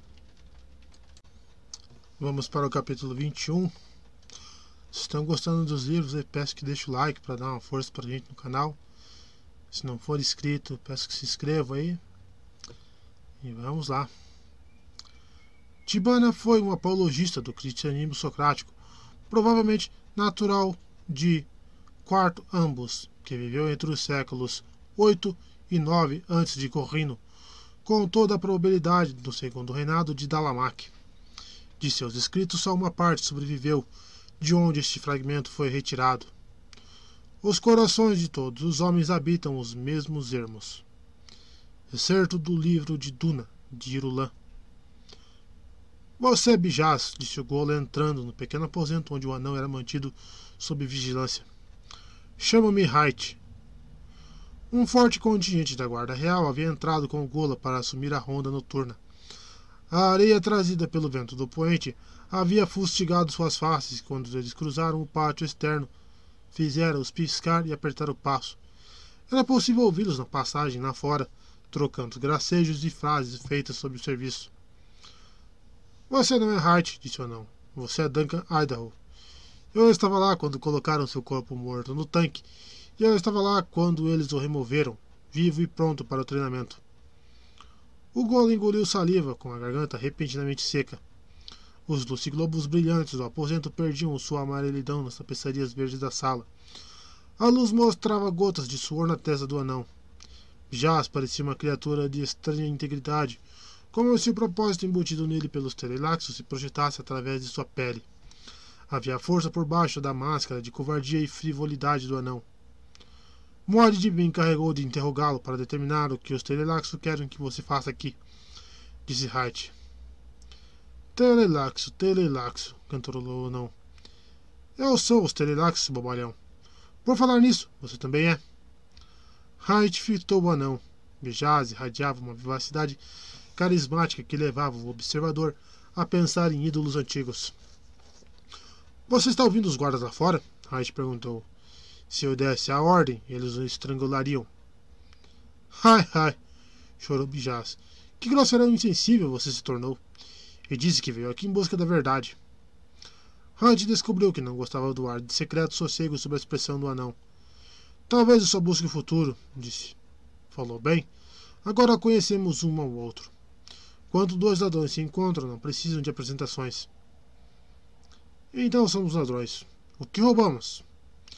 Ladrões não, dados. E você veio aqui ler meus pontinhos. Eu, por minha vez, leio os seus. E vejam só, você tem duas caras. Você realmente me viu entrar nos tanques Teleraxo?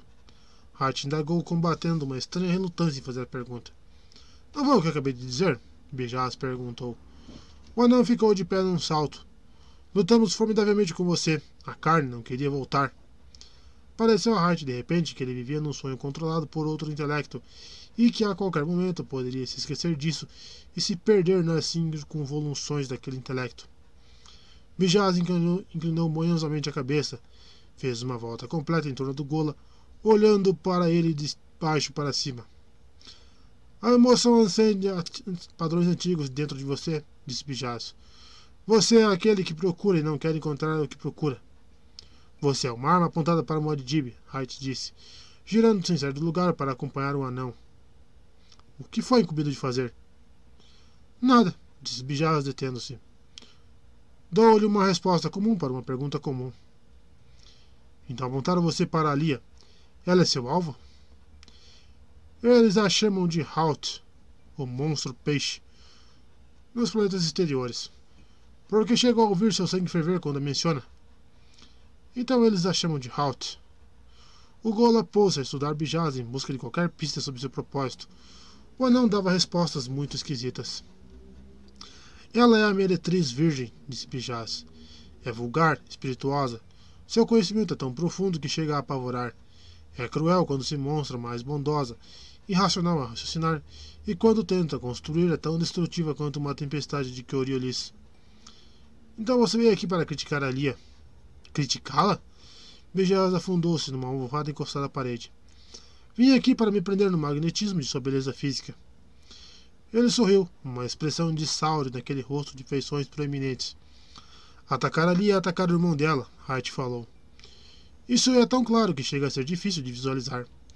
Na verdade, o imperador e sua irmã são uma pessoa só de costas unidas, um ser metade homem, metade mulher. É algo que ouvimos dos Fremen nas profundezas do deserto dizerem, e foram eles que reviveram as emulações da Shai-Hulud. Por que repete as bobagens dessa gente? Ousa dizer bobagens? Bijaz saber. Você que é tanto homem quanto máscara? Ah, mas os dados não conseguem ler seus próprios pontinhos. Esqueci. Você fica duplamente confuso porque serve o duplo ser a trades. Seus sentidos não se acham tão perto da resposta quanto, quanto sua mente. Você prega esse ritual falso a respeito de Muad'Dib para seus guardas? Hart perguntou em voz baixa, com a impressão de que sua mente era enredada pelas palavras do anão. Eles pregam para mim e rezam. E por que não? Todos nós deveríamos rezar. Não vivemos à sombra da criação mais perigosa que o universo já viu? Criação perigosa. A própria mãe dele se recusa a viver no mesmo planeta que os filhos. Por que não me dá uma resposta direta? Hart indagou. Sabe que temos outros meios para interrogá-lo. Teremos nossas respostas. De um jeito ou de outro.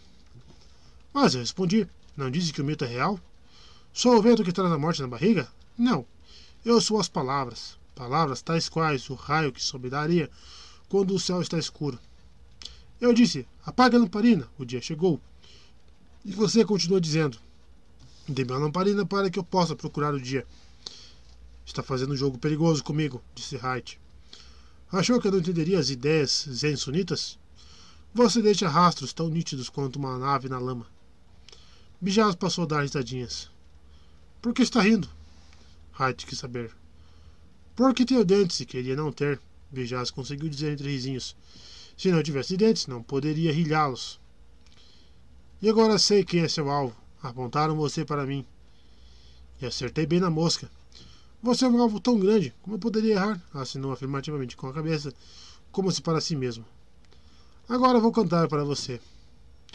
Começou a cantarolar um motivo musical pungente, lamuriento e monótono que se repetia vez após vez.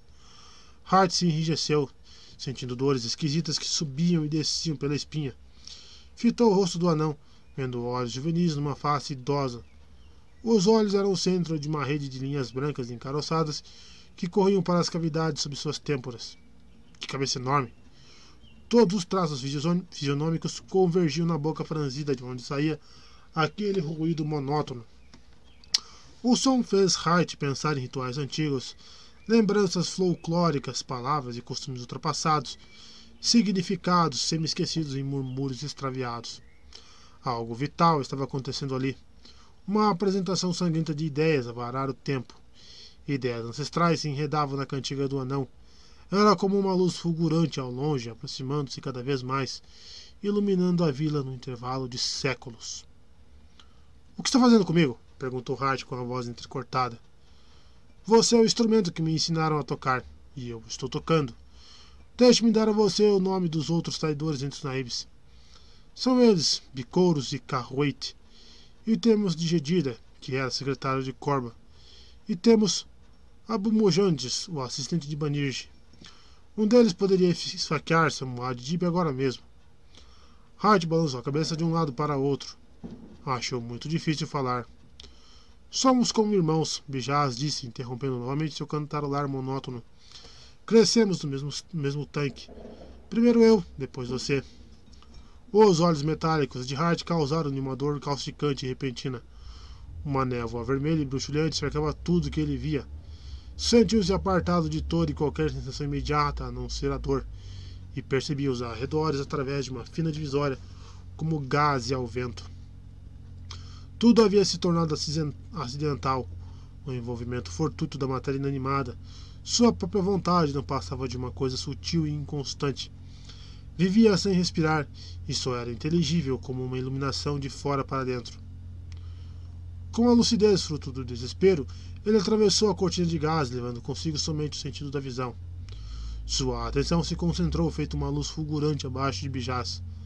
Apareceu a Hart, que seus olhos iam penetrando as camadas do anão, vendo o homenzinho como um intelecto de aluguel e debaixo daquilo uma criatura aprisionada pelas ânsias e vontades que se comprimiam nos olhos, uma camada após a outra, até que, por fim, havia apenas um aspecto entidade manipulado por símbolos. Estamos sobre um campo de batalha, disse Bijaz. Tem permissão para falar. Com a voz liberada pelo comando, Hart disse: Não pode me obrigar a matar Moad Dib. Já ouvi as Bene Gesserit dizer que não há nada firme, nada equilibrado, nada durável no universo, que nada permanece como está, que cada dia, às vezes cada hora, traz a mudança. Calado, Hyde sacudiu a cabeça de um lado para o outro. Você acreditou que o tolo imperador era o troféu que desejávamos? Disse Bijaço.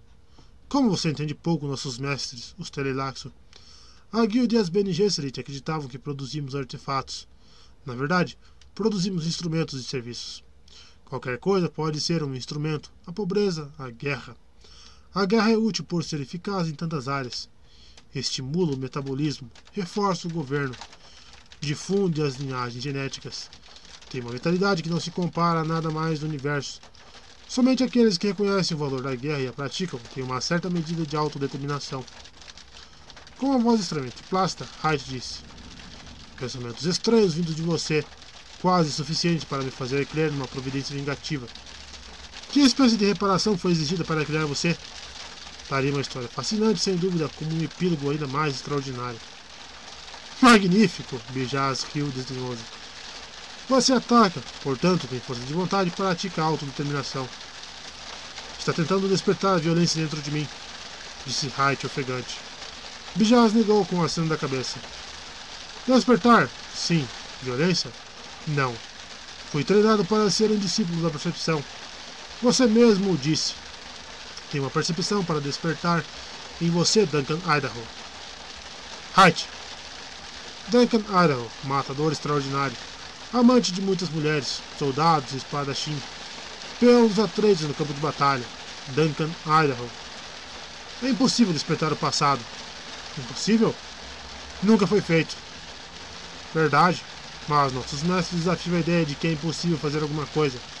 Ele sempre procura um instrumento perfeito, a aplicação correta de esforço, os serviços apropriados de. Está escondendo seu verdadeiro propósito. Você vomita um anteparo de palavras e ela não quer dizer nada. Há um, há um Duncan Idaho dentro de você que irá se submeter à emoção, ou a um exame desapaixonado, mas submeter-se irá. Esta percepção surgirá através de um anteparo de supressão e seleção do passado negro que se segue sem encalço. Ele é a luz Picasso nesse exato momento, ao mesmo tempo em que o contém.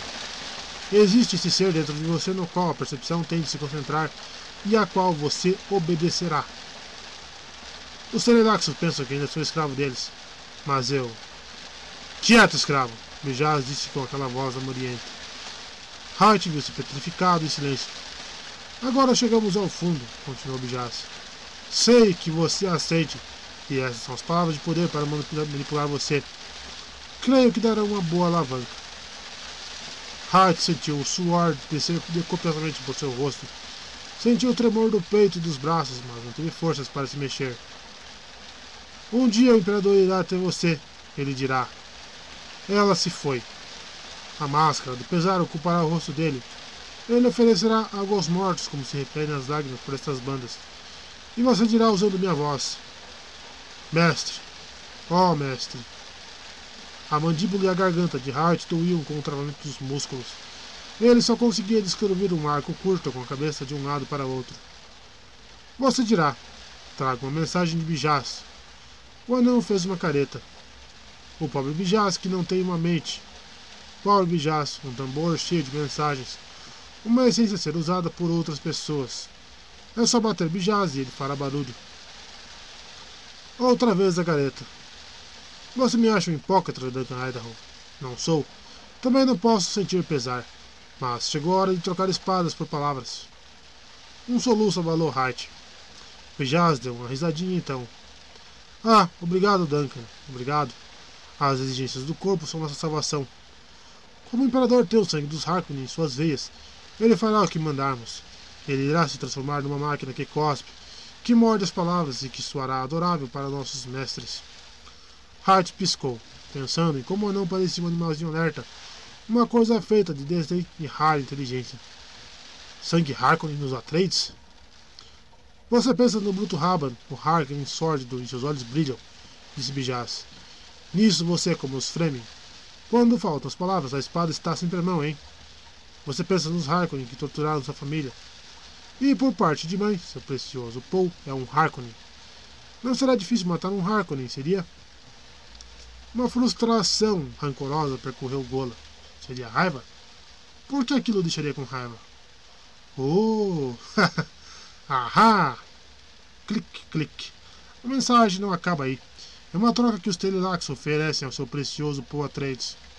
Nossos mestres irão restaurar aquele dia dele. Uma irmã para você, outro Gola. Pareceu a Hart, de repente, que ele vivia num universo ocupado apenas pelas batidas de seu próprio coração. Um Gola será o corpo daquele dia dele. Ela lhe dará filhos. Ela amará somente a ele. Podemos até mesmo melhorar o original se ele quiser. Alguma vez um homem teve a oportunidade melhor do que recuperar o que perdeu? É um negócio que ele não hesitará em fechar. Bijaz fez que sim, baixando as pálpebras como se estivesse cansado. E então? Ele ficará tentado, e com ele distraído, você irá se aproximar. No mesmo instante, atacará. Dois golas, não um. É isso que nossos mestres ordenam. O anão limpou a garganta, assentiu mais uma vez e disse: Fale. Não farei isso, Hart disse. Mas Duncan Idaho faria. Será o momento de vulnerabilidade suprema desse descendente dos Harkonnen. Não se esqueça disso. Você vai sugerir melhorias para aquele dia dele. Talvez um coração imortal, emoções mais dóceis. Oferecerá asilo ao se aproximar. Um planeta à escolha dele, em algum lugar fora do alcance do Império. Pense nisso. Sua queridinha restaurada. Não precisar mais derramar lágrimas em um lugar idílico para viver o resto de seus anos.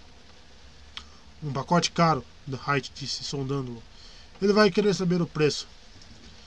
Diga-lhe que terá de renunciar à divindade e desacreditar o Kizarat.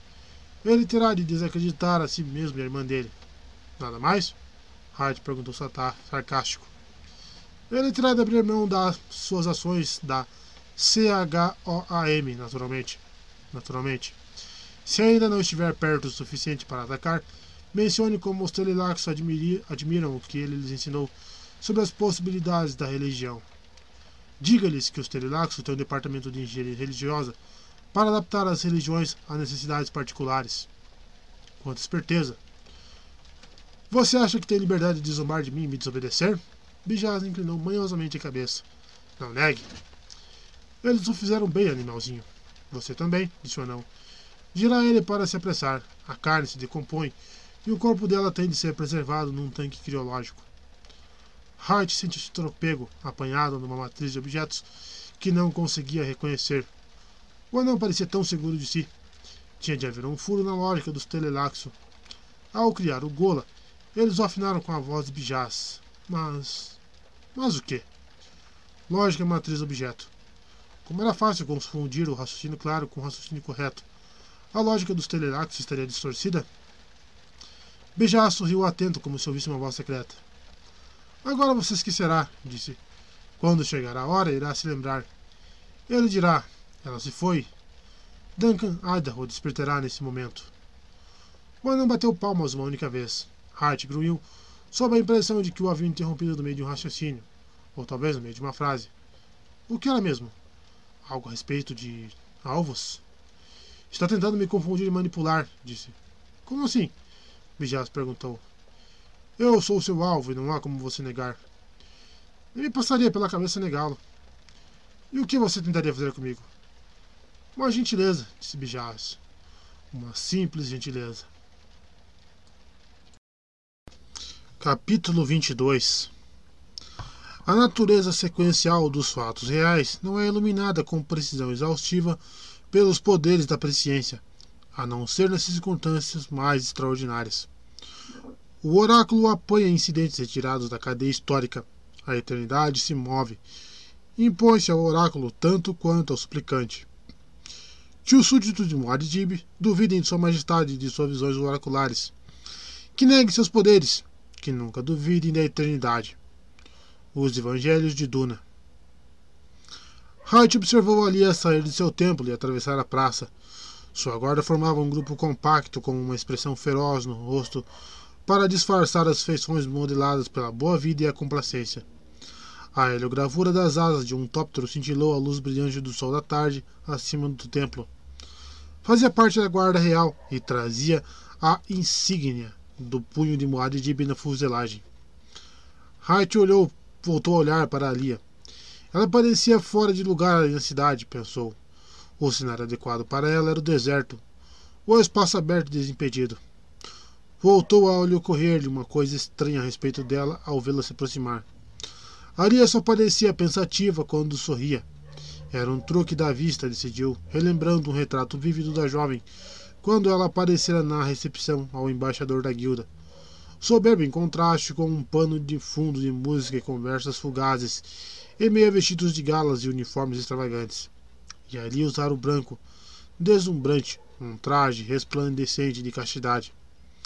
Ele a tinha visto de cima de uma janela quando ela atravessara o jardim de inverno com o seu lago formal, as fontes caneladas, as frondes do capim das, dos pampas e um belvedere branco. Totalmente errado. Tudo errado. O lugar dela era o deserto. Hat inspirou convulsivamente. Ali deixara seu campo visual na ocasião da mesma maneira que fazia agora. Ele esperou, esperou cerrando e descendo e descerrando os punhos. A entrevista com Bijaz o deixara apreensivo. Ouviu o secto de Alia passar do lado de fora da sala onde ele esperava. Ela entrou nos aposentos da família. Agora ele tentava se concentrar naquilo que o incomodava a respeito dela.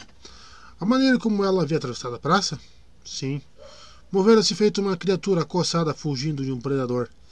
Ela saiu na sacada de ligação, percorreu-a, protegido pela persiana de liga-plás, deteve-se sem deixar as sombras dissimuladoras. Ali estava junto à balaustrada que dava vista para seu templo. Ele olhou para onde ela olhava, para fora, por cima da cidade. Viu retângulos, blocos, cor, blocos de cor movimentos rastejantes de vida e som. As construções brilhavam, tremeluziam. O calor brotava em espirais dos estelhados. Havia um menino do outro lado quicando uma bola no beco sem saída, formado pelos contrafortes de um maciço num dos cantos do templo. A bola ia e vinha. A Alia também observava a bola. Sentia uma identificação irresistível com aquela bola, indo e vindo, indo e vindo. Teve a impressão de que ela quicava pelos corredores do templo. A poção de melange que ela havia consumido pouco antes de sair do templo era maior que já tinha tentado até então, uma overdose maciça. Mesmo antes de começar a fazer efeito, a coisa a deixara apavorada. Por que fez isso? Ela se perguntou. Escolheu-se um entre dois perigos. Foi isso? Era assim que se penetrava a névoa que o maldito tarô de Duna espalhava sobre o futuro. Havia uma barreira, era preciso rompê-la. Ela tinha feito o que fez porque precisava ver por onde o irmão caminhava com seus passos cegos. O familiar estado de fuga dissociativa do Melange começou a se insinuar em sua percepção. E inspirou fundo, sentiu uma espécie fria de calma, equilibrada e altruísta. A possessão da dividência costuma fazer do indivíduo um fatalista perigoso, ela pensou. Infelizmente, não havia uma alavanca abstrata, nenhum cálculo da presciência. As visões do futuro não podiam ser manipuladas como fórmulas. Era preciso adentrá-las, arriscar a vida e a sanidade. Um vulto saiu das sombras duras da sacada adjacente. O Gola.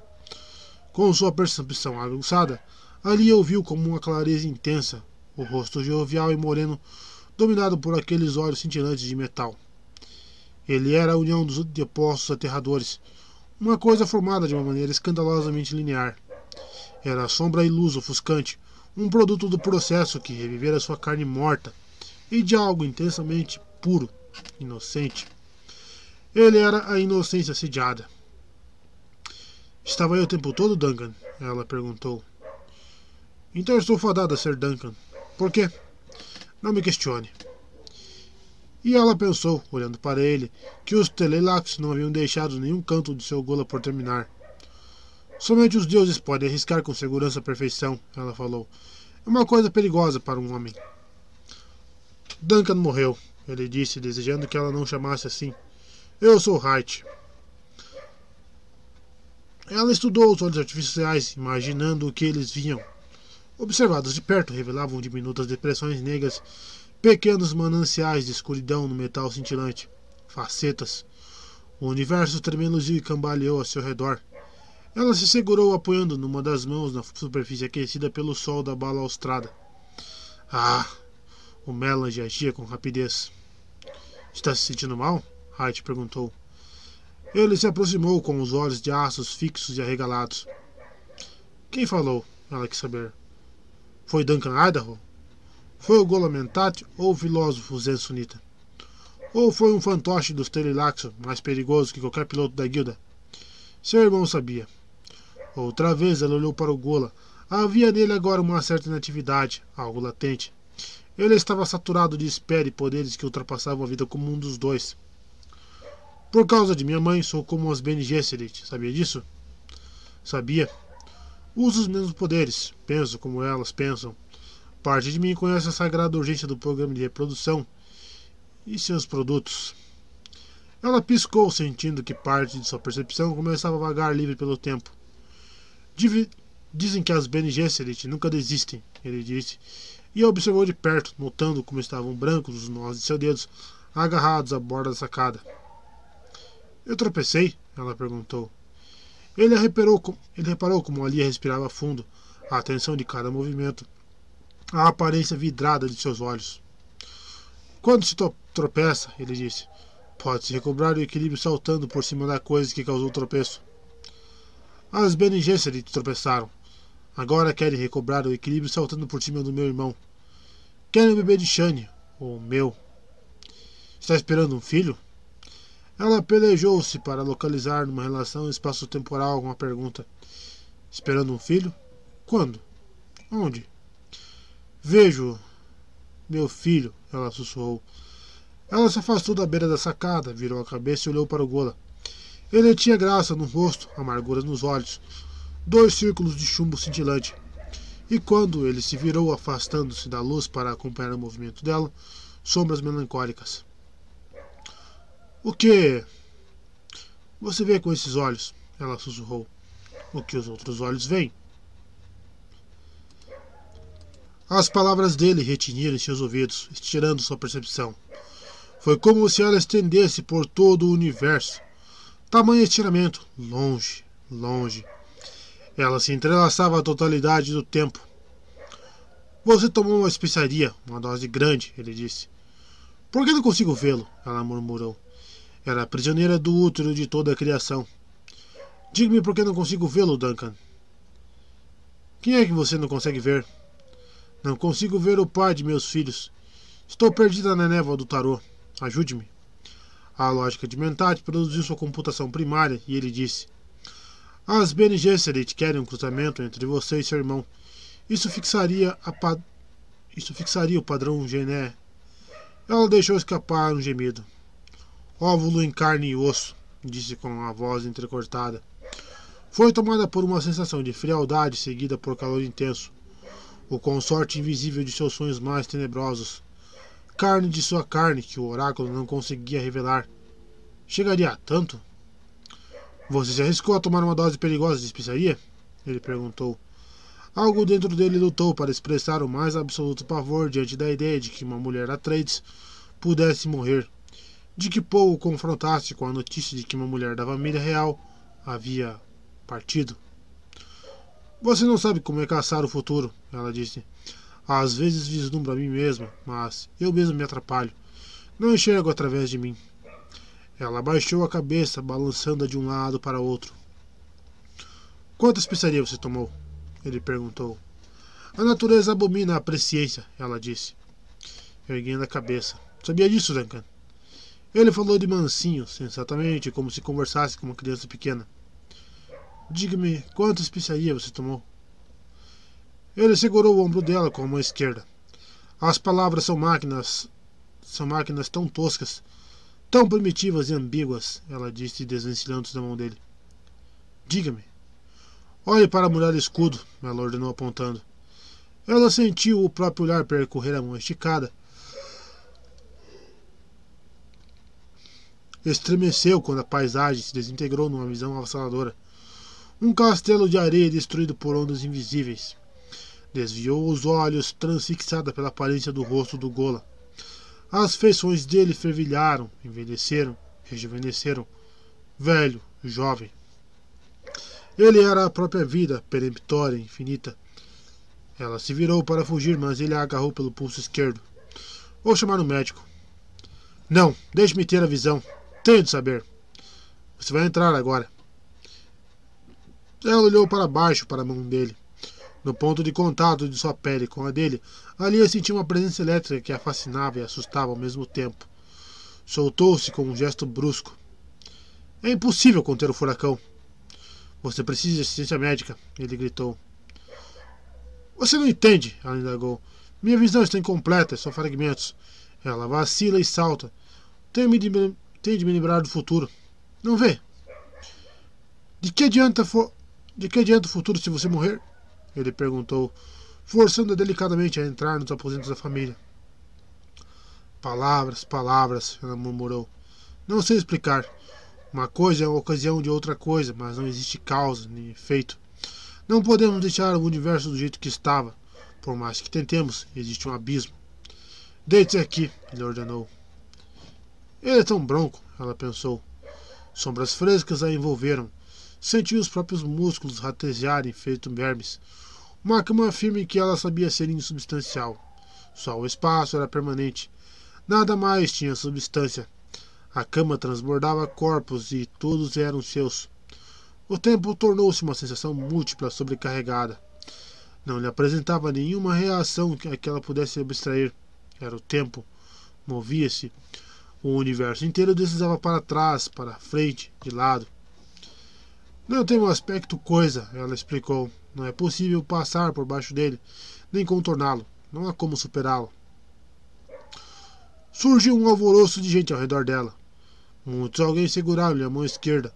Olhou para a própria carne em movimento, seguindo um braço que serpeava em direção a uma máscara fluida à guisa de rosto. Duncan Idaho. Os olhos dele estavam errados, mas era Duncan. Menino, homem, adolescente, menino, homem, adolescente. Cada traço de suas feições revelava preocupação com ela. Duncan, não tenha medo, ela sussurrou. Ele apertou-lhe a mão, assentiu. Sossegue, ele disse. E pensou: ela não pode morrer. Não pode. Nenhuma mulher Atreides pode morrer. Balançou a cabeça vigorosamente. Aqueles pensamentos desafiavam a lógica dos mentates. A morte era uma necessidade para que a vida continuasse. O Gola me ama, Alia pensou. O pensamento tornou-se um alicerce no qual ela podia se segurar. Ele era um rosto familiar e havia um aposento concreto atrás dele. Ela reconhecia um dos quartos da suíte de Paul. Uma pessoa fixa e imutável fez alguma coisa com um tubo em sua garganta. Ela resistiu à ânsia de vômito. Chegamos a tempo, disse uma voz e ela reconheceu o timbre de um médico da família. Deveria ter me avisado, me chamado antes.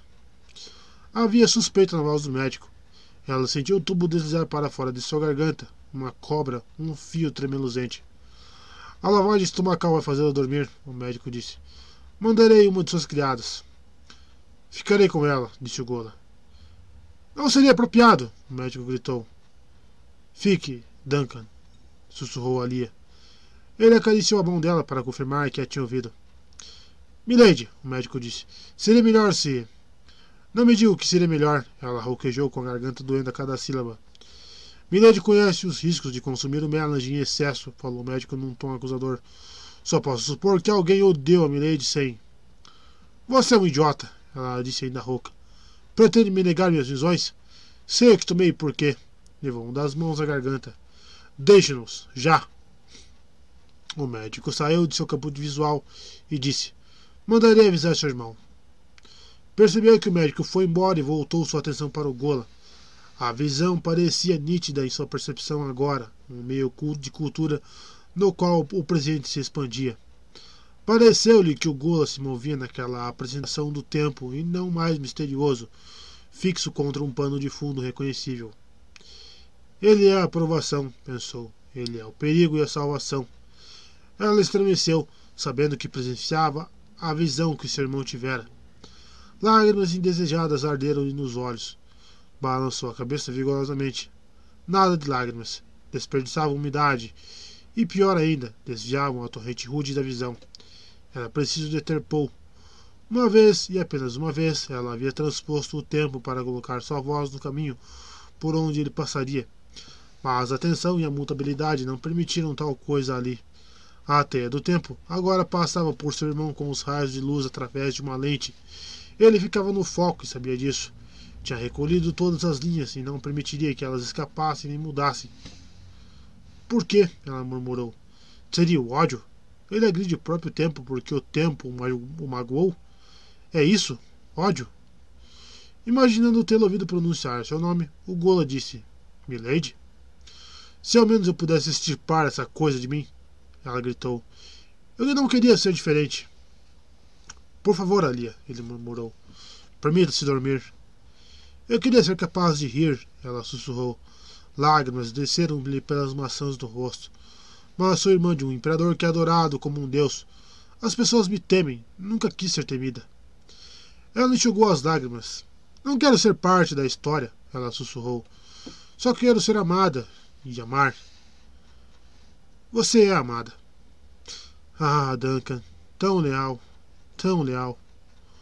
Por favor, não me chame assim, ele implorou. Mas você é, e a lealdade é um artigo valioso.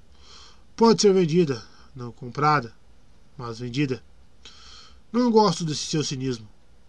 Maldita seja sua lógica, é verdade. Durma. Você me ama, Duncan? Ela perguntou. Sim. É uma daquelas mentiras, uma das mentiras nas quais é fácil de acreditar do que na verdade? Do que tenho medo de acreditar em você? Ah, por que tenho medo de acreditar em você? Você teme minhas peculiaridades da mesma maneira que teme as suas. Seja um homem, não um mentate, ela rosnou. Sou um mentate, não um homem.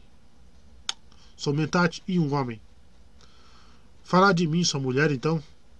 Farei o que exige o amor. E a lealdade? e a lealdade. É por isso que você é perigoso. As palavras dela o transtornaram. Nenhum sinal de transtorno apareceu no rosto dele, nenhum músculo estremeceu. Mas ela sabia. A lembrança visão expôs o transtorno. Mas pareceu-lhe ter deixado passar parte da visão que deveria se lembrar de algo mais do futuro. Havia uma outra percepção que não passava exatamente pelos sentidos. Uma coisa que caía do nada dentro de sua cabeça, como fazia presciência. Ficava nas sombras do tempo, infinitamente dolorosa. Emoção. Era isso, emoção. Havia aparecido na visão, não diretamente, e sim como um produto a partir do qual ela conseguiu inferir o que ficara para trás. Fora possuída pela emoção, uma única contração feita de medo, pesar e amor. Estavam na visão todas as emoções reunidas num único corpo epidêmico, irresistíveis e primordiais. Duncan, não desista de mim, ela sussurrou. Durma, ele disse. Não resista. Eu preciso. Preciso. Ele é a isca de sua própria armadilha. Ele é o servo do poder e do terror. Violência. A deificação é uma prisão a encerrá-lo. Ele perderá tudo. Isso irá despedaçá-lo. Está falando de Paul? Eles o estão levando a destruir a si mesmo, ela disse com voz entrecortada, anda as costas. Peso excessivo, pesar excessivo. Eles o seduzem, afastam-no do amor. Ela voltou a afundar na cama. Estão criando um universo onde ele não se permitirá. onde ele não irá se permitir viver. Quem está fazendo isso? Ele mesmo. Ah, você é tão bronco. Ele é parte do padrão e é tarde demais. Tarde demais. Tarde demais. Ao dizer isso, sentiu sua percepção descer camada por camada.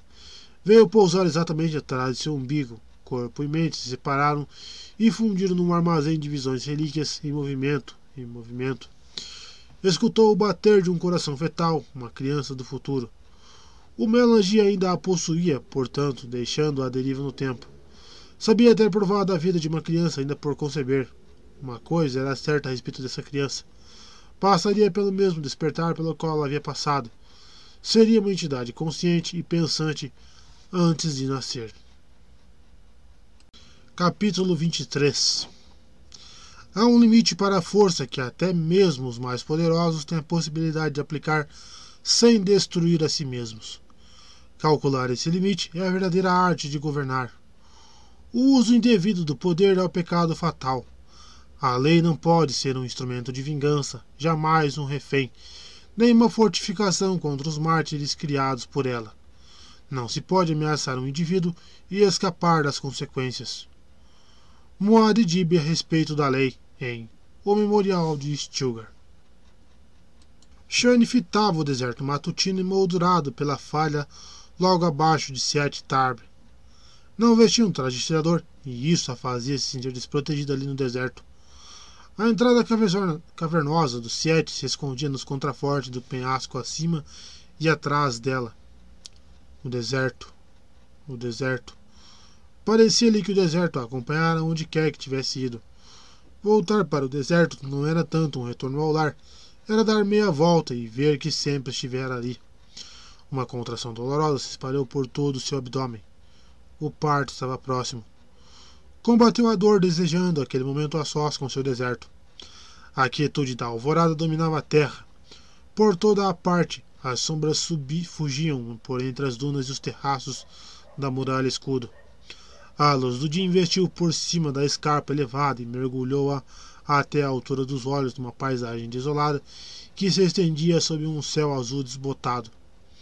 A cena conduzia, condizia com o cinismo terrível que a atormentava desde o momento em que ficara sabendo da cegueira de Paul. Por que estamos aqui? Ela se perguntou. Não era uma rágira, uma jornada de busca. Paul nada buscava ali, a não ser talvez um lugar onde ela pudesse dar a luz. Ocorreu-lhe que ele convocara estranhos companheiros para aquela jornada. Pijas, o anão Telelaxo, o Gola, Hart, que poderia ser o espectro de Duncan Idaho, Edric, o piloto, e o embaixador da guilda. Gaius L. Morrian, a reverenda madre das Bene Gesserit, que ele obviamente odiava. Likna, a estranha filha de Oten, que parecia incapaz de escapar do olhar atento dos guardas.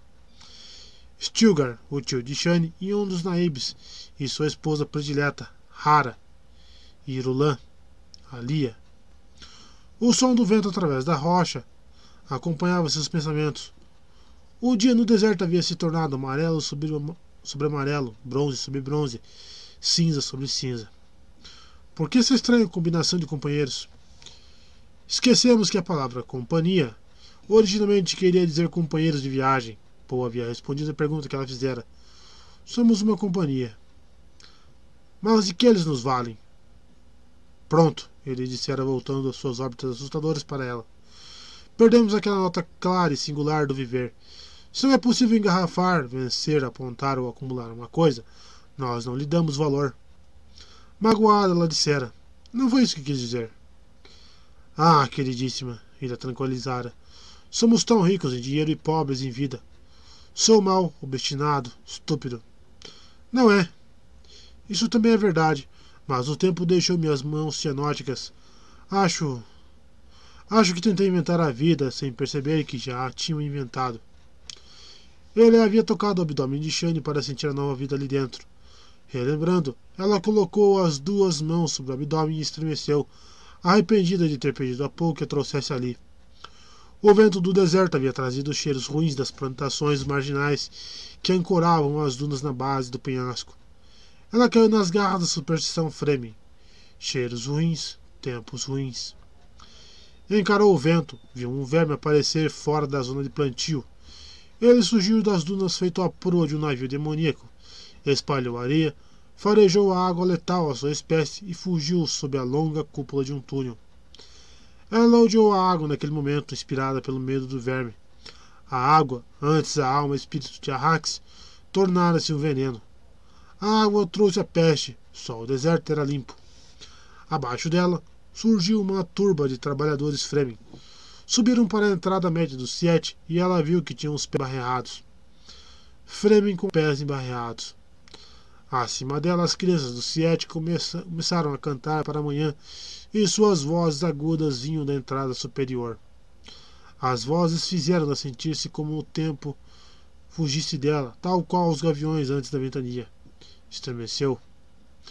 Que tempestades Paul teria visto com sua visão sem olhos? Percebia nele um louco violento, alguém cansado de canções e polêmicas. Ela notou que o céu agora era de um cinza cristalino com raios de alabastro desenhos bizarros delineados por todo o firmamento, pela areia carregada pelo vento. Uma linha de branco fulgurante no sul chamou-lhe a atenção.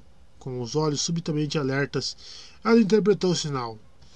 Céu branco no sul. Boca do chá. Céu branco no sul. Boca de Shai Rolod. Vinha uma tempestade, ventania grande. Ela sentiu a brisa de aviso, um sopro cristalino de areia de encontro à sua face. O incenso da morte veio com o vento, o cheiro da água que corria nos canates, a areia suarenta, pederneira. A água. Era por isso que Shai Hulud mandava seu vento de Coriolis. Apareceram gaviões na falha onde ela se encontrava em busca de proteção contra o vento. Eram castanhos como as rochas, com um pouco de escarlate nas alas. Sentiu seu espírito ir até eles. Tinham onde se esconder, ela não. Milady, aí vem o vento. Ela se virou, viu o Gola que chamava por ela a entrada do superior do Siete. Temores típicos dos Fremen se apoderaram dela. Uma morte limpa e a água do corpo recuperada pela tribo. Essas coisas ela entendia. Mas algo que trouxeram da morte. A areia soprada pelo vento a sufustigou, corando-lhe as maçãs do rosto. Ela olhou por cima do ombro para a faixa assustadora de pó de um lado e a outro do céu. O deserto sob a tempestade assumia uma aparência trigueira e agitada, como se as ondas de duna arrebentassem numa parede tempestuosa, da maneira como um dia Poe havia descrito um mar. Ela hesitou, contagiada pela sensação de transitoriedade do deserto. Comparada à eternidade, aquilo não passava de um caldeirão, a arrebentação das dunas retumbando de encontro aos penhascos. A tempestade lá fora havia se tornado algo universal para ela, Todos os animais se escondiam da tormenta. Nada restava do deserto, a não ser seus próprios sons particulares. A areia ao vento raspando a pedra, o assovio de um pé de vento, o galope de um, de um matacão que de repente caía de sua montanha. Então, em algum lugar fora de vista, um verme emborcado, retificando estrondosamente seu curso peculiar, partindo para as profundezas secas que eram suas. Foi só um instante, segundo a contagem que faz que sua vida fazia do tempo, mas nesse instante pareceu-lhe que o planeta era levado de roldão, poeira cósmica, parte de outras ondas. Temos de nos apressar, disse o Golo bem ao lado dela. Foi aí que ela percebeu o medo dele, a preocupação com sua segurança. Vai arrancar a carne de seus ossos, ele falou como se precisasse explicar semelhante tempestade para ela. Agora que a preocupação evidente do Golo havia dispersado o medo que ela tinha dele, Shani deixou que ele a ajudasse a subir a escadaria de pedra até o Siete. Entraram na chicana serpeante que protegia a boca. Os criados abriram a vedação de umidade, fecharam-na tão logo eles passaram. Os cheiros do Siete tomaram de assalto suas narinas. O lugar era uma fermentação de lembranças olfativas. A proximidade confinada de corpos, os ésteres mal cheirosos dos, dos destiladores de reaproveitamento, aromas familiares de, da culinária, a combustão abrasiva de máquinas em funcionamento, e em meio a tudo aquilo, a onipresente especiaria, melange por toda parte. Ela inspirou fundo. Minha casa. O Gola soltou-lhe o braço e colocou-se ao seu lado, a paciência em pessoa, quase como que desligado, fora de uso. Contudo, ele observava. Shane hesitou na câmara de entrada intrigada por uma coisa que não conseguia identificar. Era realmente sua casa. Quando criança, ela caçara escorpiões ali à luz dos luciglobos. Mas algo estava diferente. Não deveria seguir para seus aposentos, Milady? O Gola perguntou. Como se desencadeada pelas palavras dele, uma contração se espalhou em ondas por seu abdômen. Ela se forçou para não revelar a dor. Milady? Por que Paul teme por mim no parto de nossos filhos? Ela perguntou. É natural temer por sua segurança, respondeu Gola. Ela levou uma das mãos à face avermelhada pela areia. E ele não teme por nossos filhos? Milady, não há como ele pensar numa criança sem se lembrar de que seu primogênito foi morto pelo Sardalcar. Ela estudou o Gola, o rosto achatado, os olhos mecânicos indecifráveis. Seria realmente Duncan Idaho aquela criatura? Seria amigo de alguém? Teria falado a verdade naquele instante? Deveria estar com os médicos, disse o Gola. Mais uma vez ela ouviu o temor por sua segurança na voz dele. Pareceu-lhe de uma hora para outra que somente estava desprotegida, pronta para ser invadida por sentidos revoltantes. Height, tenho medo, ela sussurrou. Onde está meu Zul? Assuntos de Estado o detém, disse o Gola. Ela assentiu, pensando na máquina governamental que os acompanhara numa enorme revoada de ornitópteros. De repente, ela percebeu que a entregava no Siete, os odores estrangeiros. Os funcionários assistentes haviam trazido seus próprios perfumes para aquele ambiente, aromas da alimentação e do vestuário, de artigos exóticos do tocador. Formavam uma subcorrente de odores ali. Shane se sacudiu, disfarçando o impulso de rir com amargura. Até mesmo os cheiros mudavam na presença de Moari Dib. Havia questões urgentes e inadiáveis, disse o Golo, interpretando erroneamente a hesitação dela. Sim, sim, eu entendo. Vim nesse mesmo enxame. Rememorando o voo desde a Raquina, ela admitiu para si mesma que não havia esperado sobreviver à viagem. Paul insistira em pilotar seu próprio potópero, seu próprio tóptero. Sem olhos, ele havia conduzido a máquina até ali. Depois dessa experiência, ela sabia que nada que ele fizesse seria capaz de surpreendê-la. Outra pontada se irradiou por todo o seu abdômen. O Gola notou a expressão profunda, a tensão das bochechas e disse: Está na hora? Eu. Sim. Não protele. Ele a segurou pelo braço, arrastou-a pelo corredor. Ela percebeu que ele estava em pânico e disse: Temos tempo. Ele pareceu não escutar. A maneira insunita de encarar o parto é esperar sem outro propósito no estado de mais elevada tensão. Ele disse, exortando-a a caminhar ainda mais rápido. Não lute com o que está acontecendo. Lutar é preparar-se para o fracasso. Não se deixe prender pela necessidade de conseguir alguma coisa. Desse modo, você conseguirá tudo. Enquanto ele falava, os dois chegaram à entrada dos aposentos de Shane. Ele a fez atravessar as cortinas e gritou: Hara! Hara! Chegou a hora de Shane. Chame os médicos. O chamado fez os criados virem correndo. Houve um grande alvoroço de gente no meio do qual Shane sentiu-se numa ilha isolada de calma, até a pontada seguinte. Height, dispensado, voltou à passagem lá fora e parou para pensar no que tinha feito. Sentia-se preso num ponto do tempo onde todas as verdades eram apenas temporárias. Percebeu que havia pânico sobre suas ações. Um pânico focado, não na possibilidade de Shane morrer, e sim na hipótese de Paul procurá-lo depois do fato, pesaroso. Sua amada, perdida, perdida. Não há como uma coisa surgir do nada, o Gola disse a si mesmo. De onde surge esse pânico? Pareceu-lhe que suas faculdades mentais viam-se embotado, deixado escapar uma exalação longa e estremecida. Uma sombra psíquica passou por ele. Nas trevas emocionais da sombra, ele teve a impressão de que aguardava um som absoluto, um galho a se partir na selva. Foi abalado por um suspiro. O perigo havia passado sem atacar. Devagar, reunindo suas forças, livrando-se de pedacinhos de inibição, ele emergiu na percepção dos mentates. Ele a forçou, não era a melhor maneira, mas pelo jeito tinha de ser assim.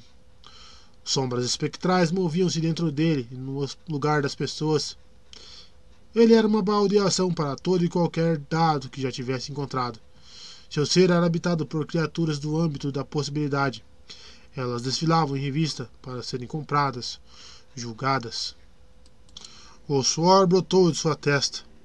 Pensamentos de contornos vagos eram penas ao vento a desaparecer nas trevas, desconhecidos. Sistemas infinitos. Não havia como um mentate funcionar sem perceber o que operava em sistemas infinitos. O conhecimento fixo não era capaz de circunscrever o infinito. Não era possível colocar o toda parte numa perspectiva finita. Não. Ele tinha de se tornar o infinito momentaneamente. Num único espasmo gestáltico, ele entendeu tudo, vendo Bijaz sentado à sua frente, iluminado por uma chama interior. Bijaz! O anão fizera alguma coisa com ele. Hyde sentiu-se oscilar à beira de um abismo fatal. Projetou adiante a linha de computação dos mentats e viu quais poderiam ser os resultados de seus próprios atos. Uma compulsão, disse com a voz entrecortada. Embutiram em mim uma compulsão. O mensageiro de manto azul que passava naquele momento deteve-se. Disse alguma coisa, senhor? Sem olhar para ele, o Gola concordou com a cabeça. Disse tudo. Capítulo 24 Era uma vez um homem sabido que caiu do céu num vasto areal, e os olhos na chama viu perdidos. E sabendo não ter mais olhos, não se ouviu seu pranto, conjurou uma visão e fez de si um santo.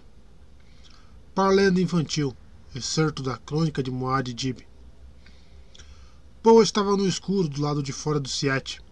A visão oracular lhe dizia que era, me... que era noite, que o luar desenhava a silhueta do santuário no topo da pedra do queixo, bem lá no alto, à sua esquerda. Era um lugar saturado de lembranças, seu primeiro Siete, onde ele e Shane não posso pensar em Shane, disse consigo mesmo. O quinhão cada vez mais delgado de sua visão falava-lhe de mudanças por toda a parte. Um aglomerado de palmeiras bem lá embaixo, à direita, a linha negra prateada de um canate que fazia a água atravessar as dunas formadas pela tempestade daquela manhã. Água correndo pelo deserto. Recordou um outro tipo de água correndo por um rio em seu planeta natal, Caladan.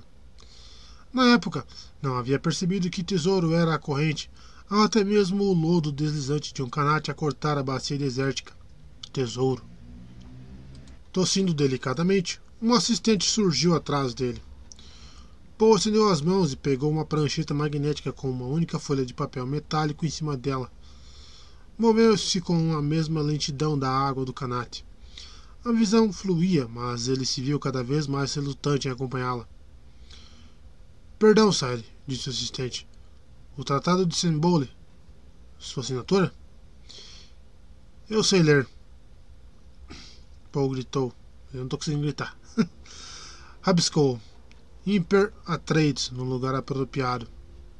Devolveu a prancheta, metendo-a direitinho na mão estendida do assistente, a par do temor que isso inspirava. O homem saiu correndo. Paul virou-se para o outro lado. Terra feia e estéril. Imaginou a encharcada de sol e monstruosa de calor. Um lugar onde imperavam os deslizamentos de areia e a escuridão submersa das piscinas de poeira. Os redemoinhos de vento que desenrolavam dunas diminutas por cima das, pedras com seus bojos estreitos cheios de cristais ocres. Mas também era uma terra rica, grande, e rompia de lugares apertados, trazendo panoramas de uma inanidade massacrada por temporais, paredões fortificados e morros pestres a desmoronar. Só precisava de água e amor. A vida transmutava aqueles ermos irascíveis em formas graciosas em movimento, ele pensou. Essa era a mensagem do deserto. O contraste o levou a uma conclusão atônita.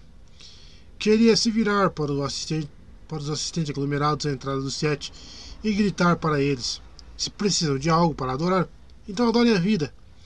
Todas as formas de vida, até o último tiquinho rastejante. Estamos todos juntos nessa beleza. Eles não entenderiam.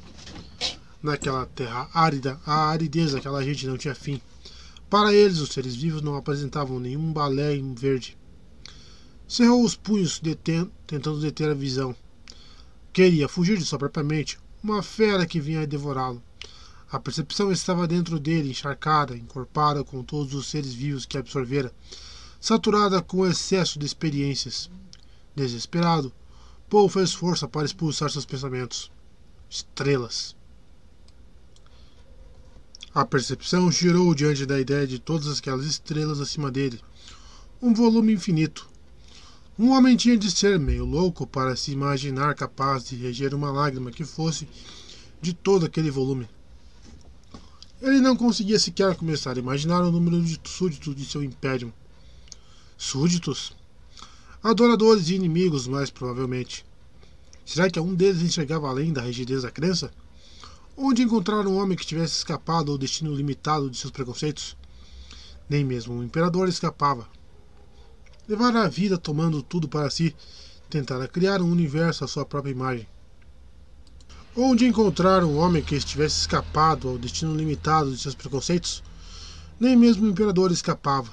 Levar a vida tomando tudo para si, tentar criar um universo à sua própria imagem mas o universo exultante enfim rebentava em suas costas com ondas silenciosas. Cuspo em Duna, ele pensou.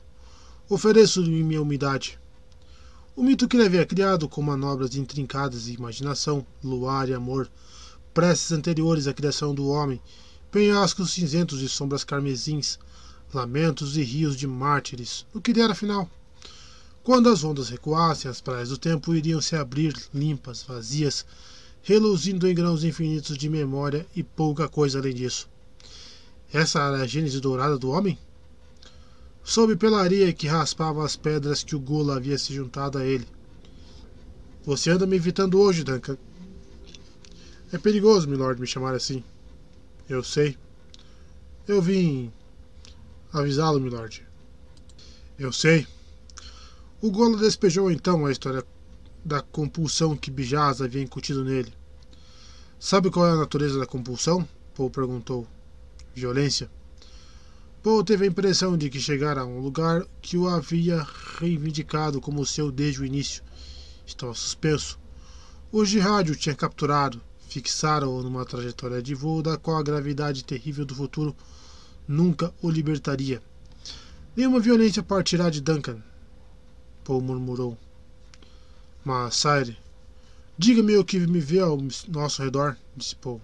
Milord? O deserto, como está na noite de hoje? Não está vendo? Não tenho olhos, Duncan. Mas tenho apenas minha visão e queria não tê-la. Estou morrendo de presciência, sabia, Duncan? Talvez isso que Milord teme não venha a acontecer, disse o Gola. O quê? E contestar meu próprio oráculo? Como poderia se ouvisse cumprir milhares de vezes? As pessoas dizem que um poder, um dom, uma, uma doença, não me permite deixar minha vida onde a encontrei. Milord, o Gola murmurou, Eu. Não é. Jovem mestre, Milord não. Eu. Calou-se. Paul percebeu a confusão do Gola e disse: De que me chamou, Duncan? Do que? Do que eu. Por um momento. Você me chamou de jovem mestre. Chamei sim. Era assim que Duncan me chamava. Paul estendeu a mão, tocou o rosto do Gola. Isso fazia parte de seu treinamento telelaxo? Não. Paul baixou a mão. O que foi então? Veio de. mim. Você serve a dois mestres? Talvez. Liberte-se do Gola, Duncan. Como? Você é humano? Faça algo humano. Sou um Gola, mas sua carne é humana. Duncan está aí dentro. Há uma coisa aqui dentro. Não me importa como vai fazê-lo, mas você vai fazê-lo. Soube disso pela presciência? A presciência que se dane. Paul deu-lhe as costas. A sua visão agora arremessava adiante. Deixava lacunas, mas não era algo que se pudesse deter. Milord, se. Quieto! Paul ergueu uma das mãos. Ouviu isso? O que, milord? Paul sacudiu a cabeça. Duncan não tinha ouvido. Teria apenas imaginado o som. Era seu nome tribal que alguém chamava no deserto, longe e baixo. Uzu. Que foi, milord? Paul sacudiu a cabeça. Sentiu-se observado. Alguma coisa lá fora nas sombras da noite. Sabia que ele estava ali. Alguma coisa? Não. Alguém. Foi sobretudo uma delícia, mas você foi a maior de todas as delícias, ele murmurou. O que disse, milord? É o futuro. O universo humano e sem forma lá fora havia passado por uma breve explosão de movimento, dançando ao som de sua visão. Emitiram uma nota forte. É, que os fantasmas talvez perdurassem. Não entendo, milord, disse Gola. Um Fremen morre quando passa tempo demais longe do deserto, Paul falou. Chamam disso de o mal da água. Não é estranho? É muito estranho. Paul digladiava-se com lembranças, tentava recordar o som da respiração de Shane a seu lado à noite. Onde encontrar consolo? Ele se perguntou. Só conseguia se lembrar de Shane ao desjejum no dia em que partiram para o deserto. Ela andara inquieta, irritável. Para que vestir esse paletó velho? Ela quisera saber, examinando o casaco preto do uniforme com o timbre do gavião vermelho que ele levava sob os trajes Fremen. Você é o imperador, até mesmo o imperador tem suas roupas prediletas, ele dissera. Ele não soube explicar o motivo, mas aquilo levara lágrimas de verdade aos olhos de Shane. A segunda vez na vida que suas inibições Fremen haviam cedido. Ali, no escuro, Paul limpou as maçãs do próprio rosto, sentia a umidade. Quem oferece umidade aos mortos? Ele se perguntou. Era e não era seu próprio rosto. O vento gelava a pele molhada. Um sonho frágil se formou, partiu-se. O que era aquele entumecimento em seu peito? Seria algo que ele havia comido? Como era amargo e tristonho aquele seu outro eu que oferecia umidade aos mortos.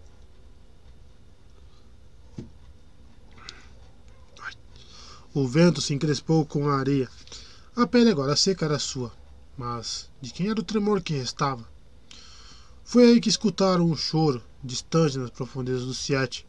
Ficou mais alto, mais alto. O Gola girou nos calcanhares em resposta a um clarão repentino.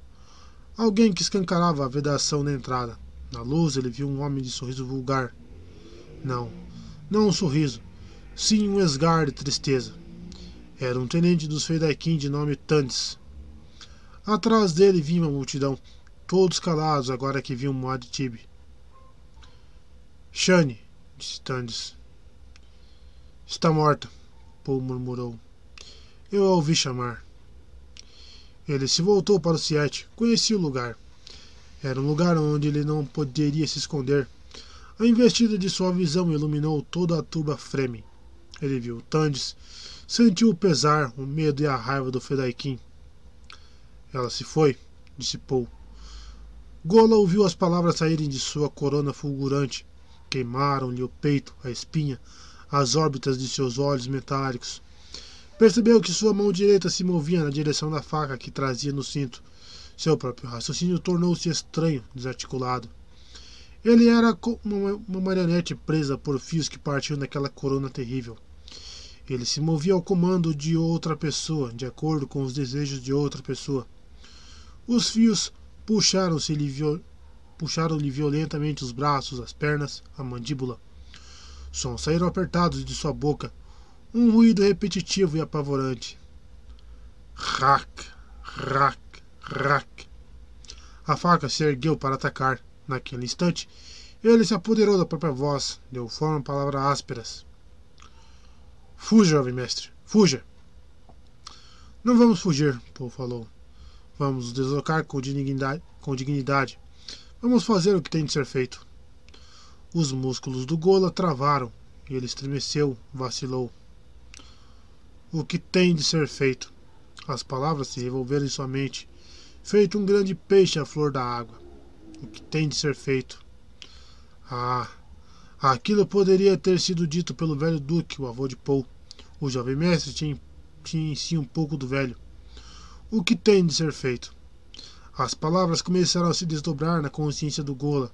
A sensação de levar duas vidas simultâneas espalhou-se por toda sua percepção. Height, Idaho, Height, Idaho. Ele se tornou numa cadeia imóvel de existência relativa, singular, solitária. Lembranças antigas inundaram sua mente. Ele as identificou, ajustou-as a novos discernimentos, criou um começo na integração de uma nova consciência. Uma nova persona atingiu uma forma temporária de tirania interna. A síntese virilizante continuava carregada com o potencial da desordem, mas os fatos o empurraram para o ajuste temporário. O jovem mestre precisava dele.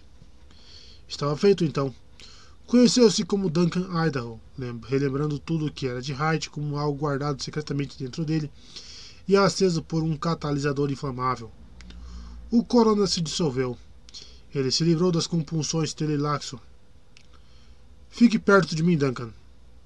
Paul disse. Terei de depender de você para muitas coisas. E como Idaho continuava, continuasse em transe, Duncan. Sim, sou Duncan. Claro que é. Esse foi o momento em que você voltou. Vamos entrar agora. Idaho seguiu ao lado de Poe. Ele não era como nos velhos tempos. Agora que estava livre dos Telelaxo, ele era capaz de apreciar o que haviam lhe dado. O treinamento Zensunita permitiu-lhe superar o trauma. O talento de Mentat foi um contrapeso. Ele se livrou de todo o medo de pé sobre a fonte. Toda a sua consciência olhava para fora a partir de uma posição de deslumbramento infinito. Estivera morto, estava vivo. Sai. A mulher líquida disse que precisa vê-lo. O Fedek Tandes falou que quando eles se aproximaram. Eu disse a ela para esperar. Obrigado, disse Paul. O parto. Falei com os médicos. Tandes disse, seguindo-os. Disseram que Milord tem dois filhos, ambos vivos e sadios. Dois? Paul tropeçou, segurou-se no braço de Idaho. Um menino e uma menina, Tandes falou. Eu os vi, são ótimos, bebê Fremen. Como. Como ela morreu? Paul sussurrou. Milord? Tandes se inclinou. Shane, disse Paul. Foi a gravidez, Milord, Tandes crocitou. Disseram que o corpo de Shane foi consumido pela rapidez da coisa. Não entendi, mas foi o que disseram. Leve-me até ela, murmurou. Milord? Leve-me até ela. É para onde estamos indo, Milord? Outra vez Tandy se inclinou para ficar mais perto de Paul. Por que chegou atrás uma faca desembanhada? Duncan, guarde a faca. Não é mais hora para a violência. Ao falar, Paul sentiu-se mais próximo do som de sua voz do que do mecanismo que produziram o som. Dois bebês. A visão continha só um. Mas aqueles instantes estavam de acordo com a visão. Havia uma pessoa ali que sentia pesar e raiva. Alguém. Da sua, sua própria percepção estava nas garras de uma esteira terrível, reproduzindo de memória sua vida. Dois bebês? Voltou a tropeçar. Shane, Shane, pensou. Não havia outro jeito. Shane, querida, acredite. Essa foi a morte mais rápida e mais caridosa. Eles teriam feito nossos filhos refém, teriam exibido você numa jaula e nos fossos de escravos. ter insultado você culpando-a por minha morte. Desse jeito, desse jeito nós os destruímos e salvamos nossos filhos. Filhos? E outra vez ele tropeçou. Eu permiti isto, pensou. Eu deveria me sentir culpado. O som de uma confusão ruidosa tomava a caverna à frente deles. Foi ganhando volume precisamente no momento em que ele se lembrava de que isso aconteceria. Sim, era o mesmo padrão, o padrão inexorável, mesmo sendo duas crianças. Shirley está morta, ele disse a si mesmo. Em algum instante longínquo no passado que ele compartilhara com outras pessoas, aquele futuro chegara até ele e o acossara e conduzira para um abismo de paredes cada vez mais próximas. Tinha a impressão de que se fechavam sobre ele. Era a visão, era assim que a visão prosseguia. Shirley está morta. É melhor me entregar ao pesar. Mas não era assim que a visão prosseguia. Já mandaram chamar a Lia? Ele perguntou. Ela está com as amigas de Shane, Tandes respondeu. Paul percebeu que a turba recuava para deixá-lo passar. O silêncio da massa seguia à frente dele feito uma onda. A confusão ruidosa começou a arrefecer. Uma sensação de emoção congestionada tomou o Siete. Quis retirar as pessoas de sua visão. Descobrir que, descobriu que era impossível. Cada rosto que se voltava para acompanhá-lo tinha sua própria marca especial. Enchiam-se impiedosamente de curiosidade aqueles rostos. Sentiam pesar, sim, mas ele entendia a crueldade que os encharcava. Assistia à transformação do articulado em imbecil, do sábio em tolho. E o palhaço não apelava sempre à crueldade? Era mais que uma vigília, menos que um velório. Pareceu a pouco que sua alma implorava descanso, mas mesmo assim a visão o impelia. Só um pouco mais agora, disse consigo mesmo. Uma escuridão negra e desprovida de visão o aguardava logo adiante. Ali ficava um lugar arrancado da visão pelo pesar e pela culpa, um lugar onde a lua caía. Tropeçou ao entrar, Teria caído se Idaho não tivesse segurado o filme pelo braço. Uma presença sólida que sabia dividir seu pesar em silêncio. Eis o lugar, Candice falou. Cuidado, Sire, disse Idaho, ajudando-o a superar o rebordo da entrada. Cortinas roçaram o rosto de Paul. Idaho o deteve. Paul sentiu o aposento então, um reflexo em seu rosto e em seus ouvidos. Era um recinto de paredes de pedra e a rocha se escondia atrás da tapeçaria. Onde está Shane? Paul sussurrou. A voz de Hara respondeu. Ela está bem aqui, Uzul. Paul soltou um suspiro estremecido. Receara que o corpo de Shane já tivesse sido levado para as destilarias onde os Fremen recuperavam a água da tribo. Era assim que a visão prosseguia? Sentiu-se abandonado em sua cegueira. As crianças? Paul perguntou. Também estão aqui, milord, disse Idaho. Você tem dois gêmeos lindos, um menino e a menina, disse Rara. Está vendo? Estão aqui num cercado. Dois filhos, Paul pensou abismado. A visão só mostrara uma filha. Ele se soltou do braço de Idaho, dirigiu-se ao lugar de onde vinha a voz de Rara. Topou com uma superfície dura. Suas mãos a exploraram os contornos e metavidro de um, cer metavidro de um cercado. Alguém segurou-lhe o braço esquerdo. O Zul? Era rara. Ela deixou a mão dele dentro do cercado. Ele sentiu uma pele macia, macia, tão quente. Sentiu costelas, respiração. Este é seu filho, Rara sussurrou. Moveu a mão dele. Essa é sua filha. A mão de Rara. Apertou a mão dele. A mão de Rara apertou a mão dele. E o Zul está cego de verdade agora? Ele sabia do que ela estava pensando. Os cegos devem ser abandonados no deserto. As tribos Fremen não carregavam peso morto. Leve-me até Shane, Paul disse, ignorando a pergunta. Harold virou, conduzindo-o para a esquerda. Paul sentiu que aceitava agora o fato de Shane estar morta. Ele assumira seu lugar num universo que ele não queria, envergando um corpo que não lhe cabia. Cada inspiração machucava suas emoções. Dois filhos, Imaginou se havia se comprometido com uma passagem onde sua visão nunca voltaria. Parecia desimportante. Onde está meu irmão? Era a voz de ali atrás dele. Ouviu-lhe a pressa, a presença avassaladora quando ela tomou o braço dele nas mãos de Hara. Preciso falar com você, Alia sussurrou. Um minuto. Já. É a respeito de Líquina. Eu sei, um minuto. Você não tem um minuto. Tenho muitos minutos. Mas Shane não.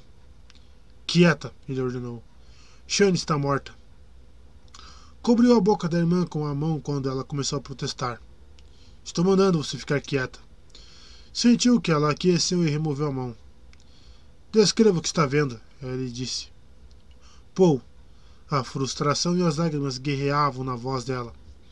Não faz mal, ele falou. Obrigou-se a encontrar a calma interior, abriu os olhos de sua visão para aquele momento. Sim, ainda estava ali. O corpo de Shane jazia sobre um catre dentro de um aro de luz. Alguém havia esticado e alisado seu manto branco, tentando esconder o sangue do parto. Não importava. Ele não conseguia desviar sua percepção da visão do rosto de Shane. Tamanho espelho de eternidade em feições imóveis. Ele se virou, mas a visão o acompanhou. Ela havia partido e nunca mais voltaria. O ar, o universo, tudo vazio, vazio por toda parte. Seria essa a essência de sua pena? Ele se perguntou.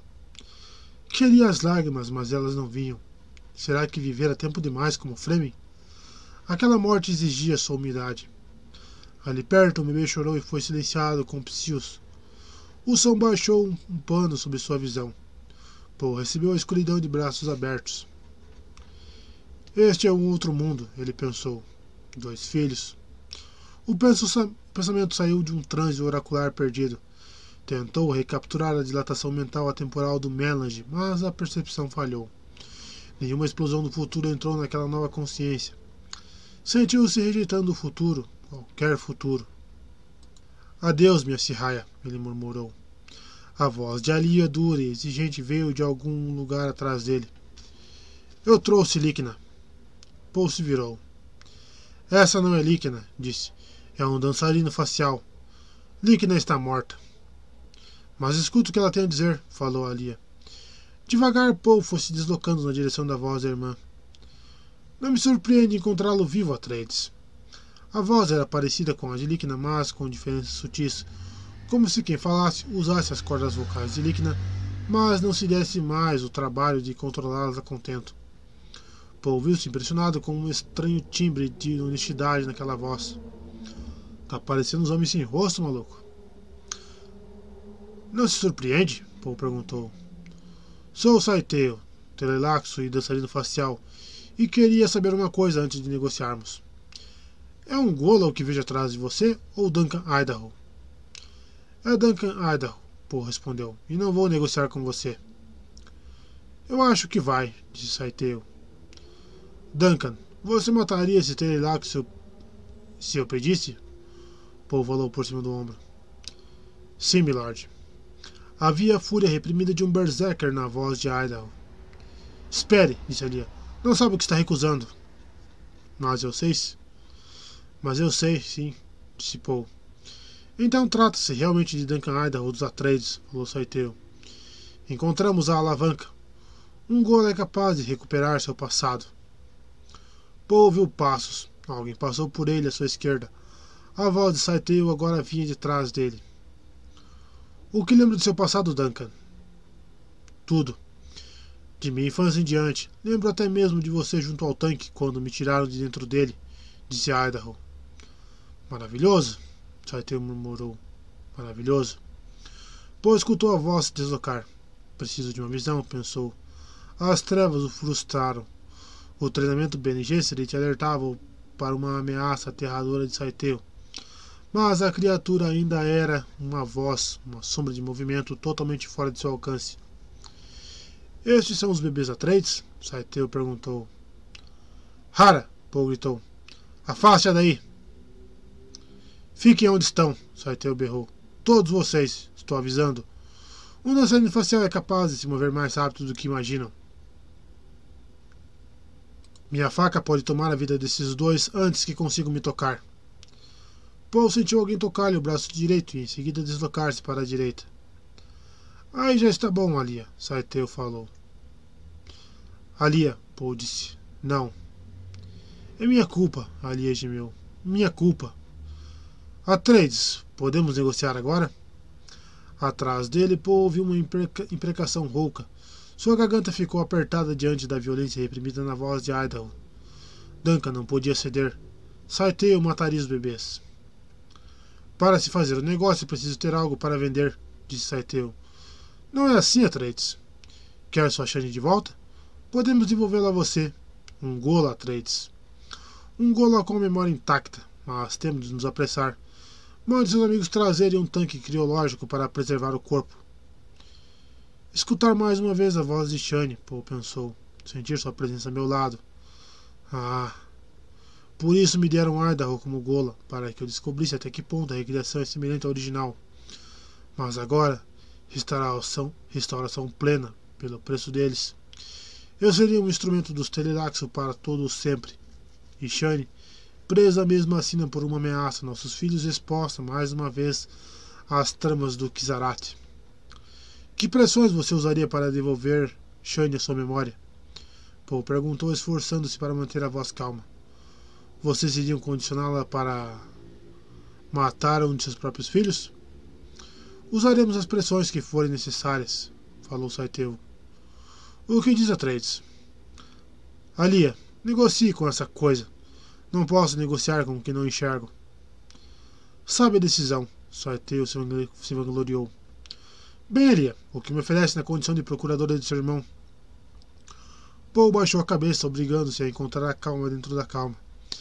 Havia vislumbrado alguma coisa ainda agora semelhante a uma visão sem selo. Era uma faca bem perto dele. Ali estava. Dê-me um instante para pensar, disse Alia. Minha faca é paciente, mas o corpo de Shane não, Saiteu comentou. Que seu instante seja razoável. Paul sentiu-se piscar. Não podia ser, mas era. Sentiu olhos. O ponto de vista era esquisito e eles se moviam de maneira errática. Ali. A faca flutuante entrou em seu campo visual. Com um sobressalto de tirar o fôlego, Paul reconheceu o ponto de vista. Era o de um de seus filhos. Ele enxergava a mão e a faca de Saiteu de dentro do cercado. Cintilava a alguns centímetros dele apenas. Sim. E também podia ver a si mesmo do outro lado do aposento, cabisbaixo, calado, uma figura que não emanava ameaça alguma, ignorada pelas outras pessoas no recinto. Para começar, você poderia nos entregar todas as suas ações da CHOAM, Saiteu sugeriu. Todas? Alia protestou. Todas. Observando a si mesmo através dos olhos dentro do cercado, Paul retirou delicadamente sua adaga cris da bainha do cinto. O movimento produziu uma estranha sensação de dualidade. Ele mediu a distância, o ângulo. Não haveria uma segunda chance. Preparou seu corpo então, à moda das Bene Gesserit. Armou-se feito mola para um único movimento concentrado, um recurso de, da prana que exigia todos os seus músculos equilibrados numa unidade primorosa. A adaga Cris saltou de sua mão. O borrão branco da arma entrou no olho direito de Saiteo feito um raio e atirou a cabeça do dançarino facial para trás. Saiteu jogou as duas mãos para cima e cambaleou de costas, jogando-se contra com a parede. Sua faca retiniu de encontro ao teto e foi bater no piso. Saiteu encocheteou na parede. Caiu de bruços, morto antes mesmo de tocar o chão. Ainda através dos olhos dentro do cercado, Paul viu os rostos ali no aposento se voltarem para a figura. Figura de órbitas vazias. Então Alia correu até o cercado, debruçou-se e tapou-lhe a visão. Ah, estão a salvo, Alia disse. Estão a salvo. Milord, isso fazia parte de sua visão? Idaho sussurrou. Não. Ele assinou com a mão na direção de Idaho. Deixe estar. Perdoe-me, Paul, pediu Alia. Mas quando aquela criatura disse que eles poderiam reviver. Existem preços que pode pagar, disse Paul. Sabe disso. Eu sei, ela suspirou. Mas me vi tentada.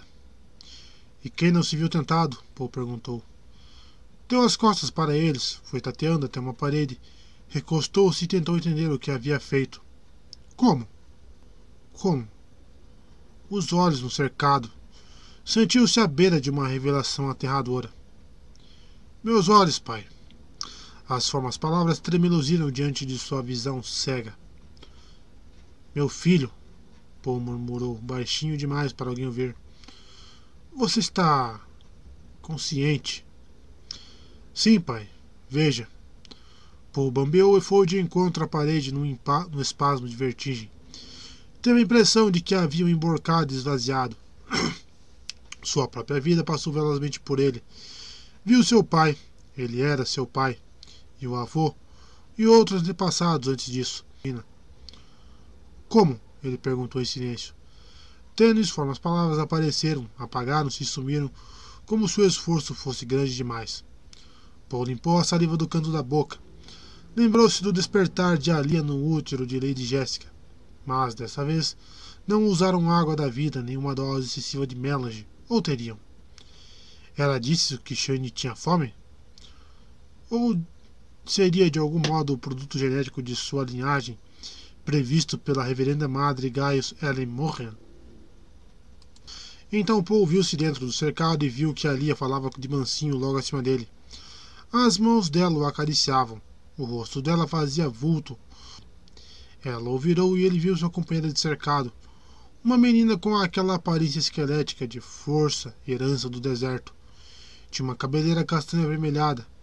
Enquanto ele a observava, ela abriu os olhos. Aqueles olhos. Era Shane quem o fitava com aqueles olhos. Lady Jéssica uma multidão o fitava aqueles olhos. Vejam só, Alia disse. Estão olhando um para o outro. Os bebês não conseguem focalizar nessa idade, disse Rara. Eu conseguia, Alia falou. Aos poucos, Paul sentiu que se desvencilhava daquela percepção de infinita. Estava, portanto, de volta a seu muro das lamentações, encostado nele. Idaho sacudiu. Milord? Que meu filho se chame Leto, como meu pai, disse Poe endireitando-se. Quando for a hora de nomeá-lo, estarei ao seu lado como amiga da mãe e darei esse nome, disse Hara. E minha filha, que se chame Ganima. Uzu, protestou Hara. Ganima é um nome de mau agouro. E salvou sua vida, Paul disse. É daí que a Lia usava esse, e daí que a Lia usava esse nome para zombar de você. Minha filha é Ganima, uma espólio de guerra. Paul ouviu o rangido de rodas atrás dele, o catre com o corpo de Shane sendo retirado. O cântico do rito da água começou. Hao Yao, Hara disse. Tenho de ir agora para ser a observadora da verdade sagrada e estar ao lado da minha amiga uma última vez. Sua água pertence à tribo. Sua água pertence à tribo, Paul murmurou. Escutou quando Hara saiu. Tateou na direção oposta e encontrou a manga de Idaho. Leve-me a meus aposentos, Duncan. Em seus aposentos, ele se desvencilhou delicadamente. Era hora de ficar sozinho, mas, antes que Idaho saísse, ouviu-se o tumulto à porta. Mestre! Era Bijá chamando a entrada. Duncan, deixe-o dar dois passos adiante, disse Paul. Mate-o se avançar mais que isso. Ayá, disse Idaho. Duncan? Bejas perguntou. É realmente Duncan Idaho? É, Idaho respondeu. Eu me lembro. Então o plano de Saiteu teve êxito. Saiteu está morto, disse Paul. Mas eu não, nem o plano, falou Bijaz. Pelo tanque onde cresci. É possível.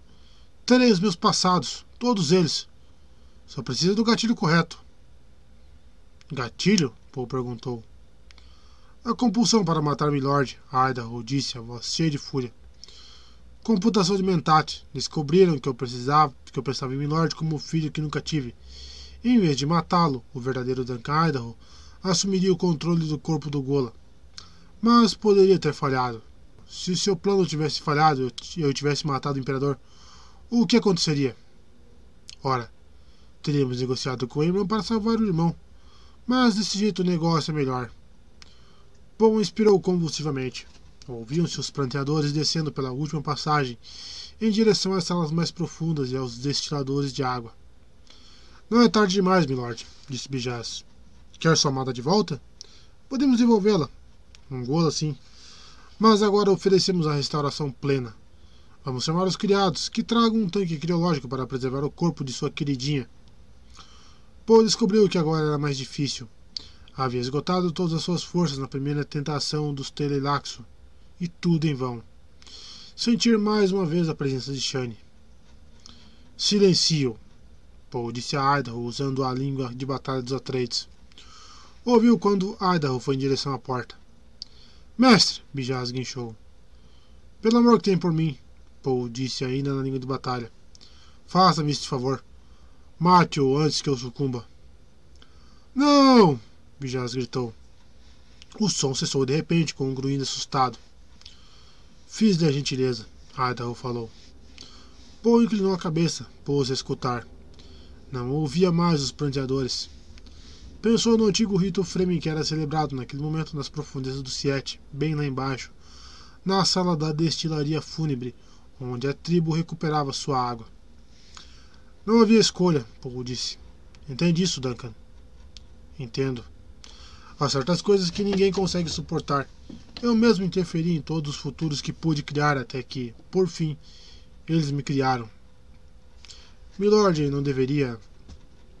Existem problemas do universo para os quais não há respostas, Paul falou. Nada. Nada se pode fazer. Ao falar, Paul sentiu o vínculo com a visão se romper. Sua mente se encolheu de medo, assoberbada por possibilidades infinitas. Sua visão perdida à semelhança do vento, agora soprava para onde lhe aprovesse. Capítulo 25 Dizemos que Muad'Dib partiu em jornada por aquela terra onde caminhamos sem deixar pegadas. Preâmbulo ao credo do Kizarat. Havia um dique de água de encontro à areia, num limite avançado para as plantações do Siete. Uma ponte de pedra vinha em seguida, e depois o deserto aberto aos pés de Idaho. Um promontório de Tab dominava o céu noturno atrás dele. A luz das duas luas açucarava os seus contornos elevados. Haviam trazido um pomar até a beira d'água. Idaho deteve-se no lado desértico e olhou para trás, para os galhos floridos acima da água silenciosa, reflexos e realidade. Quatro luas. O traje estilador parecia oleoso em contato com a pele. O cheiro de pederneira molhara invadia as narinas, passando pelos filtros. Havia um riso afetado e maligno no vento que cruzava o pomar. Ele se pôs a escutar os sons da noite. Ratos, cangurus habitavam a relva à beira d'água. Uma coruja gavião quica... quicava seu piado monótono nas sombras do paredão. O silvo asmático de uma cascata de areia vinha do bled aberto. Idaho virou-se na direção do som. Não se via movimento algum lá fora, nas dunas enluaradas. Coubera Trandes trazer Paul tão longe, e depois o homem retornara para contar sua história, e Paul sair andando pelo deserto como um Fremen. Estava cego. Cego de verdade, Tannis contara como se isso explicasse tudo. Antes disso, ele tinha visão de que nos falava, mas. Um dar de ombros. Os Fremen cegos eram abandonados no deserto. Muad'Dib podia ser imperador, mas também era um Fremen. Não tinha providenciado para que os Fremen protegessem e criassem seus filhos? Ele era Fremen. Idaho viu que se tratava de um deserto esquelético. Costelas de rocha prateadas pelo luar apareciam por entre a areia, depois começavam as dunas. Não devia tê-lo deixado sozinho, nem sequer por um minuto, Idaho pensou. Eu sabia o que ele tinha em mente. Ele me disse que o futuro não precisava mais de sua presença física, Tandes havia relatado. Depois de me deixar, ele ainda me chamou. Agora estou livre, foram suas palavras. Malditos, Idaho pensou. Os Fremen haviam se recusado a mandar qualquer tipo de helicóptero ou equipe de busca. O resgate contrariava seus antigos costumes. Haverá um verme para Muad'Dib, diziam, e começavam a entoar o cântico para aqueles que eram entregues ao deserto, aqueles cuja água ia para Shai Hulud, mãe da areia, pai do tempo, princípio da vida, conceda-lhe passagem. Idaho sentou-se numa pedra chata e fitou o deserto. A noite estava repleta de camuflagens. Não havia como dizer para onde Paul tinha ido. Agora estou livre.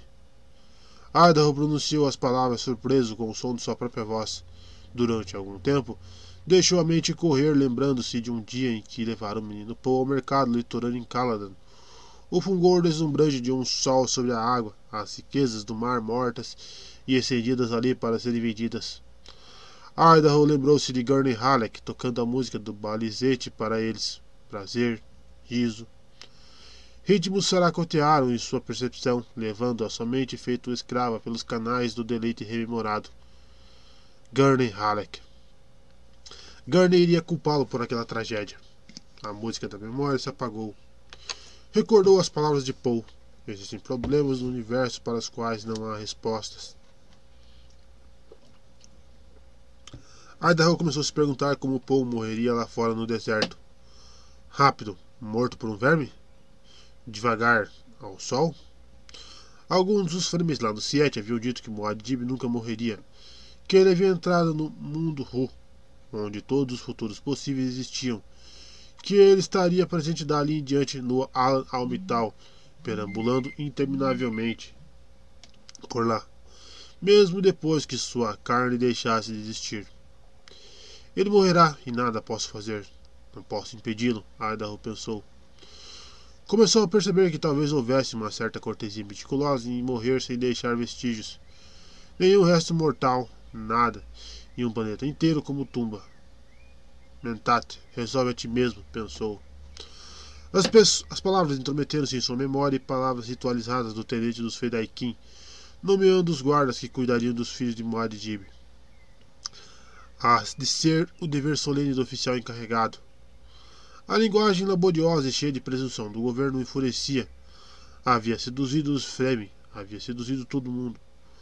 Um homem, um grande homem, estava morrendo lá fora, mas a linguagem continuava a se arrastar, sem parar, sem parar. Ele se perguntou o que tinha acontecido com todos os significados puros que filtravam o absurdo. Em algum lugar, um lugar perdido e criado pelo Império, eles foram emparedados, selados para que não fossem redescobertos por acaso. Da sua mente saiu a cata de soluções à maneira dos mentates. Padrões de conhecimento faiscaram ali. Os cabelos de Lorelei talvez tremulosissem daquela maneira, convidando, convidando os marinheiros encantados a entrar em cavernas esmeraldinas. Com um sobressalto repentino, Idaho afastou-se do seu esquecimento catatônico. Então, pensou, em vez de confrontar meu fracasso, prefiro desaparecer dentro de mim mesmo. O instante daquele mergulho continuava em sua memória. Examinando, pareceu-lhe que sua vida se esticava tão comprida quanto a existência do universo. Carne de verdade jazia condensada e finita em sua própria caverna esmeraldina de percepção. Mas a vida infinita havia participado de seu ser. Idaho se levantou, sentindo-se purificado pelo deserto. A areia começava a estalar ao vento, beliscando a superfície das bolhas no pomar atrás dele. Havia o cheiro seco e abrasivo de pó no ar da noite. Seu manto foi fustigado pela pulsação de um vento de um pé de vento repentino. Idaho percebeu que em algum lugar distante do Bled graçava uma tempestade mãe que ia levantando vórtices espiralados de pó com uma violência sibilante. Um gigantesco verme de areia forte o bastante para arrancar a carne dos ossos. Ele vai se unir ao deserto, Idaho pensou. O deserto será a sua completude. Era um raciocínio zen sunita que corria por somente feito água cristalina. Ele sabia que Paul continuaria marchando lá fora. Um Atreides não iria se entregar completamente ao destino, nem mesmo tendo plena consciência do inevitável. Um quê de presciência se apoderou de Idaho naquele momento, e ele viu que as pessoas do futuro falariam de Paul em termos de mares. Apesar de uma vida encharcada de pó, a água iria segui-lo. Seu corpo afundava, diriam, mas ele continuou a nadar. Atrás de Idaho, um homem limpou a garganta. Idaho virou-se e discerniu o vulto de Stilgar de pé na ponte sobre o canate. Ele não será encontrado, disse Stilgar, mas todos os homens irão procurá-lo. O deserto toma e o diviniza, falou Idaho, mas aqui ele era um intruso. Trouxe uma química alienígena para este planeta, a água. O deserto impõe seus ritmos, disse Stilgar. Nós o acolhemos, nós o chamamos de nosso Madi, nosso Muad'Dib, e lhe demos seu nome secreto, base da coluna, o Zul. Ainda assim ele não nasceu Fremen. Isso não muda o fato de que o tomamos como nosso, e o tomamos enfim. Stilgar colocou uma das mãos sobre o ombro de Idaho. Todos os homens são intrusos, velho amigo. Você é profundo, não, Stilgar? O bastante. Veja como atravancamos o universo com nossas migrações. Muad'Dib nos deu algo desatravancado. Os homens, ao menos, irão se lembrar de seu jihad por isso. Ele não irá se entregar ao deserto, disse Idaho. Está cego, mas não irá se entregar. É um homem de honra e princípios. Foi treinado pelos Atreides. E sua água será derramada sobre a areia, Stilgar falou. Venha. Puxou delicadamente o braço de Idaho. Alia voltou e está perguntando por você. Ela estava com você em Sete Macab? Sim. Ela ajudou a colocar aqueles naibes indolentes na linha. Agora receberam ordem delas, assim como eu. Quais ordens? Ela mandou executar os traidores. Ah.